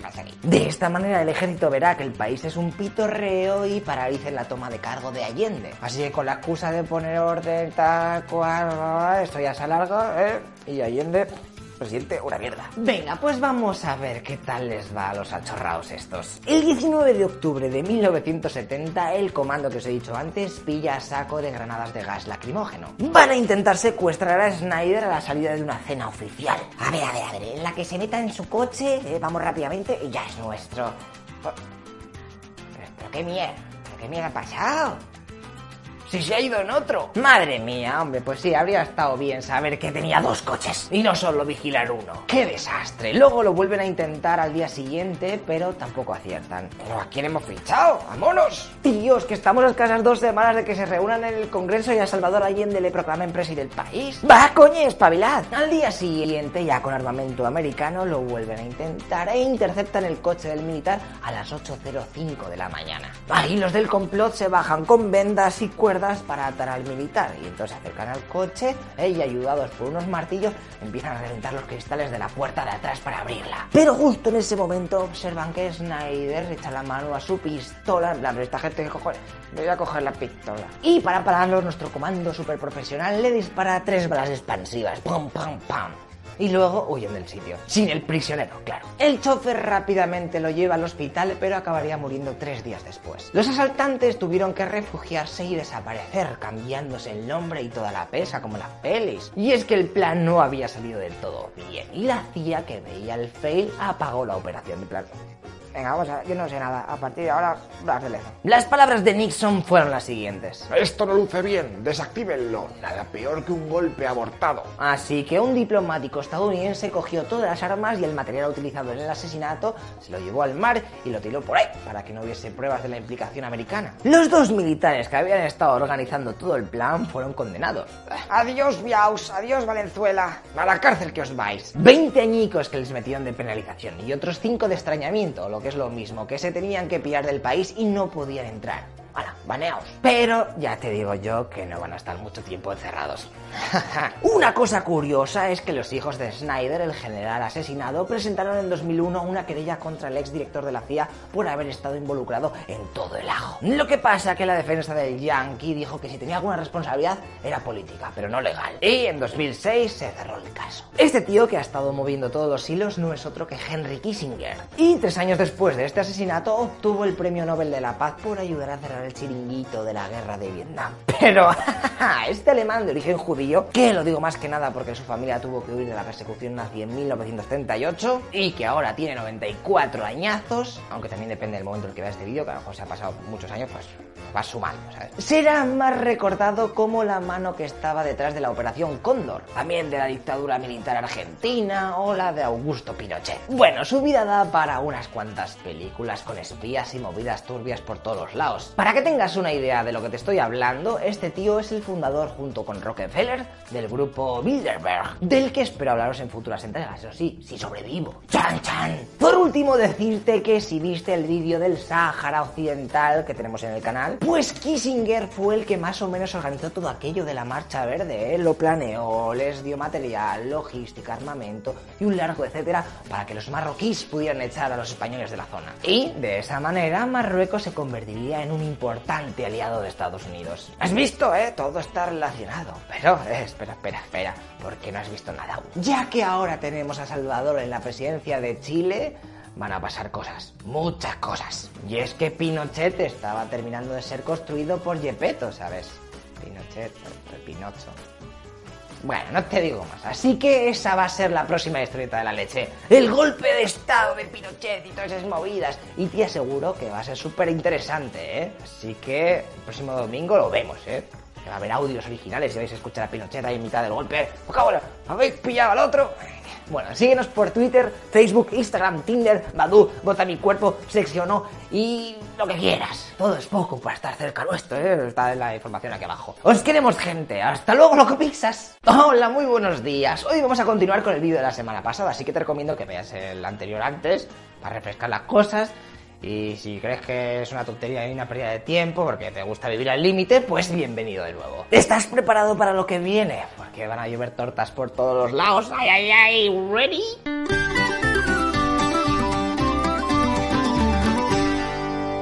Nos habíamos quedado con el nombramiento de Salvador Allende como presidente de Chile en 1970. Uf, tiene por delante un reto bastante hardcore y es que pasar del capitalismo al socialismo es un poco pateo, necesitas tiempo. Su plan consistía en estos puntos. El Estado se va a quedar con las empresas que sean claves en la economía del país. Van a nacionalizar las minas de cobre. Unas cuantas reformas agrarias que el campo está hecho unos zorros y hay que modernizarlo. Congelamiento del precio de las mercancías. Creará más dinero para aumentar el salario de los trabajadores. Y por último, modificará la constitución del país, modernizando la política chilena. Tampoco me puedo parar mucho en si funcionaron o no los cambios, eso ya lo investigas tú si te apetece. Por lo que nos vamos a mover un poquito para adelante. Han pasado tres años de su gobierno y nos encontramos con el país en un grave colapso económico. ¿Por qué? Pues principalmente por dos razones. Estados Unidos le había hecho un boicot económico al máximo, ya sabéis que no querían ver al socialismo ni en pintura, por eso de la Guerra Fría. Y porque estábamos en medio de la crisis del petróleo, que estaba siendo causada principalmente por el conflicto de la guerra de Yom Kippur, que si no sabes lo que fue aquello, te recomiendo que veas el vídeo del canal ¿eh? de Israel versus Palestina. Así que con todo este cóctel, la hiperinflación llegó al 342%, lo que es lo mismo, los precios se disparan y la moneda vale nada y menos. Uf, ya te digo yo que nada bueno puede pasar. Y encima acaba de haber unas elecciones parlamentarias en donde la derecha se queda a nada de poder sacar de presidente a Allende. O sea que imagínate cómo está el ambiente de caldeado. Incluso había peña que iba a los cuarteles para tirarles maíz y trigo llamándoles gallinas a los militares por no tomar cartas en el asunto y no hacer maldito golpe de estado. Lo que pasa que el ejército tenía miedo a crear una guerra civil, así que se mantiene fiel a la constitución. Huelgas, revueltas, peña por las calles hasta que pasa lo que todos nos tememos. 29 de junio de 1973, el teniente coronel Roberto Sauper pilla el regimiento blindado número 2 y marcha en dirección a Santiago Centro, o sea, al centro de la capital. Lleva 16 vehículos armados, los cuales, eso sí, curiosidad, respetan los semáforos, que una cosa es dar un golpe de estado y otra muy distinta es darte un golpe con una tanqueta y luego subir ahí con los seguros. Pero, ¿Tú cuál tienes? No sé. Anda, deja, tira. Pero es que me ha roto todo el coche, macho. Lo siento. Al cabo de un rato llegan al Palacio Presidencial y al edificio del Ministerio de Defensa y empiezan a ametrallarlos ahí. Aquí podemos ver imágenes de la llegada de los golpistas grabadas por un periodista argentino llamado Leonardo Henrichen, que al oír los disparos salió del hotel y dio al botón red. Lo que no sabía es que estaba a punto de filmar su propio asesinato. Esa bala que acaba de disparar el soldado le impactaría y moriría antes de llegar al hospital. Ah, y cuando el periodista cayó al suelo abatido, los militares se acercaron a él, le cogieron el carrete y lo destruyeron en el acto. Lo que no sabían que esa cámara guardaba una segunda película con los últimos seis minutos eh, grabados. Así que otro periodista, esta vez chileno, se llevó la cámara y revelaron en secreto la cinta. ¿Y qué pasó después? ¿El golpe funcionó o no? Pues Allende, viendo todas las ametralladoras, llamó al jefe del ejército, el general Carlos Prats, y le dice: Oye, ¿qué pasa qué, tío? Ayúdame a sofocar esto un poco, ¿no? El militar rápidamente se empezó a mover por los cuarteles para ver quién seguía leal al presidente y tiró a encontrarse con los sublevados. Y cuando llegó, se bajó de su vehículo y comenzó a ordenar a todos los soldados que depusieran las armas, que eso era una orden de un alto superior, consiguiendo que la mayoría de los sublevados se cagasen encima ¿eh? y dijeran, vale, vale, tú ganas. Aunque algunos siguieron en sus 13, como es el caso de los tanques de Souper, el que se iba a comer todo el marrón si eso no funcionaba. Pero al final, viendo que vienen los refuerzos del regimiento infantería número 1 conducidos por el general Augusto Pinochet, pues decide huir. Acabamos de presenciar el tanquetazo, un fail de golpe de estado en el que Allende había salido victorioso gracias en parte al ejército que seguía siendo leal a la constitución. Después de esto se decretó el estado de sitio y ese mismo día salieron a la calle grupos paramilitares pro Unidad Popular, que era el partido de Allende, para quejarse del golpe y tomaron más de 350 fábricas como protesta. Vaya, vaya, vaya, menudo movidote. Tú espera, que aún queda la traca final. El presidente, viendo que la situación está todavía un poco crítica, decide nombrar a Carlos Prats, el tío este militar que había parado el golpe, pues le dice, tú eres ahora ministro de Defensa. Pero no es tan sencillo, porque muchos militares se quejan enérgicamente del nombramiento, ya que este había liado algunas tiempo atrás. Así que Prats, viendo que no es querido, dimite y propone que su mano derecha le releve. Allende, con todo el percal, acepta gustosamente y es que necesitaba soluciones, pero ya, que tenían una huelga de transportistas de la leche y solo le faltaba tener movida con los militares. Así que, my friends, Augusto Pinochet acaba de ser nombrado comandante en jefe del ejército chileno. Es el momento perfecto para que Nixon empiece a mover otra vez hilos. Hay que echar a los rojos esos de Chile de una vez por todas. El levantamiento fail había servido como un test y ahora se avecinaba lo gordo y bueno. Muchos militares llevaban meses preparando el golpe y preguntaron a Pinochet si se apuntaba. Él al principio dudó, pero sí que es verdad que el ejército cada vez estaba posicionando más lejos del presidente. Así que viendo el percal, Salvador intenta hacer un plebiscito por el cual quiere cambiar la constitución y así relajar los ánimos de todos. Lo que pasa que la derecha lo bloquea y no da tiempo para mucho más ya que Pinochet acaba de decidir que eh, está dentro del plan. Apuntadme ahí en la lista de convocados. Por lo que llegamos al 11 de septiembre, no del 2001, ¿eh? de 1973. Los golpistas desembarcan en Valparaíso y toman la ciudad. Cuando Allende se entera, manda rápidamente localizar a Pinochet. ¿eh? Necesitaba información y que supiese qué estaba pasando con sus tropas. Lo que ocurre es que no logran encontrarlo. Él estaba en verdad en el mando de telecomunicaciones anulando las emisoras de radio. Pero Allende no se huele la tostada y dice, pobre Pinochet, debe estar preso, la han pillado ahí los sublevados y...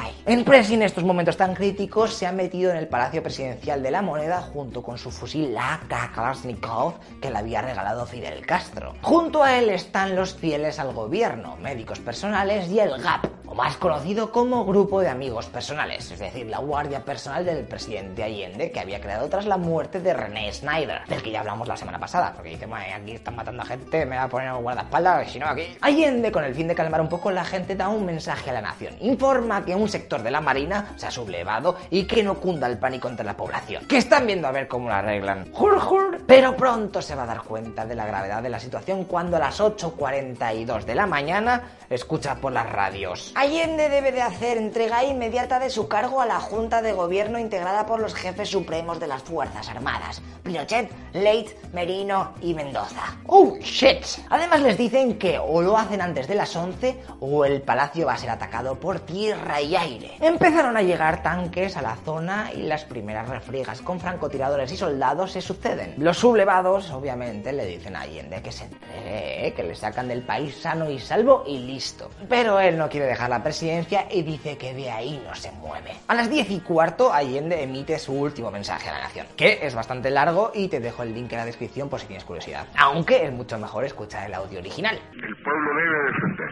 pero no sacrificar. El pueblo no debe dejarse arrasar ni acribillar, pero tampoco puede humillar.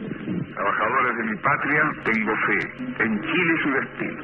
Superará otros hombres este momento gris y amargo donde la traición. Me molaría dejarlo entero, pero es que se va a hacer muy larga la historieta y no hay tiempo. 15 minutos después, a las 10 y media, empieza el ataque total contra el Palacio Presidencial. Es entonces cuando tiene lugar esta conversación entre Carvajal, que está en el Ministerio de Defensa y sirve de enlace con el presidente, y Pinochet. Me acaban de informar de que habría eh, intención de parlamentar. Rendición incondicional, no hay parlamentar. Rendición incondicional. Bien, conforme. Rendición incondicional y se le toma preso ofreciéndole nada más que respetarle la vida, digamos. Ahí eh, se le su integridad física y enseguida se le va a despachar pausa más. Conforme. Ya, O sea que se mantiene el ofrecimiento de sacarlo del país. Se mantiene el ofrecimiento de sacarlo del país, pero la vez se cae y cuando vaya a volar. Conforme. Conforme. Vamos a procurar que prospere el, el Parlamento. Menudo tramero el Tito Pinochet. Minutos después, los aviones del ejército empiezan a descargar las bombas que, como veis, revientan todo lo que pillan. Así que se vuelve a tener otra conversación para la rendición. Eh, me avisaron por teléfono de la moneda que cesaron el fuego porque se rinden sin condiciones. Así que de la moneda al avión. El fuego va a ir eh, una patrulla militar a detener a, a la gente que se rinde.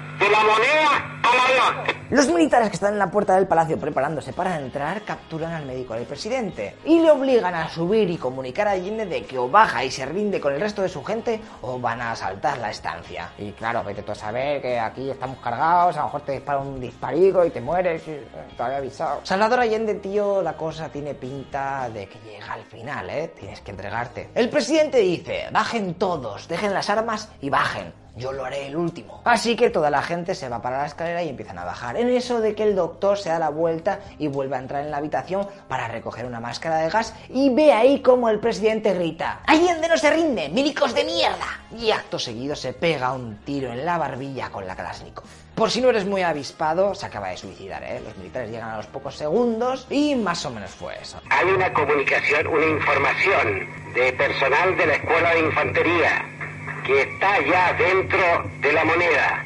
Eh, por la posibilidad de interferencia la voy a transmitir en inglés. They say that Allende committed suicide and is dead now. Eh, díganme si entienden. Entendido, digo perfectamente, cambio. la ambulancia con el cuerpo de Allende. El, el expresidente iba en una camilla cubierto con un poncho o chamanto al estilo azteca. Bueno, tíos, ahora que el golpe de Estado ha triunfado, Augusto Pinochet, como comandante en jefe, asume la presidencia de la Junta Militar del Gobierno. Los chilenos aún no lo sabían, pero acaba de comenzar un régimen militar que gobernará Chile y durará hasta 1990. Esta nunca ha sido dictadura, señores. Esta es dicta blanda. Pero si es necesario, vamos a tener que apretar la mano porque tenemos que salvar primero el país y después miraremos hacia atrás. Y por eso creo y estoy convencido que solamente cuando los chilenos vean lo que es el comunismo, cuando los chilenos entiendan los engaños, las falacias, cómo lo están engañando, van a darse cuenta que este gobierno tiene razón. De Pinochet y de todas las que lió podríamos hablar en otro capítulo, pero solo si os mola, ¿eh? De momento me lo guardo para el futuro. Que seguro que se os ha quedado el cuerpo todo catacroquet después del video of today. Y eso que me he saltado mil movidas, ¿eh? Y audios y vídeos, pero tampoco puedo hacer aquí un documental de 40 minutos que os dormís. Así que vamos a comentar de qué va a ir la próxima historieta de la leche. ¿Eh? ¿Te suena este cuadro? Es de la mote de Ferrer Dalmau, que tiene cada cuadro ahí que te quedas locos y me encanta y seguramente ahí también y no te ha dicho nada. Él representa un milagro y es que en una batalla los tercios españoles estuvieron a punto de ser aniquilados si no llega a ser porque de repente sin comerlo ni beberlo pasó algo que dejó a todos con la boca abierta y que a día de hoy muchos consideran un hecho divino. Pero como seguro que muchos de vosotros no sabéis la historia full, en unos días te la voy a explicar con todo lujo de detalles y curiosidades, así que suscríbete si no estás ya, que te va a molar que flipas. Palabra de niño Jesús. Nos vemos en unos días, tíos. Bienvenidos a los que seáis nuevos y a los que no, pues. Hola. Venga, tíos, hasta luego, lo que pixas. Hola, muy buenos días. Los tercios es de todos sabidos que fueron los amotes de Europa durante muchos años. Ahí con sus picas, alabarderos, chetaos y sus arcabuces sniper. Pero a finales de 1585 estuvieron a punto de liar una buena, ya que cerca de 5.000 soldados... eh, casi la palman. Estaban acorralados y si no llega a ser porque se les apareció la Virgen, literalmente... ¿Eh? ¿Cómo que literalmente? ¿Qué pasa? ¿No me crees? Es que llevo bigote, ¿eh? Ten cuidado. Bueno, yo te lo voy a contar, luego tú ya haces tus movidas, ¿vale? Venga, intro por ellos.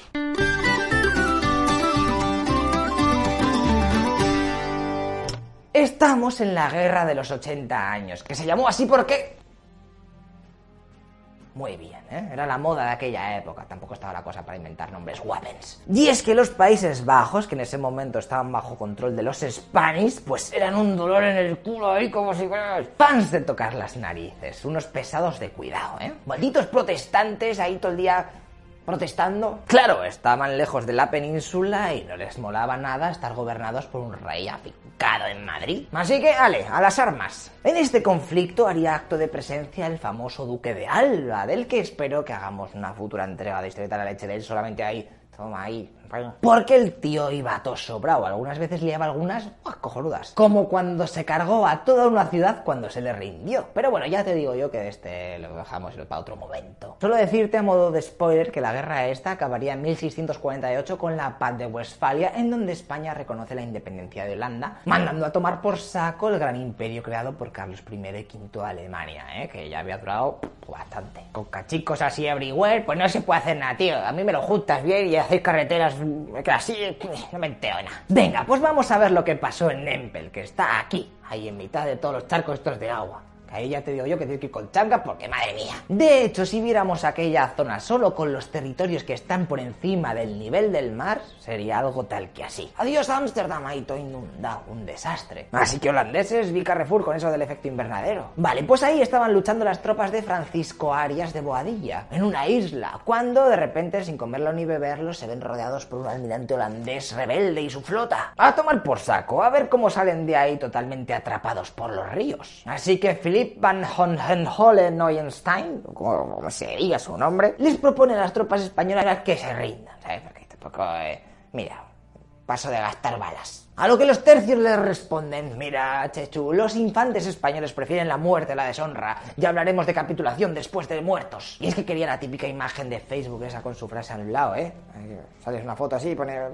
Y luego firmaba ahí. Eran unos adelantados a su época, no sabes. El holandés, que no era muy fan de las redes sociales, dijo, ok, venga, pues abrirme los diques de arriba, ¿eh? vamos a ver cómo nadan los españoles. Rápidamente el campamento empezó a inundarse y los tercios se apelotonaron encima del montecillo de Empel. ¡Bish! Esto parece que va a acabar bastante mal, ¿eh? De hecho, los capitanes empezaron a debatir si quemar las banderas y reventar las piezas de artillería para que no cayesen en manos de los holandeses. E incluso se barajó la idea de matarse los unos a los otros cual Numancia se tratase. Pero en esas pasó algo súper extraño. O bueno, por lo menos eso dicen. Un soldado que estaba acabando una trinchera tocó con un trozo de madera. lo sacó y lo observó. ¡Surprise, surprise! Era una tabla flamenca con la imagen de la Inmaculada Concepción. ¡Madre mía, qué coña! Toda la gente diciendo, ¡buah, tío, enhorabuena! Afortunado cavando, desafortunado batallando. ¡Qué crack eres! Rápidamente las unidades vieron aquello como un símbolo divino. Ya sabéis que en aquella época el cristianismo y la religión eran trendy topic. Así que improvisaron un altar y empezaron a automotivarse ahí. Maná, saco, maná, maná. No me preguntes por qué, pero aquella noche del 7 de diciembre pasó algo todo raro que ayudó a los tercios, los cuales estaban calados y petados de frío, incluso hambrientos. De repente vino una borrasca de esas que te quedas loco, empezó a hacer un frío que pega, pero mucho, mucho, muchísimo. Tanto que se congeló uno de los ríos, así que al amanecer los tercios aprovecharon el hielo y empezaron a avanzar sobre él hasta llegar a los barcos enemigos, los cuales no podían moverse y estaban, no se habían enterado de nada. ¡Coño, mira, Van der Sar! Gente andando por el agua. Oh, oh, oh, shit. Oh. Y tasca. Los españoles y sus mercenarios aniquilaron a todo lo que encontraron por delante, capturando y quemando todas las naves que pillaban. Casi un centenar, ¿eh? Que yo también me digo, para quemar los barcos, ¿cómo lo hacían con todo el frío? Tendrían cipos, supongo. ¿No? Porque si no, ¡qué pateo! Al día siguiente también siguieron atacando porque el botón de escape y el pause no iban y consiguieron que los holandeses huyeran a saco. Tal fue la paliza que el almirante holandés pronunció las siguientes palabras. Tal parece que Dios es español al obrar tan gran milagro. Pese a esta victoria, muchos de los tercios de la población segura de Bolduque perecería por congelación e hipotermia y a muchos les tuvieron que amputar miembros. Y es que vale, habían ganado la batalla por eso de que se congelase el río, pero ellos también se había comido el frío de aquella noche que hizo... Esto es... Podrías haber puesto unas estufas, Virgen María, no sé, unas estuficas ahí en Emper y lo demás que se congele. Eso era la letra pequeña del contrato de la Virgen María. ¿Has visto cuando aceptas las cookies sin leerlo y das a aceptar? Me la pela, ¿eh? Carrefour, my friend. La noticia de esa batalla y de lo que había ocurrido corrió como la pólvora. Y a la Inmaculada Concepción se la proclamó patrona de los tercios de Flandes e Italia. ¡Ah! Y desde 1892 se la considera como patrona de la infantería española. Y por eso se celebra el día 8 de diciembre, por el milagro este. ¿Y qué pasó con la estatuilla esa tocheta? Poco se sabe de ella, vete tú a saber. Pero sí que te puedo decir que el poblado que se construyó en Empel fue destruido en la Segunda Guerra Mundial. Ahora en el lugar de la batalla se encuentra una pequeña capilla con la figura de la Virgen y una placa que recuerda lo que allí sucedió hace la tira de años. También decirte que si eres fan de esta historieta y tiras por allí, seguramente te encuentres alguna bandera española, ya que no son pocos los militares que se van allí para dar las gracias a su patrona, por ser su patrona. Habéis visto, ¿eh? Se hablaron por los pelos. Ah, y por si tienes la duda, la dada que pegó aquella noche fue algo totalmente inusual. Vale que era de diciembre, pero no era nada habitual que pegase tanta rasca. ¿Coincidencia? ¿Milagro? ¿Coña al máximo? Pues yo qué sé, que cada uno piense lo que quiera. De todas maneras, para lo que sirvió, casi todo el oro que traíamos de América nos lo fundíamos pagando a este ejército. En vez de hacer, yo qué sé, fábricas de Tesla o algo así. Ay, cuánto dinero desaprovechado. Encima para nada, estamos aquí encima nos queremos independizar los unos de los otros. España independiente. Bueno, pues ya está. ¿Qué? ¿Te ha gustado? Mucha tela, ¿eh? Pero más paranoia va a ser lo que vamos a ver la próxima semana. ¡Uah! Porque este tío que veis aquí estaba todo loquens. Murió el 20 de noviembre de 2017 y pese a tener una de las peores esvásticas en plan primero de nazi, que iba a clases de recuperación y todo, lió una buena con su especie de secta que montó. Seguro que has visto vídeos de él en su juicio y cómo saca la lengua con su locura paranoide. Bueno, pues el próximo domingo veremos quién fue y qué hizo Charles Manson. Así que si os molan estos vídeos, no dudéis en compartirlos, darle al like, además de comentar, que ya sabéis lo que dijimos hace mucho tiempo. Así nos ayudáis un poquito. Por lo que nos vemos en nada y menos. Hasta luego, loco Pixas. Hola, muy buenos días. Seguro que os suena esta cara, ¿verdad? Y es que el jodido Charles Manson se volvió famoso gracias a unos cuantos asesinatos, a su peculiar cara y a la extraña forma que tenía de declarar en los juicios. Pero el muy tocado de la cabeza lió una buena, ¿eh? Ya os aviso que vamos a hablar de cosas un poco gores y para no ser muy explícitos hemos decidido no poner las fotos de los asesinatos reales. Así que si estás preparado y tienes estómago, empezamos la historieta de la leche número 48.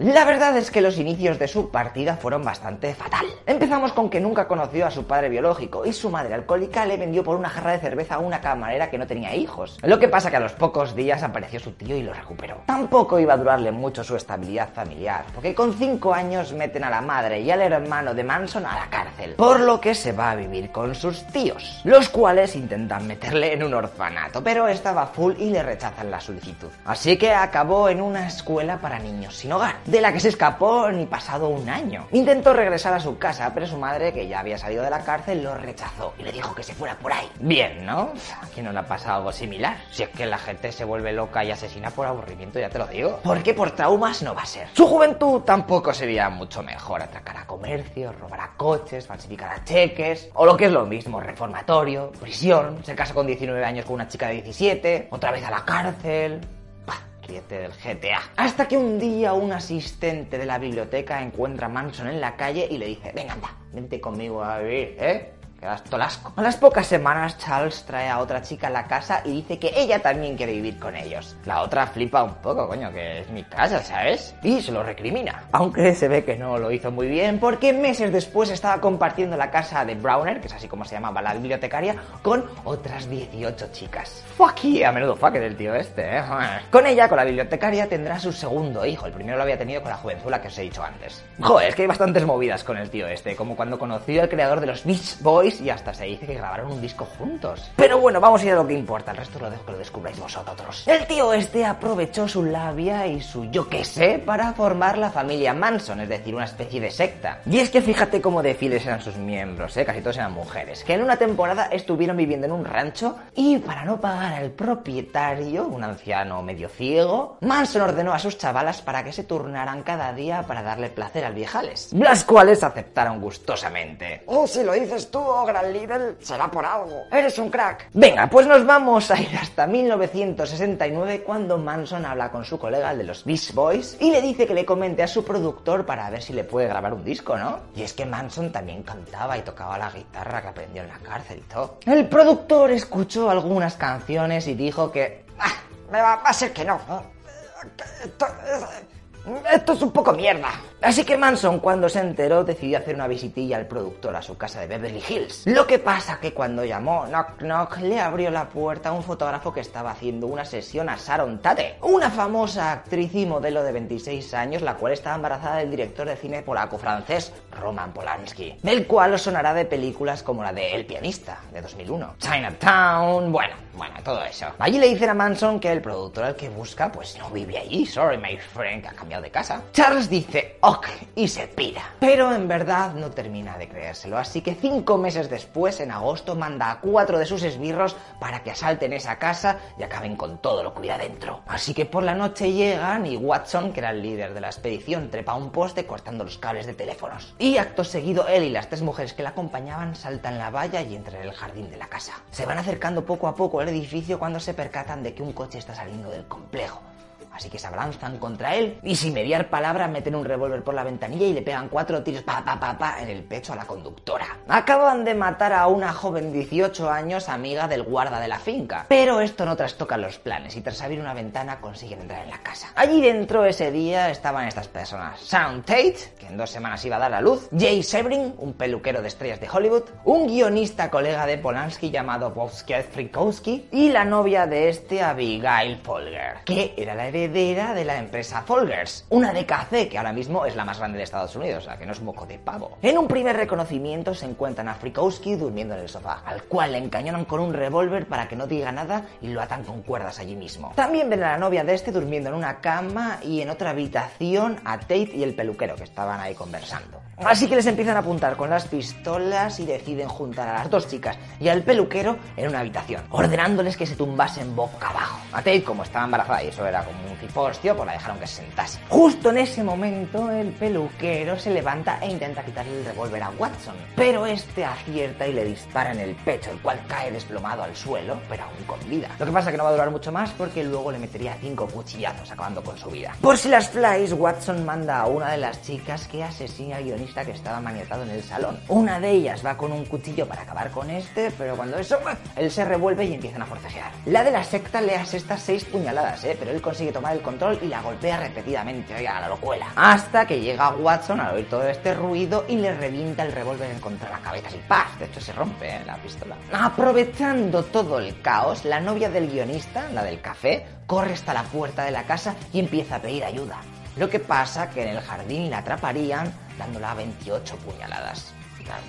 Mientras ocurría todo esto en el jardín, su novio, el del culatazo, recobra el sentido y salió por la puerta a la calle para pedir auxilio. Lo que pasa que allí se encuentra con otra chica de la secta que se había quedado fuera vigilando, ¿eh? a ver qué pasa por aquí. Y antes de que el tío pueda hacer nada, cae al suelo, fruto de todos los cuchillazos que le habían dado y el golpe, bueno, estaba hecho un Cristo. Momento en el cual aparece de nuevo Watson y se abalanza sobre el cuerpo asestándole otras 51 puñaladas. ¡Buf! Me lo percal. Todo esto, Sharon Tate, que seguía atada al cadáver del peluquero, consigue desatarse e intenta escapar. Lo que pasa que las chicas la descubren y mientras que la sujetan, Watson la apuñala 16 veces. Muy hardcore. Después, antes de huir con la sangre de Tate, pintarían en la puerta de la casa la palabra pig, que es cerdo, y se marcharían a toda prisa. ¿Qué? ¿Cómo se os ha quedado el cuerpo? La peña está fatal de la cabeza, ¿eh? Pero es que al día siguiente hicieron una muy parecida y es que Manson se había quejado de lo que habían hecho sus esbirros las horas antes, ahí con Tate and Co. Así que él mismo iba a acompañarles a la siguiente misión. Esta vez se trataba de asesinar a una pareja random, los La Bianca. Pero vamos, ya te digo yo que la misión prácticamente acabó igual. La mujer de la familia murió por 41 heridas de arma blanca y su marido con 12. No sé, Manson, tío, pero has hecho la misma mierda de plan. Obviamente al final consiguieron descubrir quién estaba detrás de todos estos asesinatos y les metieron cadena perpetua a los integrantes de la familia Manson. Menos a la que el día que asesinaron a Sharon Tate y sus colegas se puso a vigilar desde fuera, ya que aceptó a testificar en contra de sus amigos de la secta y describió todo lo que habían hecho. Y fíjate tú, eh, que estos Estados Unidos se salvaron de la pena de muerte por los pelos, ya que la habían quitado en California un poquito antes. Charles Manson estuvo entre rejas hasta su muerte en noviembre de 2017, aunque estuvo a punto de morir en el 84, cuando otro preso en la cárcel, un Hare Krishnas, trató de quemarle vivo prendiendo fuego a un bote de solvente para pintura. Quemaduras de segundo y tercer grado en el 29% de su cuerpo fue el resultado, pero Manson consiguió recuperarse. Roman Polanski, que en el momento del asesinato de su mujer estaba en Londres grabando un cortometraje, pues imagínate. Cogió el primer vuelo a Estados Unidos y en un acto un poco polémico decidió fotografiarse en las escenas del crimen, las cuales aún estaban manchadas de sangre, pero así concienciaba a la gente y a ver si alguien descubría quién había sido los autores de los asesinatos. También hay una teoría que se dice que Bruce Lee estuvo a punto de estar en la casa en el momento de los hechos, pero uh, se salvó por los pelos. Bueno, gente, ya vale de malos rollos, ¿eh? Espero que hayáis aprendido un poco toda esta movida y vamos a cambiar de historieta y os voy a hablar de la que viene la próxima semana, porque vamos a hablar un poco de economía. ¡Yuhu! ¿Sabes lo que es el cupo vasco? ¿Y el concierto vasco? ¿Están ahí todo el día de festivales eh, con el BBK o lo que sea? Bueno, voy a intentarte explicar un poco resumido la movida que pasa con la financiación de esta comunidad autónoma. Bueno, y Navarra también está por ahí. Porque es que en España aquí cada uno va a su bola. Pero bueno, no me voy a adelantar al tema y en una semana nos vemos con otra historieta de la leche. ¡Hasta luego, loco Pixas! Hola, muy buenos días. El vídeo de hoy va a ser un poco diferente porque veo a mucha gente que no se entera con eso del concierto económico vasco o el cupo vasco o como quieras llamarlo, aunque son cosas diferentes, pero bueno, es justo, es un timo. Los vascos están forrados y entierran todo el oro que les sobra debajo del Guggenheim. Es un tema bastante peliagudo, pero como a mí ni me va ni me viene, voy a ser igual de pobre y solamente soy un personaje de ficción neutral. Voy a intentar explicarte toda la movida para que la entiendas y tú ya eliges lo que más rabia te dé. Venga, pues vamos allá, por la intro.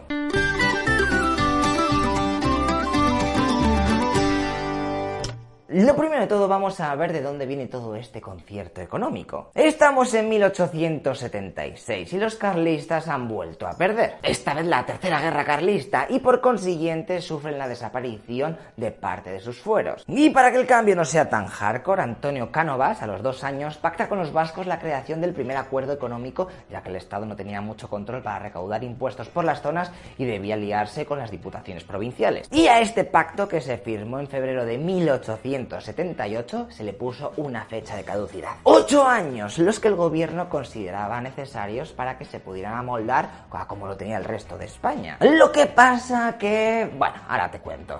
Porque muchos de vosotros no sabéis lo que es el concierto económico y creo que antes de seguir hablando de él, pues hay que entenderlo. En España lo normal es que todos los impuestos sean recaudados por el gobierno y luego este ya lo reparte entre las diferentes comunidades según él crea conveniente y necesite la zona. Ok, pues lo que hay en el País Vasco y Navarra es una especie de alquiler, para para que nos entendamos. Ellos, las comunidades autónomas estas, recaudan todos los impuestos y negocian con el Estado cuánto dinero tienen que pagarle por las movidas que ellos no controlan, como el ejército, los gastos del Congreso, la corona y el resto de competencias que no están transferidas. Además de un concepto de solidaridad entre las autonomías, porque hay que apoyar a las que van peor. Ok, así que imagínate, Madrid pacta la cifra y le dice al País Vasco, por ejemplo, que estos próximos cinco años, porque deben actualizarse las cifras pasado ese tiempo, aunque luego todo el mundo se hace los locos y aquí nadie curra, ¿eh? para evitarse problemas, me vas a pagar dos monedas de las diez que has recaudado. Así ya estamos en paz y tú con lo que has sobrado haces lo que quieras. Incluso puedes bajar los impuestos, que aquello sea un jolgorio, lo que sea, ¿eh? Tú a mí como me has pagado, tu territorio te lo organizas como quieras. Por lo tanto, estas comunidades autónomas tienen control sobre el dinero con el que van a poder contar y libertad para gastarlo en lo que quieran. Pero esto tiene un problema y una cosa buena. La cifra que debe dar cada una de estas comunidades al Estado se calcula en porcentaje sobre los gastos del Estado. Por lo que si el Estado gasta mucho y te pide el cupo, es decir, el porcentaje ese que te toca, y en tu comunidad autónoma tienes problemas y no estás recaudando una mierda, te tocará aguantarte y dispondrás de menos dinero para hacer tus cosas guays. Pero la parte positiva es que el porcentaje que debe pagar el País Vasco fue calculado en 1980, tomando en referencia el peso del PIB del Producto Interior Bruto de Euskadi sobre el total del Estado, es decir, un 6,24%. Y claro, con el paso de los años esa cifra ha ido cambiando. En vez de actualizarla cada 5 años como se pactó, como los políticos no quieren currar mucho, nos vemos periodos en donde salen perdiendo los vascos y navarros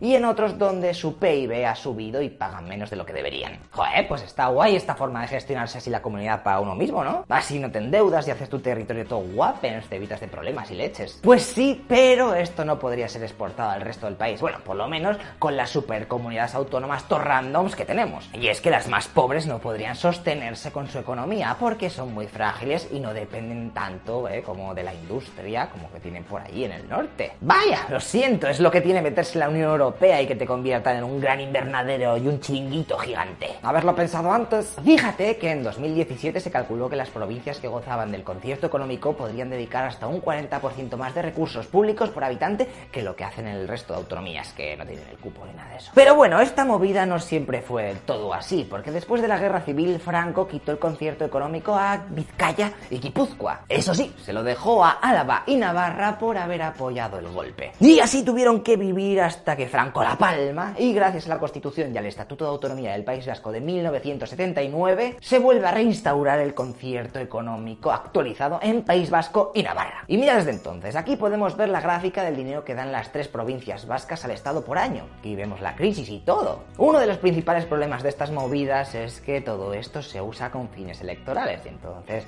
si en el Congreso de Diputados necesitas un botico, ¿eh? pues hablas con los vascos, dices, mira, te voy a hacer aquí unos chanchullicos, y tú ya me apoyas aquí los presupuestos del Estado, y otros dicen, pues, pues vale, venga, tira ahí, dale. Así que, como siempre, los políticos están en el ajo de los problemas de la vida cotidiana. Y más o menos esto ha sido una leve pincelada de lo que sería toda la movida del concierto económico y el cupo que deben aportar al Estado. ¿Y tú qué opinas, eh? ¿Crees que todo el país debería ser igual y tener la misma forma de financiación? ¿O por el contrario, crees que se deben de tener en cuenta todos los derechos históricos que se ha ganado cada territorio del país y que están recogidos en la Carta Magna? Y a partir de este tema podríamos ponernos a hablar sobre el federalismo que mucha gente pide y que prácticamente tendría un sistema económico idéntico al que aquí hemos mencionado. Pero bueno, eso ya lo veis vosotros por vuestra cuenta y así investigáis un poco y leéis, ¿eh? Por ejemplo, cómo lo hace Alemania con los landers y toda la pesca. Como siempre, podéis discutir del tema en los comentarios del vídeo, pero no me seáis cenutrios, ¿eh? Y respetar las ideas de los demás. Que no vais a cambiar nada si os empezáis a insultar y a hacer el retarde. Dicho esto, vamos a hablar un poco sobre la siguiente historieta de leche, que es la número 50, ¿eh? ¡Bish! Casi un añico ahí todas las semanas dando el callo.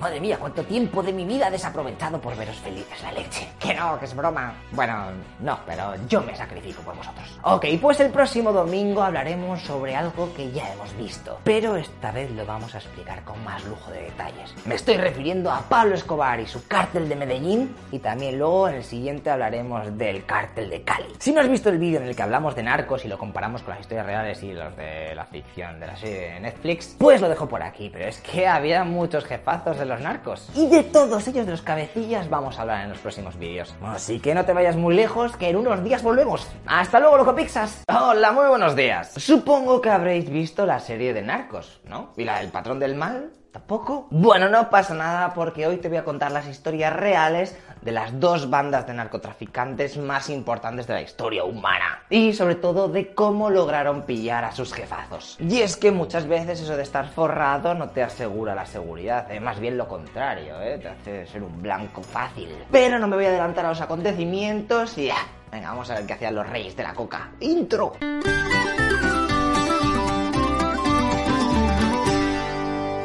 Antes que nada, mira, esto es Colombia, ¿eh? Muy bonita ahí con la selva amazónica quitándole casi todo el sitio. Si algún día te aburres, te pones Google Maps y miras a ver si encuentras algún hueco entre los árboles. De hecho, por esta zona entraron muchas expediciones de los conquistadores buscando el dorado, ¿eh? Lo único que nunca más se supo de ellos. Así que a saber, seguro que están ahí petados de oro y son súper ricos. Tranquilos que ya haremos un vídeo sobre el dorado. Vale, pues ahí está Medellín, ¿eh? Que va a ser la primera que vamos a ver. ¿Qué contaros sobre el grupo en el que estaba Pablo Escobar? Asesinatos, secuestros secuestros, coches bomba, explosiones de aviones en vuelo, magnicidios. Bueno, tenía una variada oferta en el menú de sicarios. Pero venga, vamos a ver los jefazos que hacían y cómo se murieron o fueron apresados. Empezamos con Pablo Escobar, ¿eh? Estamos en diciembre de 1993 y el de plata o plomo está en la merda, arrinconado por el bloque de búsqueda. Un grupo que había creado el gobierno para capturarle. Y encima que matasen a su jefe de seguridad hacía bastante poco, pues como que no ayudaba. Así que solo le quedaban varios sicarios que no eran ni Nova 1 para protegerle. En estas estaba hasta que se le ocurre llamar a su hijo, el cual estaba con su madre en una casa totalmente vigilada por la policía. Easy peasy. Rastrearon las últimas seis llamadas y ¡tachán! Lo encuentran. Es gracioso que esta tecnología franco-británica que están usando para localizarlo fue en mayor parte subvencionada por Gilberto Rodríguez Orejuela, del que vamos a hablar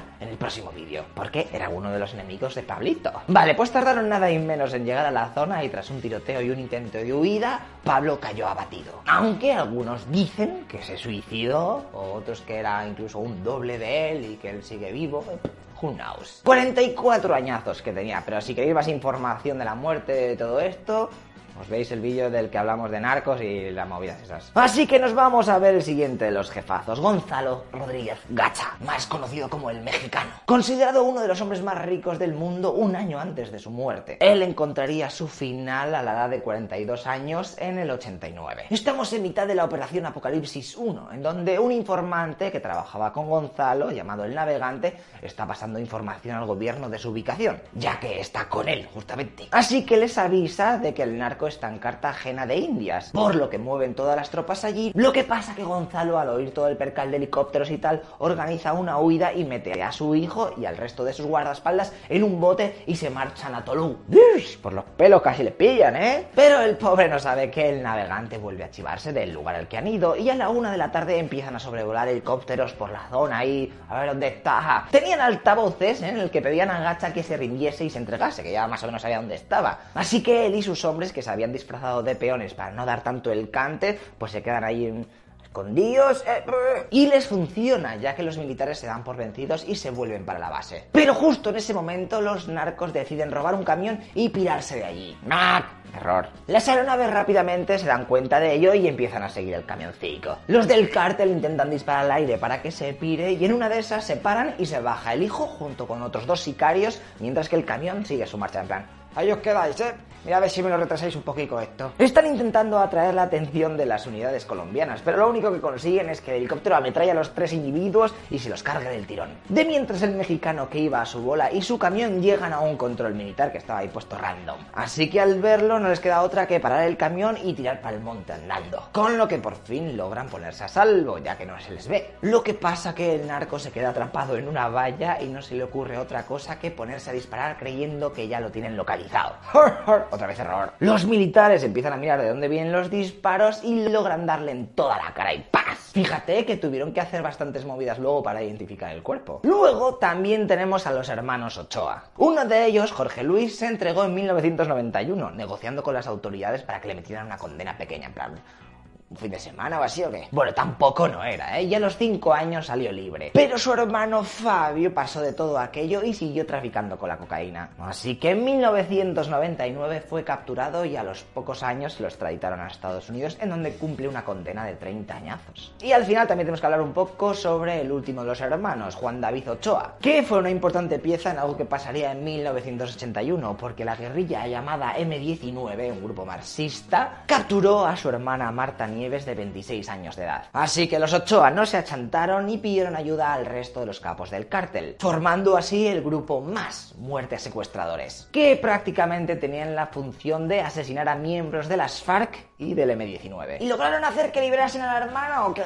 Pues el Más, el grupo este que se acaba de crear, secuestró a 25 personas, entre ellas la novia, el hermano, la cuñada y los mejores amigos de uno de los líderes del M19. Por lo que a la guerrilla no le quedó más narices y dijo, oye, que eso que os dije de que nos pagaseis 12 millones de dólares por vuestra hermana, Estábamos de coña, tío. Anda, no os mosquéis que ahora la soltamos. De esa manera solventaron un poco la movida, pero los sicarios del cártel de Medellín siguieron con la búsqueda de guerrilleros y se calcula que asesinaron a buen número de sus enemigos hasta que se disolvió el cártel de Medellín con la muerte de Pablo en el 93. Ah, y este último Ochoa también se entregó a la justicia en el 91, ¿eh? Cinco añicos y ala, liberado. Muriendo en 2013 en Medellín de un ataque al corazón. Así que ya que hemos visto un poco el fin de todos los líderes del cártel, es hora de ver lo que pasó con el otro bando, el cártel de Cali, el cual sobrevivió hasta 1996. Pero bueno, eso ya te lo voy a contar la próxima semana porque la captura de Gilberto... fue todo un culebrón. Además de que luego a su hermano lo traicionaron y mil movidas más. Así que si te molan estas movidas, ¿eh? nos vemos en unos días. Pero antes de nada, no se te olvide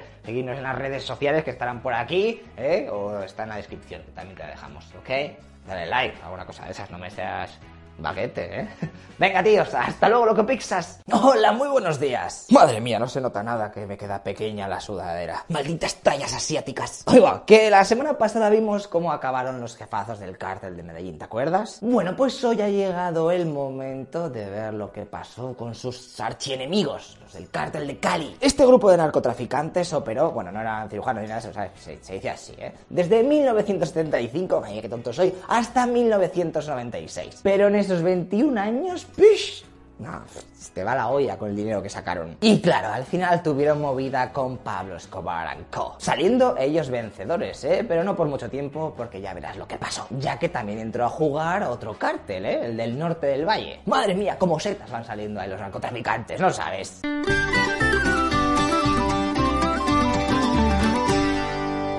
Venga, pues manos a la obra. Por cierto, Santiago de Cali está aquí, ¿eh? A una hora y diez minutos en avión o a ocho horas en coche desde Medellín. Y en esa zona había mandanga de la buena, ¿eh? La cual estaba principalmente controlada por los hermanos Rodríguez Orejuela, de los que vamos a hablar ahora. Empezamos por Gilberto, uno de los mayores rivales de Pablo Escobar. El presidente del país le puso en el número uno de los más buscados tras la desaparición del cártel de Medellín. Y fueron a por él a saco. Así que tras muchos meses de jugar al escondite, el bloque de búsqueda, comandos de élite y la policía hicieron una redada en uno de sus lujosos apartamentos en 1995. Y aunque al principio parecía que allí no estaba el capo, siguieron buscando y lo encontraron escondido dentro de un armario. Así que, ale, arrestado. 15 añazos de condena que le metieron, pero como se portó bien, en 2002 lo soltaron. Lo que pasa que los yankees, eh, ya sabéis cómo son, no estaban muy contentos con eso. Y dos años después lo volvieron a capturar y lo extraditaron a Estados Unidos, en donde sigue en prisión. Actualmente tiene 78 años y le queda una pena por cumplir de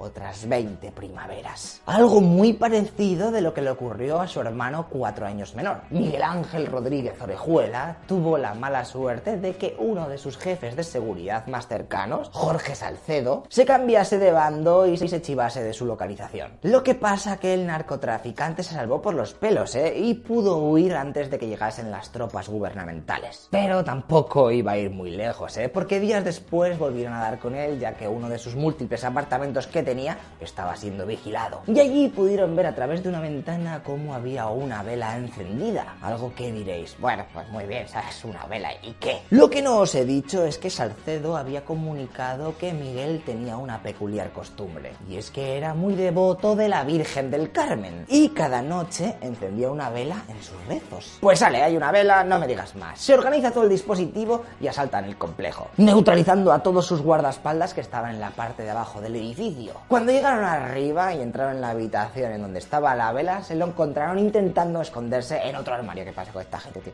Un armario es un poco... Tío, ¿no tenéis esconderte más guapos? Y es que habían pasado dos meses de la captura de su hermano. ¿Qué pasa? ¿No aprendéis con los armarios? Y ahora él también estaba en Chirona. Otros 15 años de condena, pero luego, al igual que su bro, por buena conducta, lo sacaron en 2002. Pero la DEA estaba unhappy y metió el hocico al máximo porque le querían mucho. Y tres años después consiguieron que se lo metieran en un avión así envuelto y se lo llevaron a América del Norte, en donde cumple 30 años de condena. Otro de los líderes de este cártel es José Santa Cruz Londoño, más conocido como Chepe Santa Cruz. Le arrestaron en julio de 1995, es decir, entre medio de los hermanos de antes, en un restaurante, pero al año siguiente se consiguió escapar de la cárcel. Aunque su partida tampoco va a durar mucho más, ya que 13 meses después caería abatido en un control policial. Y fíjate que muchos informes dicen que el cártel del norte del valle salió con grupos paramilitares y agentes de la policía para darle caza. Lo único que sabemos a ciencia cierta es que terminó balaceado.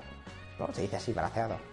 Colombianos, yo no controlo vuestra, vuestra jerga. También en la cúpula de los narcos estaba Víctor Patiño Fomeque, alias el químico o la fiera, el cual, viendo todo el percal de persecuciones contra el cártel, se entregó a las autoridades y lo mismo antes, le metieron en la cárcel, luego lo extraditaron y allí hizo un pacto con el gobierno siendo un testigo clave para la DEA. Algo que, como comprenderéis, no gustó mucho a sus antiguos amigos, ¿eh? los cuales mataron a 35 de sus familiares, socios, abogados, fiscales, contadores, friends, etc. Pese a todo eso, él consiguió la libertad en 2008 y actualmente está libre con 58 años. Esto sí, no se le pasa por la cabeza eso de volver a Colombia, vamos, ni de coña, pues la flies. Y por último tenemos a Helmer Herrera Buitrago, alias Pacho Herrera, que también se entregó a las autoridades un año después de la captura de los hermanos Rodríguez Orejuela. Lo que pasa que este logró sortear la extradición a Estados Unidos, aunque no sé si fue eso algo bueno, ya que el 4 de noviembre de 1998, a la edad de 47 años, mientras estaba jugando un partido de fútbol en la prisión, un sicario se le acercó, lo agarró del cuello y le pegó siete disparos en la cabeza. Acto seguido, todos los presos fueron a matar al asesino, porque ya sabéis cómo es eso, pero los guardias consiguieron salir rápidamente y salvarle de la paliza. Tras una investigación, llegaron a la conclusión de que los líderes del norte del valle habían estado detrás del plan. Y es que se la tenían jurada a los del cártel de Cali por intentar asesinar a Varela, uno de los líderes del otro cártel. Lo que pasa que con esta muerte lo único que se consiguió es que las tropas de Pacho empezaron una guerra con los otros. Y acabó, como si de Breaking Bad se tratase, con el hermano minusválido de Pacho dando al líder Orlando Henao, porque aprovechó que tenía la silla de ruedas para ocultar una pistola y cuando lo tuvo delante, pum pam pam pum pum, no sé cuántos, seis veces le disparó a quemarropa. ¡Venganzas everywhere! Y la cosa no paró ahí, ¿eh? ya que se compraron un helicóptero y con la excusa de probarlo, ¿eh? en el concesionario me dejas ¿Nos das una vuelta, por favor? Allí les dicen que sí, pero claro, tienen que ir acompañados de un piloto de la escuela, ¿eh? Que les dice, venga, pues os doy una vuelta. Ya en el aire le apuntan con una pistola y le dicen que aterrice en una finca donde estaba el hermano de Pacho, es el de las ruedas, junto a dos canastas de 100 kilos de TNT cada una. La subieron a la nave, pero el piloto dijo que no, que no podía hacer eso. Rin, rin. ¿Qué es eso? Un momento. Oye, piloto, que soy tu mujer que nos tienen aquí secuestrados a mí y a nuestras hijas. Oye, que al final sí que puedo hacerlo, ¿eh? que he hablado con mi mujer que se ve que la habéis secuestrado, entonces pues venga, anda, vámonos. Lo que pasa es que hay demasiado peso y el helicóptero no sube con las canastas esas de 2 kilogramos, así que tienen que dejar una de las dos en el suelo y se piran. Con esas se van hasta una cárcel de Cali en donde estaba preso otro de los jefazos de los del valle y ale, tiran los explosivos. Lo que pasa que el control remoto no funciona y y al final no explota. Fíjate que se calcula que habrían muerto unas 2.000 personas si llega a detonar la bomba, porque 100 kilogramos de TNT, en cuentas así, para que te hagas una idea, es, en la escala del lechero es no puedo, no puedo decirlo, se sale de las tablas. Meses después, el de la silla de ruedas moriría a manos de su cartel enemigo. ¿Sabes? Los del Valle dijeron, casi nos la lías, ¿eh? Pero... Y le mataron. Y ya está, chavales. Pero os digo que, porque tengo que hacer los vídeos cortos, ¿eh? Pero podría estar aquí hablando de asesinatos, tradiciones y mil movidas más hasta mañana. Es lo que tiene el poder, ¿eh? Que lo quieres para ti solo. Y los demás, mataré. Así que vamos a cambiar de tercio porque os tengo que contar de qué vamos a hablar la próxima semana. Y esta seguro que te va a gustar. Imagínate ¿eh? que estás luchando en una guerra con tu país y no te enteras de que la has perdido. Tú sigues ahí a lo tuyo, ¿eh? Tu nación se ha rendido, pero eso a ti te da igual, no crees a nadie. Todos quieren tramearte ahí, ahí, que nos hemos rendido, ¿qué? Que me dejes en paz. Supongo que ya sabrás de lo que hablo, ¿eh? Lo prometido es deuda y en unos días sabremos la historia de los últimos de Valer, o pues si quieres llamarlo de otra manera, los últimos de Filipinas. ¡Sí! Muy curiosa la historia, ¿eh? así que no te la pierdas, por favor. Suscríbete si no lo estás, ¿eh? y ya si nos sigues en Twitter, pues la releche, porque ahí ponemos curiosidades y movidas raras, ¿eh? Y yo ya no os aburro más. Si alguno de los que me está viendo es narcotraficante, por favor, que no mate al resto, ¿eh? Estamos aquí, somos todos amigos, chicos. Venga, anda. Hasta luego, loco pixas. Hola, muy buenos días. Hoy vamos a hablar sobre Gibraltar, que dices, joder, ya todos los veranos igual. Pues sí, ya es hora de que nos enteremos un poco por qué narices es inglesa y no española. España, como sabrás, tiene cinco fronteras, que son la de Francia, Andorra, Portugal, Marruecos y Inglaterra. Y tú, Inglaterra, vista mil kilómetros, sí, pero tiene... Hay un peñoncico que nos quitaron hace tiempo. Y para entender esto, por qué dejó de ser española, nos vamos a 300 años atrás, a 1700, en donde tenemos como rey a Carlos II el hechizado. Que ya, ¿tú por qué le llaman el hechizado? Bueno, pues mira la cara que tiene de goma espuma. Tú me dirás. Este tenía que ser un fucker de mucho cuidado. Es que mira, es que es... Bueno. ¿Quién lo pillará? Bueno, que la va a palmar y pone como sucesor a un tío que se muere antes incluso que Carlos II. Y entonces decide que va a cambiar el testamento y pone como sucesor a Felipe de Anjoa. An An Anjoa, se escribe, no sé cómo se dice esta cosa, es muy difícil. Lo que pasa que la futura viuda le da un poco y dice, ah, tío, este no mola nada el francés, vamos a, ¿por qué no ponemos a Carlos de Austria? Mola más, Carlos de Austria, tú te llamas Carlos, él también, pues quedaría todo en casa. Y bueno, como hay dos Carlos aquí, para que no nos liemos, al nuevo este le vamos a llamar Carlitos. El hechizado termina por pasar un poco olímpicamente de su mujer y se muere. Por lo que Luis XIV baja desde París hasta Madrid y dice, mira, aquí os suelto a mi nieto, ahí os lo comáis, este es el nuevo rey. Vale, bien, los españoles estamos, vamos, tenemos nuevo rey, este va a ser la hostia, el francés, este va a ser la repera. Y le van a llamar Felipe V. Que es el anterior al que tenemos ahora, que es Felipe VI. Vaya, qué coincidencias, ¿eh? Y lo que pasa es que los demás países no ven con muy buenos ojos que Francia y España ahora se lleven tan bien, ¿sabes? Porque eran un poco potencias... Bueno... Potencias... España menos, pero Francia estaba ya ahí partiendo un poco la pana. Y como creen que va a desbalancear un poco el servidor, deciden hacer una alianza todo guapa, que se llama la Gran Alianza de la Haya, en donde se juntarán los Países Bajos, Inglaterra, que vaya, no me lo esperaba, Inglaterra aquí contra nosotros, esto es nuevo, ¿no? Y el Sacro Imperio Romano Germano, que dices tú, ¿no podías haber puesto el nombre más cortico? Pues era lo que se lleva en la época. Estos países tan monos que se acaban de juntar apoyan a Carlitos, que dicen, no, tío, el rey bueno de España es Carlitos, a mí el Felipe V ese no vale para. Así que termina declarándose la guerra de sucesión española. La movida es que no es tan fácil de Francia y España contra estos tres. No, no, no, no. Sino que también dentro de España había regiones que apoyaban a Carlitos en vez de a Felipe. Como en el caso de Cataluña y Baleares. Mientras que en el sur, por Andalucía, yo que sé, ahí eran más fans de Felipe, del francés. Así que en 1704 una flota anglo-holandesa llega por ahí, por la zona de Gibraltar, porque quiere decir, oye chicos, mola mucho más Carlitos, por favor, dejad la tontería esta de Felipe, que es francés, y además ya sabéis cómo son los franceses. Y si no os gusta lo que os decimos, os vamos a dar de leches hasta que lo entendáis. Esta pequeña armada de los guiris tiene 30.000 hombres, que si lo comparamos con los 470 que teníamos en Gibraltar, pues te haces una idea, me ha hecho cálculos de cuántos tendría que matar cada español para que esto ganásemos. Los números nos dan que los defensores tendrían que matar a 63 hombres cada uno. Y como, y como hay decimales, pues tendrían que cortar a uno dos piernas y un brazo para que esté, para que ganásemos, o por lo menos empate. pues a mí me da que vamos a perder, ¿eh? No sé. De todas maneras, la gente esta intenta defender el peñón ahí, inspirarse en Blas de Lezo, así lo consiguieron los dos también. Bueno, Blas de Lezo eh, todavía no había, bueno, sí que había nacido, y tenía 15 años y estaba por el norte, por ahí también luchando. Pero en esta batalla no, no jugó, eh, tranquilos. Al final, obviamente, perdemos. Las tropas desembarcan y los ingleses deciden que ya les conocéis. Deciden, hostia, que visiste aquí con el calorcico, no como ahí arriba que está lloviendo todo el día. Pues que le den por saco a Carlitos, que rompemos el pacto que teníamos con él. Y nos quedamos aquí, nos plantamos aquí, ponemos un fish chip. Bueno, esto va a ser la repera. ¿Cómo que los ingleses han hecho esto? Yo, yo no me lo creo, eh. Porque lo dices tú, eh, porque no es nada propio de ellos. Nada. En verdad no estoy hablando con nadie, ¿sabes? Para crear un poco de conversación porque estoy aquí solísimo. Luego Felipe V coge sus tropas y dice que dice que los guiris han puesto aquí, pero que dice, es nuestro.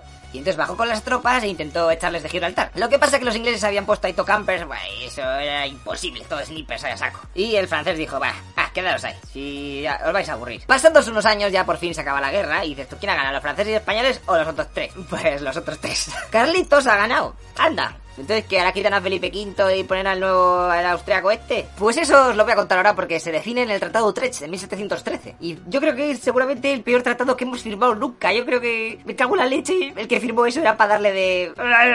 Os voy a resumir un poco los cinco puntos que más me han impactado. Que dices tú, "Eh, ¿qué ha firmado esto por parte de los españoles? Y es que es el fucking boss y piensa en nosotros a saco. Primer punto. Se reconoce a Gibraltar como inglesa. Vale, topa, vosotros, venga, ya habéis ganado, estáis contentos. Eso sí, si los ingleses se van del peñón, España puede reclamar su soberanía y sería nuestro. Eso es lo que pasaría ahora con el Brexit, que está todo el mundo, ¡ay, todo Gibraltar es nuestro ahora! ¿Qué pasa? No os cantéis victoria, y todavía queda esto, va, esto va para rato. Segundo punto, a ver si este es bueno para nosotros. Ah, no, que es malísimo. Menorca también, ahora, para los ingleses, os regalamos así la islita, que es que eran todos fans de los anuncios de estrella, y dijeron, "Ja, ahora vamos a hacer los, de la- los que hacíamos antes con los videoclips, que eran los cortometrajes y eso no se lo traga nadie, un bajonazo. Tercer punto del tratado es humillante.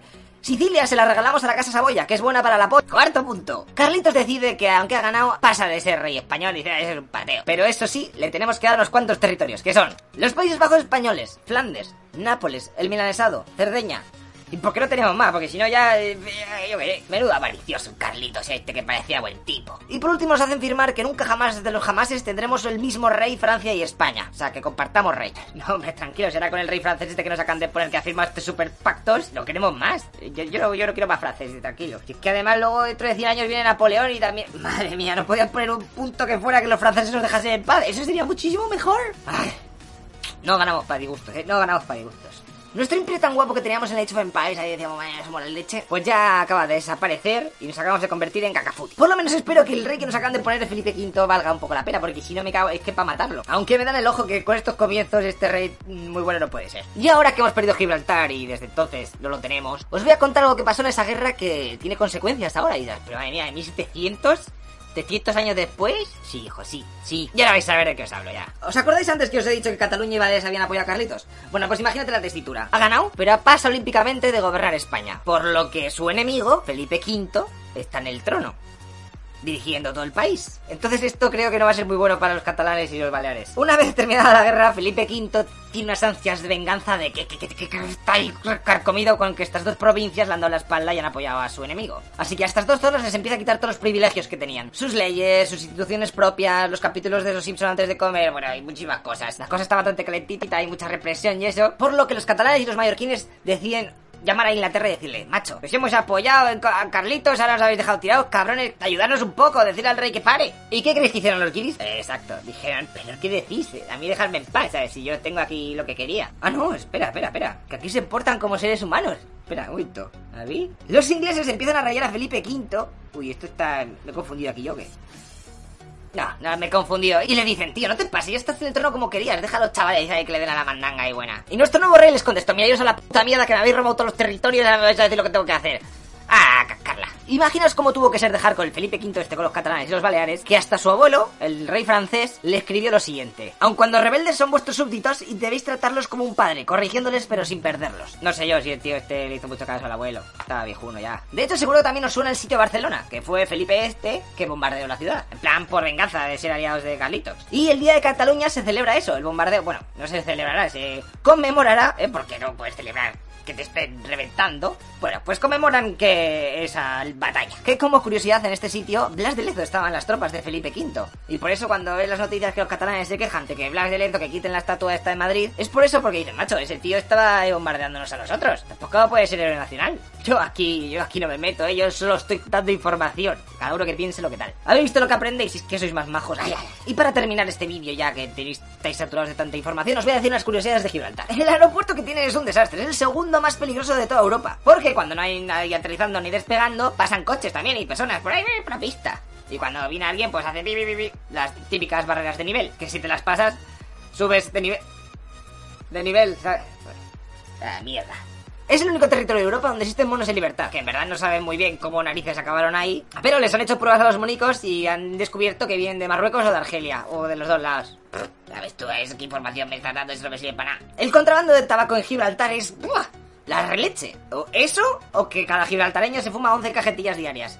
Que puede ser, ¿eh? Que están loquísimos. Otra cosa que seguramente penséis es cuando vas a pasar la frontera con el coche, vas a Gibraltar y te cambias de carril y empiezas ahí con la locura esta inglesa. Pues no. En el Peñón siguen las normas de las personas normales. Sea, que van como nosotros. Porque para cuatro carreteras que tienen, pues no, es poco tontería. Otra cosa curiosa es que debajo del Peñón hay 52 kilómetros de túneles. 52 kilómetros. Y diréis, ¿para qué? ¿Que son como los vietnamitas? No, no. Es que tenían un plan bastante guapo. Porque en la Segunda Guerra Mundial, si los nazis les invadían, se meterían en las cuevas estas, en los túneles, donde había víveres para estar escondidos hasta dos años. Y de mientras estarían espiando los nazis, están por arriba y todos felices, en plan, estamos solos, esto es nuestro. Y mandarían la información por radio a Londres. De hecho, con toda la tierra que sacaron de los túneles que hicieron, la empezaron a tirar al mar, pa, pa, pa, pa, consiguieron más terreno y gracias a eso hicieron el aeropuerto que tienen ahora, porque si no, no les cabía. Y por último, para terminar, os voy a contar el origen de la palabra chachi, que tiene que ver con Gibraltar. Dirán, ¿qué? ¿Gibraltar, chachi?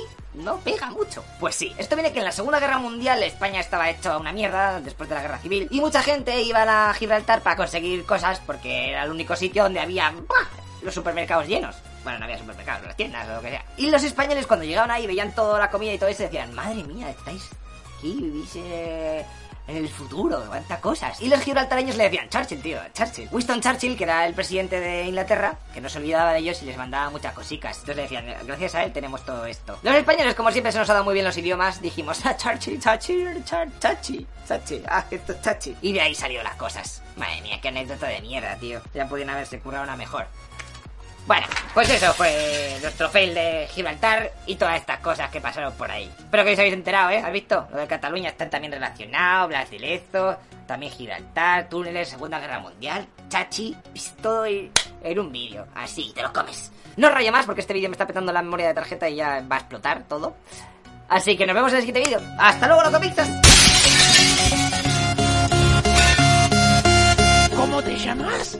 Carlitox. Top Pro, en efecto, Top. Todo el viento, puedo darlo más fuerte. Da igual. Hola, muy buenos días. ¿Qué pasa? Eh, bueno, como os prometí, os voy a hacer el vídeo del oro de Moscú, pero lo voy a hacer un poquito pues, más relajado en el plan de montaje. O sea, que lo voy a contar en plan como si fuera un cuento. Porque si no tardo mucho, ¿sabéis? Tengo aquí la chuleta que son muchas hojas.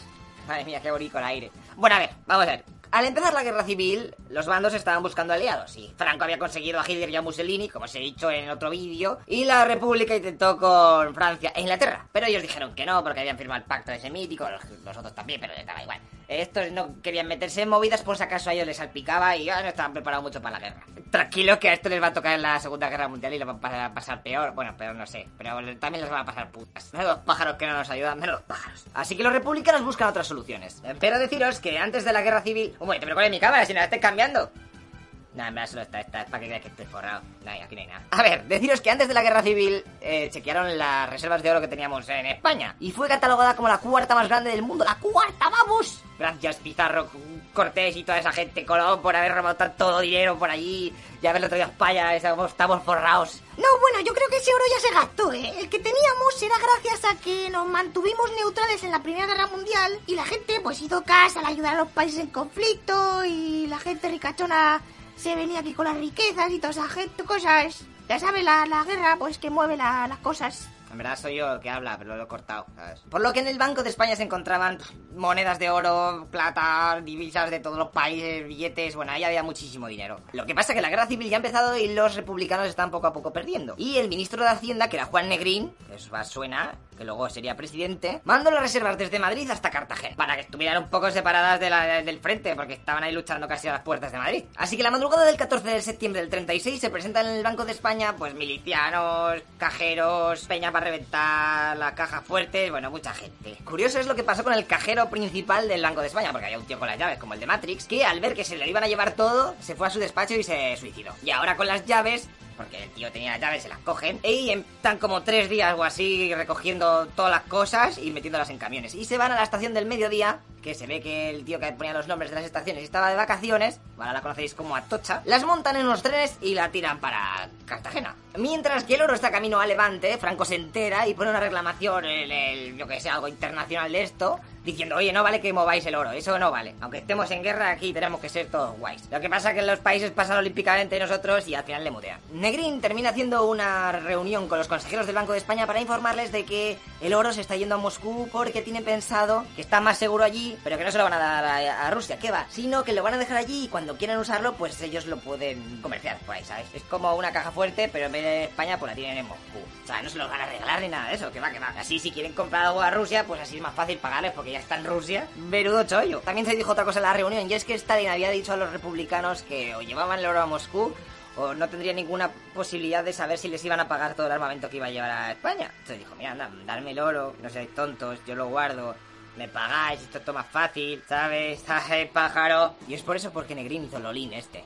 Desesperado. Pero el plan este ya empieza a ir un poco turbio desde el principio. Porque Stalin escribió a sus agentes de España diciéndoles que por favor mantuvieran en secreto todo este plan, si acaso se enteraban los socialistas o los anarquistas de que estaban moviendo todo el oro a Moscú, ¿sabes? Porque eran un poco enemigos de los comunistas. Y también les dijo que si los republicanos les hacían firmar algún documento, que se negasen porque ya en Moscú lo firmasen. Que hasta que estuviera el oro en Moscú ellos no iban a ningún recibir ni nada. Yo aquí no me he dado nada. Madre mía, qué trama, si es que esto va a salir mal, si es que ya te lo digo yo. Incluso Negrin tuvo que falsificar los documentos de los agentes soviéticos para que no le pillasen los otros de que se lo iba a llevar todo el dinero a Moscú. Y les hizo unos carnes tocurrados ahí como que eran de un banco de Estados Unidos. Los hizo con el paint. Las cosas estas siguen torciéndose porque esto es un desastre. Y ahí en los cuatro buques eh, soviéticos cargan las 7.900 cajas, de que cada una pesaba 75 kilos de oro y cosas, por lo que veo adentro.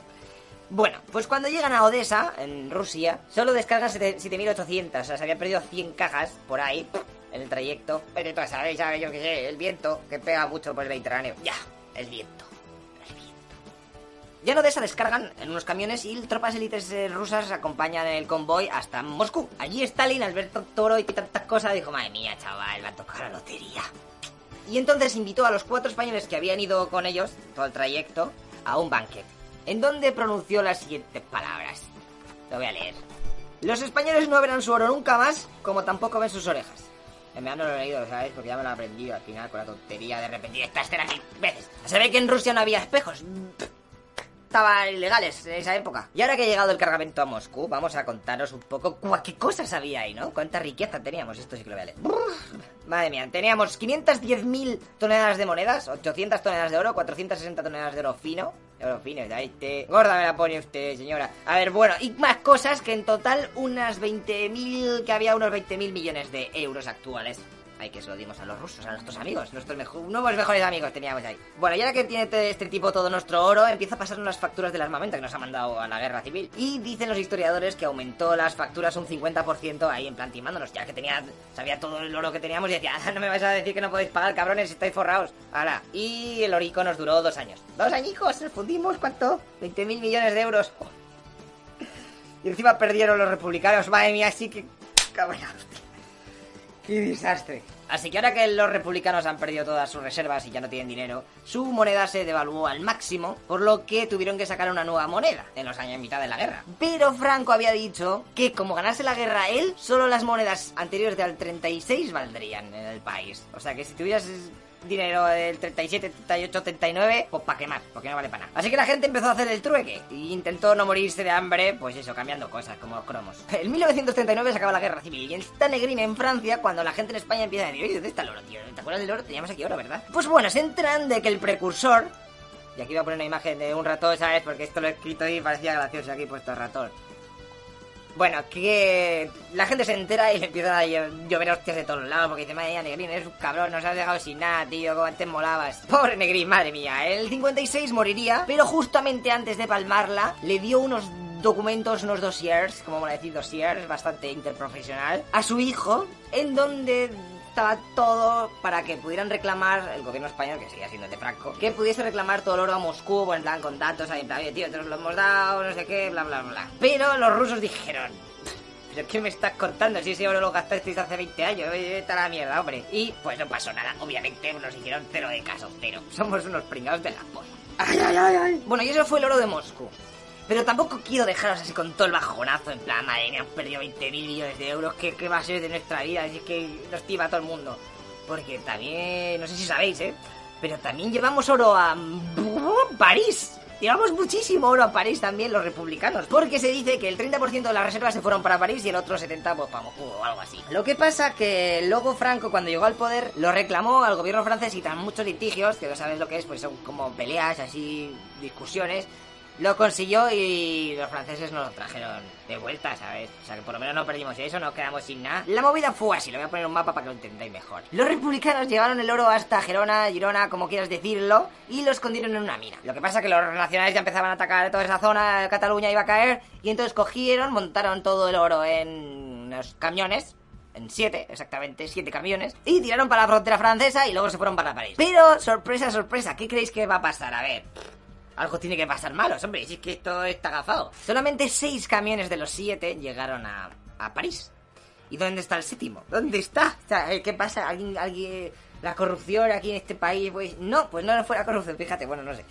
El único superviviente de ese séptimo camión, un español, no sé cómo se llamaba, Pe- Pepito, dijo, confesó que después de pasar la frontera francesa, se fueron a un pueblo que estaba por ahí y en una que se llamaba San Cyprien, o como se diga, y en una zona pantanosa eh, cavaron un poco y enterraron las 10 toneladas de oro que tenía su camión. Que para que os hagáis una idea, así eran 300 millones de euros actuales. O sea que es... Madre mía. En los años 50 el tipo este volvió al pueblo donde lo había enterrado. Lo que pasa que el paisaje había cambiado un poco, pues ya sabes, de 39 al 50, pues yo que sé, había construido cosas y no consiguió de- definir dónde la, exactamente dónde la había enterrado y todavía no se sabe dónde están esas cajitas. Así que si no tenéis eh, plan para vacaciones, pues os vais a esa San Cyprien o como se diga y ahí con el detector de metales a ver si encontráis algo. ¿Ya, ya has visto? Eh, pero si encontráis algo de darme un milloncejo, eh, cago en la leche. Encima que me chivo y os doy todos los datos aquí contrastados. Madre mía, madre mía, todas las pistas que os doy. Y nada, ya sí, ahora ya os dejo en paz, Hemos palmado el oro de Moscú, el oro de París nos lo han devuelto un poquito. ¿eh? Hemos perdido una cajita en el camino, pero bueno. Y nada, ya está. Eso es lo que pasó. Os lo he contado así mm, lo mejor que he podido. Espero que os hayáis enterado. ¿eh? Pues nos vemos en el siguiente vídeo. Voy a ver si termino los otros dos que tengo ahí en el camino. Venga, ¿eh? Venga, hasta luego, loco pizzas.